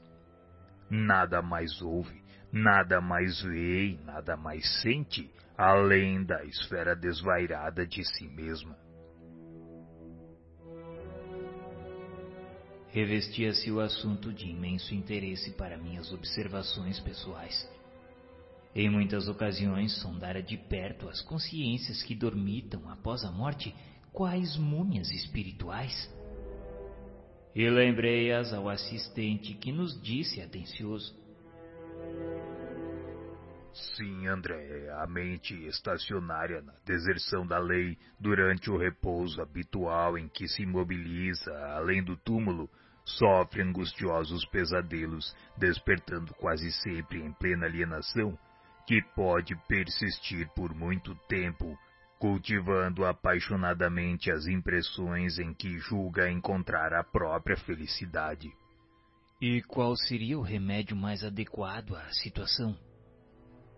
Muitas dessas almas, André, desorientadas, por fim se entediam do mal e procuram a regeneração por si mesmas, ao passo que outras, em nossas tarefas de assistência, acordam para as novas responsabilidades que lhes competem no próprio reajuste.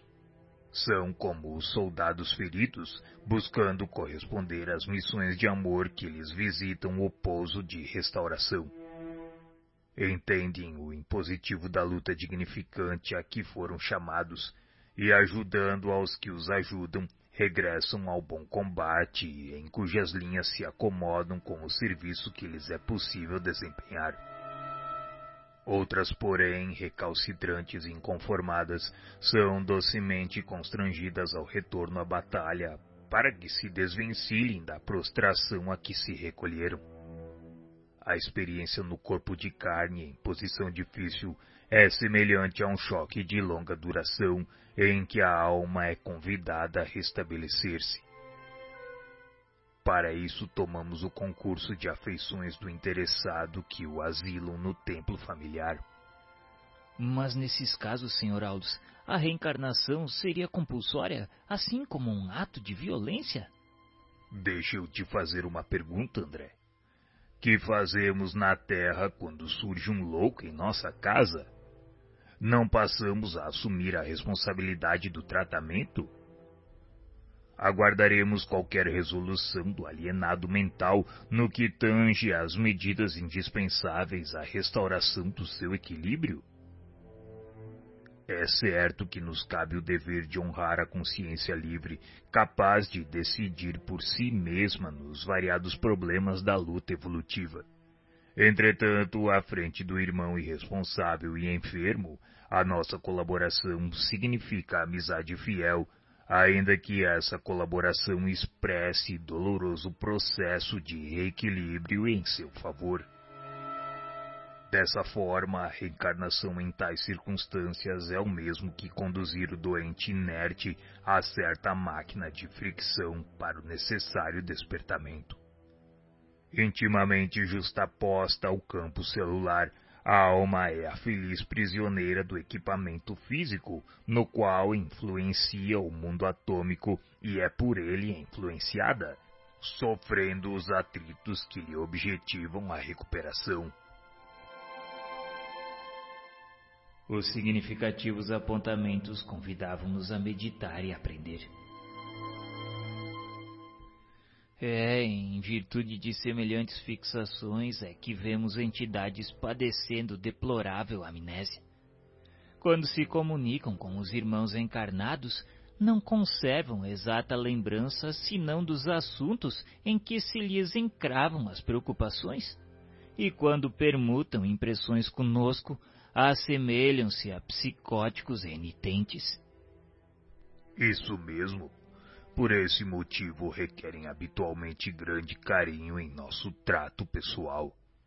E quando encaminhadas à reencarnação no desajuste em que se vêm, essas criaturas tornam a realidade de súbito? Nem sempre, André. Na maioria das vezes, o soerguimento é vagaroso. Podemos comprovar isso no estudo das crianças retardadas que exprimem dolorosos enigmas para o mundo.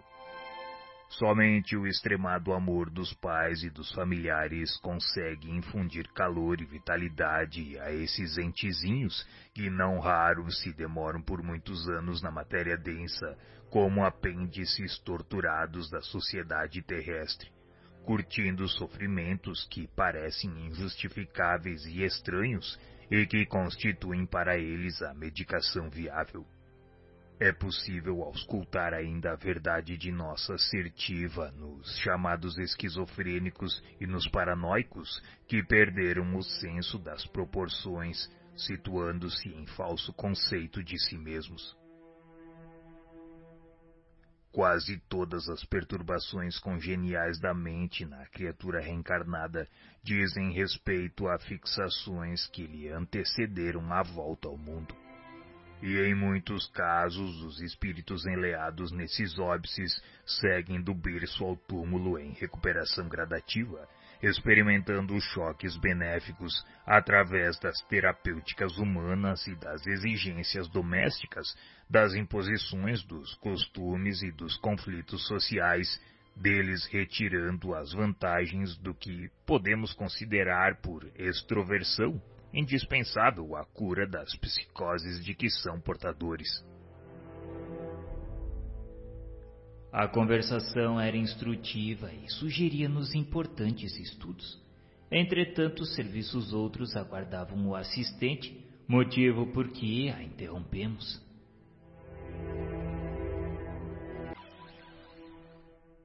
Quase todas as perturbações congeniais da mente na criatura reencarnada dizem respeito a fixações que lhe antecederam a volta ao mundo.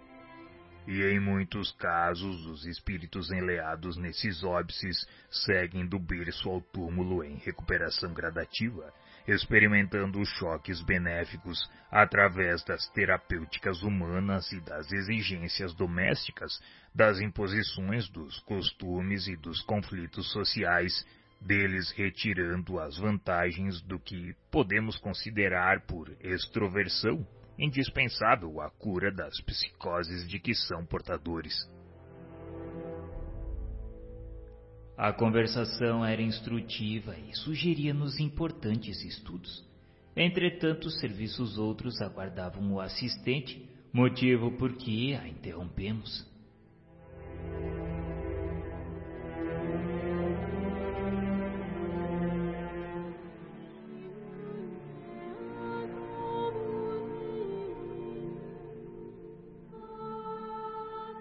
O rápido curso de aprendizagem que vínhamos realizando atingia sua fase final.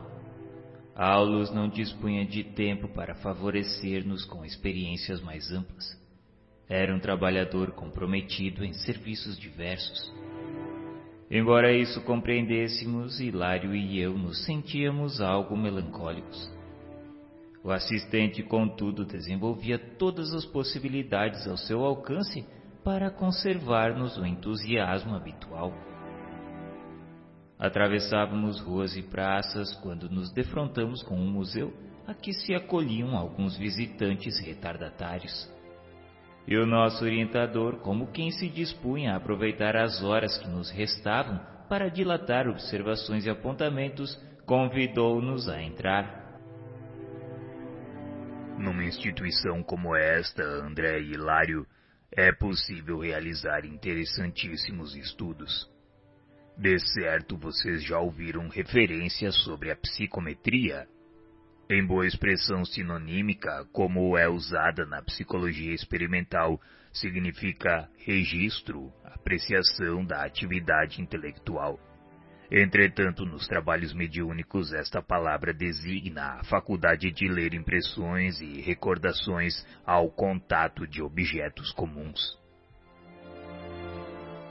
Passamos por um longo portal e no interior do edifício reparamos que muitas entidades desencarnadas iam e vinham de mistura com as pessoas que anotavam utilidades de outro tempo com crescente admiração. Muitos companheiros de mente fixa no pretérito frequentam casas como esta pelo simples prazer de rememorar. Verifiquei que algumas preciosidades, excetuando-se uma que outra, estavam revestidas de fluidos opacos que formavam uma massa acinzentada ou pardacenta na qual transpareciam pontos luminosos. Notando minha curiosidade, o instrutor aclarou benevolente.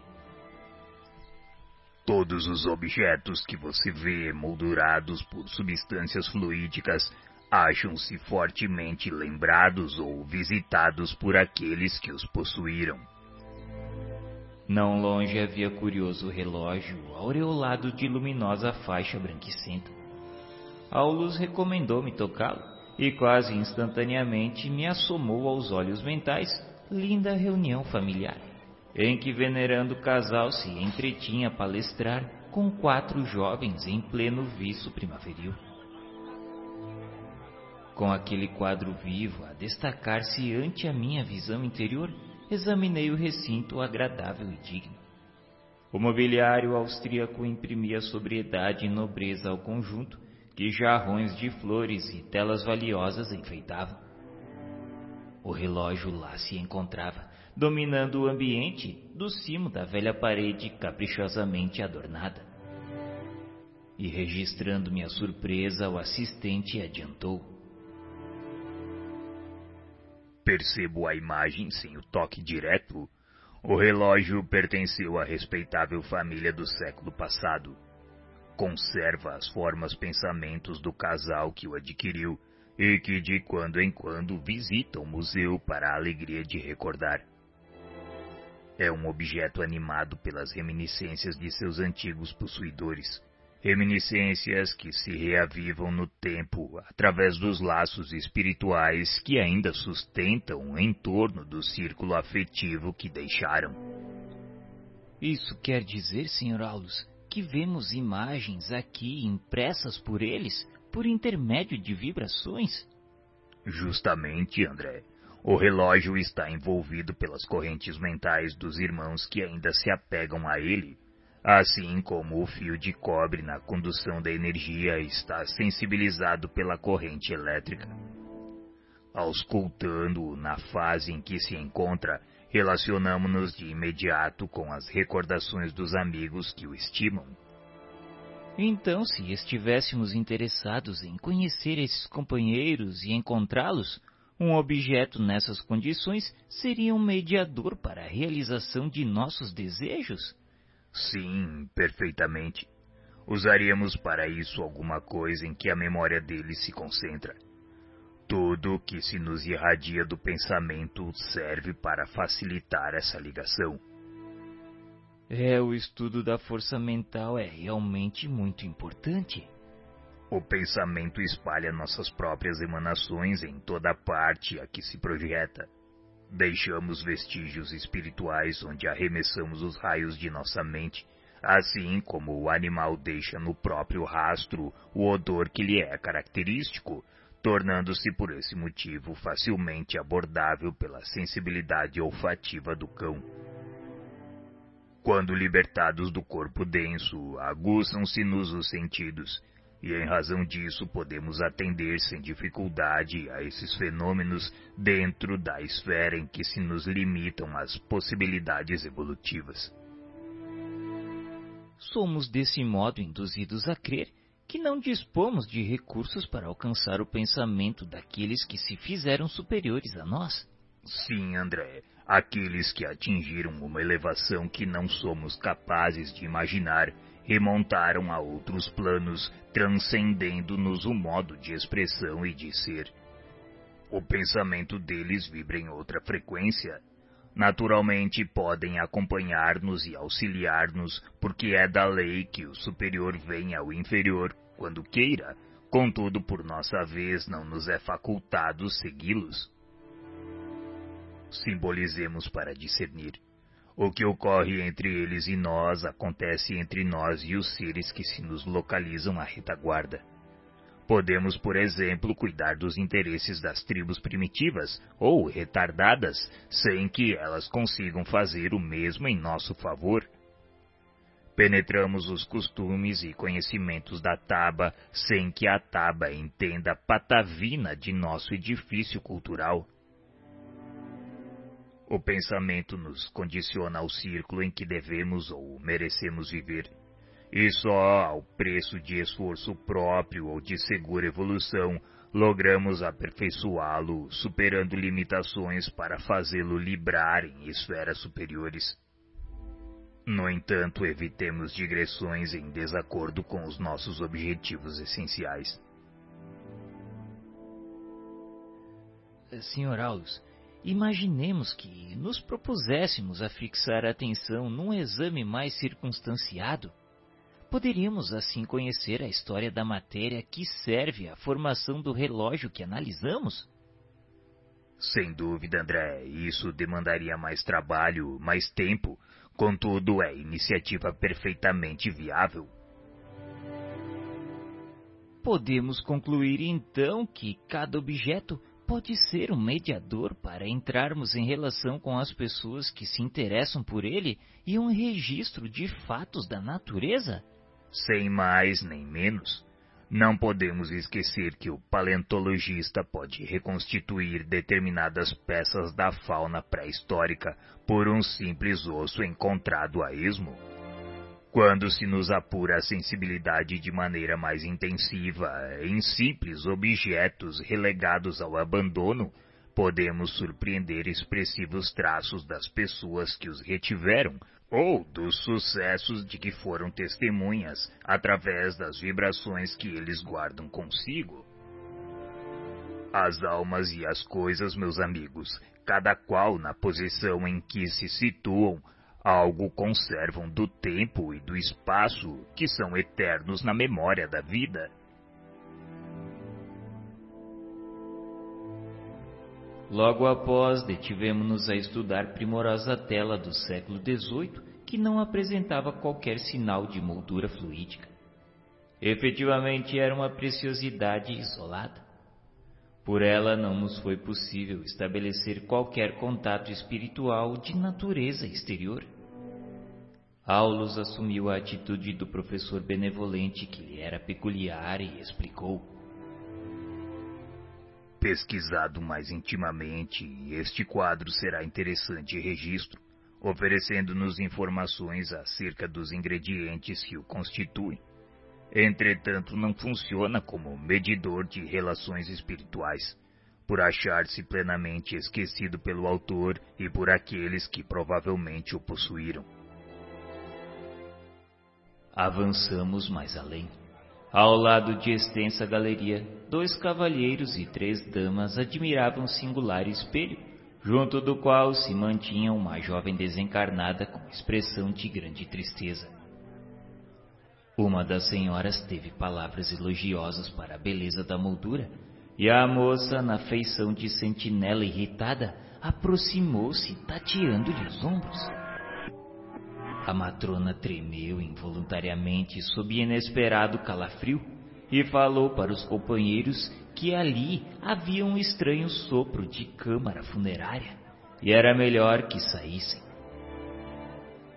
Confiou-se o grupo a manifestações de bom humor e retirou-se, acompanhando-a noutro rumo. E a entidade que não nos assinalava intromissão pareceu-nos contente com a solidão e passou a contemplar o espelho sob estranha fascinação. Aulus acariciou-a de leve, tocou o objeto com atenção e comentou: Vocês anotaram o fenômeno? Do pequeno conjunto de visitantes, a irmã que registrou a aproximação da jovem sob nosso exame é portadora de notável sensibilidade mediúnica. Se educasse as suas forças e sondasse o espelho, entraria em relação imediata com a moça que ainda se apega a ele desvairadamente. Receber-lhe as confidências Reconhecer-lhe o drama íntimo, porque imediatamente lhe assimilaria a onda mental, senhoreando-lhe as imagens. Hilário, incapaz de sofrear a curiosidade que nos esfogueava o cérebro, indagou sobre a moça, que fazia ali naquele túmulo de recordações, por que se interessava com tanta ânsia por um simples espelho sem maior significação o assistente, como quem já esperava por nosso inquérito, respondeu sem pestanejar. Eu toquei o objeto para informar-me.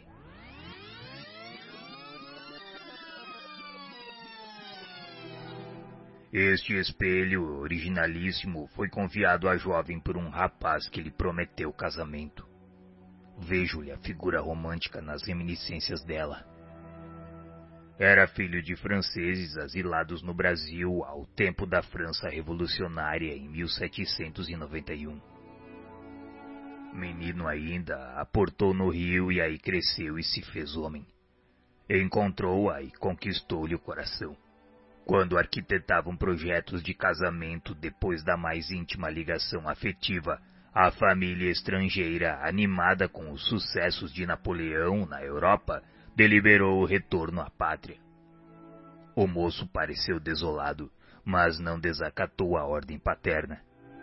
Despediu-se da noiva e lhe implorou guardasse a peça como lembrança até que pudesse voltar e serem então felizes para sempre. Contudo, distraído na França pelos encantos de outra mulher, não mais regressou. Depressa esqueceu responsabilidades e compromissos, tornando-se diferente. A pobrezinha, no entanto, fixou-se na promessa ouvida e continua a esperá-lo. O espelho é o penhor de sua felicidade. Imagino a longa viagem que terá feito no tempo, vigiando-o como sendo propriedade sua, até que a lembrança viesse por fim repousar no museu. Esse assunto, Sr. Aulus, compele-nos a refletir sobre as antigas histórias de joias enfeitiçadas. Sim, a influência não procede das joias, mas sim das forças que as acompanham. Hilário, que meditava a lição maduramente, perguntou o que aconteceria se alguém pudesse adquirir a peça e conduzi-la consigo. De certo, arcaria também com a presença da moça desencarnada. Mas isso seria justo? A vida nunca se engana. É provável que alguém apareça por aqui e se extasie à frente do objeto, disputando-lhe a posse. Mas quem? O moço que empenhou a palavra provocando a fixação mental dessa pobre criatura, ou a mulher que o afastou dos compromissos assumidos. Reencarnados hoje ou amanhã, possivelmente um dia virão até aqui tomando-a por filha ou companheira no resgate do débito contraído. Mas não podemos aceitar a hipótese de a jovem desencarnada ser atraída por algum círculo de cura, desembaraçando-se da perturbação de que é vítima? Sim, isso também é possível. Entretanto, examinada a harmonia da lei, o reencontro do trio é inevitável. Todos os problemas criados por nós não serão resolvidos senão por nós mesmos. A conversação era preciosa, contudo a responsabilidade impelia-nos para diante. De saída, renteamos com o gabinete em que funcionava a direção da casa. Vendo duas cadeiras vagas junto à pequena mesa de trabalho, perguntei com o evidente intuito de completar a lição.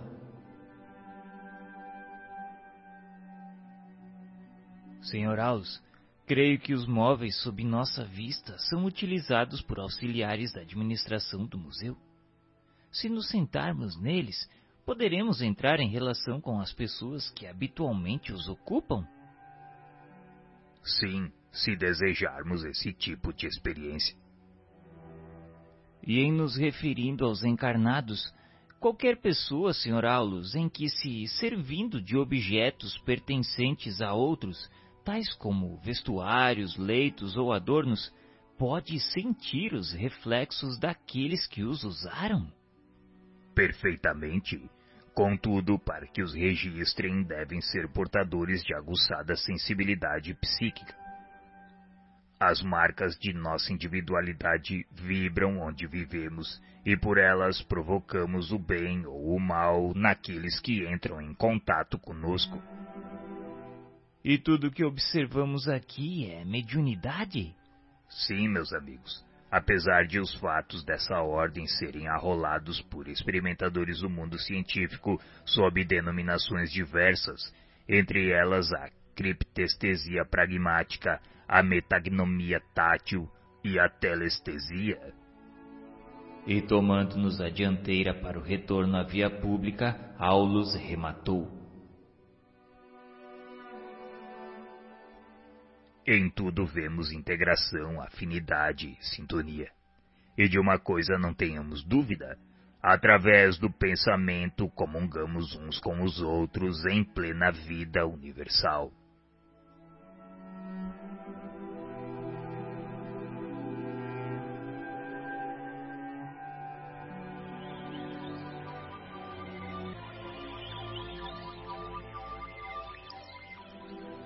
E tudo que observamos aqui é mediunidade? Sim, meus amigos. Apesar de os fatos dessa ordem serem arrolados por experimentadores do mundo científico sob denominações diversas, entre elas a criptestesia pragmática, a metagnomia tátil e a telestesia. E tomando-nos a dianteira para o retorno à via pública, Aulus rematou. Em tudo vemos integração, afinidade, sintonia. E de uma coisa não tenhamos dúvida: Através do pensamento, comungamos uns com os outros em plena vida universal.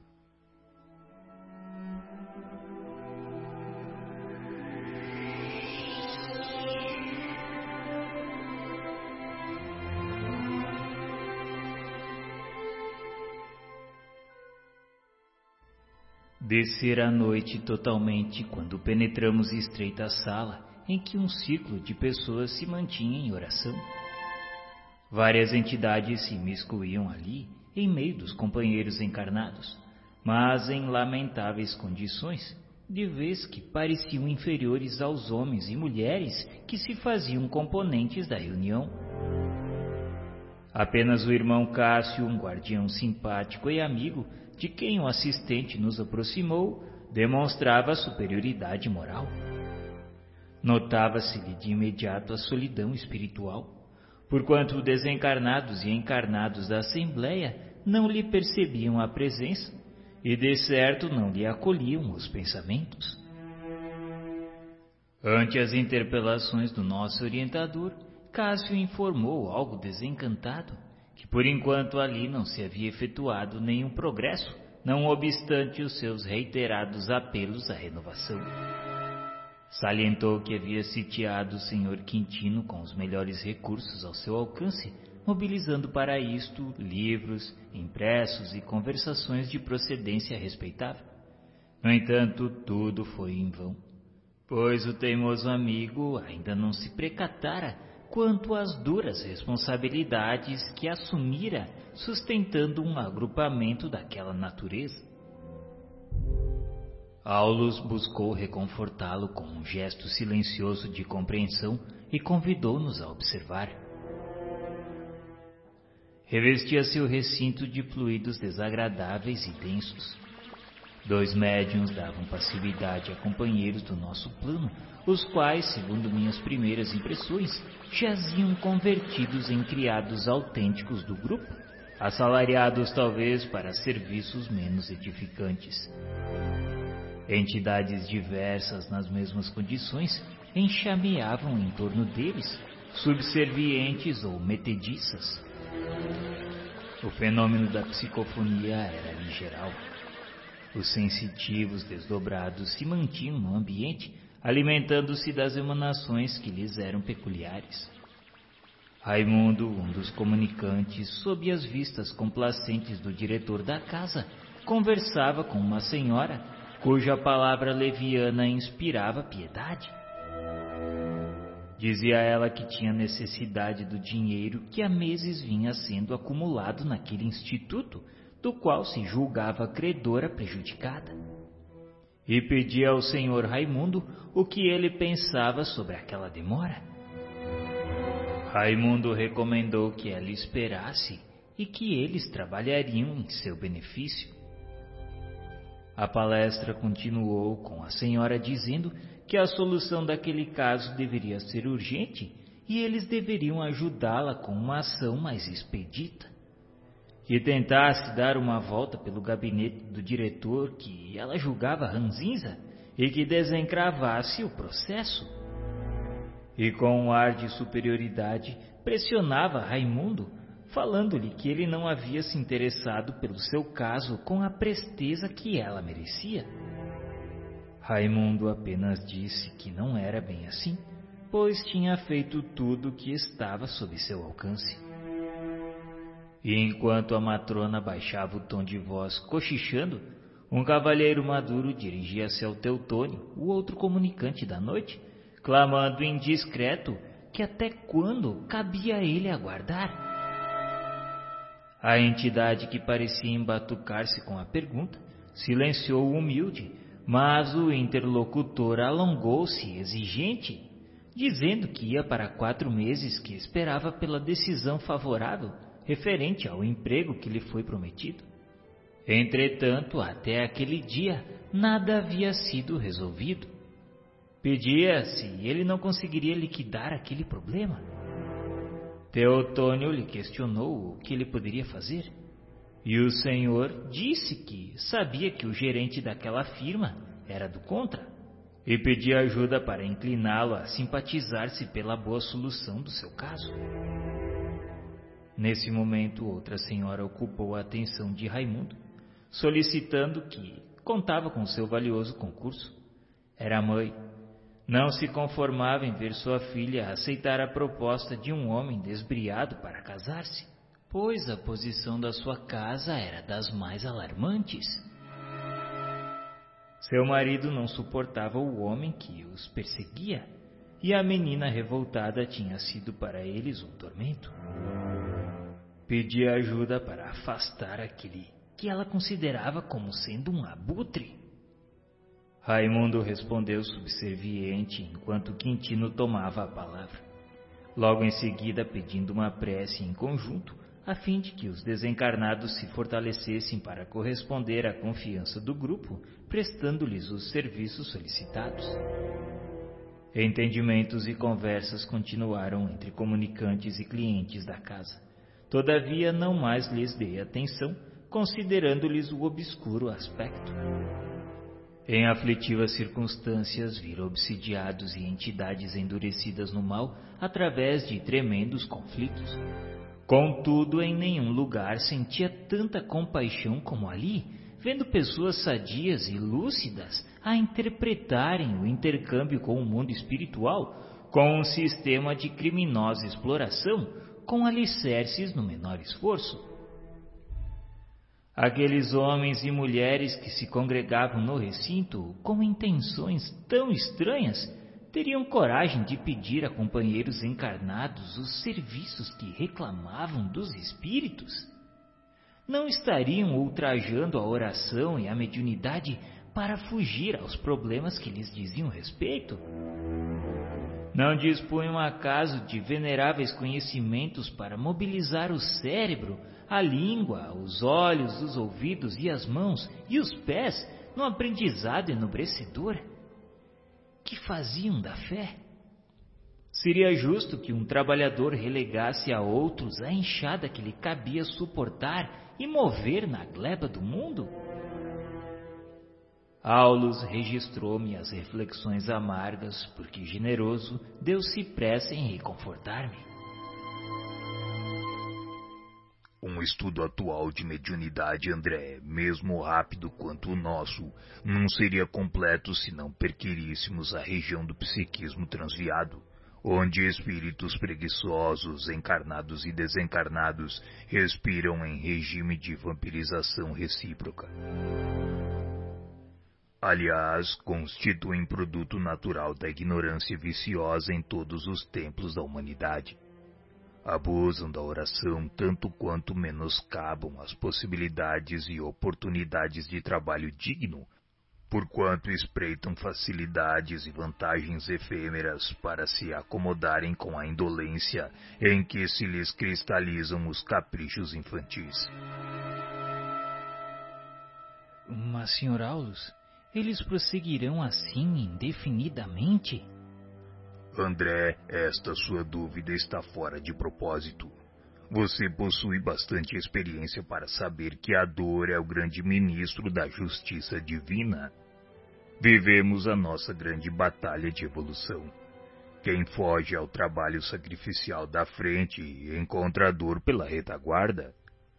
O espírito pode confiar-se à inação, mobilizando delituosamente a vontade, Contudo, lá vem um dia a tormenta, compelindo-o a agitar-se e a mover-se para entender os impositivos do progresso com mais segurança. Não adianta fugir da eternidade, porque o tempo, benfeitor do trabalho, é também o verdugo da inércia.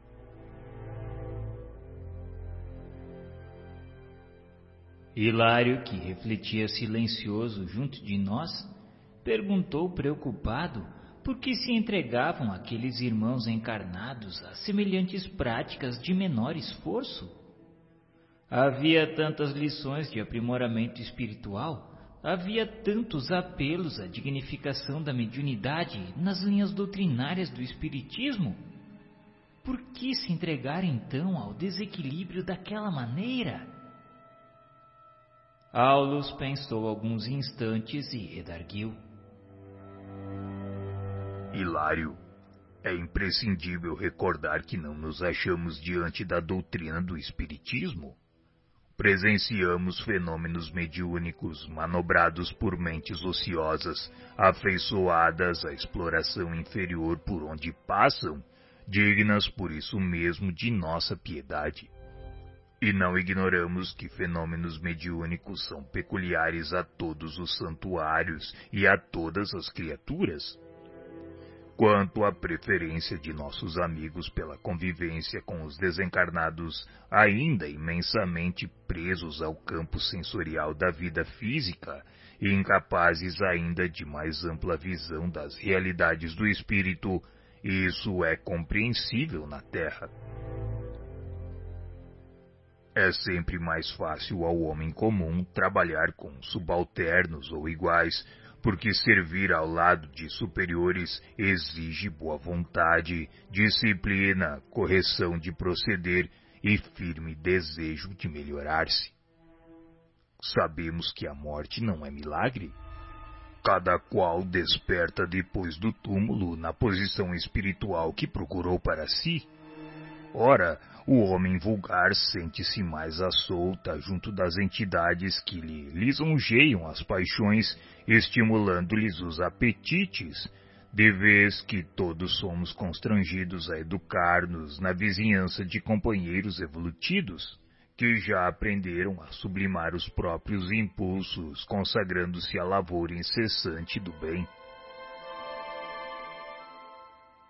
Mas não será isso um abuso do homem encarnado? Não será crime parasitar os desencarnados de condição inferior? Isso não parece dúvida, André. E esse delito ficará impune, senhor Aulus? Não se preocupem demasiado.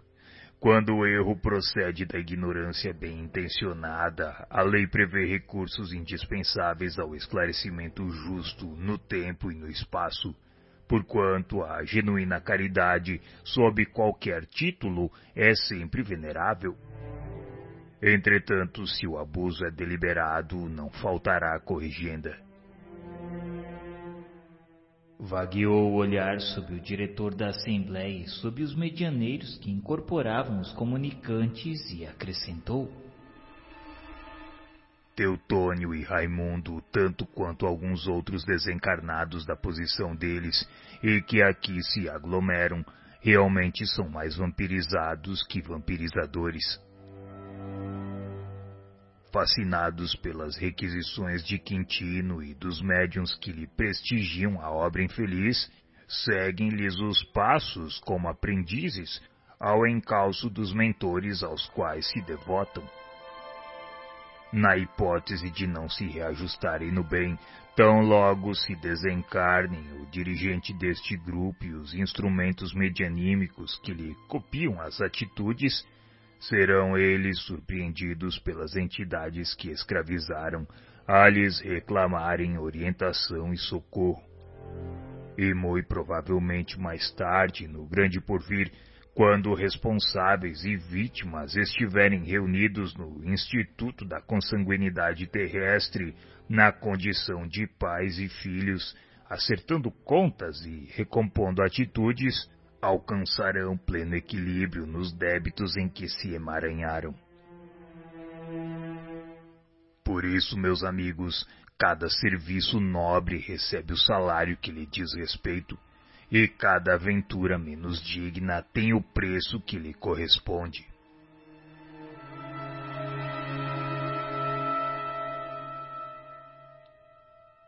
Ante a nossa admiração silenciosa, o assistente concluiu.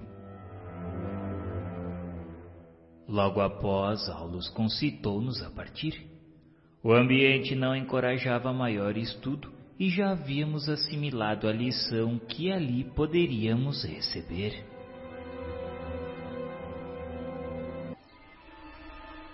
Teutônio e Raimundo, tanto quanto alguns outros desencarnados da posição deles e que aqui se aglomeram, realmente são mais vampirizados que vampirizadores fascinados pelas requisições de Quintino e dos médiuns que lhe prestigiam a obra infeliz, seguem-lhes os passos como aprendizes ao encalço dos mentores aos quais se devotam. Na hipótese de não se reajustarem no bem, tão logo se desencarnem o dirigente deste grupo e os instrumentos medianímicos que lhe copiam as atitudes, serão eles surpreendidos pelas entidades que escravizaram a lhes reclamarem orientação e socorro.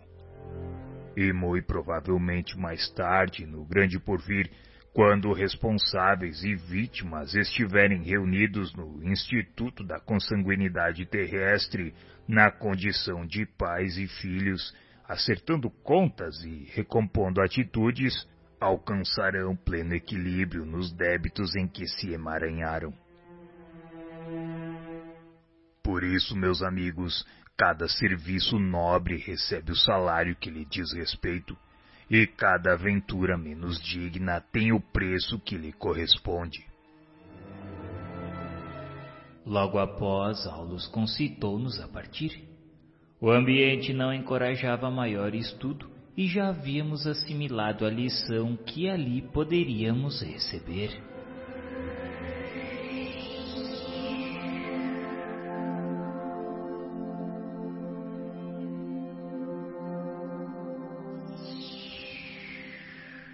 Vinte horas haviam soado no relógio terrestre quando entramos em acanhado apartamento, no qual se realizariam trabalhos de materialização.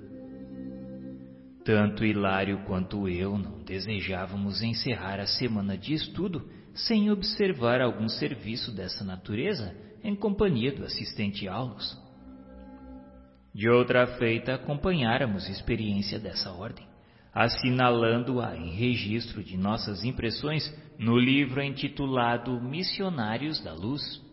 Contudo, os ensinamentos de Aulus eram sempre expressivos e valiosos pelos fundamentos morais de que se revestiam. E suspirei pelo instante de ouvi-lo discorrer sobre os fenômenos físicos que nos propunhamos analisar. O recinto destinado aos trabalhos constituía-se de duas peças, uma sala de estar ligada à estreita câmara de dormir.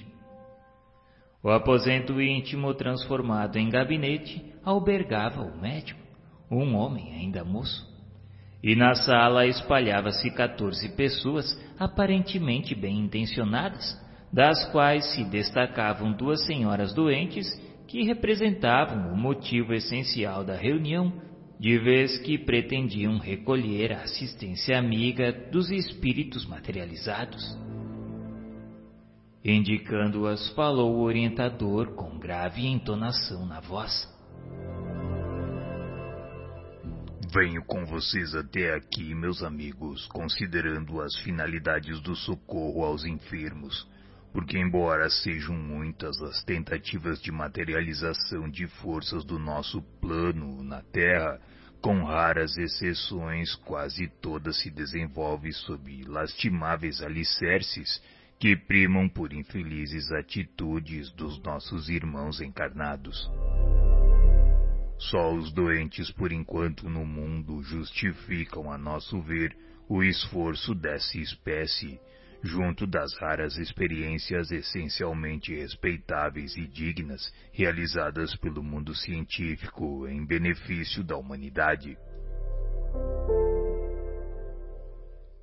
Quiséramos alongar o entendimento. No entanto, renteando conosco, diversos obreiros iam e vinham, dando a perceber o início dos trabalhos daquela noite. A higienização processava-se ativa.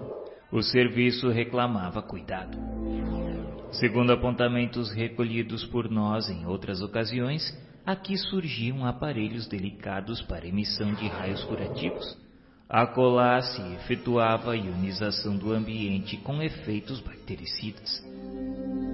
Alguns encarnados, como habitualmente acontece, não tomavam a sério as responsabilidades do assunto e traziam consigo emanações tóxicas oriundas do abuso de nicotina, carne e aperitivos, além das formas pensamentos menos adequadas à tarefa que o grupo deveria realizar. Atento ao estudo, Aulus recomendou-nos centralizar a atenção no gabinete do médium. Obedecemos. Ao redor, laboriosa atividade seguia adiante.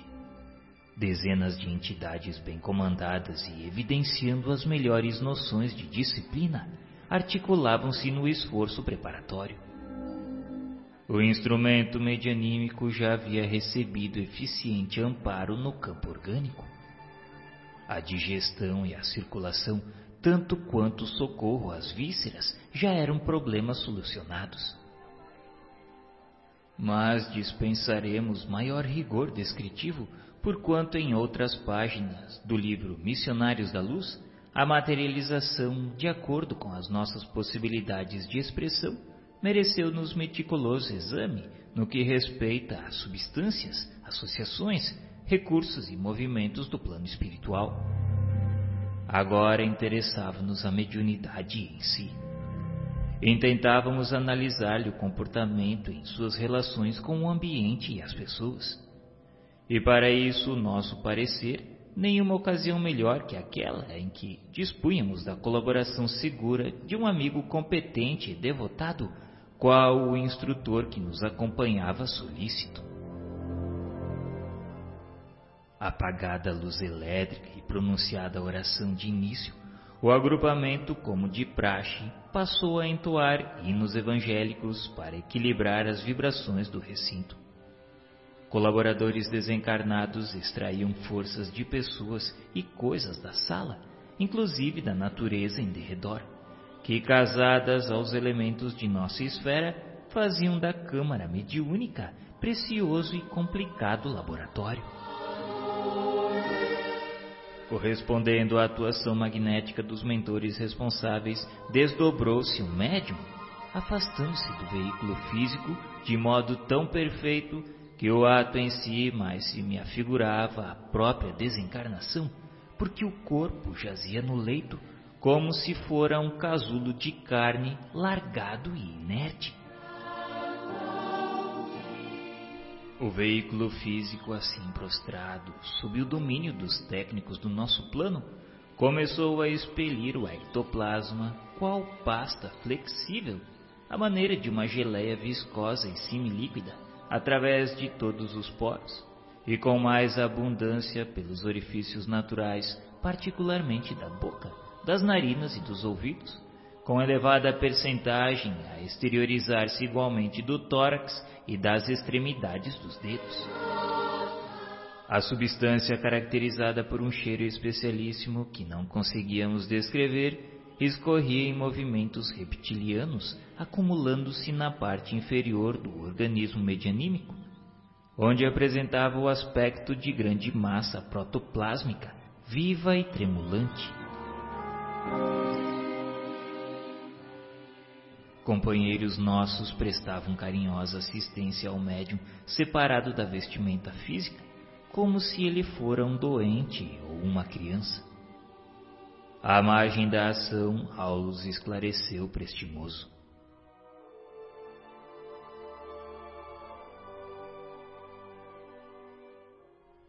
O ectoplasma está em si tão associado ao pensamento do médium quanto as forças do filho em formação se encontram ligadas à mente materna. Em razão disso, toda cautela é indispensável na assistência ao medianeiro. Senhor Aulus, tal cuidado decorre da possibilidade de inconveniente intervenção do médium nos trabalhos? Exatamente, André. Se pudéssemos contar com mais ampla educação do instrumento, de certo menos teríamos a temer, de vez que a própria individualidade do servidor colaboraria junto de nós, evitando-nos preocupações e contratempos prováveis. A materialização de criaturas e objetos de nosso plano, para ser mais perfeita, exige mais segura desmaterialização do médium e dos companheiros encarnados que o assistem, porque por mais nos consagremos aos trabalhos dessa ordem, estamos subordinados à cooperação dos amigos terrestres, assim como a água, por mais pura, permanece submetida às qualidades felizes ou infelizes do canal por onde se escoa. Isso nos deixa entrever que o pensamento mediúnico pode influir nas formas materializadas, mesmo quando essas formas se encontrem sob rigoroso controle de amigos da nossa esfera. Perfeitamente, André. Ainda quando o médium não consiga senhoreá-las de todo, pode perturbar-lhes a formação e a projeção, prejudicando-nos consequentemente o serviço. Daí o impositivo da completa isenção de ânimo por parte de quantos se devotam a semelhantes realizações. As faculdades de materialização desse modo não traduzem privilégio para os seus portadores? De modo algum. O próprio verbo referente ao assunto em sentido literal não encoraja qualquer interpretação em desacordo com a verdade. Materializar significa corporificar. Ora, considerando-se que mediunidade não traduz sublimação e sim meio de serviço, e reconhecendo ainda que a morte não purifica de imediato aquele que se encontra impuro, como atribuir santidade a médiuns da terra ou comunicantes do além pelo simples fato de modelarem formas passageiras entre dois planos? Então essa força? Essa força materializante é como as outras, manipuladas em nossas tarefas de intercâmbio. Independe do caráter e das qualidades morais daqueles que a possuem, constituindo emanações do mundo psicofísico, das quais o citoplasma é uma das fontes de origem. Em alguns raros indivíduos encontramos semelhantes energias com mais alta percentagem de exteriorização. Contudo, sabemos que ela será de futuro mais abundante e mais facilmente abordável quando a coletividade humana atingir mais elevado grau de maturação. Até lá, desse modo. Até lá, utilizar-nos-emos dessas possibilidades como quem aproveita um fruto ainda verde em circunstâncias especiais da vida, suportando, porém, o assédio de mil surpresas desagradáveis ao recolhê-lo, de vez que, em experiências como esta, submetemo-nos a certas interferências mediúnicas indesejáveis, tanto quanto a influências menos edificantes de companheiros encarnados francamente inaptos para os serviços dessa espécie.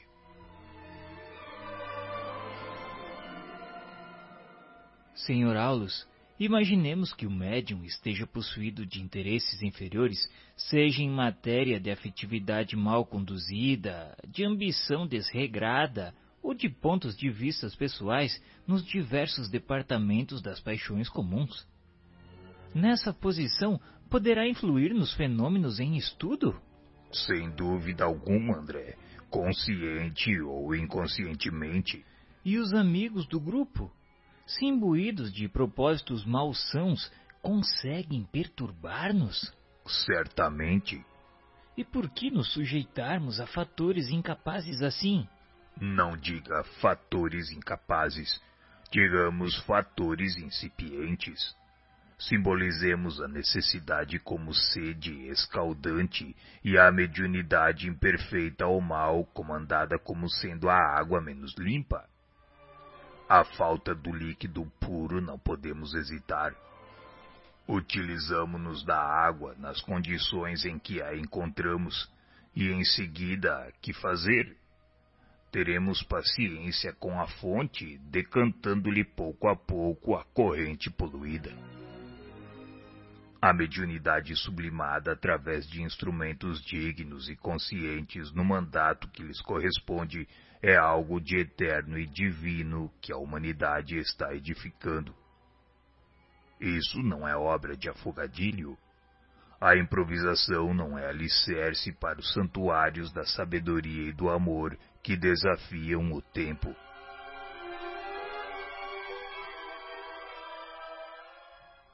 Hilário e eu sorrimos encantados com aquele monumento de compreensão e tolerância.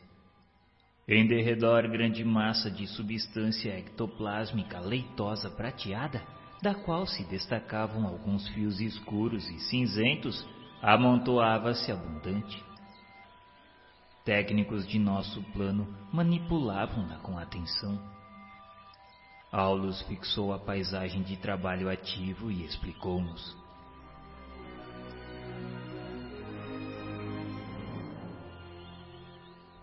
Aí, meus amigos, temos o material leve e plástico de que necessitamos para a materialização. Podemos dividi-los em três elementos essenciais em nossas rápidas noções de serviço, a saber, fluidos A, representando as forças superiores e sutis de nossa esfera, fluidos B, definindo os recursos do médium e dos companheiros que o assistem, e fluidos C, constituindo energias tomadas da natureza terrestre. Os fluidos A podem ser o mais puro e os fluidos C podem ser os mais dóceis. No entanto, os fluidos B, nascidos da atuação dos companheiros encarnados e, muito notadamente, do médium, são capazes de estragar-nos os mais nobres projetos. Nos círculos, aliás raríssimos, em que os elementos A encontram segura colaboração das energias B, a materialização de ordem elevada assume os mais altos característicos, raiando pela sublimidade dos fenômenos. Contudo, onde predominam os elementos B, nosso concurso é consideravelmente reduzido, porquanto nossas maiores possibilidades passam a ser canalizadas na dependência das forças inferiores do nosso plano, que, afinadas aos potenciais dos irmãos encarnados, podem senhorear-lhe os recursos, invadindo-lhes o campo de ação e inclinando-lhes as experiências psíquicas no rumo de lastimáveis desastres.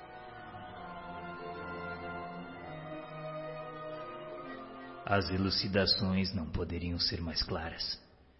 Disponhamos-nos a prosseguir no entendimento, todavia Garcês, um dos técnicos espirituais do serviço, veio até nós invocando o auxílio magnético de Aulus.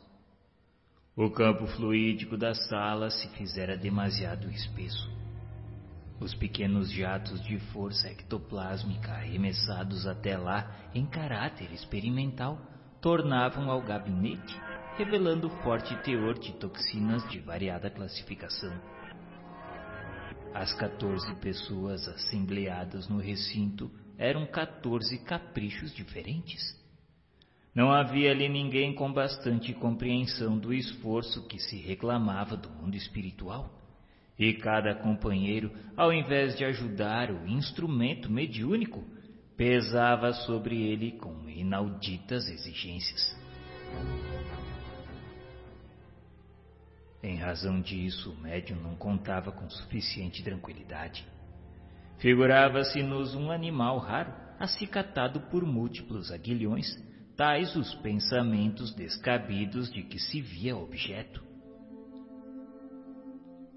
Aulus, preocupado, falou que, de acordo com aquelas atitudes dos encarnados, a materialização de ordem superior não seria atingida. E Garcês, um tanto desapontado, confirmou as suas suspeitas. Não seria possível, pois teriam ali somente o médium desdobrado incorporando a nossa enfermeira para o socorro das irmãs doentes e nada mais.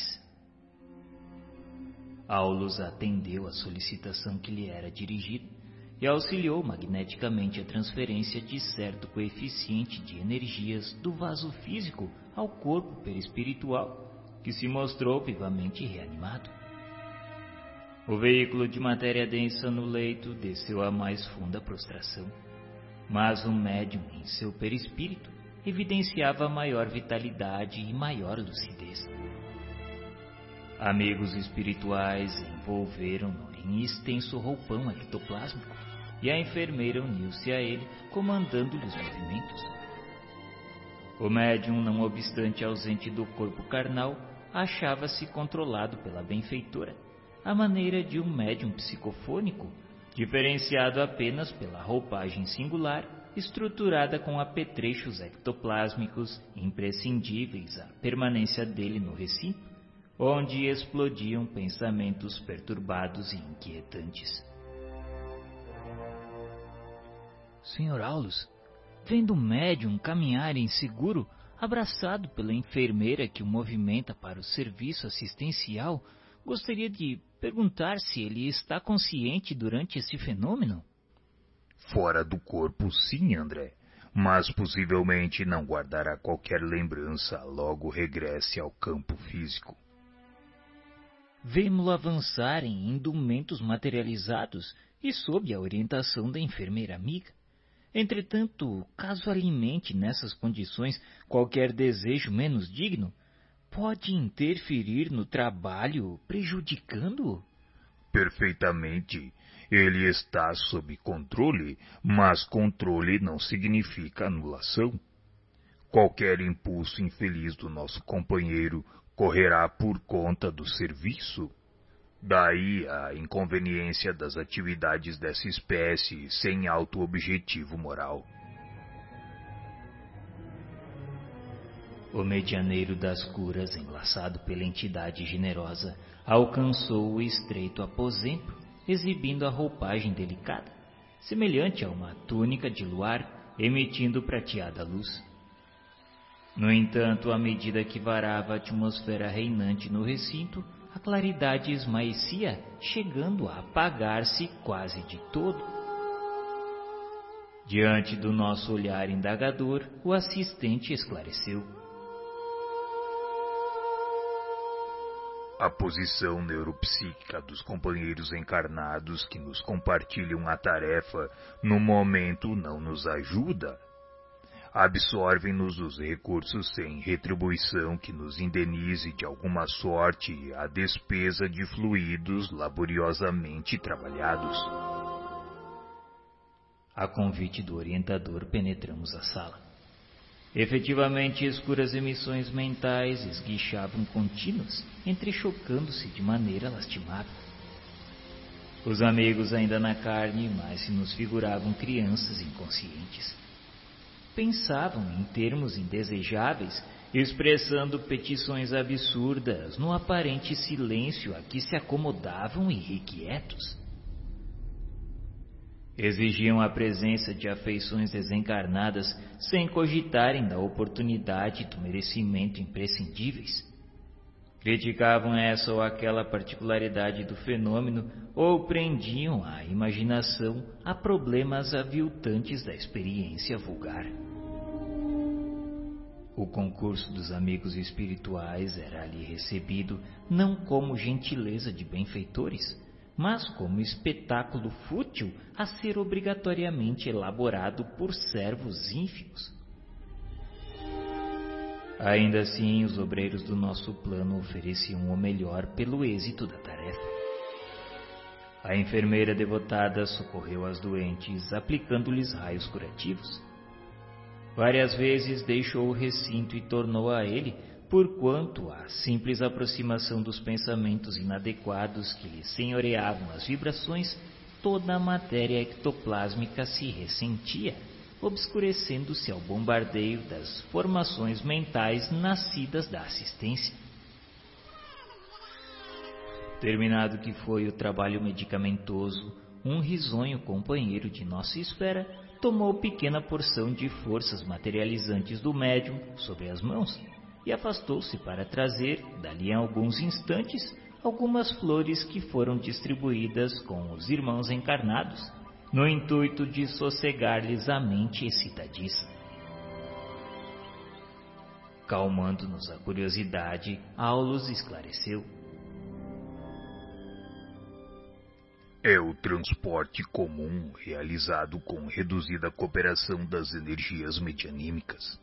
E este nosso amigo apenas tomou diminuta quantidade de forças ectoplásmicas, formando somente pequeninas cristalizações superficiais do polegar e do indicador em ambas as mãos, a fim de colher as flores e trazê-las até nós. É importante observar a facilidade com que a energia ectoplásmica atravessa a matéria densa, porque o nosso companheiro, usando-a nos dedos, não encontrou qualquer obstáculo na transposição da parede. Sim, o elemento sob nossa vista é extremamente sutil e, aderindo ao nosso modo de ser, adquire renovada feição dinâmica. E se fosse o médium o objeto de transporte? Transpassaria a barreira nas mesmas circunstâncias? Perfeitamente, desde que esteja mantido sob nosso controle e intimamente associado às nossas forças porque dispomos entre nós de técnicos bastante competentes para desmaterializar os elementos físicos e reconstituí-los de imediato, cônscios da responsabilidade que assumem. Vocês não podem esquecer que as flores transpuseram o tapume de alvenaria, penetrando aqui com semelhante auxílio. De idêntica maneira, caso encontrássemos utilidade num lance dessa natureza, o instrumento que nos serve de base ao trabalho poderia ser removido para o exterior com a mesma facilidade. As cidadelas atômicas em qualquer construção da forma física não são fortalezas maciças, qual acontece em nossa própria esfera de ação. O espaço persiste em todas as formações e através dele os elementos se interpenetram. Chegará o dia, meus amigos, em que a ciência dos homens poderá reintegrar as unidades e as constituições atômicas com a segurança dentro da qual vai aprendendo a desintegrá-las. Logo após, os amigos presentes, sempre interessados em acordar os irmãos encarnados para as realidades do espírito, acomodaram o médium, religando-o ao corpo carnal. O rapaz esfregou o rosto estremunhado, contudo, sob a atuação de passes calmantes, arrojou-se de novo à hipnose profunda. Forças ectoplásmicas recomeçaram a surgir das narinas e dos ouvidos, revitalizadas e abundantes. Alguns companheiros passaram a compartimento vizinho, seguidos por nós. Nesse aposento, sobre pequeno fogão elétrico, grande balde de parafina fervente requisitava-nos a atenção. Um amigo de semblante simpático cobriu a destra com uma pasta dúctil que manava fartamente do médium e materializou-a com perfeição, mergulhando-a logo após na parafina superaquecida, deixando aos componentes da reunião o primoroso molde como lembrança. Uma jovem que nos saudou cordial trabalhou igualmente o ectoplasma, modelando três flores que, submersas no vaso, ficaram depois em mesa próxima para os assistentes, à guisa de doce recordação daquela noite de tolerância e carinho. Afeiçoados da casa trouxeram do exterior diversas conchas marinhas, em que se viam delicados perfumes que se volatizaram no recinto em vagas deliciosas. Reparando que os tarefeiros espirituais submetiam o instrumento medianímico a complicadas operações magnéticas, através das quais a substância materializante era restituída ao corpo físico inteiramente purificada, crevamos o instrutor de questões e perguntas. Realmente todas as pessoas na Terra possuíam consigo a energia que examinávamos? Seria lícito esperar no futuro mais amplas manifestações dela? Essa força era invariavelmente influenciável ou em alguma circunstância conseguia organizar-se por si? Aulus deixou aos demais obreiros as medidas atinentes à fase terminal dos trabalhos e nos elucidou. O ectoplasma está situado entre a matéria densa e a matéria perispirítica, assim como um produto de emanações da alma pelo filtro do corpo, e é recurso peculiar não somente ao homem, mas a todas as formas da natureza. Em certas organizações fisiológicas especiais da raça humana, comparece em maiores proporções e em relativa madureza para a manifestação necessária aos efeitos físicos que analisamos.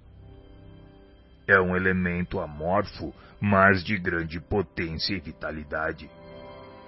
Pode ser comparado à genuína massa protoplasmática, sendo extremamente sensível animado de princípios criativos que funcionam como condutores de eletricidade e magnetismo, mas que se subordinam invariavelmente ao pensamento e à vontade do médium que os exterioriza, ou dos espíritos desencarnados ou não, que sintonizam com a mente mediúnica, senhoreando-lhe o modo de ser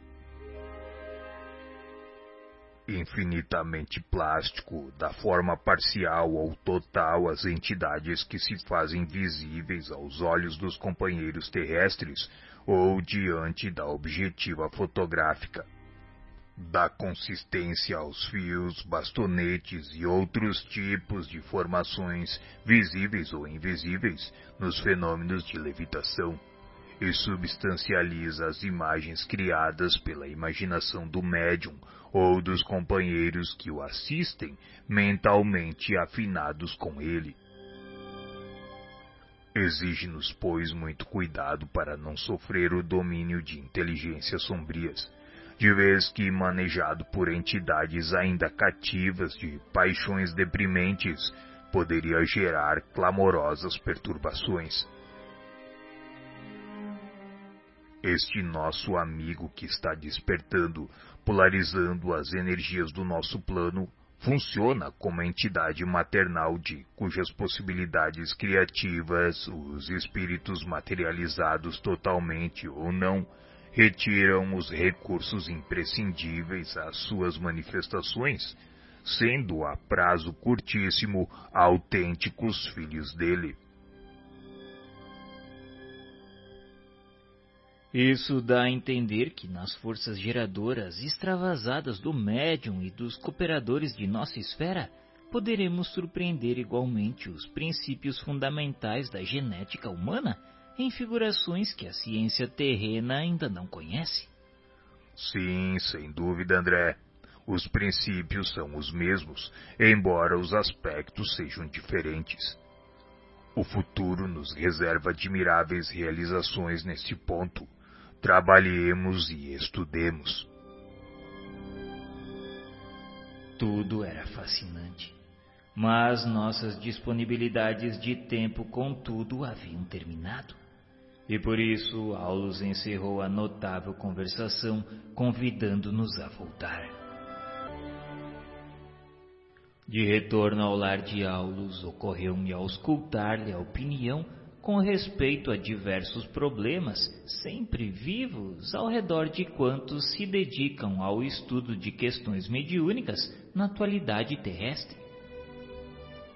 Em companhia do orientador havíamos tocado de relance, mas seguramente palpitante material que nos facultara excelente curso educativo examináramos de perto, entre encarnados e desencarnados, a assimilação de correntes mentais, a psicofonia, a possessão, o desdobramento, a clarividência, a clareaudiência, as forças curativas, a telepatia, a psicometria e a materialização, além de alguns dos temas de importância central da mediunidade, como sejam o poder da prece, a fixação mental, a imersão do subconsciente, a licantropia, a obsessão, a fascinação, a lei de causa e efeito, o desdobramento no leito de morte e as energias viciadas, tudo isso sem necessidade de recurso a complicações terminológicas.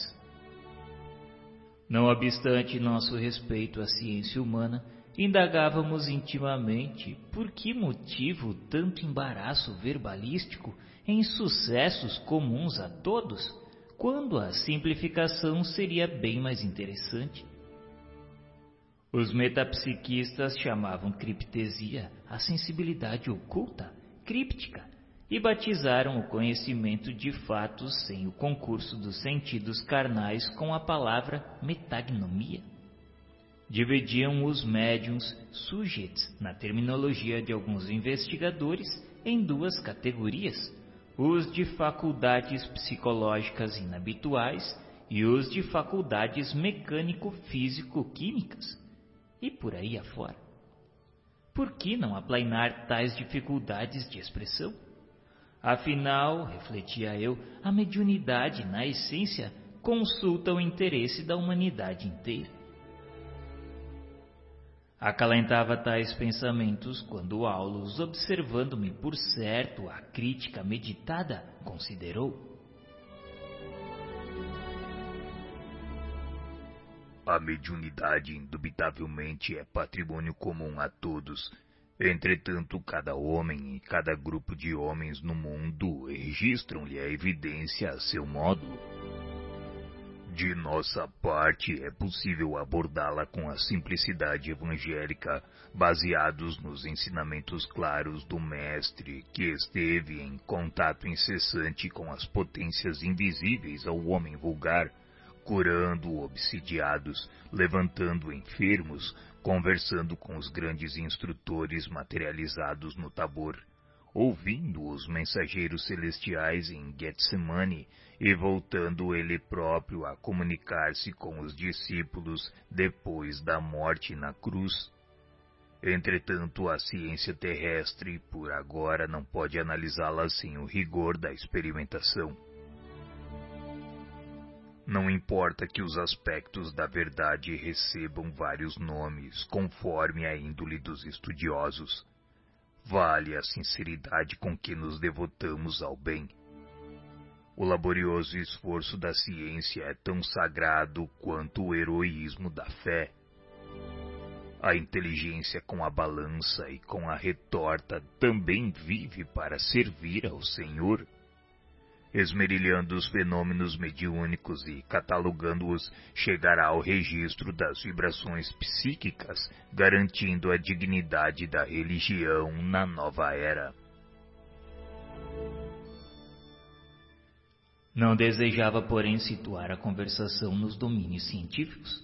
Nosso aprendizado atingia o marco final Aquela era a última noite em que podíamos desfrutar a sábia companhia do orientador e propunha-me ouvi-lo quanto à mediunidade em si.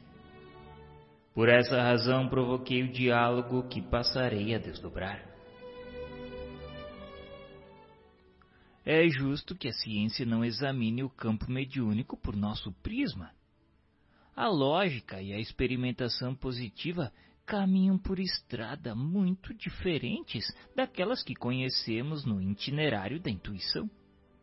No entanto, nas próprias correntes do espiritualismo, vemos a mediunidade atormentada pelas mais diversas interpretações. O que pretende você dizer, André?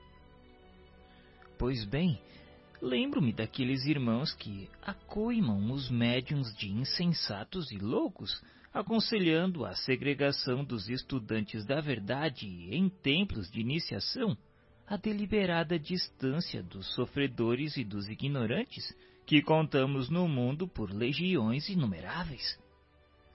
Ah, sim. O santuário de iniciação religiosa, qualquer que seja, é para nós venerável como posto avançado de distribuição da luz espiritual Entretanto, os que fogem dentro dele à lei da cooperação isolam-se na torre de marfim do orgulho que lhes é próprio, fixando-se em discussões brilhantes e estéreis. Tais companheiros assemelham-se a viajantes agrupados em perigosa ilha de repouso, enquanto os nautas corajosos do bem suam e sofrem na descoberta de rotas seguras para o continente da fraternidade e da paz. Descansam sob o arvoredo, confortados pela caça abundante, pela água refrescante, pesquisando a grandeza do céu ou filosofando sem proveito, mas sempre chega um dia em que a maré brava lhes invade o provisório domicílio, arrebatando-os ao mar alto para que recomecem a experiência que lhes é necessária. Muitos estudiosos da nossa esfera de realização no mundo asseveram que será lícito cultivar tão somente o convívio com os gênios superiores da espiritualidade, relegando as manifestações mediúnicas vulgares à fossa da obsessão e da enfermidade, que, na opinião deles, devem ser entregues a si mesmas sem qualquer atenção de nossa parte. Isso é comodismo sob o rótulo de cultura, André. Não podemos negar que a obsessão seja moléstia da mente, contudo, poderá a medicina curar alguém à força de usar o esquecimento do dever que lhe cabe?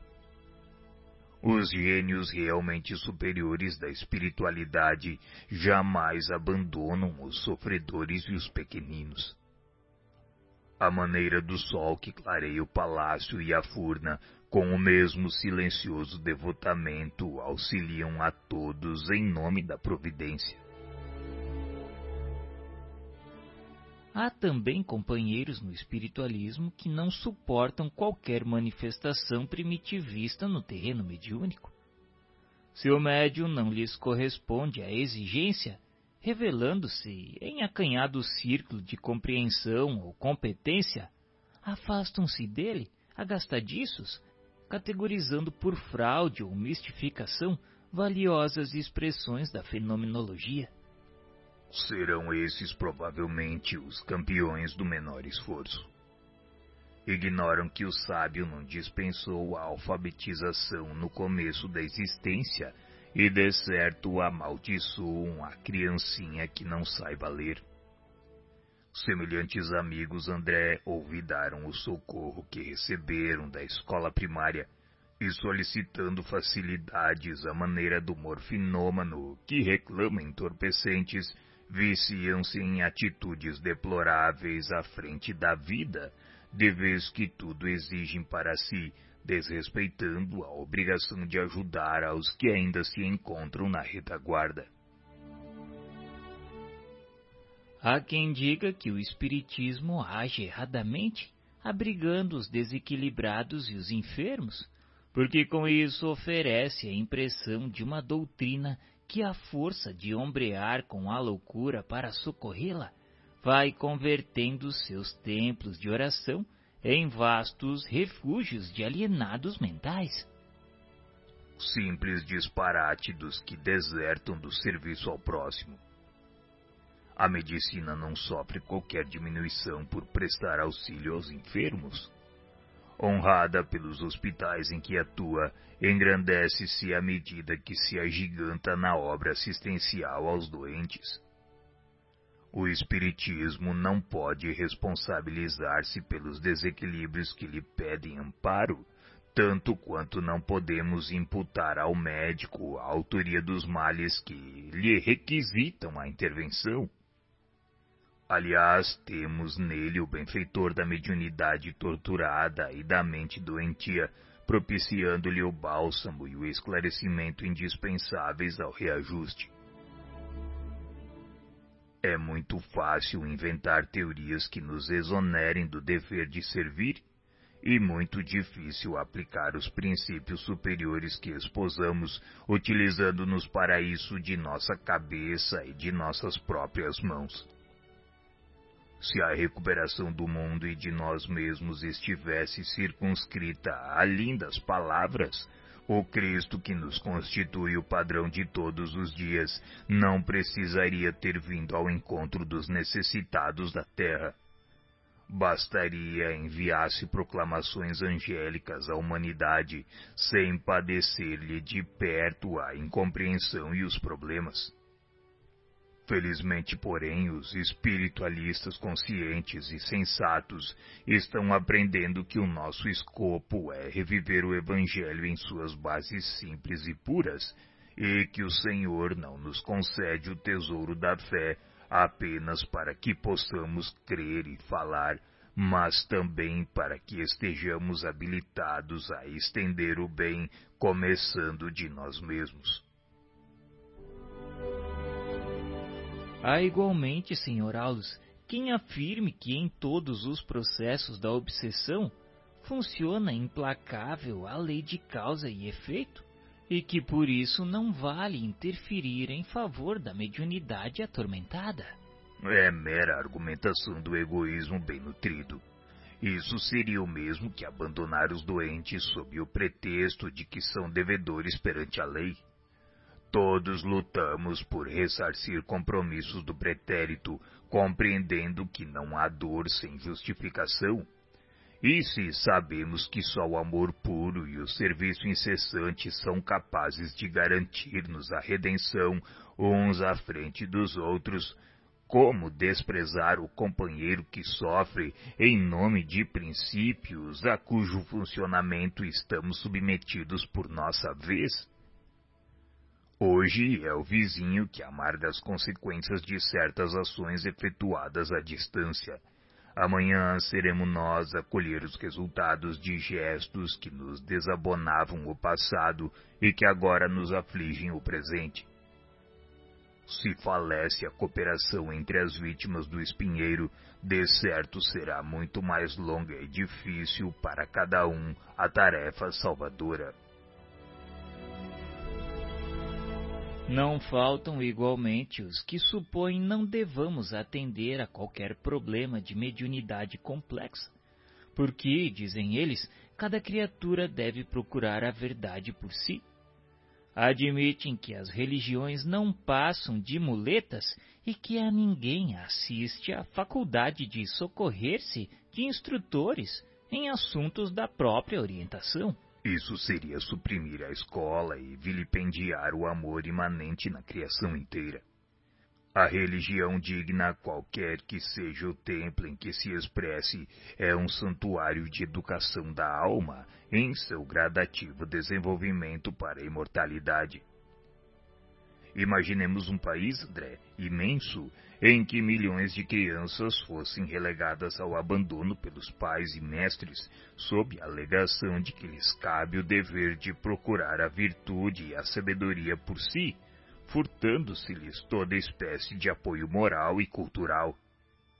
Imaginemos também um campo enorme superlotado de enfermos, aos quais eminentes médicos recomendassem procurar a saúde por si mesmos, confiando-os à própria sorte.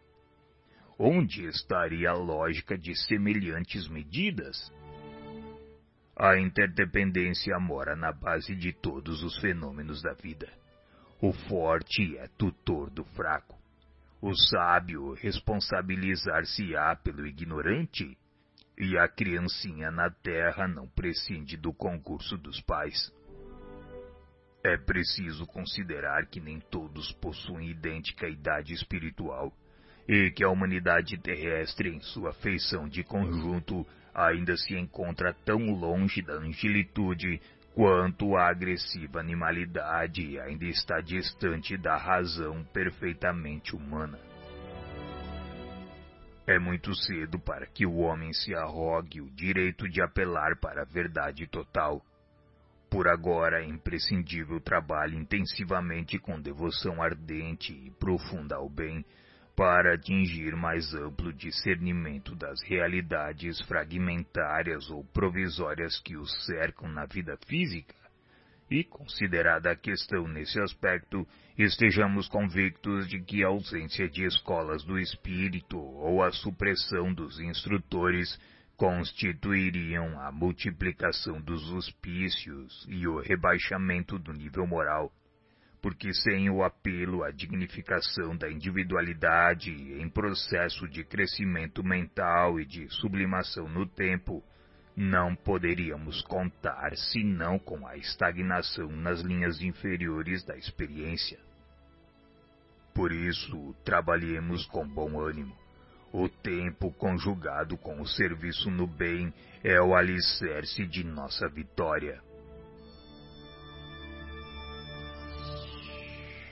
Havíamos, contudo, atingido o fim da viagem. O lar santuário em que o assistente residia levantava-se agora ao nosso olhar. No dia imediato, Aulus deveria partir no rumo de elevada missão à distância. Por isso, prometeu-nos o abraço de adeus para a manhã seguinte.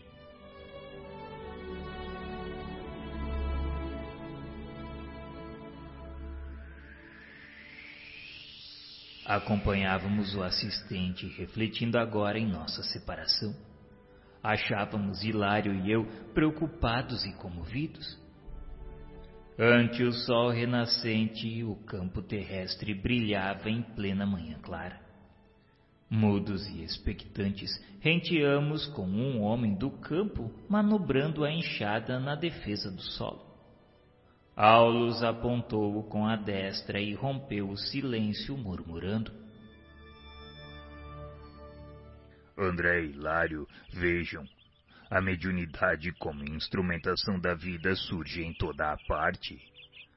O lavrador é o médium da colheita, a planta é o médium da frutificação e a flor é o médium do perfume. Em todos os lugares damos e recebemos, filtrando os recursos que nos cercam e moldando-lhes a manifestação segundo as nossas possibilidades.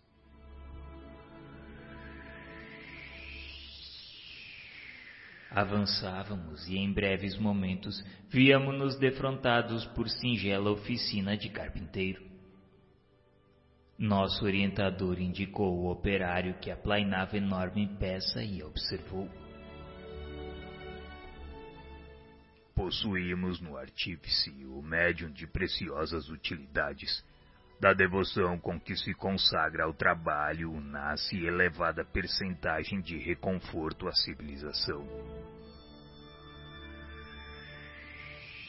Não longe, surpreendemos pequena marmoraria, à porta da qual um jovem envergava o escopro, ferindo a pedra. Eis o escultor, o médium da obra-prima. A arte é a mediunidade do belo, em cujas realizações encontramos as sublimes visões do futuro que nos é reservado.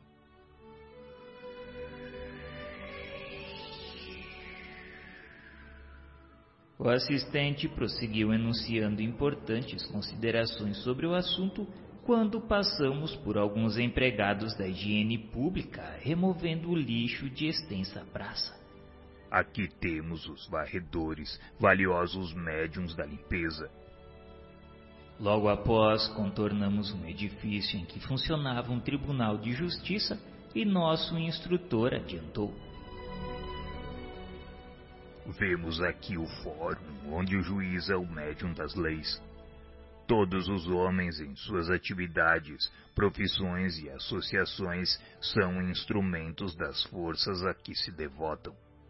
Produzem de conformidade com os ideais superiores ou inferiores em que se inspiram, atraindo os elementos invisíveis que os rodeiam conforme a natureza dos sentimentos e ideias de que se nutrem.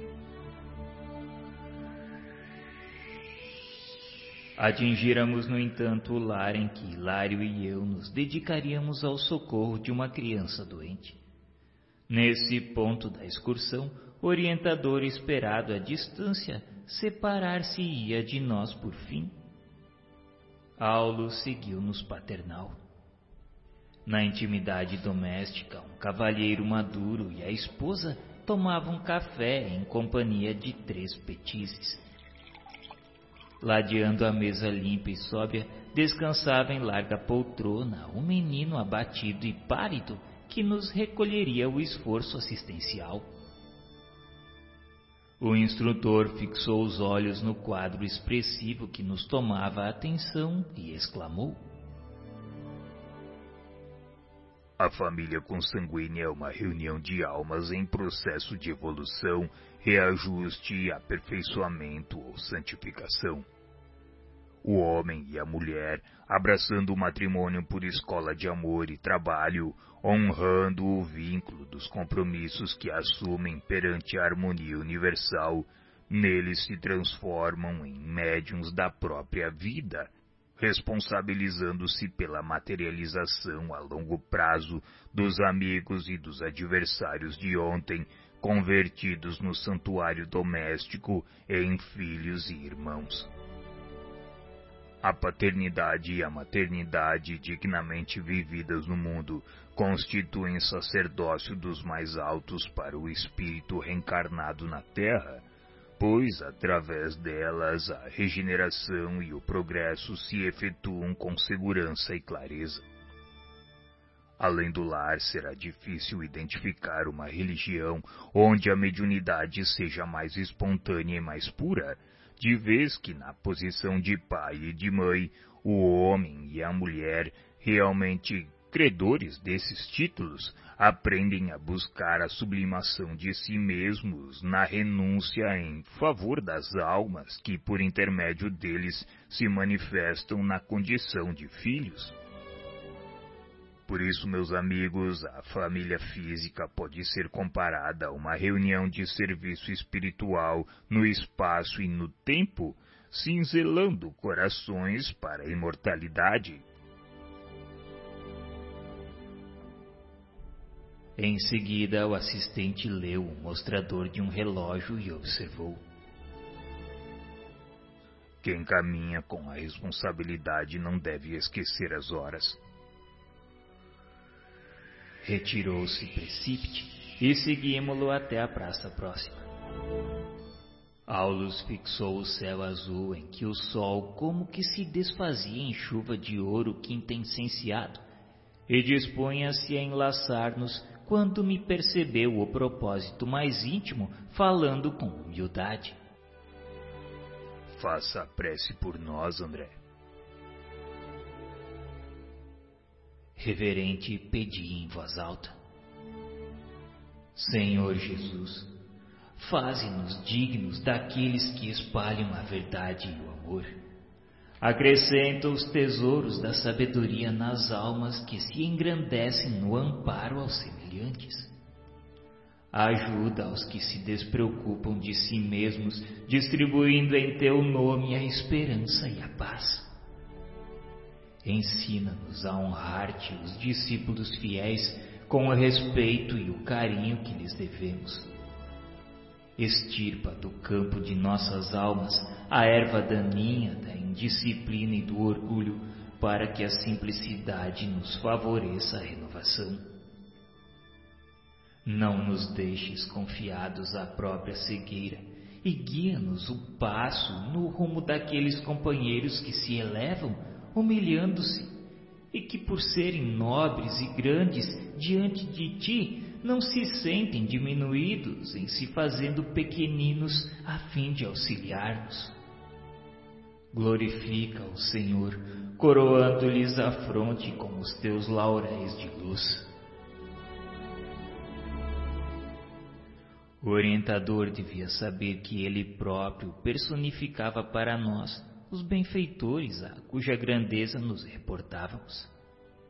Entretanto, não ousei pronunciar-lhe o nome, tal a veneração que nos merecia. Terminada a oração, fitei-o de olhos úmidos. Aulus não disse uma palavra. Revestido de radiações luminescentes, dando-nos a entender que se despedia de nós igualmente em prece, recolheu-nos num só abraço e partiu. A maneira de crianças, Hilário e eu, em pranto mudo de reconhecimento, contemplamo-lo até que se lhe apagou o vulto ao longe. Lembramo-nos então do trabalho que nos aguardava e louvando o serviço que em toda parte é a nossa bênção, passamos a socorrer a criança enferma como quem se incorporava ao grande futuro.